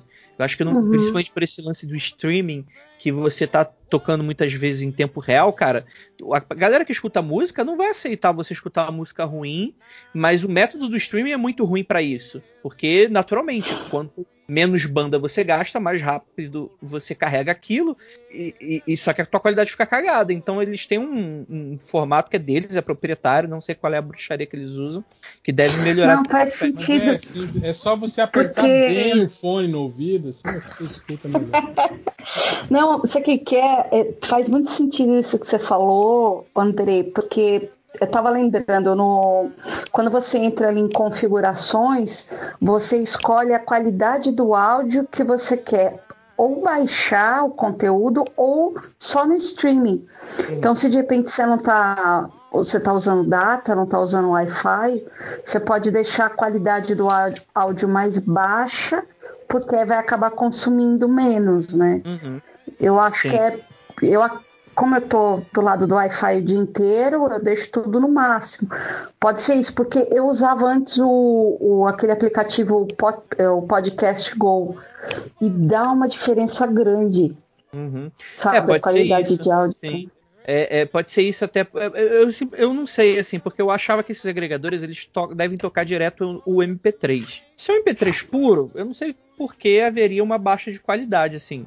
Então eu não sei. Pode ser de pode ser às vezes até também viés de confirmação também. Tipo assim, mudou, a gente mudou os equipamentos e tal, e aí deu essa impressão, né? Mas é. tem- a gente comprou umas outras coisas assim. Então acho que valeria até o teste de tentar escutar pelos dois e ver qual é a qualidade e tal, mas soa be- bem misterioso. Faz um react. Vamos pros recados? Meu Deus, Meu Deus. Calma. Ou vocês querem falar do Calma. Faustão? Ô, louco, bicho. O Faustão. Não, não, não, deixa, eu, Revelado da Globo. deixa, deixa eu falar do Faustão rapidinho, que teve uma Oi. galera com dó do Faustão que foi de- demitido. Aí eu falei, ah não, gente, vocês estão com dó do Faustão. Vai pagar o aluguel de vocês, vai trabalhar. Vai, Eu- cara, eu mais adolescente pre- precisa parar. Eu fiquei mais preocupada com, na verdade, o Thiago Leifert puxando a tapetola e dando um Aladim no, no Luciano Huck, né? Porque o Luciano Huck fa- falou, falou na entrevista do Bial que ele ia assumir o programa nos domingos, né? Mas aí agora, tipo, o Faustão, tipo, ah, ok, Faustão, já que você tá aí né, se recuperando, fica aí, vamos encerrar, né? Mais cedo aqui. E aí deixa o Thiago Leifert no lugar do Faustão. E aí, se o Thiago Leifert vai bem nessa, nessa, nessa finaleira aqui? E aí? Hã? Hã? Hã? O, o que seria muito divertido, porque é o Luciano Huck se fudendo. O cara não, não fica não com vai ser presidente e não vai ter o Domingão. domingo. Do Lucão, do Hulcão. e, e tá um papo de que o Thiago Life não volta pro Big Brother, né? Que o, o Marcos Mion. contratou o Marcos Mion e não sei o quê. Já Caralho. pensou, cara? E aí, É, o, imagina, e aí o, o Luciano Huck vai ter que continuar lá com, com o programa, o caldeirão dele. né? O caldeirão, né? É, porque aparentemente o lance era o Leifert, pelo visto, ganhar o Caldeirão, o Hulk ganhar o, o Domingão e o Mion ganhar o BBBzão. E, e acontece que o Mion vai ganhar o BBB e, o- e o Hulk vai continuar na mesma. Que otário. E o Faustão fica aí, né? Até dezembro, ganhando 5 milhões por mês da Globo. Sem precisar Muito trabalhar. legal o, o Lojinha falando, nossa, que otário, o cara. Mas ganha, ganha 10 vezes todos os dinossauros juntos, assim. Lojinha, vamos com calma aí. Mas, mas qualquer vitória, que, é- que qualquer derrota do Luciano Huck é uma derrota pro povo brasileiro. É. Mas vamos para os é, Recadinho. recadinhos. Quem tem recadinho? Recadinho, recadinho. Lojinha, eu sei que você tem. tenho. Vai lá, vai lá. tenho grandes recados, porque essa semana que vem acontecem coisas importantes. Agora é, é certo mesmo, né? Agora, agora tá confirmado mesmo que vai Agora sair. está né? confirmado 100% que, primeiro, é o aniversário de 5 anos do Jornada Verso, com 23, 24 de junho de 2016 foi o lançamento do Jornada, que estamos cinco livros depois, com aí decidi fazer o de sempre. Todos os livros vão estar de graça, todos os cinco livros. Porém, são cinco livros agora de seis, porque dia 25 de junho, meu aniversário, sexta-feira, vai lançar finalmente Sonhos em Guerra, meu novo livretinho. E eu falo livretinho porque tem seis capítulozinhos. É mais curtinho, eu tenho a arte aqui de uma tal de Adrian Melou. Deve ser. Deve ser. Ok. Deve ser gringo. Sim, russa. E é Da a arte da, dessa Adriana Mello aqui que vos fala, então se você quiser, puxa vida, lojinha, eu queria uma arte da Adriana Mello e eu não queria fazer que ela fizesse um NFT. Você pode gastar 3 reais, porque o livro vai ser menor, e você tem uma arte da Adriana Mello. E vem junto um livro de brinde. Ai, meu Deus do céu, lojinha. Mas, mas, mas- Isso é venda casada, viu? Isso é proibido. Me processem. Não, mentira, não processem, porque eu não vou ganhar muito dinheiro com o livro de qualquer jeito. Mas o livrinho vai ser sobre cinco jovens que estão cercados por guerra. Esse livro se passa no, no Jornada Versa, então é um momento que a aliança está está no seu pior momento como organização. Todo mundo está brigando com todo mundo e eles decidem no meio dessa angústia tirar um- um- uns dias de descanso num lago próximo. E assim, como o livro tem seis capítulos, não posso adiantar o que acontece, mas coisas vem aí, confirmado, coisas acon- acontecerão. Ó, sexo, suruba no lago. Spoiler aí que tem seis capítulos, né? Aí já fica assim, porra, já sei que tem seis, seis capítulos. Estragaram minha surpresa, hein? Exatamente, só já tem seis capítulos e se eu contar mais já vai pro capítulo 2. Aí, aí é 33% do livro. Mas é isso. 3 reais dia 25 de junho e todos os outros livros do Jornada Verso de gracinha. Boa. É, Quem mais tem recado? Adriana? Eu. Eu, eu, eu, eu. eu. Vai, Adriana. Não, recadinho rapidinho. É, saiu hoje o podcast que eu participei lá no Mundo Freak, aonde eu, o Lucas e o, o Rafael, junto com o Andrei, a gente fala do D.B. Cooper, sobre todo esse caso, que eu continuo defendendo que a resposta foi dada ali no seriado do Loki. Na verdade, foi ele que planejou tudo. E já, olha, spoiler, na verdade ele estava pagando uma, uma aposta pro, pro Thor. Por isso que ele fez aquilo. E, enfim, vamos lá ouvir. Saiu hoje, foi super divertido e olha, com, com aquela edição nota 10 do, do Mundo Freak, todo mundo fica inteligente. Você precisa ver. Eu ali me surpreendi. A Adri tá impressionada, mas ela, é- é- ela só tá num podcast que foi editado, o que é uma novidade pra ela. Então, fica aí. Né? Exatamente. Isso aí. É. Então é. é Isso aí. O recado. Boa. É... Algures? Eu. Ah, eu quero divulgar um catarse que é da revista Diário Macabro, que é uma, uma, uma antologia de contos de terror e já tá na sua oitava edição, e essa oitava edição, ah, no Catarse faltam apenas cinco dias, e eu sou um imbecil, e eu me esqueci completamente, porque o meu trabalho me esgota completamente, e acabei me esquecendo que eu tenho um conto nesse, nessa revista. Então, tô divulgando. Então, então eu tô divulgando aí os últimos dias da campanha do Catarse, tá? Ah, deem uma olhada lá, catarse.me barra diário macabro 8, com o numeral, né? O número 8. E aí tem vários, né? É uma antologia, então tem vários contos, não é quadrinhos, tá? Não é quadrinho, é, é livro de verdade. Oh, meu Deus, mas que. Ah, tá, tá brincando, que gratuito, né? É gratuito demais. Não, tô Achei, brincando. Mas- achei, que era, achei que era referência, porque tem o, o nosso amigo lá do, da, da regata no, no Mamilo, ele fala isso, né? Do, É. do, do livro dele. né? É um livro de verdade, não é. Mas é como, diz, é como diz o Guilherme Kroll, né? Que HQ pode não ser literatura, mas aqui é livro. Mas enfim. Voltando ao, ao Diário Macabro aqui, então não é, é só para o pessoal não se assustar, né? Não é, não é quadrinho, ele é, é, um, é um livro de contos. Ele tem vários contos, né? E um dos contos ah, que envolve aranhas é meu. E então dei uma olhada lá, então catarse.me barra Diário Macabro 8 e ajudem lá contribuindo, né? Ajudem, me ajudem a virar um, um escritor famoso. E Como lojinha. como lojinha, Oh. né, que já tá, já tá até fazendo promoção de, de, de, né? Ele mexe faz promoção aí de livro de graça, porque não precisa mais, né, do dinheiro que recebe. Não precisa deixar um real por livro.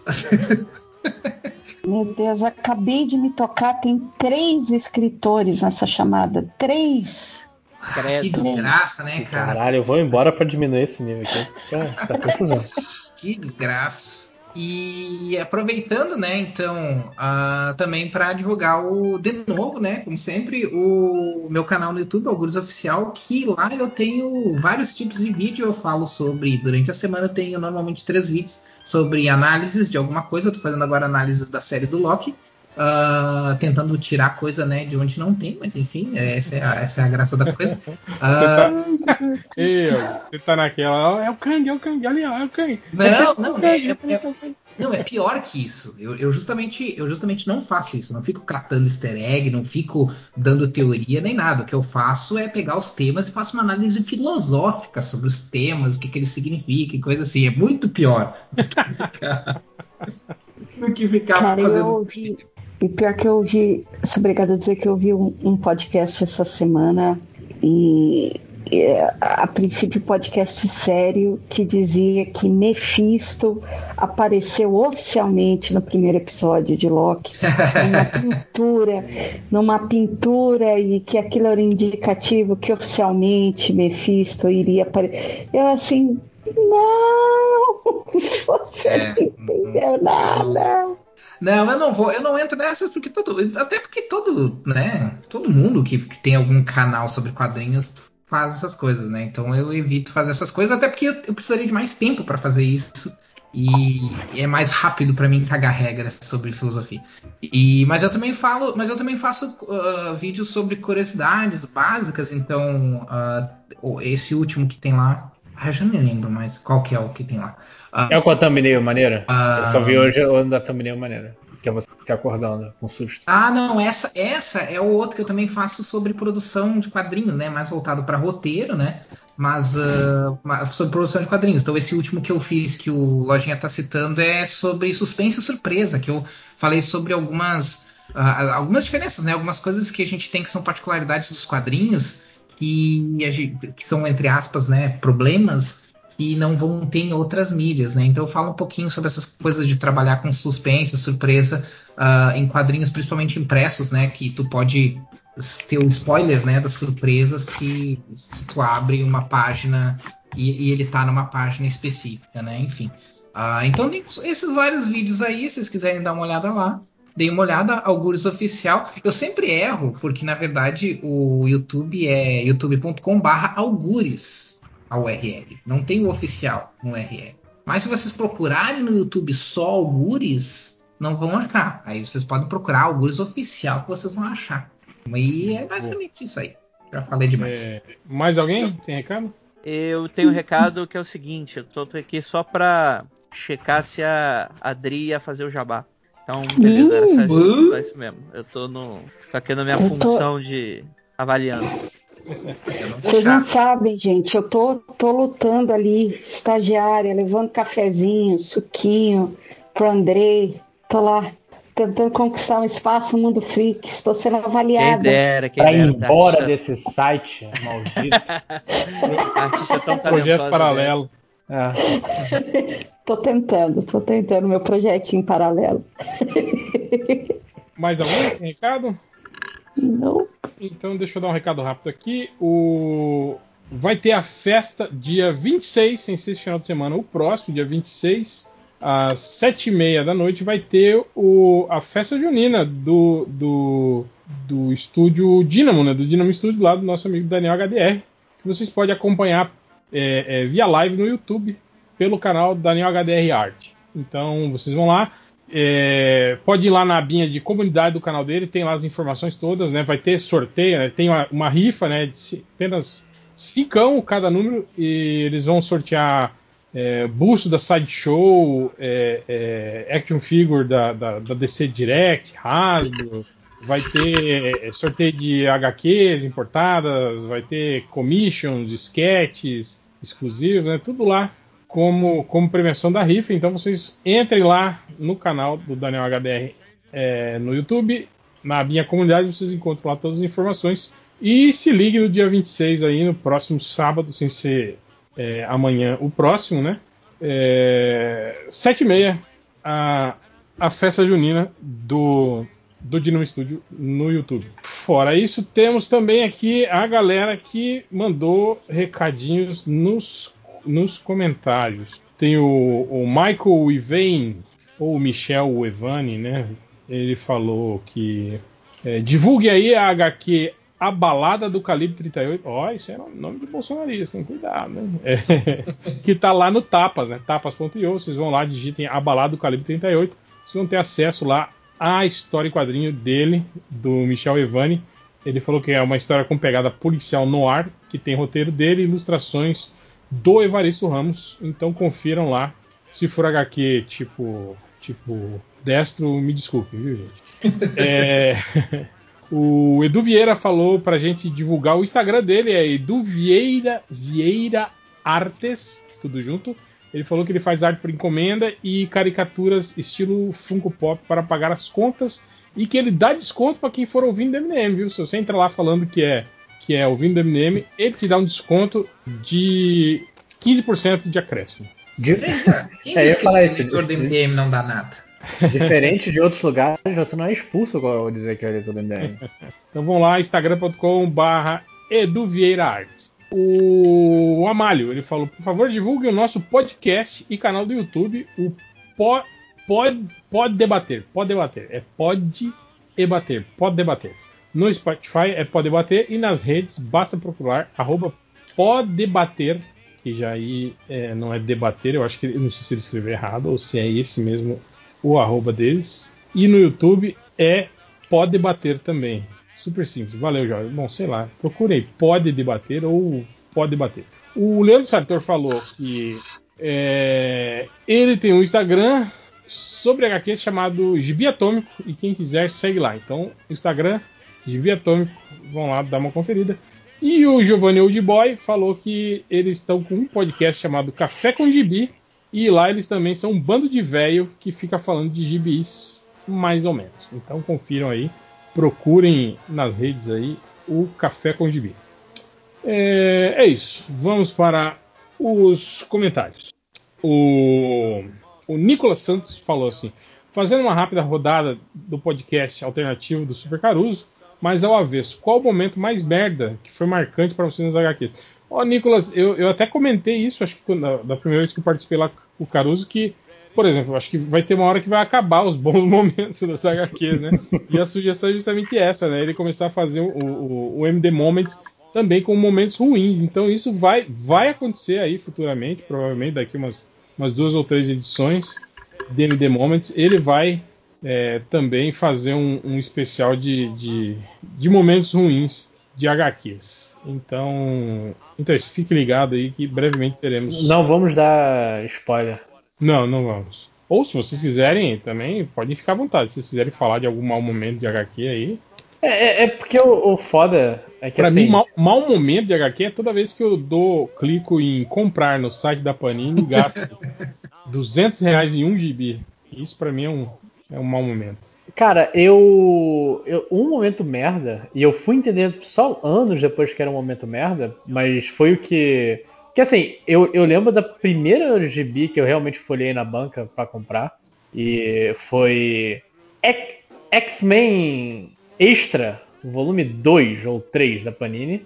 Que tinha a. eh, que terminava com aquela fase do La Rock do Chris Claremont, que era do. X- X-Men Extra era. Ah, não, não, não era widescreen, né? Era outra. Não, era outra. Putz, era a capa do, do Salvador La Roca, né? Era o Salvador Rock, inclusive, desenhando. Essa revista era muito ruim, era uma péssima fase do X-Men, né? É, Não, era horrível. Mas moldou o- alguns dos meus X-Men favoritos, que é a Tempestade e a Sábia. Nossa. A, sábia, a sábia no início era, era, era legalzinha, mas tipo assim, genericão, né, cara? Não, é genérico, mas na época não tinha nem ideia do que era genérico ou não. Aí eu gostei, aí o, o momento pra mim ma- ma- marcante foi porque a Psylocke tinha morrido nessa edição, pro Vargas. Sim. E o caralho, a Psylocke morreu, tinha sangue no quadril, meu Deus do céu! E eu decidi continuar comprando. Tinha testes estáticos, tinha exilados, tinha o gibi Colosso- solo do Ciclope. O Colosso já tinha morrido? Já, né? Eu acho que já, já, já. Já, já. Eu lembro dessa época, tipo assim, a cada três edições morria alguém, assim, oh meu Deus, não sei quem morreu, né, no X-Men, assim. É, ou saía do grupo, tipo a Kit Pride. Eu lembro. Momento Eu merda, lembro. mas eu marcou. Foi, foi o que me fez estar aqui, essa bosta. Cara, então quer dizer que o, o, o seu, o seu melhor momento é também o seu momento bosta, é isso? É a história da minha vida. Boa. Eu lembro do, do, do, de um momento bosta que eu já tinha idade suficiente pra saber que era bosta, que foi aquela época em que eles dividiram Superman, Superman elétrico, que o Superman virou elétrico. Sim. E aí, co- co- como se não, como se isso não fosse o suficiente, né?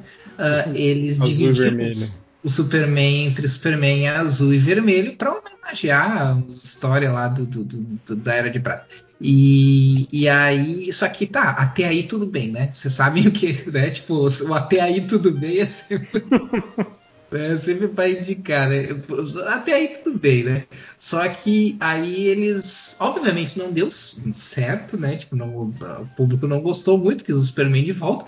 E daí eles não tinham, porque eu lembro que eu li na Wizard, eles falando, numa Wizard, os, os, ó, os editores falando, não, a gente nem pensou em, em uma maneira de trazer ele o Superman de volta ao Superman normal, porque se a galera gostar, isso vai ser o Superman da nova Pra geração. sempre.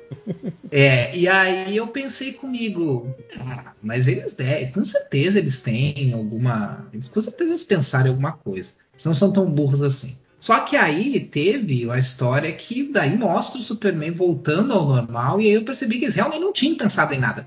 Porque basicamente esse Superman elétrico é- era o Superman tendo virado energia pura, né?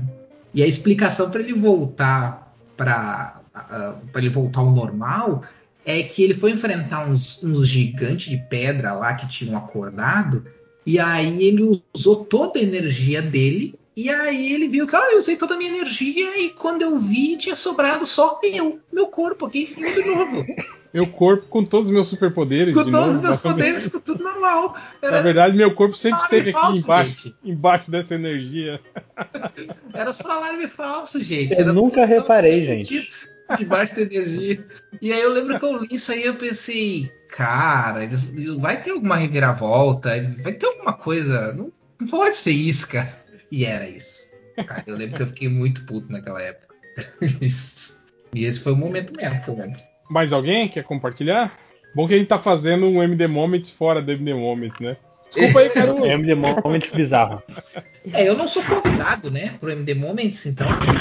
E todo mundo é convidado. Não, não, não tem essa. Não, ah, deixa- é que o Algures, Você não tá no surubão mais. É, não né, tá no surubão. Então eu só realmente tô não é convidado. no grupo, que é o do MD 616. É que, é que o, o Caruso sempre manda o, o link para participar do MDM. O Caruso não vai mandar no MDM 16 porque ele não tá lá, né?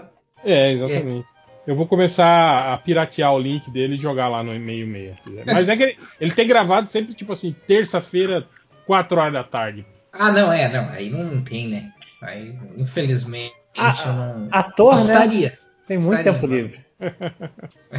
Ah, Ator, eu desenhista. gostaria de ter, mas não. Comentários. O sommelier de chá de chocalho, ele falou assim: Não é bem pergunta do garotinho, mas qual dessas lendas de episódios nunca realizados fariam acontecer se tivesse chance? O terceiro podcast sobre Watchmen, o de geografia dos países imaginários nos quadrinhos, o episódio 500, o MDM Proibidão, ou enfim a continuação do RPG, não sei o quê. Ô, saudades, hein, cara? O RPG. O- o Não RPG. teve o Geografia, teve, né? Cara, teve e não teve, né? Porque a gente era pra fazer, né, o podcast de geografia, mas eu lembro que eu acho que meio que desvirtuou o papo no meio, assim. Oh. A gente parou de falar dos, dos países. Na verdade, era pra falar isso, sabe? Do- dos países fictícios e a gente extrapolar, tipo assim, pra, pra geopolítica, falar. Co porra, como, por exemplo, né? Tipo, a Latvéria vive do quê, né, tal, essas paradas assim, né? Mas acabamos não, não falando sobre isso, obviamente. Realmente, a Lativéria, to- toda vez que eu olho pra Lativéria, são. É um campo camponeses, né? Tipo, da onde Camponeses. vem o dinheiro, né? Do, do, pra montar aqueles robôs, os, os Ué, porra, até aí é a União Soviética, né, mano? Não, mas a União Soviética tinha a vantagem de ser grande pra caralho. Tinha parque industrial também, né? Tudo. Não, mas não, não, calma aí, mas se você comparar. É, Eita, calma quem aí, tá que a- morrendo aí? Alguém tá que a Adri tá, a Adri tá fazendo uma cirurgia delicadíssima. Desculpa, desculpa. Relaxa. Você vai ganhar mais dinheiro que a gente né, nesse podcast.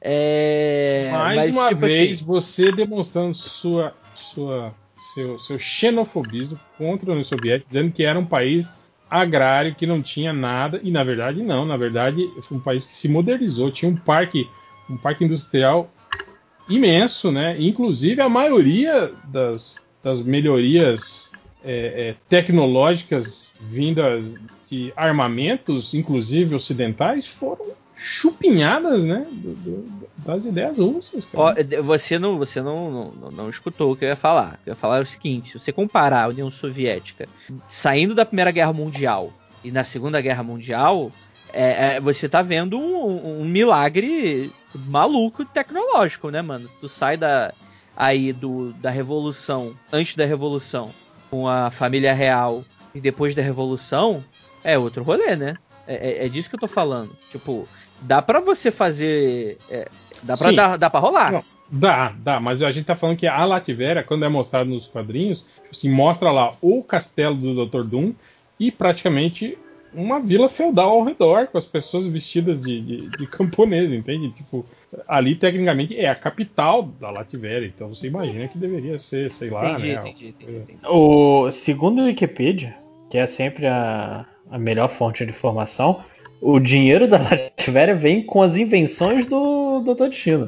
É, boa, é- sim, tipo, mas e aí? Ele inventa e, e vende a E- e patente. patente, é, exatamente. Não, e não tem nenhum Tanto- nicho, né? Ele inventa. Tanto que assim, Existe um segmento.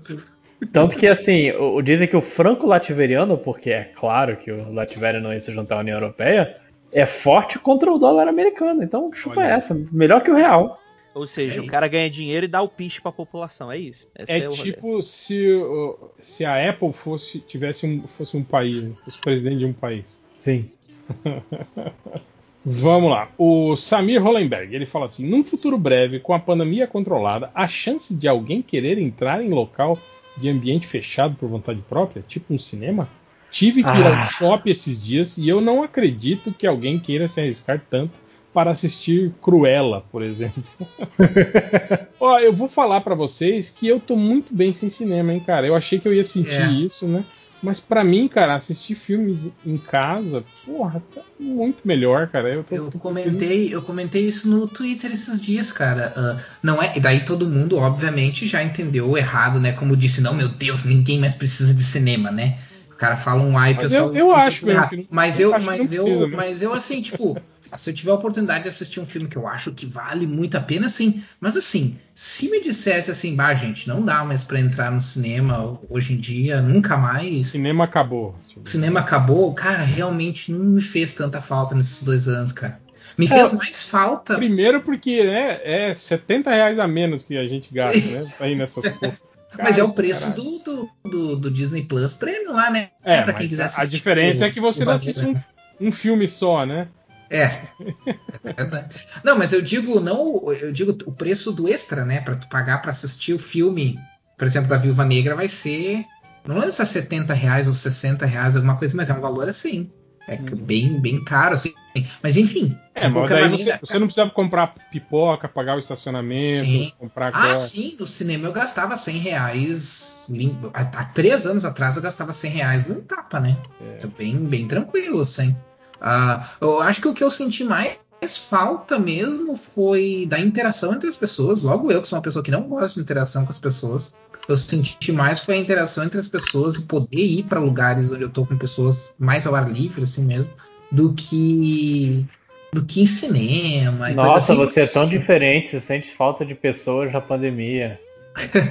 Não, mas é o que eu quero dizer é o seguinte, que eu percebi que o que eu gosto no cinema não é necessariamente o ver o filme, é, é o que acontece depois, que normalmente eu vou ver o filme com, com alguém ou com alguns amigos e depois a gente vai fazer outra coisa.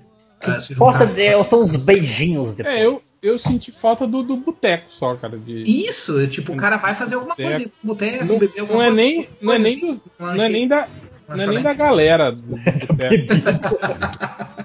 tipo, por mim, foda-se. Eu poderia ficar normalmente sem, sem vê-los. Mas é o, o ambiente do boteco, assim, é, é, é legal. assim. Perdeu, é. que tu tem, é que tu tem filho, daí vai difícil, né? Mas eu ia dizer que tu perdeu a oportunidade de fazer o teu próprio boteco em casa. Eu... Mas eu não sou, cara, eu não consigo fazer. Eu vejo meus amigos todos, tipo, bebendo em casa. Eu não consigo, cara. Não, para mim, beber em casa é algo, sei lá, eu me acho muito. Eu falo, porra, eu sou muito idiota mesmo pra comprar uma cerveja e beber em casa sozinho, tá ligado? Sentar na mesa lá no fundo e ficar lá Sim. ouvindo É meio música e bebendo mesmo, uma né? cerveja. É, tipo, porra. acho muito deprê isso, sabe? É, assim, de cinema, eu acho que a gente já desvirtuou completamente a pergunta, que foi se vocês vão entrar no lugar depois de coisa. Mas de cinema, eu senti falta um pouco, que é mais por um motivo de caralho, eu não tô fazendo nada realmente, eu gostava, eu gostava de o cinema. Mas o que eu sinto saudade mesmo é o churrasco. Sim, também, churrascão em casa, né? Sim. É, isso era uma boa. Apesar que isso eu continuo fazendo. Eu só não, só não tenho mais os indesejados em casa, sabe? Ficou só a parte boa, que é o churrasco mesmo, né? Os bêbados, pessoa chata, aí não, não tem mais, né? Aquela galera que ficava brigando por causa da música, sabe? Isso era um saco, né, cara? Cara, eu a merda é que eu me mudei ah, em março ali pra, pra onde eu tô agora, né? Pro, pro local onde eu tô agora, que é conhecido por ter, além do- das praias bonitas, de ter, tipo, ah, bar e restaurante, tipo assim, um- um- uma cena ah, bacana à noite, né? Só que, né, eu vim pra cá e, tipo, isso foi justamente o que eu não pude aproveitar, né? que eu tive que ficar em casa. É foda. É, mais alguém? Andrei? Sente falta do cinema? Não? Tá aí? Está mutado? Tudo bem. É... Dormiu. Diz aí, Adriana, e você? Sente falta do cinema? Ah, eu sinto falta do clima de torcida, de assistir filme da Marvel no cinema, pipocão, bater palma, gritar, rir. Isso eu sinto falta. Ah, mas Bom. dá pra você fazer em casa, Adriana. É, mas só eu e, e minha filha. Eu, eu quero, eu quero muvuca. Outra coisa que eu senti falta foi é, ir pro estádio. Eu já, eu já não tava indo pro estádio desde que, eu fui pra São Paulo. Nossa, No eu dia, não, porra, não não queria. tenho mais paciência pra isso. Sei lá, eu não, tô, eu não tô mais gostando tanto assim de futebol também, Lojinha. É, mas eu espero lá, não- é- não- nunca morrer desse jeito por dentro. Eu tô vendo. Não, não é isso, cara. É tipo. Você começa a ver mais eh, a política, sabe? Dentro do futebol tá me, tá me afastando, cara. Tá, tá me deixando. Ah, mas aí essa é a vantagem de você ser um ignorante. Você Bom, torce é, pra é quem? que seu time, é que seu time é do Rio, né? O meu É é lá do, é lá do Rio Grande do Sul. Aí é difícil, né, cara? Tipo, porra, torcida Eu não posso falar o nome dele aqui. dirigente de- bolsonarista, né? Aí é, Rio Grande do Sul, é né? foda, né, cara? Como é que é, Lojinha? Eu não posso falar o nome porque é maldição MDM. Mas o, o bom é porque, como, como dizem, é time de gay. Então os caras nem. O bolsonarismo nem pode se apropriar. Ah, Fluminense? Aí, ó, o preconceito. Pó de arroz. Saudade de um pó de Que não arroz. tem nem na- nada a ver, né, com, com gay, né? Pó de, pó de arroz é, é- tem mais a ver com, com racismo do que, do que com, com o lance de, de gay. É, Para os caras- é qualquer, qualquer bola lançada. Aí é gay, é gay. O Macaco Malandro, ele fala, ele fala aqui. Qual foi a melhor expressão popular que ouviram recentemente? Aprendi essa. Chapéu de otário é marreta num tweet do Jair Me Arrependi. Chapéu de otário é marreta. Gostei. Parabéns. Gostei. Parabéns. Pô, eu, eu confesso que até outro dia eu, eu tava querendo pensar em alguns, mas eu, eu esqueci. Eu- eu sempre falo- esque- eu esqueço essas coisas. Um que eu acho maravilhoso que é daqui, do, do- é tipicamente cuiabano, mas já tá caindo em desuso, né? Porque, tipo assim, a- a- os jovens daqui já não são mais da. Tipo assim, é, é galera que veio de fora, né? E que, pais que vieram de fora que. Então vai meio que perdendo essa, aquela coisa da, da tradição, né? Do, do cuiabano mesmo, né? Mas eles falavam alguma coisa do tipo, quando tá muito difícil, né? Fala, e aí, vamos lá, não sei onde. Ei, rapaz, não vou, porque eu tô é no cu da onça. Que, tipo assim, tá, tá muito difícil, sabe? Tipo assim, é quando tá, uma, tá numa situação, cara, não vai dar, porque eu tô, tipo, tô muito ocupado, tô. Porque, cara, dizem o seguinte: que quando a onça te ataca, você tem que tentar ficar sempre na parte de trás dela, tá ligado? Tipo, assim, pra evitar que ela te ataque, né? Com a, te morda e com as garras da frente, né? Então você tem, tem, você tem que ficar literalmente, tipo, o tempo todo no cu da onça, tá? Sabe? Tentando ficar assim, sempre na parte de trás da onça, assim, né? Enquanto ela vem pra te atacar. Então é uma situação muito difícil, porque, obviamente, com uma onça te atacando, ou imagina um cachorro vindo te atacar e você, tipo assim, sempre correndo pra tentando, tentar ficar atrás dele, entende? Então é isso. Eu acho essa expressão muito foda. Tipo, pô, eu tô no cu da onça. Na pica do saci Cara, também eles vi- falam aqui. Essa semana, essa semana eu vi um videozinho de uma onça, cara, que me deixou morrendo de medo, impressionada demais. Tipo, a onça vem assim, nadando atrás do um jacaré. O jacaré tá assim num- numa areazinha assim do lado do rio. A, a onça vem por trás dele e ela assim dá um bote, ela morde o jacaré e sai levando ele assim na Uhum. boca assim, tch, tch, tch, como se fosse um, um bonequinho de pelúcia. Adriana, às vezes o jacaré consegue correr pra dentro da água e a, a onça mata o jacaré dentro da água, tipo, submersa, entende? Caraca, mano. O jacaré é quase do tamanho dela. Sim, sim. Eu fiquei impressionada demais. Eu acho E como- triste também aqueles vídeos. Eu acho que é lá da. da- do. Que não é a onça, né? É o, é o, é o, é o leopardo lá do. Tipo lá da, da Malásia, sei lá da onde lá, Hum. que aqueles vídeos deles pegando doguinho em casa. Pô, é triste. Ah, ai, muito O que eu acho legal é que, é que a pergunta era sobre expressões idiomáticas e a gente chegou em vídeos de animais selvagens. Esse é o MDM de Várzea, né? Cara, mas aí no sul também, hein, Augusto? Tem um monte desses, desses termos que é só daí. Tipo, É. o, o, preteou o olho da gateada é uma que, que ninguém Tem o entende, pessoal né? falava, eu acho que até hoje o pessoal fala me caiu os do bolso quando Sim. é quando ficou surpreso com alguma coisa, assim. Esse preteou o, e- o olho da gateada. Gateada, primeiro, que não é de gato, né? Gato, é. gateada é. um. É um, é um, tipo assim, é, é um Ai. padrão de pelagem do, do, do cavalo, entende? Tipo, é, gateada é uma égua que tem, tipo assim, uma pelagem específica, sabe? Eles chamam de, de gateada. Eu acho que é quando é aquele cavalo rajadinho, assim, sabe? Então, quando Uhum. eles falam que preteou o olho da gateada, é quando, digamos assim, quando a, a, a égua perdeu o brilho nos olhos, entende? Tipo, ela está presa. É tipo a vaca foi pro brejo, ou preteou o olho da, da gateada lá no sul. Sim, bah, tem, muito, tem muita expressão. Eu, não consigo- eu nunca consigo lembrar quando eu tenho que lembrar dessas coisas, eu nunca consigo lembrar.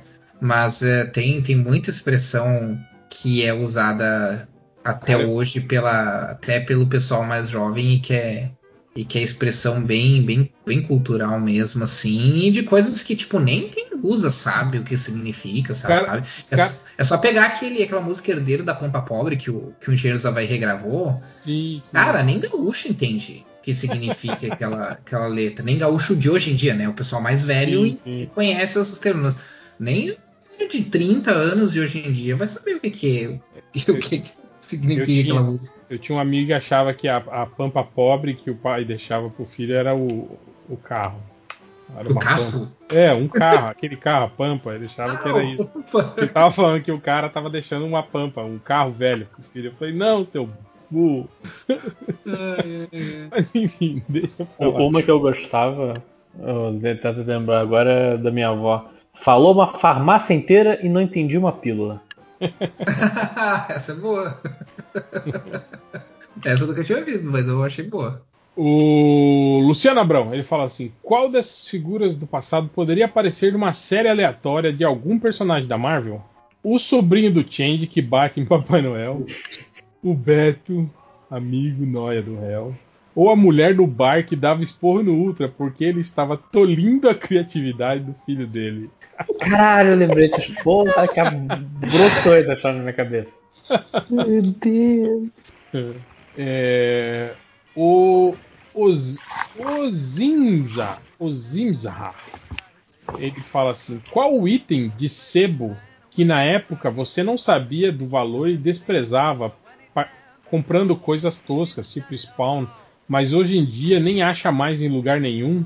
Aí ele fala: pra mim é o dobro de 5 do Mutarelli. Sempre tinha em sebos, mas nunca dei valor. Hoje não acho mais. E aí, vocês têm alguma história desse tipo? Eu, o seu, o seu geralmente, eu- quando, quando eu comecei a frequentar, eu já, já tinha noção do, das coisas. É, eu, eu. Na verdade, eu tinha mais antigo. Quando eu era mais jovem, né? Eu tinha. Calma aí, que tá apagando o podcast em algum lugar. Tá, tá fazendo fogo com gravetos. Quem é que tá no acampamento aí? É que eu tô desenhando. Desculpa aí. Desenhando Papel cenas, Papel grosso. Cara, aconteceu. cenas violentas. Eu, eu não tinha muito tanto. Hoje eu não tenho mais tanto isso. Eu tinha mais quando eu era mais jovem, né? Eu lembro que o Asilo Arkham, aquela, aquela história do Grant Morrison lá, né? do- do- aquela, ah, aquele encadenado lá. ah, Eu lembro que quando eu fui atrás, né? Quando eu soube que existia. Na verdade, eu sabia que existia antes, mas quando eu me dei. Porque saiu quando eu era novo aqui, né? Ah, e aí, quando eu me dei conta que era uma coisa que eu iria, que eu me interessaria e tal, eu fui atrás e encontrei. Levou anos, anos, anos para eu conseguir achar. Ah, porque não, não achava nem sebo, assim. Levou muito, muito, muito tempo para achar. Isso bem antes de relançar, porque daí depois, anos depois que eu já tinha conseguido, relançaram, né? Eu acho que a Panini relançou, né? Já deve ter umas. Já deve ter sido relançado umas duas vezes já, mas, mas antes disso, eu levei muitos anos, muitos anos para conseguir encontrar, até conseguir encontrar, e é a edição que eu tenho até hoje. O- eu lembrei que eu, eu gravei um Argcast sobre isso. É o Argcast 174, que chama Eita. Vendi e Me Arrependi. É, vocês podem entrar lá no site do Dinamo, dinamo.art.br, lá na barra podcast e procurar esse, esse podcast lá. A gente fala, é um, é um episódio inteiro só falando sobre isso. Tá eu, o Daniel, o Rogério, eu acho que até o, o Andy tava lá, o Júlio também, o, triplo, participou também, e a gente só contou histórias sobre isso. Sobre quadrinhos que a gente vendeu no sebo, trocou e depois falou: Puta que pariu, olha a merda que eu fiz. Eu, por exemplo, lembro que eu troquei todas as minhas revistas animal por revista Mad. Vê só. olha só. Pô, mas eu, eu nunca vendi porque, porque eu sempre achei que um dia, quando eu tiver uma criança, essa criança vai ler, certeza, absoluta. Mas tem coisa que se perdeu com o tempo. Eu Vai nada, sinto- vai rasgar sinto- tudo. Vai, vai. Se tudo der certo, não vai nem, nem gostar dessa merda. Vai aprender a, a jogar bola. Mas o, o uma revista que eu sinto falta de ter é a minha é, é o encadernado do Sandman da, da Panini, só que é o Sandman do James Robinson, que nunca lançou o segundo volume, ninguém nunca reproduziu essa merda e eu que gost- gostaria de um dia de pegar e ler, só que nunca mesmo. A parada foi descontinuada, e apagada da existência. É. É, mas a história existe ainda. Você pode comprar, fazer igual alguns comprar os encadernados gringo. Aí, aí meu, eu não quero tanto assim. O Daniel Cat, ele fala assim: a DC soltou um comunicado falando que o Batman não faz sexo na mulher gato por ser um herói e heróis não fazem esse tipo de coisa. Na cronologia pessoal de vocês, o Batman faz sexo oral? Já que o Batman é um eunuco, não seria isso a especialidade dele? Bom ponto, viu? É exatamente Ah, isso. exatamente, O é. Batman, Deixa eu- ele tira o pinto, eu tô né? vendo essa história. Saída. Eu tô vendo essa história rodar faz uns dois dias, mas isso não foi oficial. Isso aí não Foi. foi um vazamento. Alguém Mas comentou, foi um não foi? comentário, um comentário, se eu não me engano, que ou algum produtor ou algum roteirista, enfim, do desenho da Arlequina comentou que a, Mas- vetou, né? Mas ele fez publicamente, né, esse comentário. Sim, sim, sim, sim. Ele fez esse comentário numa entrevista, É, né? Ele Não deu uma foi entrevista. vazamento, não. Tipo, É, não foi, não. é, Foi uma entrevista. Vazou no zap. Vazou É. no zap dele, né? Cara, eu acho muito engraçado essas coisas, porque eu acho sempre eh, idiota, né? Essas coisas, pra mim, é tipo assim, eu sempre lembro do Brody, do Barrados do Shopping, tipo, obcecado pelo, pelas partes íntimas dos heróis, assim. Mas, cara, vamos combinar que a, a- DC, ela merece, né, cara? Ela podia ter respondido de N e outras coisas, de N e outras maneiras. e- Sim. Não, E, aí e esse você responde sabe, justamente do jeito que vai dar polêmica, sabe? cara, e assim, o desenho da Arlequina, de boa, o que eu assisti até agora, é. Eu acho que é um desenho desses padrões da DC que a gente viu, com a diferença. Padrão que eu quero dizer assim, não tem nada. Ai meu Deus, porque quem ouve essa história deve pensar: caraca, devem mostrar. Não é que nem a piada mortal que mostra o. é, assim, é um desenho normal que, tipo, a única coisa é que eles xingam pra caramba e de vez em quando aparece sangue. Eu acho que essa cena ia ser uma piada de fundo, de tela. Ia ser, eles não iam mostrar nada rasgado, porque o que eu assisti da primeira temporada não tem nada explícito. E que eu acho que tá tomando uma, uma, uma proporção gigante, sendo que eu Sei lá, cara, eu acho que nem esse é o ponto principal da, da cena. Acho que foi mais um lance do cara falar heróis não fazem isso, que é o que tá deixando todo mundo, tipo, É. É aquela coisa Sim, babaca, né? De, de conservador, né? Americano, né? Ah, mas Veja Jon Snow. A gente sabe que rola isso, né? A gente sabe que, Sim, sim. que existe essa, essa repressão sexual na cultura, própria cultura americana, né? De, de- eles são muito. Tanto que eles não estão nem aí com, com coisa muito violenta, né? Mas, tipo, nossa, apareceu o pinto do Batman numa HQ super violenta, mas a violência não tem problema, né? O, que, o problema é Agora, que apareceu o- o pinto do Batman, né? O povo também tá agora, tá, tá- que o Zack Snyder postou uma, um- uma Ah, ilustração meu do, caralho. mas do é- Batman ah, chupando a mulher, cara. mulher gata. E, Cara, não existe um desgraçado que precise mais de atenção do que o Snyder. Ele postou. Vocês viram a ilustração? Vê. ah, vi, vi, Será que ele mandou? Isso já existia antes ou é- ele pegou no, Ele numa mandou, página pornô mandou alguém mandou fazer isso. né? Deve ter mandado alguém fazer, porque, ó, coincidências à parte, enquanto eu falo com vocês agora, eu estou desenhando o Batman e a mulher gata se pegando numa Olha. Opa! Mas não Bota um assim, easter não egg, assim. hein? Bota- Não assim. Oh. Não, coincidências. Só que o cara, nessa commission, ele pediu, assim, os- eles se abraçando, não se beijando, mas tipo assim, ele queria clima. Então eu tô desenhando os dois no clima, mas sem se beijar ainda.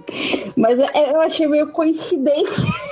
Eu falei, bom, eu acho que a pessoa viu essa história e falou assim, eu vou. Não tá vou fazendo pegar commission pro Snyder, pro, pro Snyder, não? Não é um. É- Reconhece o nome, não? Hum, não, não é. Infelizmente. É. Mas, mas sobre o Snyder ali que postou a foto, a gente sabe, né? Que o Snyder ele é um- uma puta carente de atenção, né, cara? Sabe é esse é o que faz sempre, né? Ele, ele faz essas coisas porque ele sabe que vai gerar. É como ele se mantém relevante, né? Essa que é a questão. Ele se mantém relevante fazendo filme.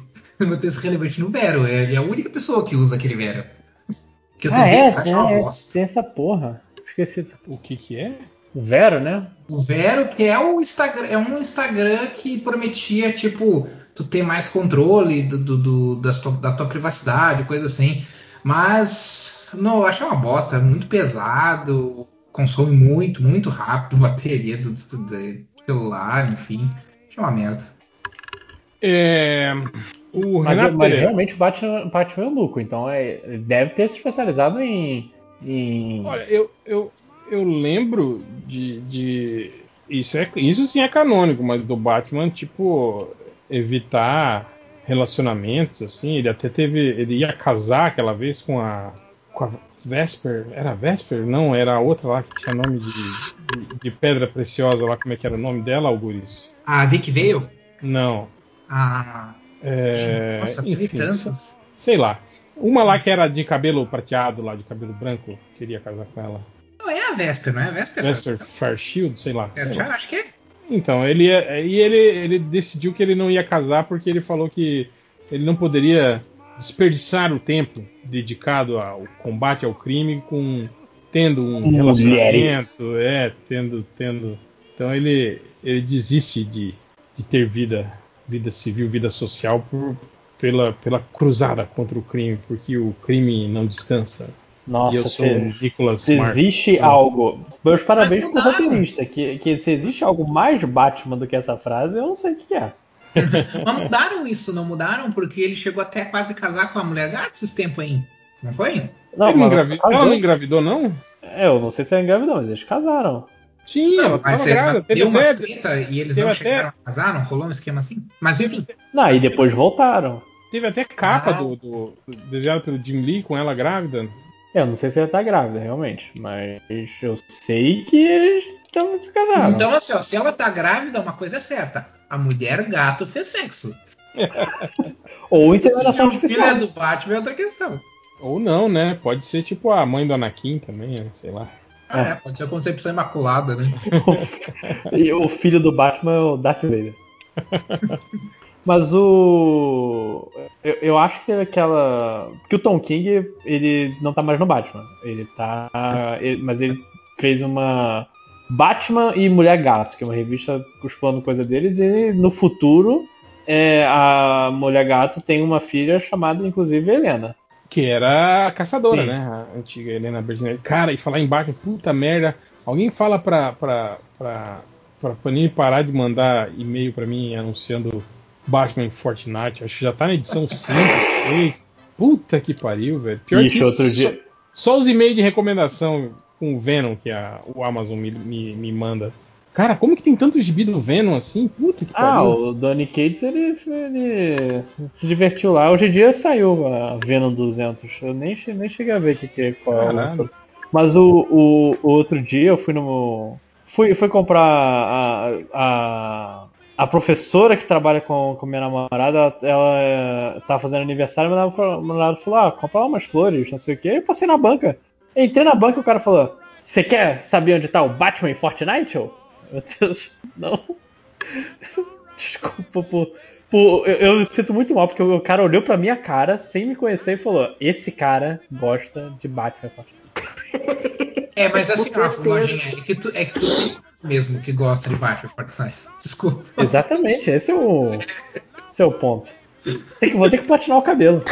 Eu vou te dizer uma coisa. Se eu não usasse, se eu não usasse barba, eu também seria o cara que entraria numa banca e a pessoa. Ah, tu não quer saber do Batman Fortnite? Porque eu tenho, também tenho cara. a barba esconde, mas eu tenho, eu tenho cara. O que eu acho É. bizarro é que essa história tá saindo lá fora ao mesmo tempo aqui. Tipo, olha, aceleraram o, o máximo possível pra botar justamente Batman Fortnite. Resolveu o problema editorial da Panini. Credo. É, aqui o Renato Pereira ele falou, depois da Disney comprar a Fox, a Amazon comprar a MGM, não está na hora do Change anunciar que o MDM vai comprar a América Video? Cara, acho que a América Video ainda existe, será? Caraca, acho que não. América Video. Eu acho, eu acho que é bem on brand, né, pro, pro MDM, né? Comprar uma coisa que, que definitivamente já é completamente obsoleta. Era da Paris Filmes, né? A América Video. Paris Filmes, vamos ver aqui. Paris Filmes, Fundação em 1960. É, ainda tá, ainda existe. Servidor de filmes cinematográficos. A história, blá, blá, blá. Em maio de 1901, anunciou o lançamento no Brasil do Cine um serviço que permite redes de cinema criarem salas de cinema virtual. Olha aí, cara. Tipo... Olha só, ela, ela inclusive não apenas não morreu, como está na vanguarda da tecnologia. Sim, sim. Cinema virtual foi criado por Carlos Hans, presidente e CEO da distribuidora de cinema chilena BF Distribution. Olha aí, Dá pra- cara. Ó, Aí, dá, ó. pra, dá pra gente comprar sim. Dá pra comprar e ainda, e ainda pensar em, em- em gerar receita, né? É o futuro aí, ó. Aquilo que a gente tava falando de, da gente não sentir saudade do cinema aí, ó. Pensou o cinema na sua casa? Sim. Só, só que sem. Aí você vê a coisa. É uma Sem a camada parte de chata, né? gigante. Sem, sem as pessoas chutando sua cadeira, crianças gritando, acendendo o celular na sua frente. Pô, vocês lembram aqueles. aquelas propagandas dos. Daque- daqueles Polishop, antes ainda do Polishop, dos os 011, 1406 lá, e tinha um. um projetor, que era um Projetor. Sempre em época de, de, de Copa. vendia De Copa, coisas, exato. né? Que você Eu- acoplava na, na sua TV de tubo, né? Na frente e ele projetava na parede, eu lembro. Sim, parecia um. Parecia um, um- um canhão, né? Que tu colocava na frente da TV, assim.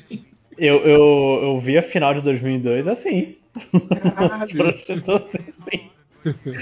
Na casa do, do meu tio. Não, mas projetor já com, com cabo, não é? Tipo, ligar, ligava no, no- na TV, né? Não era esses antigos que você só. Era uma lente que você. Era uma câmera escura, quase, né? É, que você acoplava na- na- no monitor da, da, da sua TV. Será Ah, que ele não é. espelhava a imagem? Não, né? Senão ia ser legal. Ia ficar ao contrário. Pois é, eu ficava curioso pra saber como é que funcionava isso aí, porque era um troço muito, muito estranho. E aquela coisa, né? É tipo, tipo capa de, de, de game da Atari, né? Tipo, essas propagandas sempre, sempre mostravam um troço que, né, não correspondia exatamente à realidade. E eu sempre fiquei curioso, nunca conheci ninguém que tivesse esse- um desses, assim, pra, pra saber como era. O Thiago Senhares, ele pergunta: existe algum grupo no Zap do MDM que tenha todos os integrantes de Thiago? Não. Não. Não existe, Thiago. E olha que existe grupo e mais grupo de- do MDM, hein? Hum. Caralho, tem uns, uns 15 grupos diferentes do, do MDM. O Nicolas Santos, ele fala: ainda estou buscando a lógica dos 5 horas naquela história do Michael Douglas bater na mulher. Provavelmente tem a ver com achar aquela palavra engraçada, cuscuzeiro. Ele não tá aqui, né? Qual Ele- palavra engraçada? Michael Douglas? Não, cuscuzeiro. Ele quis fazer uma piada, provavelmente achando que o 5 horas ia estar aqui e ele ia rir quando ele ouvisse cuscuzeiro. Mas, Nicolas, ninguém entendeu o que, que ele quis dizer com aquela Não, história. assim, eu, eu, eu, eu, eu, eu sinto medo de entender, na verdade, porque, porque toda a conversa foi, que eu ouvi depois, é, ó, o Michael Douglas, tá- a ex do Michael Douglas estava trabalhando com ele. Será que ela não deu uma porrada? Porque é isso que ex-namorados fazem, querem se matar. E eu penso, porra, é isso que. que Os relacionamentos de 5 horas todos que acabaram, ele acha que as pessoas vão tentar matar ele? O Rafael Almeida, se o MDM criasse uma criptomoeda, qual seria o nome e para que ela serviria? Seria o Capivara Coin e não ia servir para absolutamente nada. Assim como todas as criptomoedas. Paz. Hashtag paz. Eu vi, vocês viram que criaram a, a, a, a Bolsonaro Coin lá, né? Uma criptomoeda do, do Bolsonaro. Ah. Aí eu vi, o- você tem um, um grupo que tem um, um bolsonarista amigo nosso, ele fica mandando que a Bolsonaro Coin em apenas uma semana valorizou 15% e não sei o que. Eu falei, boa, vai lá, campeão, compra. O que pra aí. Criptomoedas. De que essa galera, é- é é- essa nada. galera que, que, que quer falar pra ti como essas coisas têm valor, elas na verdade querem que tu invista né, nessas coisas, não eles. ai, ai. O, o Alpacinho, ele fala assim: o que é mais provável? A série do Loki demorar seis episódios para revelar que o Owen Wilson é outra versão do Loki? Ou a CPI do Covid revelar no fim de tudo que o Carluxo é o Loki da nossa linha temporal?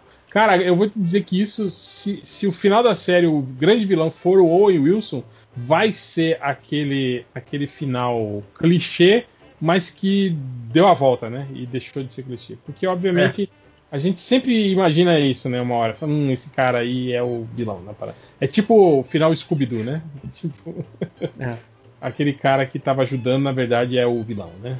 Uhum. É, que nem me falaram aí, nem eu- eu- me perguntaram hoje, né? Tipo assim, ah, a gente já pode falar que Loki é a me- o melhor das séries do, do- da Marvel até agora. Eu falei, calma, ainda dá tempo de eles fazerem o final ruim. É, foi o que eu falei, né? Nossa, é decepcionante. Quando a gente assistiu o primeiro. O, a gente fez o, o, o pod do primeiro episódio, eu falei, ó, eu ainda não tenho elementos suficientes pra falar mal, né, dessa série. Vou esperar mais um pouco, né? É.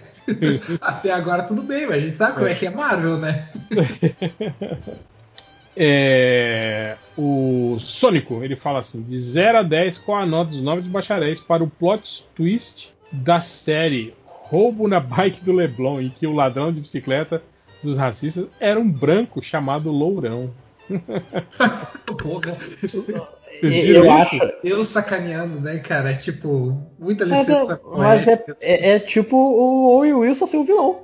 É muito simples. O cara ainda se chama loirão, cara. Cara, é inacreditável. É Não, o, inacreditável. que eu, o que eu mais gostei foi que o cara que, que, que barrou o, o cara lá da bicicleta, ele foi demitido da empresa que ele trabalhava.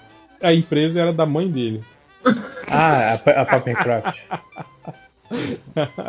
Isso é o fundo do poço. Isso sim é um plot twist, né? Olha só, ele foi demitido por ter sido racista. Demitido da empresa da mãe dele. Tipo, vai continuar tendo a vida dele sem precisar trabalhar agora, né? Na empresa da mãe dele, É, né?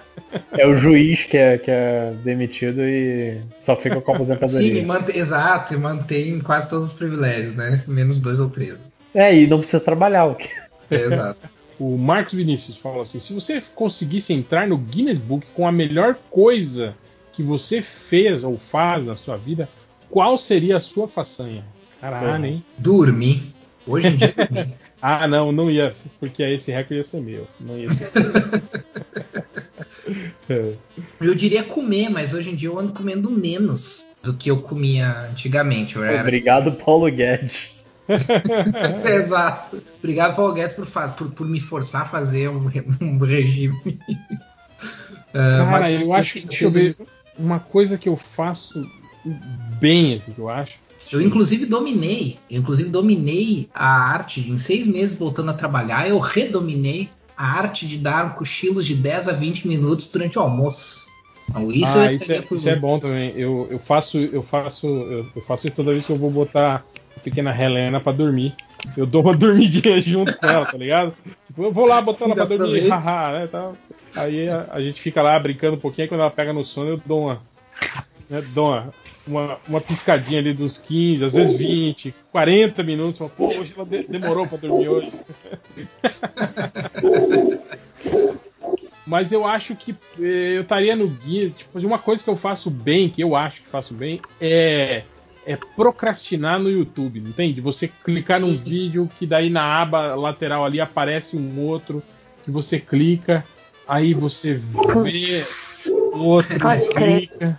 E clica e quando você vê passou tipo duas horas e meia e você só assistiu nem vídeos inteiros, você assistiu pedaços de vídeos inúteis assim que, que não vão te acrescentar nada, assim, cara. Eu sou ótimo. Eu já fui, eu já fui bom nisso. Hoje em dia eu já não, não sou mais tão bom. Mas já fui Já muito bom nisso. conseguiu já superar isso.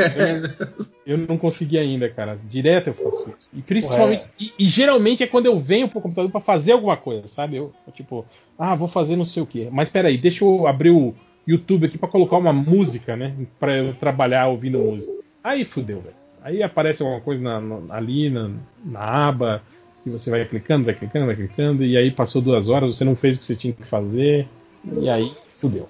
E tu sempre fica naquela, não, eu vou assistir só mais esse aqui. e aí depois eu volto a trabalhar. Mas eu acho que eu Porra, estaria. é, realmente não sei o no o que que eu ganharia no Guinness. O que que vo- Imagina, Lone, algo que você acha que você faz muito bem. assim. Não precisa ser algo nobre. assim. Pode ser essas merdas. Cara, eu, Dificilmente tu vai fazer muito bem alguma coisa nobre. Não eu, eu tenho o, o famoso esforço pelo inútil. Você você vê, porra, a Lojinha joga a porra do Fire Emblem Heroes. Eu tenho um- quatro planilhas do Google Drive. Vá, deixa eu montar aqui. Esse aqui é a planilha do personagem tal. Esse aqui é do- dos personagens que eu vou fazendo coisa. Esse aqui é Cara, o personagem que falta parada. Você tá parecendo um amigo meu que tinha aquele jogo Marvel Avengers Alliance que a gente jogava no Facebook. ele botava o relógio pra despertar, porque tipo assim, você gastava os seus ISO, né? Aí tinha um- um- uma quantidade de horas X que re- repunha, né?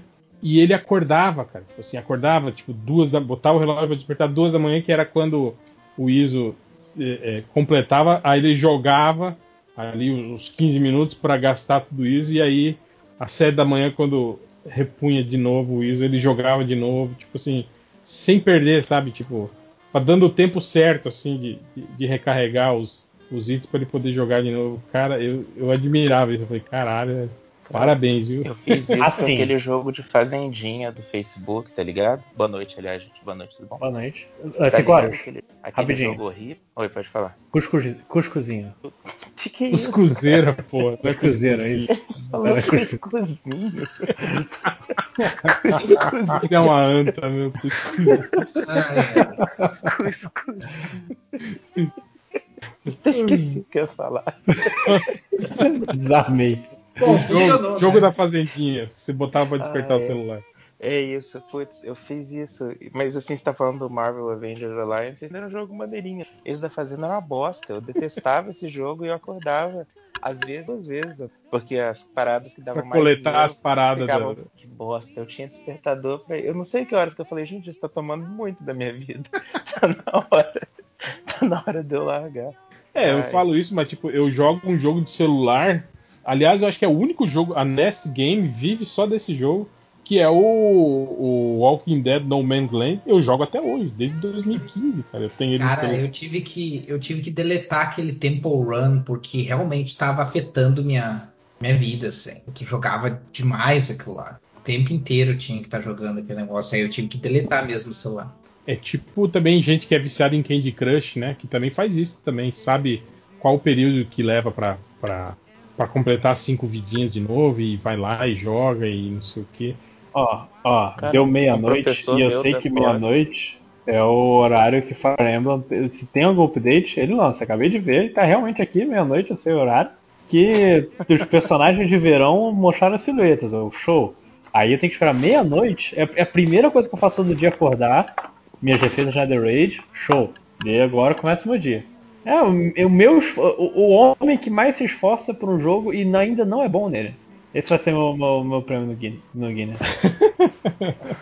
Se esforçar em algo e não ser bom propaganda? naquilo. Sim, se esforçar em algo inútil e, E ainda ainda- assim não ser não- bom. Não ser diferenciado, né?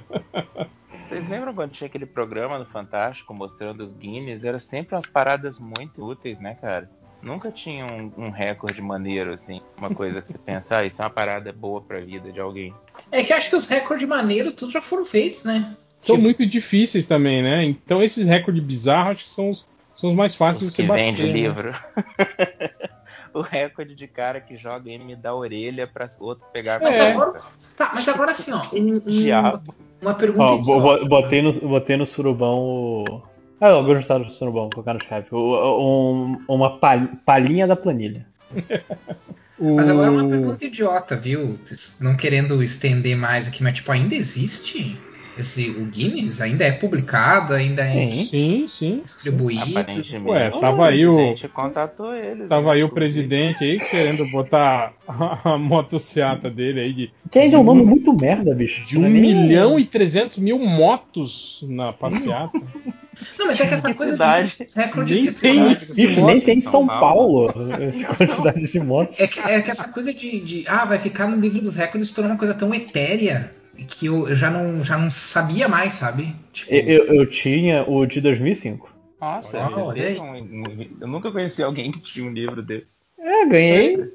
Ah, achei que era tipo que tem aquelas paradas que vende, né? Vende, tipo o vendedor de enciclopédia que ainda passava na sua casa pra vender enciclopédia. Não, não. Eu, eu não sei como eu ganhei, mas é, assim.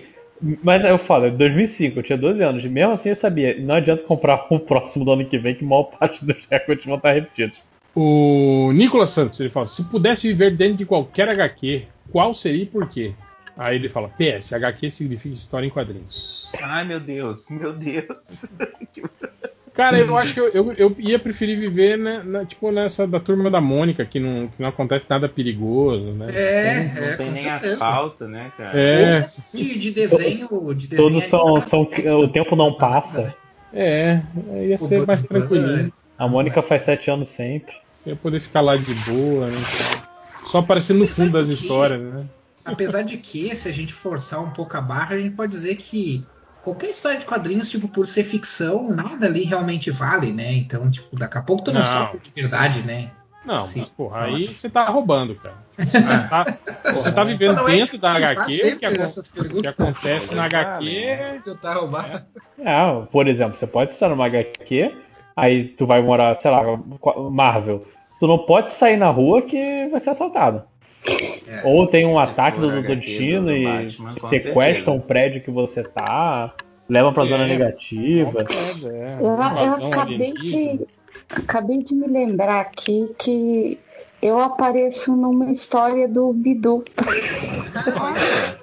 É, da época que eu estagiava lá no Maurício de Souza e que eu preciso dizer que é uma delícia você ser demitida de um lugar e depois você voltar desenhando personagem muitos anos depois, mas tudo bem.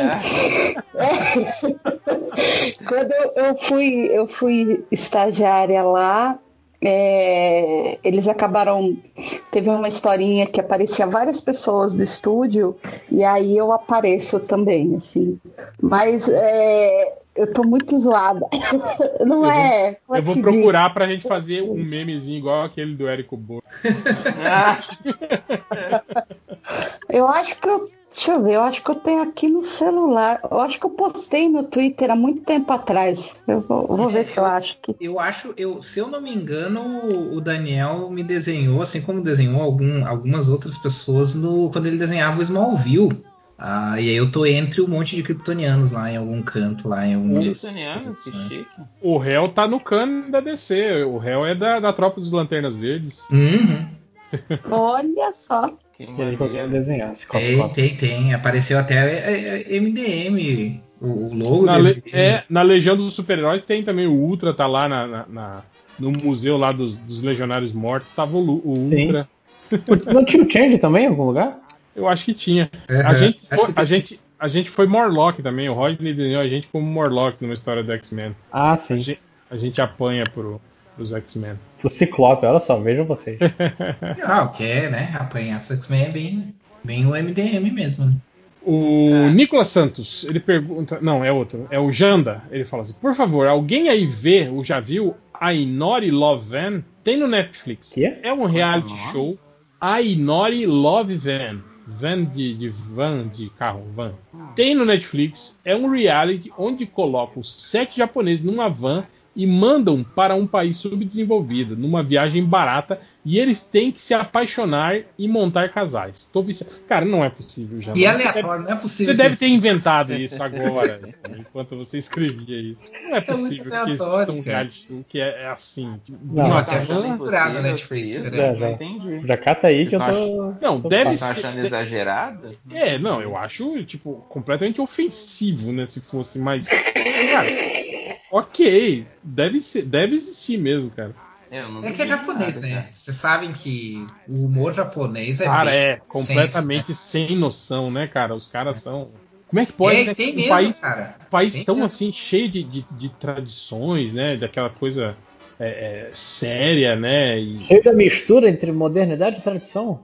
e aí, tipo, nesse ponto eles são completamente pirados, né, cara? Aqueles programas de humor deles, cara. É, caras são bem. E, um- eles têm e um uns, humor hum- uns humor físico, tipo, de enfiar dedo no cu do outro, sabe? Umas brincadeiras que você fala, caralho, como assim, né? Eu acho muito esses game show deles, eu acho muito divertido. Tem umas coisas muito pra frente. Assim. Eu, eu gosto muito da, da- da- das Olimpíadas de Faustão japonês. Eu também, as O cara originais, subindo o slime e começa a cair. Muito Aquele- sério, tipo. Você tá no, gif. no coisa e, porra, aquilo ali deve ter doído pra caralho. Todo mundo. "Ah!" Então, aquele gif da, de, um, de um carinha vestido de, de, sei lá, de mascote, correndo. Correndo na explosão. explodindo. É de uma Olimpíada. Sim. Alô, Perfeito. eu caí? Não, tô Deu, te vendo. deu, deu uma picotadinha. Deu só. uma cortadinha só. É, Ah, ô, esse- gente, esse tem. GIF, a origem é de uma Olimpíada dessa. E tipo, Pô, eram explosões sabe o que que eu descobri? Era pra ser tipo os Power Rangers, sabe? Correndo e as coisas explodindo em volta. Sabe o que que eu descobri outro dia? Não tem aquele, aquele gif da mulher que vai arremessar uma melancia no estilingue e a melancia volta pra ela? Sim, eu acho que é um melão, mas tudo bem. É, o, o, o GIF realmente não é naquela qualidade, pode ser confundido a fruta. É de um programa, é de um reality show onde você era pra é ser, estagi ser estagiário de tester de jogos da Sony. Acho que da Sony. Que, cara, aquele vídeo ali, é, é- eu concordo com o jogabilidade quando mencionou isso, é um assassinato. Aquela pessoa morreu. É, se não morreu, deve ter tido uma fratura facial, alguma coisa assim. né, porque- Ô, galera, tem, tem esse, essa, é, realmente, essa reality show. Ah, é, ah, no, tem uma temporada que é, deixa eu ver, a Viagem pela África, e tem duas temporadas que é Viagem pela Ásia. O mais legal é, o, é as, as tags do, do, do, do Netflix. Românticos, estilo de vida e reality shows. Pô, romântico pra caralho, né? Caralho, velho. Mas enfim, é, seguindo aqui. O Vinícius Menezes fala: Uma dúvida para os paulistas. Realmente vocês comem aquele cuscuz cheio de coisa? Pelo que eu vejo nas fotos, ele deve infringir umas sete leis contra os direitos humanos. Cara, eu vou, eu vou defender o, o cuscuz paulista. Vamos defender eu o não acho ruim, não. Eu não, não acho ruim, não, cara. Ah, ele é, é. é simplesmente diferente do, daquele cuscuz que é só que é só farinha e polvilho. É um tipo um bolo, um bolo É salgado. um bolo com- salgado. é, com azeitona, Com ovo, ovo, cozido. sardinha. É isso aí. Pessoalmente, eu, eu não gosto, não. Eu, eu curto, eu Se curto. tiver, eu como, mas não, não sou lá muito fã. Eu não, não peço assim, né? Ai, faz um cuscuz paulista. Se for a única coisa que tiver pra comer, eu como. É, a gente come. Mas eu, eu também acho bizarro demais, assim. É muita coisa. Olha, vai ervilha, tomate, sardinha, Milho. azeitona, milho, ovo. Caraca, é, é, é muita coisa. É tipo uma sopa em forma de bolo. Você fala tipo uma suruba. Você vai na sopa, só que você faz um bolo em vez de fazer uma sopa. É um bolo frio de sardinha. Olha que. Lembrando que aqui no Centro-Oeste tem a sopa paraguaia, que não é sopa, é um bolo de milho salgado. Por que, que o nome é sopa para Não, justamente por causa disso, né? Paraguaio, né? Que é paraguaio. Mas não tem gelatina, gelatina de frango? Cara, isso aí acontece quando você vai comer frango frio, não tem? Aquele frango de padaria frio que fica aquele colágeno do frango assim. Fica, fica gordura. né? Não, não, É. mas tem, um, tem umas receitas de gelatina salgada que, É o que é com frango. Dizem que sim, mas Oi, se eu Andrei, alguém tiver. tudo bom? Tudo bem, 5 horas. É, Vamos se beijar depois da quarentena? Show, já é. Marcado, então. enquanto a gente come esse, fácil. esse- enquanto a gente come esse cuscuz aí, eu achei muito curioso. Mas enfim, eu, eu não acho ruim. Eu também, eu também sou, eu também, eu também cri- não, não confio em pessoas que, que, que falam mal da, da salada de gelatina também, que, que reclamam daquela daquele doce que é que você faz Ah, gelatinas é coloridas, é com aquele creme, creme branco, né? Eu também então, essas pessoas para mim poderiam morrer todas que não fariam a menor Caraca. diferença no universo. Isso escalou muito rápido. Essas pessoas podiam Não gosto, não gosto de pessoas que reclamam de comida, tipo o Paulo Guedes, por exemplo. Poderiam Ah. todos Ah, Mas assim, em, em- em defesa das pessoas que reclamam de comida, esse é Não. o pior dos crimes, do, esse é o menor dos crimes do Paulo Guedes. O, o, o- o objeto final mesmo. Deveria morrer e ser preso. Mas. O, ruim- o ruim é passar fome, não é comida, não é ruim. O pois não, pode falar, André? Não, não, não, pode ir. É dar sacaneada, deixa eu falar. O The Amazing Pie Man ele fala assim: por qual motivo o MDM entraria no Guinness? Maior quantidade de maldições lançadas por meio de áudio, talvez, ou maior quantidade de referências à Feira da Fruta por minuto? A gente perguntou uma coisa do Guinness? Perguntou o que, Ah, que a tá. gente faria, o que, que você faz de melhor e que você estaria no Guinness por isso. E você falou que a sua melhor especialidade é se dedicar muito a algo inútil e mesmo assim não ser bom naquilo. Só tendo déjà vu. Parece que eu falei disso. é. Então, não, você falou disso que eu acabei de falar. Agora ele está Ele perguntando do. MDM. O que, que o MDM entraria no, no Guinness? hum, maior minutagem de podcast Cara, Não. muito provavelmente. Podcast mais o longo. O Eu acho podcast que se- mais longo da podosfera acho, brasileira. eu né? acho que se juntar todos os podcasts MDM e somar a minutagem, deve ser a maior quantidade de minutos do- dos podcasts brasileiros.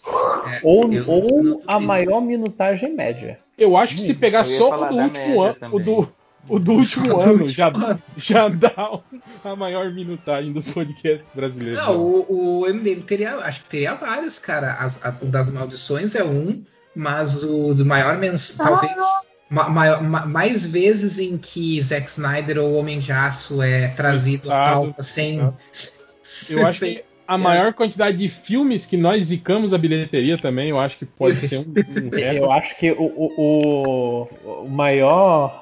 O, o, o freestyle mais longo.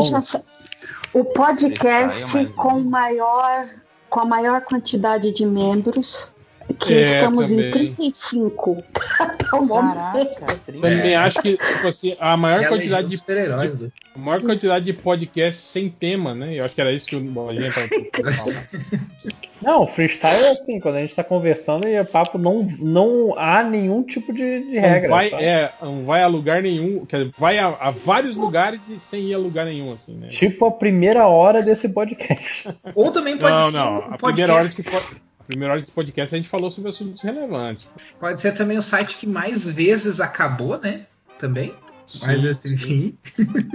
Pode ser também o, o site que mais desce, enquanto a comunidade do Hulk só cresce.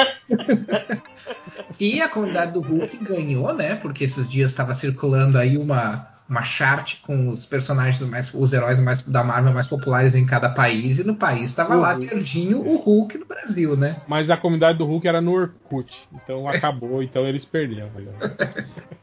O Orkut acabou aí, Gente, eu sei que ninguém perguntou, mas caramba, a temperatura aqui em São Paulo agora caiu para 11 graus. Eu tô com dois cobertores, duas meias e tô aqui ia falar, gravando. não pode falar isso. Ó o Curitibano. Não, mas em eu não Curitiba- posso ouvir isso e não dizer nada. Que eles me mandam embora de Curitiba. Deixa eu ver aqui, ó. Adriana, aqui caiu a temperatura. Aqui agora tá 27 graus. Ai, meu Deus, pelo amor de Deus. Gente, é, é meia-noite.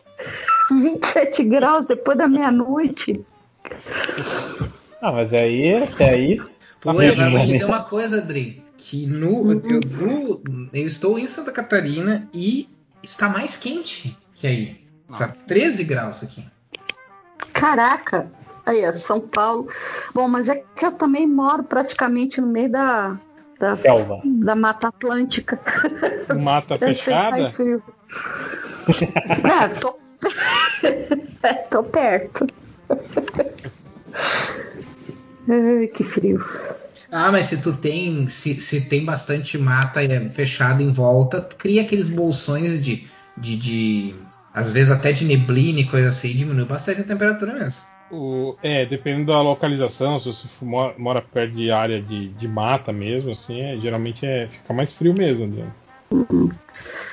Mas, para terminar aqui, o aspirador de pó reverso e depressivo, ele fala assim: sugestão: criar um projeto paralelo dentro do MDM chamado MDMDM, onde os nobres deputados irão ouvir trechos do Cortes MDM e comentar sobre esses grandes momentos nostálgicos da podosfera brasileira. A gente já fez isso, né? Acho que no podcast passado a gente parou um tempo e ficamos comentando sobre as postagens do Cortes MDM. Aliás, sigam aí o perfil do Cortes MDM. Esse cara aí que tá fazendo pesquisas arqueológicas aí, ouvindo podcasts antigos nossos para fazer cortes aí com as asneiras que a gente fala. Dá até medo, né? Eu vi ele, ele postou hoje que, que ele tava ouvindo podcasts antigos, né? Fazendo pesquisa. Eu falei, caralho, vai pegar umas merda aí. Nossa, vai ter muita coisa que vai cancelar alguns de nós aí, hein? Só Muita pra- merda que a gente falou aí Oh, oh. no decorrer aí. Muita merda. Mas enfim, parabéns aí a galera. Eu não sei quem é que faz o corte MD, não sei se alguém de vocês conhece, mas se conhecerem, transmitam a eles aí as minhas felicitações. É, alguém selecionou um comentário? Quer ler algum comentário? Eu, Senão já- eu selecionei um só. Manda ver então. Ah, o Breno aqui falou. eh, Na verdade, assim, eu nem sei se tem muito o que responder desse comentário, mas eu, eu quero fazer levantar uma questão aqui. Que ele falou o seguinte: assumindo que o MDM de- eh, es- está cada dia mais próximo do fim, o terceiro segredo de Fátima já pode ser revelado. E o que me veio à cabeça, na verdade, ah, não foi a resposta dessa pergunta, mas sim, tipo assim, que o segredo de Fátima é uma coisa que hoje em dia já não é mais, né? Um esquema que as pessoas falam, né? Mas já foi revelado, né? O terceiro. E, é, já foi revelado acho que umas duas, três vezes já. Mas não é mais modinha. Tipo, lembra que quando a gente era mais novo se falava com muita, No, muita no, frequência? no Fantástico, né? Sempre tinha É. matérias. E hoje em dia não é mais uma coisa. Nem sei se as gerações mais novas sabem o que é o, esse tal segredo de Fátima, assim. Isso aí É, eu até achei porque, porque se a geração quer saber de, de segredos e coisas, ela vai cair na conspiração e sai em terra plana. Não, mas eu digo eles, a- as pessoas, a, a galera hoje, a garotada hoje deve ter ouvido falar do segredo de Fátima. Eu não sei se existem ou se os jovens hoje sabem o que isso significa, todo o contexto de trás, tal, dos três, dos três segredos e da história dos- das três crianças e coisas assim. Cara, só sabem Mas eu- disso. eu Olha não aqui, sei ó. disso tá falando. O faço terceiro ideia, segredo de Fátima foi revelado em 13 de maio de 2000 pelo São Paulo. Nossa, 20 anos atrás. Não foi um atentado contra o Papa? É, deixa eu ver aqui o texto. Eu acho que era. É que ele, é meio cifrado, né, cara? Aí tem a interpretação, mas. Sim, sim, é. Quando eu digo, Como dizer que é profecia. eles fizeram, né? Eu não vou ler, cara. É um texto imenso aqui. Ah, foda-se o segredo. Foda-se, foda-se. Mas É. se eu não me engano, era isso. Se eu não me engano, o terceiro segredo. Porque eu lembro que falaram isso. Ah, foi o atentado ao Papa que não. Que, não, que daí não aconteceu nada, né? Que não morreu e tal. E aí todo mundo ficou super decepcionado porque achou que o terceiro segredo. Porque todo mundo achava que o terceiro segredo de Fátima era o fim do mundo, né? Ou era alguma coisa Era a assim. Terceira Guerra Mundial. Era a Terceira Guerra Mundial, uma coisa assim. E aí o pessoal ficou meio, meio decepcionadaço, assim, que era. Ah, é só um Ó. atentado contra o Papa? Cara, tá aqui, ó. Interpretação. Ele fala aqui, ó. É, o cardeal Tarcísio Bertoni, antes da divulgação do segredo, reafirma em sua convicção, convicção de que a visão de Fátima se refere, sobretudo, à luta do comunismo ateu contra a Igreja dos Cristãos e descreve o imane sofrimento das vítimas da fé do século XX. Nossa, É lembrava completamente errado, então. Minha memória me pregando. Mas o, esse lance do, dos mistérios, eu. Eu não. não- ah, qual era o, o do MDM no caso? Que, que tinha o Segredo de Fátima do MDM. Mas eu não lembro qual era ele. Tinha- Ah, tem vários, né, cara? Que a gente fala que a gente só vai revelar mesmo, só vai abrir a caixa de Pandora quando o MDM acabar. A gente vai lançar o, o, o Proibidão. Que é, vai, vai. Pessoa. A internet É, quando nunca mais quando as a mesma. amizades acabarem, né? Quer dizer, não sei se a gente pode chamar essas, essas nossas relações de amizade, na verdade. Mas quando pelo menos não se falar mais nem no WhatsApp, né? É, é. Não dá pra falar sobre essas coisas. Quando o WhatsApp morrer, aí a gente libera. Na verdade, assim, o que vai acontecer é que alguém vai escrever um livro, o mais ressentido de todos vai escrever um livro. Caraca, o caderninho do rancor todas- tá vindo aí. né, contando todos os segredos de todo mundo e, e aí vai dar altas, altas polêmicas. Fazer um dossiê, tipo o cara lá fez do Márcio Seixas. É. Exposed, Exposed MDM. Dossiê O MDM. Execrável MDM. Os mentirosos contumazes do MDM. É, Pergunta do garotinho. Quer dizer, mais alguém tem comentário relacionado? Não? Não. Então vamos lá. Não. O Sérgio Silva, pergunta do gordinho. Ele falou: o que é melhor? Comer a última fatia de pizza ou o último pedaço do pudim? Pô, uma fatia de pizza. Última fatia de pizza. Até porque. Ah, depende. Depende do tamanho do, do último pedaço de pudim que sobrou, né? Eu acho. Isso é realmente, isso é realmente uma resposta de gordinho. Ai, eu, eu, eu sou mais. Nesse caso aí, eu acho que eu sou mais a, aquele pudim gostoso, assim. Eu faço docinho. pudim aqui em casa, pudim de, de panela de pressão, né? Que é, fica igual o pudim normal, só que fica pronto mais rápido. Seis, seis minutos de panela de pressão. Mas Caraca. Quando eu desenformo ele, eu, eu corto ele em quatro pedaços. Que é tipo assim, dois pedaços pra mim e dois pedaços pra dona Hela, né? A pequena Helena não, não gosta de pudim. Veja só, como pode? Uma criança que não gosta de pudim. E aí a gente faz isso, tipo, ó, esses dois pedaços são seus, esses dois pedaços são meus. Você pode comer quando você quiser. Tipo, se você quiser comer tudo agora, os seus dois pedaços, você pode comer, mas, tipo, aí acabou. mas são dois. É, exatamente, né? Eu acho que sei onde essa história vai chegar, porque eu tô sentindo ela muito familiar. Mas aí geralmente é isso. Então, geralmente, um pedaço do pudim aqui de casa é um quarto de pudim, entende? Então é isso que eu tô falando. Se você for comer o último pedaço de pudim aqui em casa, seria mais interessante do que comer só uma última fatia de pizza, né? Porque o tamanho seria mais É um mega considerável. pedação. ok. É. Eu, eu acho que doce é complicado, porque eu sempre querendo mais doce, sabe? É difícil falar assim, ah, beleza, eu vou comer esse pouquinho e, já deu. É um problema isso. Eu, eu sei, tenho noção de que isso não é saudável. Mas, mas é por isso que eu acho o último pedaço de pizza é um negócio que eu ia comer e falar, ah, maneiro, essa desceu bem. O último pedaço de pudim tem o risco de eu ficar, putz, eu vou ter que fazer um pudim inteiro agora. Mas por culpa, né? Então a tua resposta é mais para não ter a culpa de comer o pudim. Cara, eu não tenho isso com doce, cara. Minha mãe, assim, ela é louca por qualquer coisa doce, assim. E eu não, não tenho, cara. Não sou muito fã de doce. Também não. Ai, sorte sua. Mas o. Eu, tenho, eu tenho um, um, um problema, um- uma neura. Eu não como geralmente o último pedaço das coisas. Eu deixo pra, pra quem tá acompanhando. Porque eu penso, porra. Mas vai se você tá ser- sozinho, o que você faz? Você fica mofando o último pedaço de pizza. Sim, Sua geladeira é cheia, é cheia de últimos pedaços. Não, se eu estiver sozinho, até tudo bem. Eu fico com aquela tristeza, tipo, última mordida do hambúrguer, coisa assim. Mas eu, quando tô com uma pessoa, tipo, ah, vou deixar o último, né, pra pessoa, não sei o quê. E eu sou recompensado com isso, com, com uma parceira que deixa o copo de requeijão é, vazio dentro da geladeira. Eu olho, hum, requeijão. Requeijão É pra, não, é pra não ter que lavar. Eu faço isso às vezes. Ele falou, eu sou recompensado, eu suco achei da que ia ser isso mesmo. Eu deixo um pouquinho de nada de suco, assim, só pra não ter que lavar aquele dia. assim. Ah, isso, isso aqui em casa rola às vezes com a jarra d'água na geladeira também. Tipo, você vai pegar assim e tá vazia, tá ligado? Tipo, puta que pariu. Sobre jarra d'água, eu já tive problema quando eu dividi apartamento com as pessoas, porque eu tenho um problema muito sério com isso. Eu gosto de água gelada. Eu gosto de beber coisas geladas. Eu não gosto de coisa quente, acho que Café que eu não gosto de também? café até. Então, não bebo café, porque eu gosto de coisas geladas, sabe? Meu negócio de beber é coisa gelada.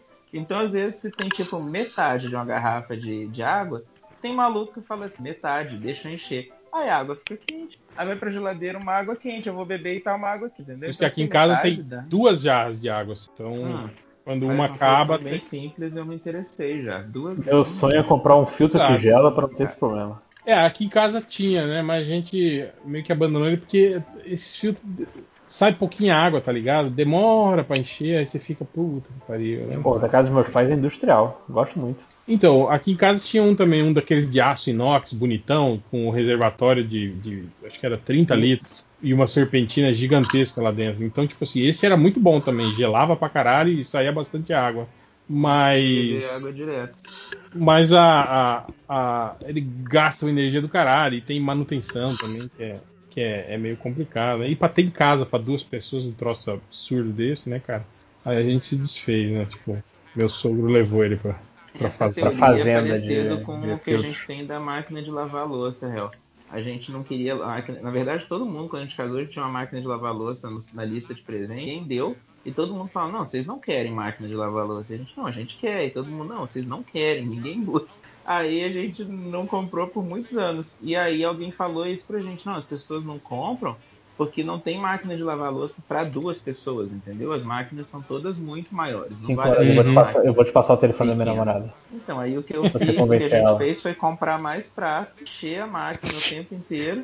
E Tipo- aí, quando a máquina tá lotadaça, que parece que duas famílias Fica, inteiras fica aquela, aqui, a gente fica aquela pilha de, de prato sujo de quatro dias na, na Então, pia, né? a- a- na pia não, que a gente vai guardando dentro da máquina.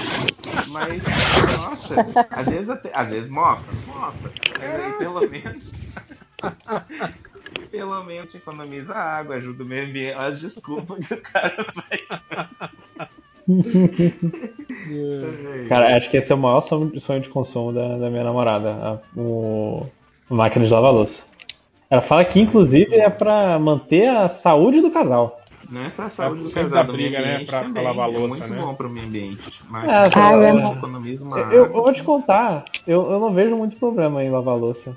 É quando eu ouço um podcast, agora que eu não tô mais viaj sai- viajando de carro por aí, fazendo trajetos. Mas é que depende muito da quantidade de louça também, né? É, eu também. Ah, eu tenho. Eu tenho. É, é que, é que quando se mora em mais gente é mais complicado, né? Mas no meu caso, eu sempre. Eu sempre lavo a louça super rápido, justamente Lava- para não, pra não acumular. Aquela coisa do la- lavou, sujou, né? Lavou, sujou. É, lavou, sujou, Não, porque Não, se eu sujou, lavou. acumular-. Sujou, lavou. Sujou.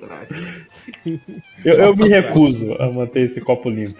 Sujou, enfim, se sujou, limpou, sujou, limpou. Porque se eu deixar acumular, cara, aí acumula mesmo. Aí, tipo, aí eu começo a ver crescer e começo a ter cada vez menos vontade de lavar.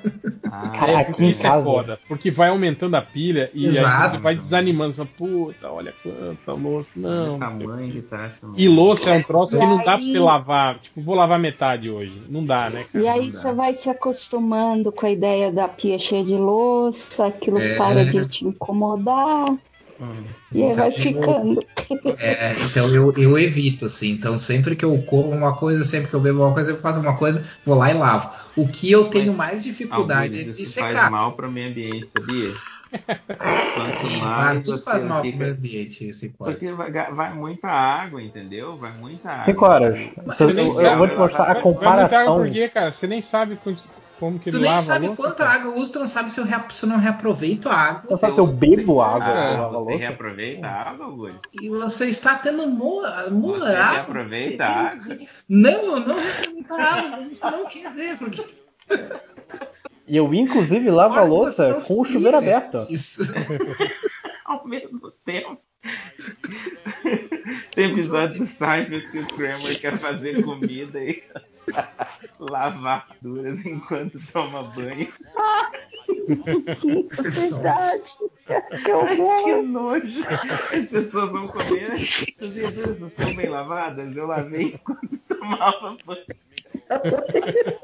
O meu esquema, na verdade, é o secá-los. Às vezes acumula a louça, porque eu sou daqueles assim, do tipo, eu lavo a louça do meio-dia, mas assim, eu não preciso secar agora. Eu vou trabalhar e lá pelo fim da tarde ele tá seco. Só Mas que daí, chega seca? no fim da tarde, Aqui em casa nunca sequei louça. A gente só coloca no escorredor e aí ela seca coloca no naturalmente. E aí, aí Não, você mas, guarda mas aí que tá. Mas aí que tá. Aí quando chega no fim do dia, eu reutilizo essas coisas para outra, pra outras coisas, para tomar o café e, e coisas assim. E aí vou lá, lá lavo de novo, aí já não tá mais seco de novo. E assim. Ah, é o ela, ela fica eternamente no escorredor, né? Nunca. Ela fica eternamente no escorredor. Eu só tirei volta. do escorredor depois de umas duas semanas, o que tava tudo, tudo seco.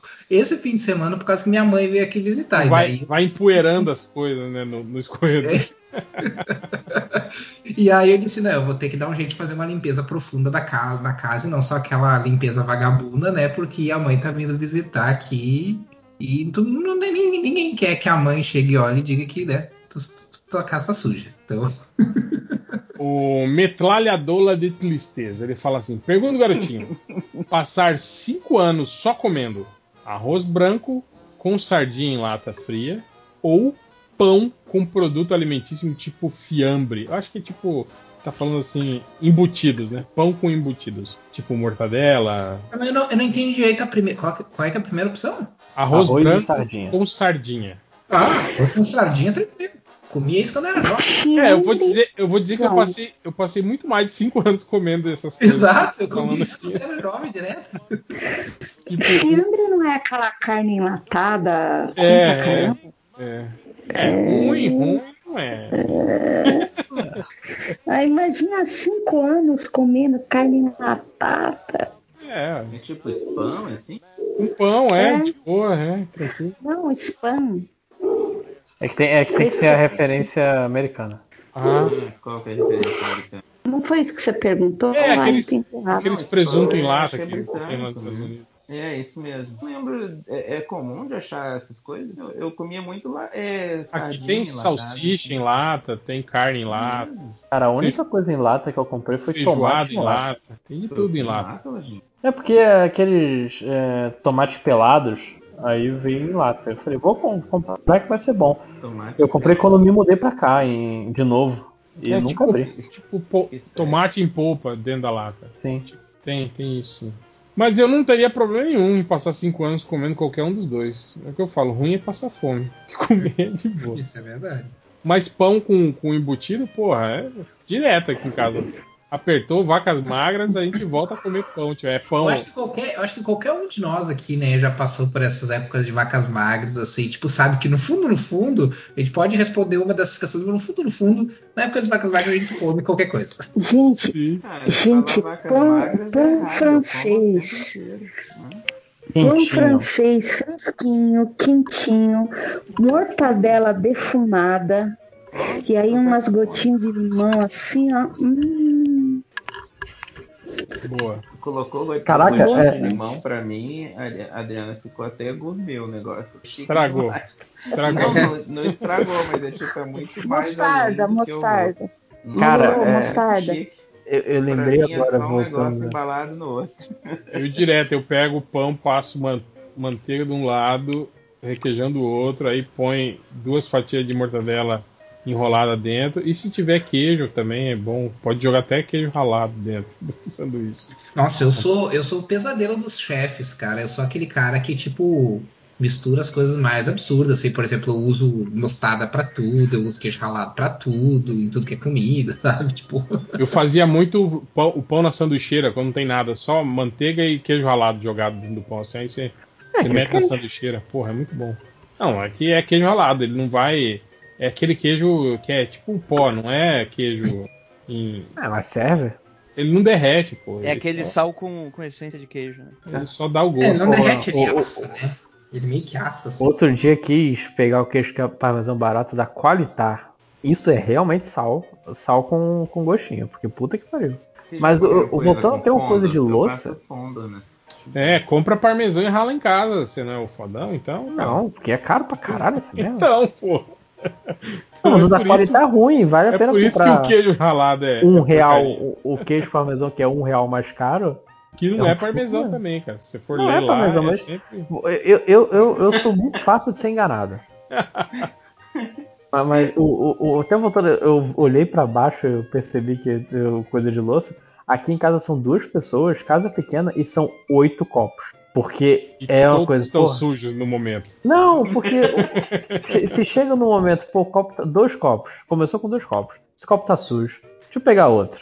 Aí vai, ele vai indo no, no coisa da louça, tanto que até agora. Mas tipo assim, o que... mas os copos estão sujos. Vocês beberam o quê? Água, por exemplo? Coca, alguma coisa assim, tá, tá Ah, no, na bem, pia, isso sabe? não há. Suco de limão.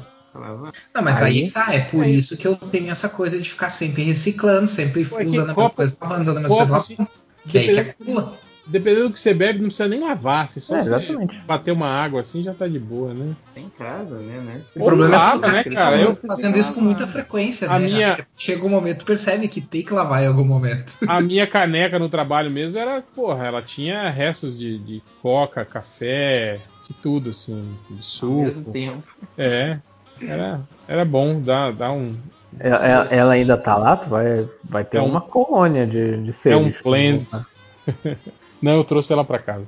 Ah, tá. O Jota, pergunta do garotinho: Você prefere ter os poderes da Era Venenosa, só que limitado a tubérculos, ou ser tão inteligente quanto Lex Luthor, podendo dominar instantaneamente qualquer assunto que estude, mas sem poder usar isso para enriquecer? É, era venenosa. pô. Eu acho que eu vou mais pro tubérculos, porque pelo menos eu vou, não vou passar. Usaria batatas. Era venenosa, a- as é- maiores. As maiores mandiocas do mundo, por exemplo. É.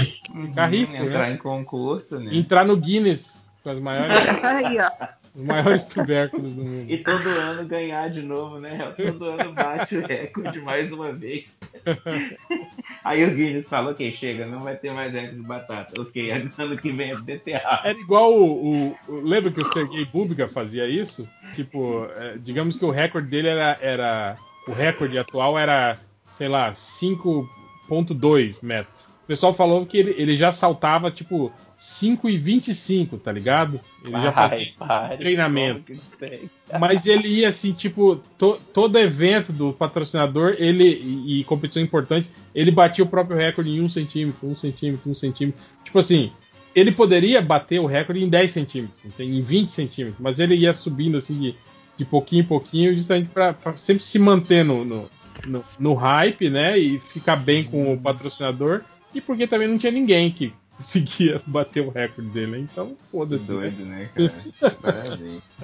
Ah, é que nem o, o, o, o, o Sem Bolt, você vê ele claramente desacelerando no final da, da- quando ele corre. Você vê que a- o finalzinho ali ele, ele já tá na. Ele não na- tá dando marcha. É, ele tá na maciota. Ele poderia melhorar esse recorde dele se ele, se ele quisesse, entende? Você acha que ele faz isso igual o outro cara, justamente. É, poder- tipo, ah, quando, quando os caras Não. chegarem, chegarem mais perto do meu recorde, eu, eu dou um. Dou tchum. Cara. É. O Giovanni Oldboy, pergunta o garotinho: ser o super-homem, mas sempre ter Kryptonita por perto, ou ser o Hulk, mas preso pra sempre no corpo do Banner? É só um cara nervoso. É um, um, um magrelo bravo pra caralho. Como é que aquele filme dos super-heróis horríveis lá no, o- Como é que é o nome? Ben Stiller. Ele é um cara assim, né? Ele tá sempre bolado. O poder dele é ficar bolado. É o Furioso, né? Do Eras Muito Loucos. Mas seria melhor isso do que ser o super-homem e ter sempre Kryptonita por perto, porque Kryptonita é tipo o super-homem. Sente mal. morrer, né? Mal, é. Em algum momento, né? É. Então ia ser- eu ia preferir ser o magrelo boladão. Mas, mas o. Se for nesse caso, não vai ter vozes na sua cabeça com o Hulk agora? Ah, hora sei. alguém, alguém falando, ô, tá fazendo uma Ah, coisa errada. aí hein?" você vai querer dizer, mas o Hulk não é mais irracional, então ele vai ser um, um cara normal. o Nem Vem Que Eu Tô Van Damme, ele fala. Pergunta: Se o Cebolinha chegar e disser pra você, estou louco, você leva ele no psiquiatra ou dá uma pastilha de garganta pra ele? Você leva ele no psiquiatra ou no otorrino? Quebrou cinco anos. Isso é uma pergunta do garotinho. Essa foi boa mesmo, mas tipo assim, você ia poder perceber na, na fala dele, né? Se ele É. falar assim, louco, aí você vai falar.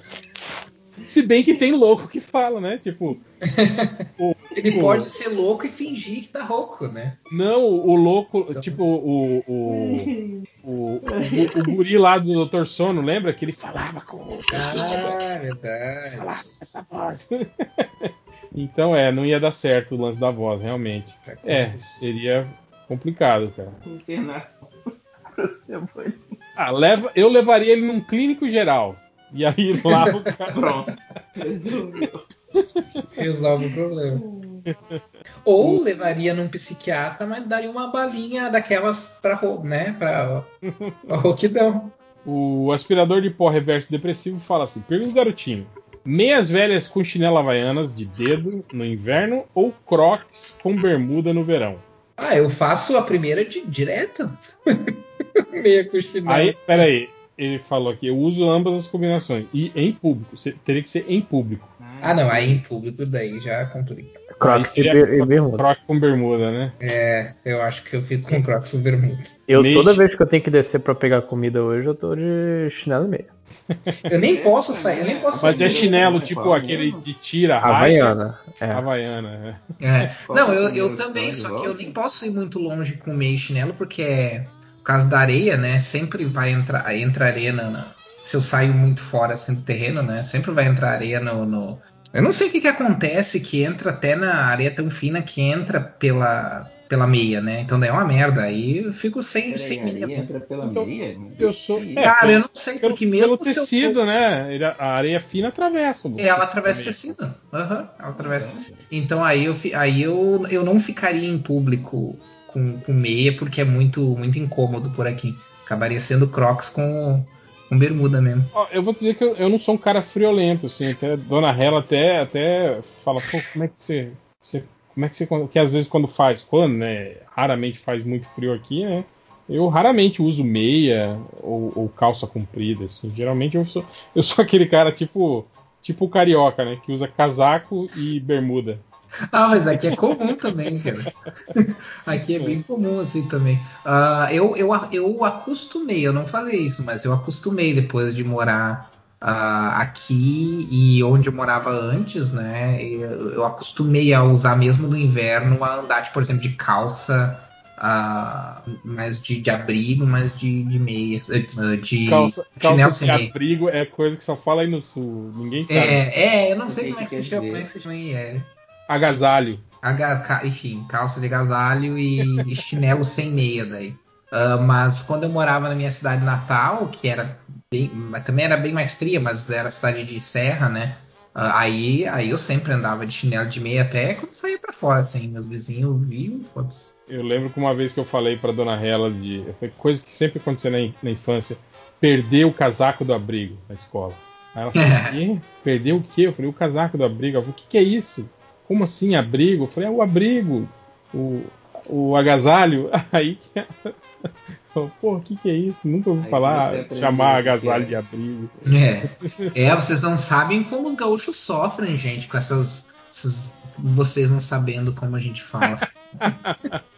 É muito preconceito contra o gaúcho que, que fala diferente. Concordo. E concordo também que tá faltando mais preconceito, inclusive. Não, se for contra gaúcho, porra. Ah, gaúcho tem que se fuder mesmo. Nem brasileiro. Brincadeira, tô brincando, tô brincando. Mas só um pouco. O que desenho legal? Ele fala assim: pergunta o garotinho, ganhar 100 milhões e poder gastar e, e só poder gastar em, por uma semana, mas e viver pobre pelo resto da sua vida, ou ser pobre pelo resto da sua vida e ganhar 100 milhões na última na sua última semana de vida. Porra, certeza que essa segunda opção aí, hein, cara. Mas não, cara, eu poderia. Mas peraí, e se eu ganhar 100 milhões e aí eu posso gastar em uma semana? Eu der, eu der tipo assim, met- eu der 500 milhões pra, pra minha esposa. Ah, eu, tô, mas aí não é loophole, você não tá. eu tô gastando, né? Mas, é, mas eu tô roubando, né? É verdade. É, aí tu já tá burlando as, burlando as regras. A regra. Mas, pô, um milhão em um dia, tipo, em 24 horas o cara, teria- o cara iria gastar. 100, é, em 100 milhões, não, eu tenho uma semana. Em uma semana? Ah, mas uma E semana. o resto da é vida gente. você o vai ser é o pobre. resto da vida pobre total, cara. Cara dá um jeito de garantir a vida inteira gastando esses 100 milhões É, porque, na verdade, a Mas questão, como você vai a questão é você, horas, você vai ter, você, a questão é você vai ser pobre toda a sua vida, É, exceto na- uma semana. nas duas opções você vai ser pobre. A diferença é você vai ga- gastar os 100 milhões agora, no auge, ou vai deixar pra gastar na sua última semana de vida, quando você estiver combalido numa É, cama. vou, vou gastar Eu 100 acho milhões pra na ter um asilo semana- muito bom. Por e viver por semana. uma semana. né? É. Não, mas é porque eu tô pensando assim, na última semana. Primeiro que você. Vai, vai ser um choque. Você, você você tem ganhou um 30 presente anos e você recebe um 100 milhões. Ih, caralho. Então, mas é isso que eu tava falando. Você vai ter um prêmio que é, você já sabe que vai morrer daqui a sete dias. Então, Aí você pode é- dar esses acham 100 coisa milhões boa. para os seus entes queridos, é isso? Exato, você consegue. Eu acho que Ah. mais sábio. Vai Ah, foda-se fazer. eles, cara. Eu ia querer gastar agora. Não, mas tem uma outra coisa também bem importante. Vocês estão partindo do princípio que com certeza nós vamos morrer mais velhos. Mas a gente pode morrer amanhã. Não, é isso que eu tô falando. Eu tenho sete dias aí pra, pra descobrir quando que eu vou morrer. Não, mas aí não vale, Augusto, porque daí o- a primeira opção ia virar a segunda. Tipo, ah, você gastou um milhão em uma semana, mas era a sua última semana de vida. Ah, surpresa. Não, sim, ok, mas o que eu Tipo o quero diabo, dizer né? é que, Tipo, negociar com o diabo. Os 100, os 100 milhões, ele- eles são a nossa. ele- Eles são a nossa, vamos dizer assim, o nosso alerta, né? Então, por exemplo, se eu recebesse 100 milhões hoje, eu saberia que semana que vem eu Daqui tô uma morto. semana você vai morrer. Né? Eu achei genial esse pedaço. Essa parte Então- de saber que você tá pra morrer. É. Mas daí tem isso, hoje eu poderia receber esses 100 Você não acha milhões. que seria ruim isso? Tô nos cara? 90, né? Lá 90. seria mórbido demais você receber e falar, ó, daqui uma semana, caput. Porra. Imagina, você, fala assim, parabéns, tudo que você queria ter realizado na sua vida vai acontecer. Semana que vem vai rolar tudo. Aí recebe 100 milhões. que droga. Mas Ah, já sei. é Eu escolheria os 100 milhões e gastaria esses 100 milhões numa câmara criogênica. Não, mas aí não Para eu, vale. ser, para eu ser descongelado daqui a Eu usar anos. esses 100 milhões pra contratar os melhores médicos, né? Antiéticos do mundo pra me manter vivo, né? Mais de uma semana. É, eu vou gastar 100 milhões pra manter. pra, pra encontrar advogados pra pegar esse contrato que eu assinei e achar um. achar um loophole. Processar o, Pega o o- diabo, paga né? Os, paga os advogados da Disney, que esse- eles são muito bons em, em conseguir ganhar as causas. Aí o Mas aí eles trabalham pro diabo. depois. Então, você, Você achou que a gente não trabalhava pro diabo? o diabo são os melhores. Oh. Vai ser conflito de interesse. O Rain, Rain Sif Magalhães, ele fala aqui, ó. Toda vez que você comer algo gostoso, gri- gritar incontrolavelmente, uma vez o Ah, que delícia, com a voz do Jair, os pai de família. Ou toda vez que ir fazer, fazer cocô, né? Você gritar incontrolavelmente uma vez, eu não aguento mais, com voz de choro. Ah, eu Fazer- acho que eu não aguento mais. hein?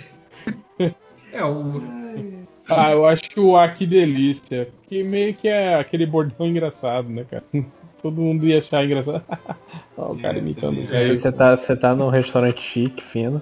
Todo mundo lá, coisa. Ah, Ah, que delícia! não frequenta, não frequenta esse tipo de lugar. E outra, se você fosse um restaurante fino e, e chique, não ia ter algo gostoso pra você comer, né? É um Essas comidas são mó, são mó ruins, essas comidas chiques. É, é aquela comida que você come, assim, se enganando. ruim e é pouca.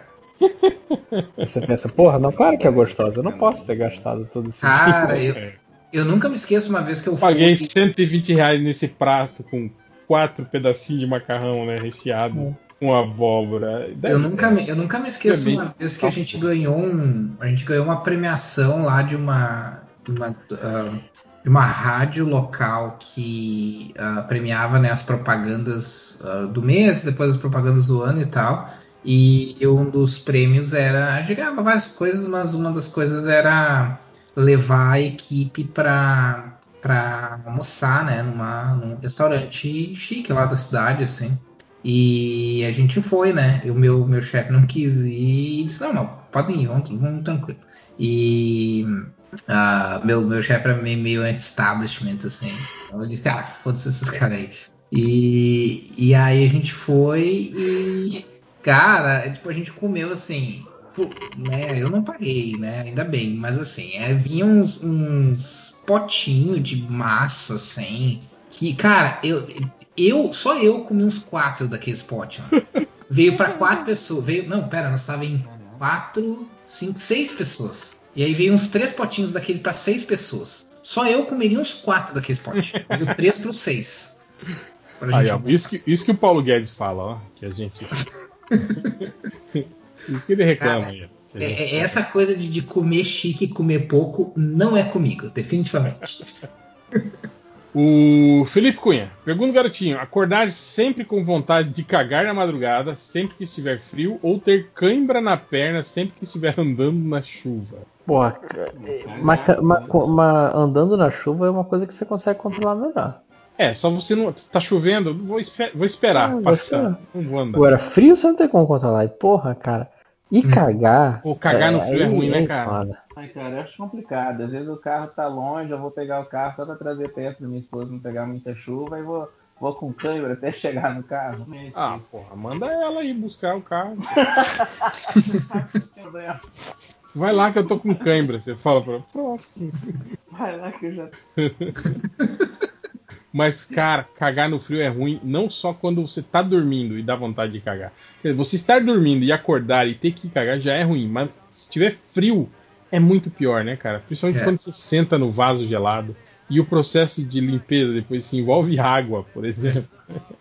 E tu não tem como se preparar pro frio, pro frio, né? Tu sabe que tá frio, mas tu nunca vai se preparar psicologicamente pro frio do vaso. Mas outra coisa que é muito ruim e acontece muito aí no, no sul é você cagar de jaqueta. Também é muito Cara, ruim. Tipo, você tá no eu- trabalho todo encapotado aí você tem que dar uma cagada. Aí você fica naquela, eu tiro a jaqueta, E o tiro que- tem- jaqueta. e o cara tem que tirar, né, cara? Esse cara Que que tá eu- com O que, que eu faço com essa porra, né? Tipo, e aí tem aquele banheiro que não tem onde você pendurar e o chão é meio, né? Tipo, você- Aham. e agora, né? É, cara, é. Isso é muito. Não, e aí, fora o ficar com frio, né? Sim, Tá também. é. cagando enquanto tu tá com frio, porque tu tirou todo o, o, do, né, o casaco, o, o sobretudo, enfim. né? Cara, esse é um dilema triste do gaúcho. Olha, você falando mal do gaúcho, olha o quanto o gaúcho sofre, gente. Sofre, né? No frio europeu. Do... Todo esse frio europeu aí, quanto a gente sofre. E vocês aí descontando, né, gente? Mas andar na chuva também é foda, cara. Eu mesmo, eu sou um cara que chegou um momento da minha vida que eu parei de correr na chuva. Não tem que correr porque você não quer se molhar. Alguém assistiu Mythbusters. Aí. Não, cara, é simplesmente porque não vale a pena. Tipo, você vai se molhar de qualquer jeito, entende? A não ser que seja tipo assim, ah, atravessar uma rua. Mas, por exemplo, se é um, um puta espaço, assim, 500 metros, não corra, cara. Não vai adiantar, entende? Eu, eu, o meu, o meu principal veículo de transporte aqui é bicicleta, né? E então é, não, não é não é raro O, eu foda, o foda da bicicleta na chuva é aquele. É o, o, o rastro de água suja que ela deixa nas suas costas, assim, quando tá chovendo. Sim. Não, é, é, é- é bem, é bem chato, né? E eu, assim, eu faço. Realmente é o meu veículo de transporte pra tudo. Então eu faço, tipo, compras, né? Eu tenho uma caixa daquelas que tu bota atrás do. do, do- né? Uma caixa de plástico que eu boto atrás da, do- da, da bicicleta pra botar minhas compras. Então já aconteceu Ah, Luiz, tá fazendo errado. Você ti- você tinha que vir com as sacolas tudo amarrada na, na mão, assim, no guidão. Assim. Isso que é legal, cara. Meio Não, se o- equilibrando errado, assim. O foda já aconteceu. Já aconteceu de eu, vir- de eu comprar mais coisa do que cabia na caixa e eu, porque a caixa que eu tenho não é muito grande, ah, e eu ter que botar os, os pães, as, as- as sacolas de pães, né, que são as mais leves do, no- no- nos guidões, assim, mas não, não me, me desequilibrar tudo, assim. Mas o, o pior é pegar chuva e a caixa ir enchendo d'água com as coisas dentro enquanto tá andando. E isso já aconteceu comigo, eu já quase caí por causa disso, porque daí o peso da água começa a desequilibrar a bicicleta. Ah, então é, é isso aí. Vocês não sabem como é viver andando de bicicleta. Viver Super-homem. com uma caixa, uma caixa de papelão na bicicleta. O Reclamão 2345 ele fala assim: pergunta garotinho. Sempre que comprar pizza, ela vir totalmente bagunçada, mas chegando na hora, ou chegar bonitinha, mas com duas horas de atraso? Ah, na hora, né? Porque daí pelo menos tá quente, né? É, aí também, tipo, eu não tenho problema com pizza bagunçada, não, porque os ingredientes estão lá de qualquer jeito, entende? É, Só tá bagunçado. exatamente. né? Minha esposa reclama. Vamos tem que lá? uma foto e mostrar pra eles. O que, que foi? Eu... Tiro foto, dou pra ela. Ah, quando a pizza vem bagunçada? É, não faz. É legal quando a pizza vem, tipo assim, embolada num canto da caixa. O cara tava com pressa mesmo. É, que a, sei lá, a caixa veio de lado, né? Dentro da, da moto, assim. Mas eu não ligo muito, não. Tô nem aí, eu como. O Sérgio Silva, pergunta do gordinho: qual comida, bebida ou doce os MDMs não encaram de maneira nenhuma? Eu vou te falar que eu não gosto de batata doce. Principalmente do doce de batata doce. Eu não, não consigo comer, não, não me desce. Ah, eu tenho várias. várias Você gosta, de, você gosta de batata doce? Gosta mais, gosta mais de batata doce ou de estudar? Eu gosto mais de estudar de batata Eu doce. acho que eu gosto mais de batata doce. De responder. Eu ah, tem várias coisas que eu não gosto, cara. Eu não consigo pensar em nada em específico, mas eu não é. Não, eu, eu não sou aquele tipo de pessoa que como de tudo a não ser em épocas de vacas magras, né? Que daí eu como até comida estragada. Mas se eu tô podendo. Aliás, comida estragada que provavelmente não vai mais estar estragada, porque o governo está pressionando aí para flexibilizarem as regras de, de vencimento do, do- do- Porque Exato. afinal, se passar uma semaninha, não tem problema nenhum, gente. É. Resolvido, né? Pô, resolvido o problema da fome da galera, né, cara? Agora- Como Paulo Guedes disse, né? Com a sobra dos pratos da classe média, daria para alimentar muitos mendigos. É. Ai, Exatamente. Afinal é isso, né? É só você raspar os pratos todos, né? E dar para os mendigos que eles estariam alimentados. Olha só, que cara bom, né? O alguém quer compartilhar aí sobre comidas que não comem de jeito nenhum? Cara, cebola. Qualquer coisa com cebola. Você tá, tá brincando? Tô falando. Tô falando sério. Eu odeio Sério, né? cebola, é meu inimigo natural. Ah. Meu inimigo. Ô, cara, Ah, uma daí coisa que não eu. come, mas daí, tipo, nada. nada ah, o, o, o que tu come não é temperado com cebola ou tu. Ou tipo, quando você Não. não vê, tá, Ou tá tu de boa. tritura, é. Ou... É, se, tu- se eu não vejo, tá de boa. Ah, tá. Se eu não Ah, sinto também. uma coisa que eu tenho com tomate, cara. É um troço muito louco. Eu não gosto de tomate na salada, mas eu adoro tomate seco. Em quaisquer. ah, É, seja no molho, seja na pizza, eu adoro tomate seco. Agora, Eu não- tomate. Eu não como também. To- tomate e alface, assim, em forma de salada, eu não como. Mas, por exemplo, você tá dentro do sanduíche, por exemplo, pra mim ele tá de boa. Não, não Ah, tiro não. Ah, o, o tomate, assim, em, em, em vivo, né? Vamos dizer assim, eu não, não consigo gostar, cara. É, É, o que desenho legal? Pergunta, garotinho. Se trocasse de corpo por um dia com outro MDM, qual seria a pior opção? Hum, deixa eu ver qual seria a pior opção. Porque existem várias piores opções, né? Depende da circunstância, né? Depende, exato. E, e tô, tô- tô pensando. Por exemplo, o- os 5 horas e a Júlia são, são professores, né? Professores, né? É, aí, pô, troca. Eu não queria trocar de corpo com você. Nada pessoal, mas. Podia fazer um filme, né? Tipo aqueles com o Tony Ramos e a, e a Glória Pires, né? E todos os MDMs se encontram numa, numa, numa convenção na pós-pandemia e quando dá aquele abraço coletivo, todo mundo troca de corpo. Horror. E tem, só que tem outra, é que depende muito. Por exemplo, o réu mora num lugar que é super quente, eu tenho problema de pressão. Então eu não posso ficar em lugar que é muito calor, senão eu tô sempre morrendo, né? Sempre desmaiando. Você é o Mr. Freeze, né? Por isso que você mora no sul. É. É, exatamente. Por isso que eu não saí do sul, né? Eu infelizmente nasci no sul, mas o motivo pelo qual eu não saí do sul é porque É pressão, morar no nordeste, Ei. assim. A pressão seria tensa. Mentira, é porque você é gaúcho e o sul é seu país, aquelas. Não vou sair daqui da minha terra. Minha terra. Nossa. E então depende, cara. Dependeria muito da- das circunstâncias, assim. Tem vários que eu não gostaria, que seria, que ficaria ruim pra mim se eu. Ah, eu acho que a pior opção seria um que inclusive está aqui. Ô, louco. Ainda bem que eu não sou MDM. Mas sou eu, né, Hel? Pode falar. Não, eu tô brincando, cara. Eu trocaria de corpo com qualquer um de vocês, sem problema nenhum.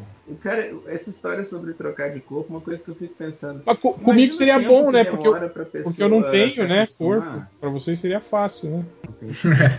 Não, eu acho que eu não trocaria com Change, por um único motivo, cara. É, eu ficaria com muito medo de qualquer coisa me acertar, porque o Change ele é muito magro e, e franzino. E usa Crocs também, imagina, cara, você se materializa no corpo dele e tá de Crocs, imagina, cara. Não, choque. mas aí ó, a vantagem do, do, do Change ser magro é que daí se ele tá de frente, ele tá de perfil. Se ele se vira, ele fica imune a qualquer coisa que jogar no daí. Olha piada. De perfil ele some.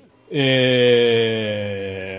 O Thiago da Silva Moreira. Pergunta, garotinho: escrever, desenhar a obra dos seus sonhos e virar um clássico entre os fãs, porém nunca dar dinheiro, ou escrever, desenhar a obra dos seus sonhos, mas que vai virar um filme merda e cagado do Snyder, amado por Snyder, Snyderettes e te dar muito dinheiro. A, ó, a Ah, gente dois. vai escolher sempre o dinheiro, Thiago. É, é, é a segunda opção, cara. Imagina. Não tem... Cara, assim, ó. Antigamente eu tinha essa coisa de, de tipo, ser purista, né? De purista, assim, não, porque minha obra. Cara, hoje em dia, me dá dinheiro, cara, pode fazer o que quiser. E eu não quero ser consultor, eu não quero trabalhar nessa porra dessa adaptação. Eu só quero dinheiro. E viver na praia. É só o que eu quero.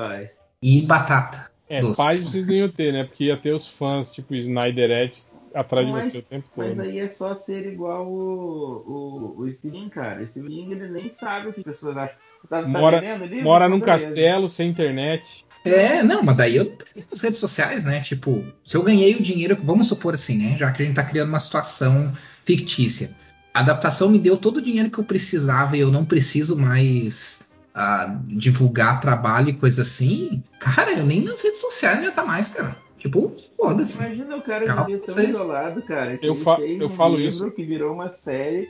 E Quando pessoal eu- falou: o que, que você achou do seu livro ser igual a- ao filme do Simpsons? Ele é igual o filme do o cara tá. Eu lidaria pro- com meus fãs só por e-mail, que daí eu saberia quais são os, os- os fãs true mesmo. É aqueles Eu que já- querem se eu comunicar já por e-mail. Quando eu ganhar na Mega Sena, eu vou dar o meu celular pro primeiro mendigo que aparecer. Falar, ó, E corre. atende aí.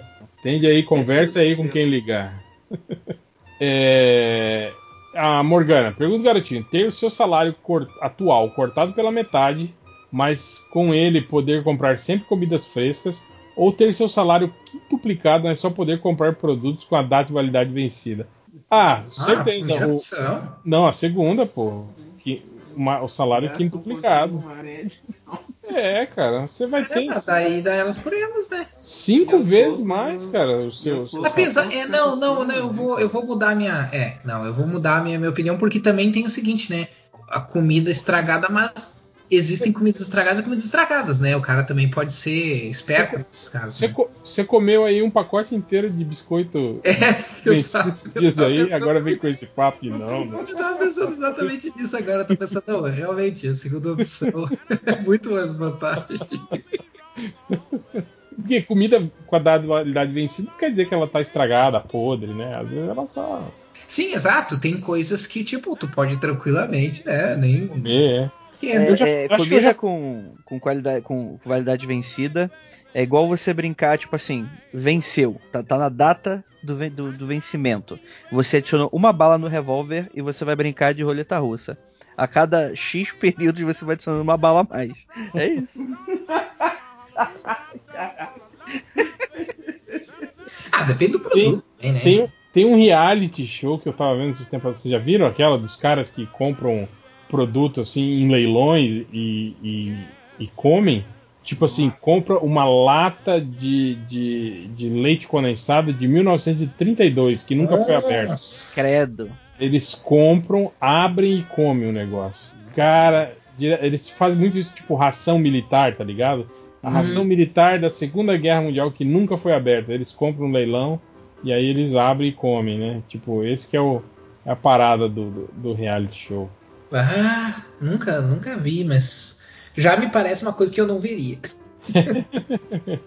que loucura, cara. Mas, mas essas rações, sendo bem, bem idiota agora, não, não- realmente sem conhecimento nenhum, mas essas ações seriam feitas para durar, né? No- talvez não, não 40, 50, 50 anos. né? É, pois é.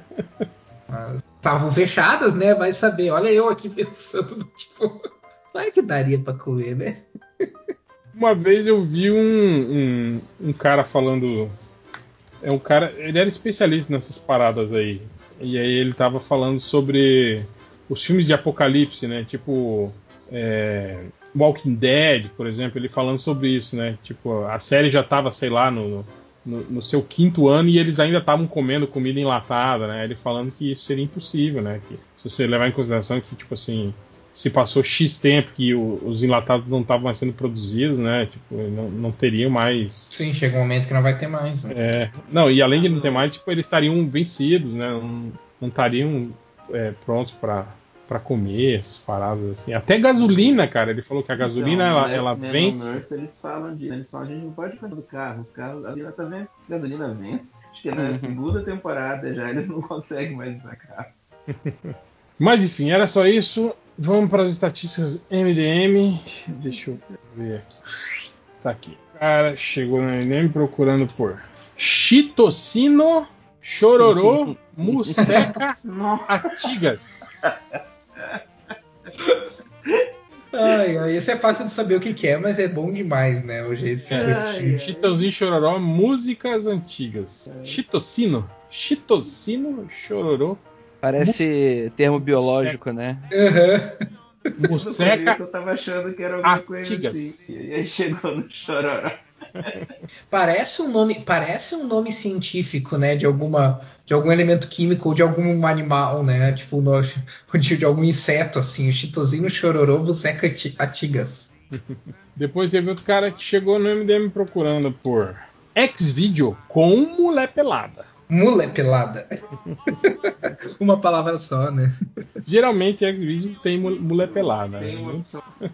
Tem, às vezes é um, um- um vídeo só com homens pelados. provavelmente. Ah. Depois o cara chegou no MDM procurando por o que é quando o pau é torta. Olha, sugiro você procurar um médico. É, isso aí precisa de gente mesmo de. Procurar um médico ou um pai de watch. Ah, mas é quando nasce torto, não é quando ele Ah, entorta. é. Depois outro cara chegou. Eu gosto desses que ele, ele, ele pergunta assim pro, pro Google. Nunca, nunca mais vi série Sparta, Spartacus. Acabou? Acabou? Cara, eu adoro essas pessoas que acham que o Google é o computador da Liga da Justiça, cara. Mal- Eu, eu, eu gostaria de, de ouvir essa estatística, sabe? Que o Google agora tem o. Agora não, faz tempo, né? Mas tem a pesquisa de, de voz. Eu adoraria ouvir as pesquisas de voz da galera. Depois teve outro cara que procurou. Esse aqui foi uma busca dupla. Que foi primeiro ele procurou por cobra paz aonde? Eu fico imaginando. Porque logo em seguida ele procurou, ele botou um. Cobra do Stallone. Cobra do Stallone, porra.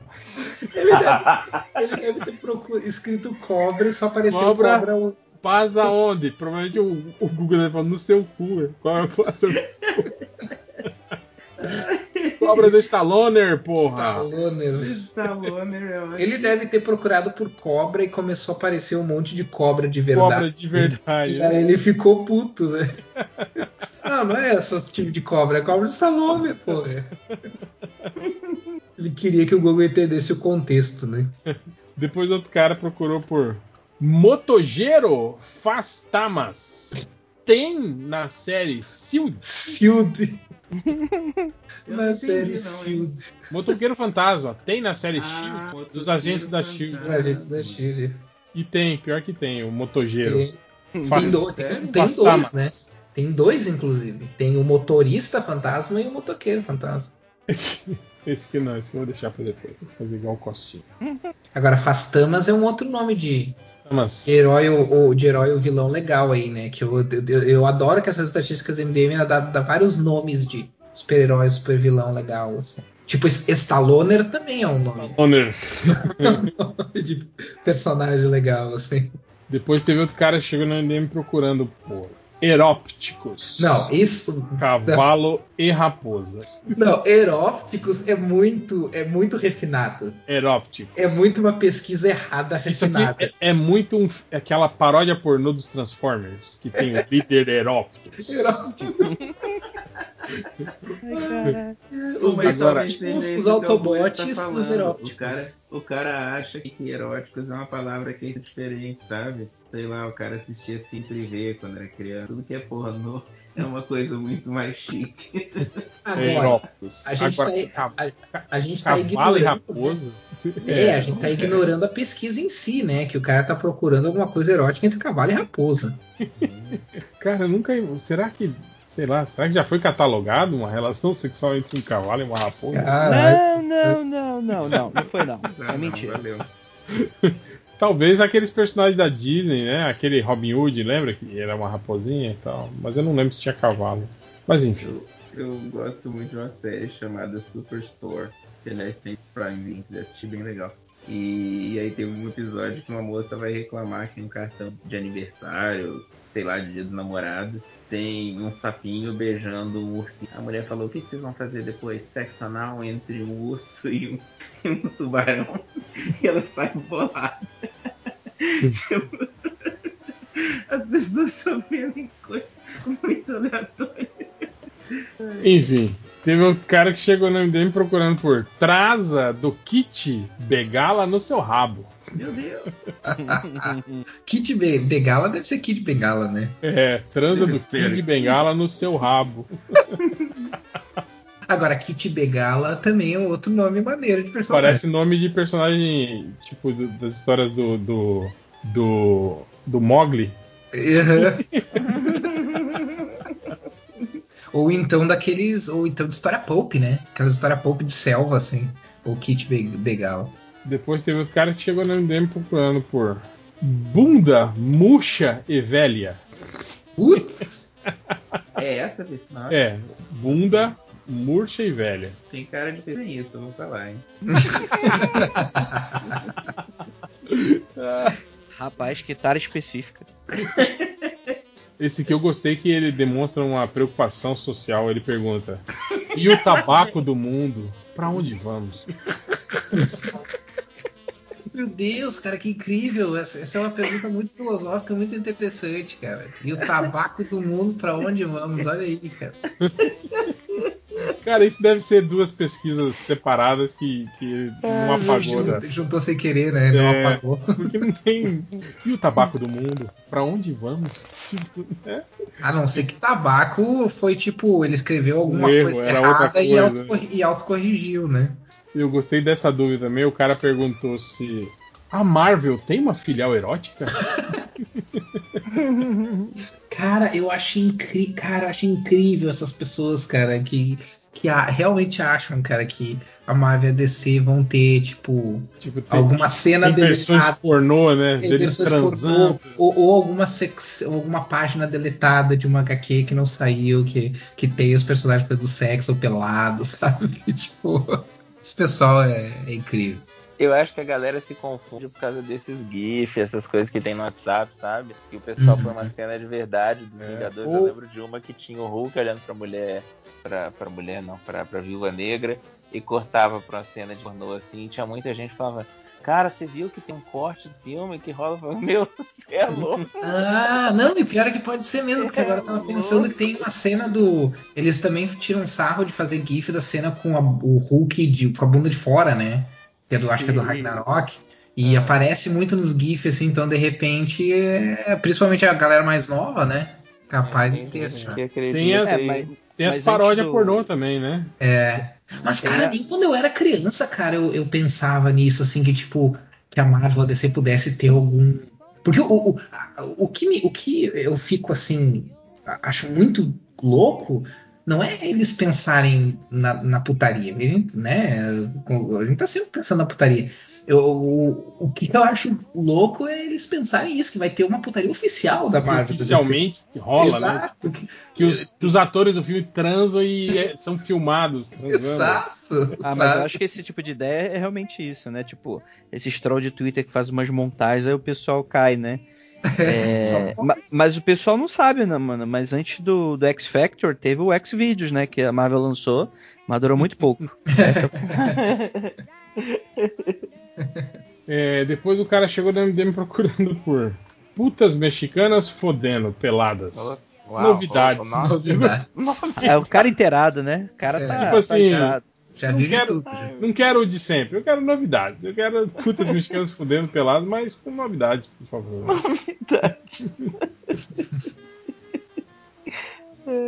É, esse aqui, esse aqui, as últimas agora, o cara chegou no MDM procurando por esgova no cu e não sei o que. Frase.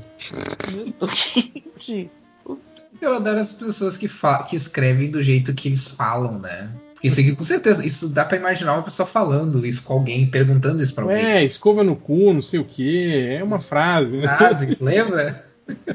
Nossa, Eu acho que é a frase do Away, não é? Do, do enfia uma dentadura no cu e. E ri pro caralho? E ri pro caralho, talvez. Ah, pode que- ser, cara. Achei- no cu. Eu nem sei o que, que eu pensei, mas eu não tinha pensado no mesmo que vocês, não. Não, não é escova, é dentadura, né? Ele fala, enfia uma dentadura no cu e ri pro caralho, ele fala. É, eu acho que é isso. Ah, deve ter alguma coisa que jovem inventou, tipo assim, coloca a dentadura no cu e escova com, com minha pica. De- Deve ter alguma coisa nova aí da juventude aí de complemento. Não é possível. E pra terminar, a última busca que, que deu, deu, uma, deu uma peninha, confesso. Mas o cara procurou. Alguém pode me dizer se Godzilla, Rei dos Monstros, é pecado assistir? É, Primeiro que ele escreveu Rei dos Mortos. Mortros. É pecado assistir. É, é, é engraçado, mas é um pouco triste, né? Se para pra pensar. Alguém poder me disse se Godzilla, Rei dos Mortros, é pecado assistir? Olha o 5 horas tendo uma, Que uma, dó. uma bad, bad vibe, relembrando. Mas, mas será que seria mesmo? Não, será que seria? Poderia, em algum. Existe alguma circunstância em que o Godzilla Rei dos Monstros poderia ser considerado pecado assistir? Ah, dependendo da igreja, sim. Qualquer filme, né, que você assista é pecado, né, cara? É. Outro dia eu vi um vídeo de uma mulher falando que. falando pras irmãs, né? Tipo, e ó, transar ficou calado. Não é pra ficar gemendo quando tá transando. Eu fiquei, gente, coitado. Mas faz, se é aquelas ideias malucas de, de, de que ah, sexo é só pra reprodução, faz sentido, né? Tu não pode sentir Não, prazer. mas né? ela. Eu ainda tava achando que ela ia entrar nisso, mas ela tava falando sexo é uma coisa pra ter prazer, mas não é pra ficar berrando. Nossa. É, aí Jesus não- me revelou que não é pra ficar gemendo. Aí a lógica- Jesus? Agora eu fico imaginando qual contexto Jesus revelou isso pra ela. Então, cara, que conversa isso foi essa? Imagina, né? E Jesus disse: transai, mas não gemei. Tipo, Apesar de que, vamos combinar, né? Pra maioria das pessoas, se o pastor chegar e dizer que, ó, na Bíblia diz isso, a pessoa não vai conferir. Nem confere Ele pode nunca, citar, ele cara. pode citar o, o, o versículo, inventar um versículo, inventar ou a página específica, o capítulo, que a pessoa não vai.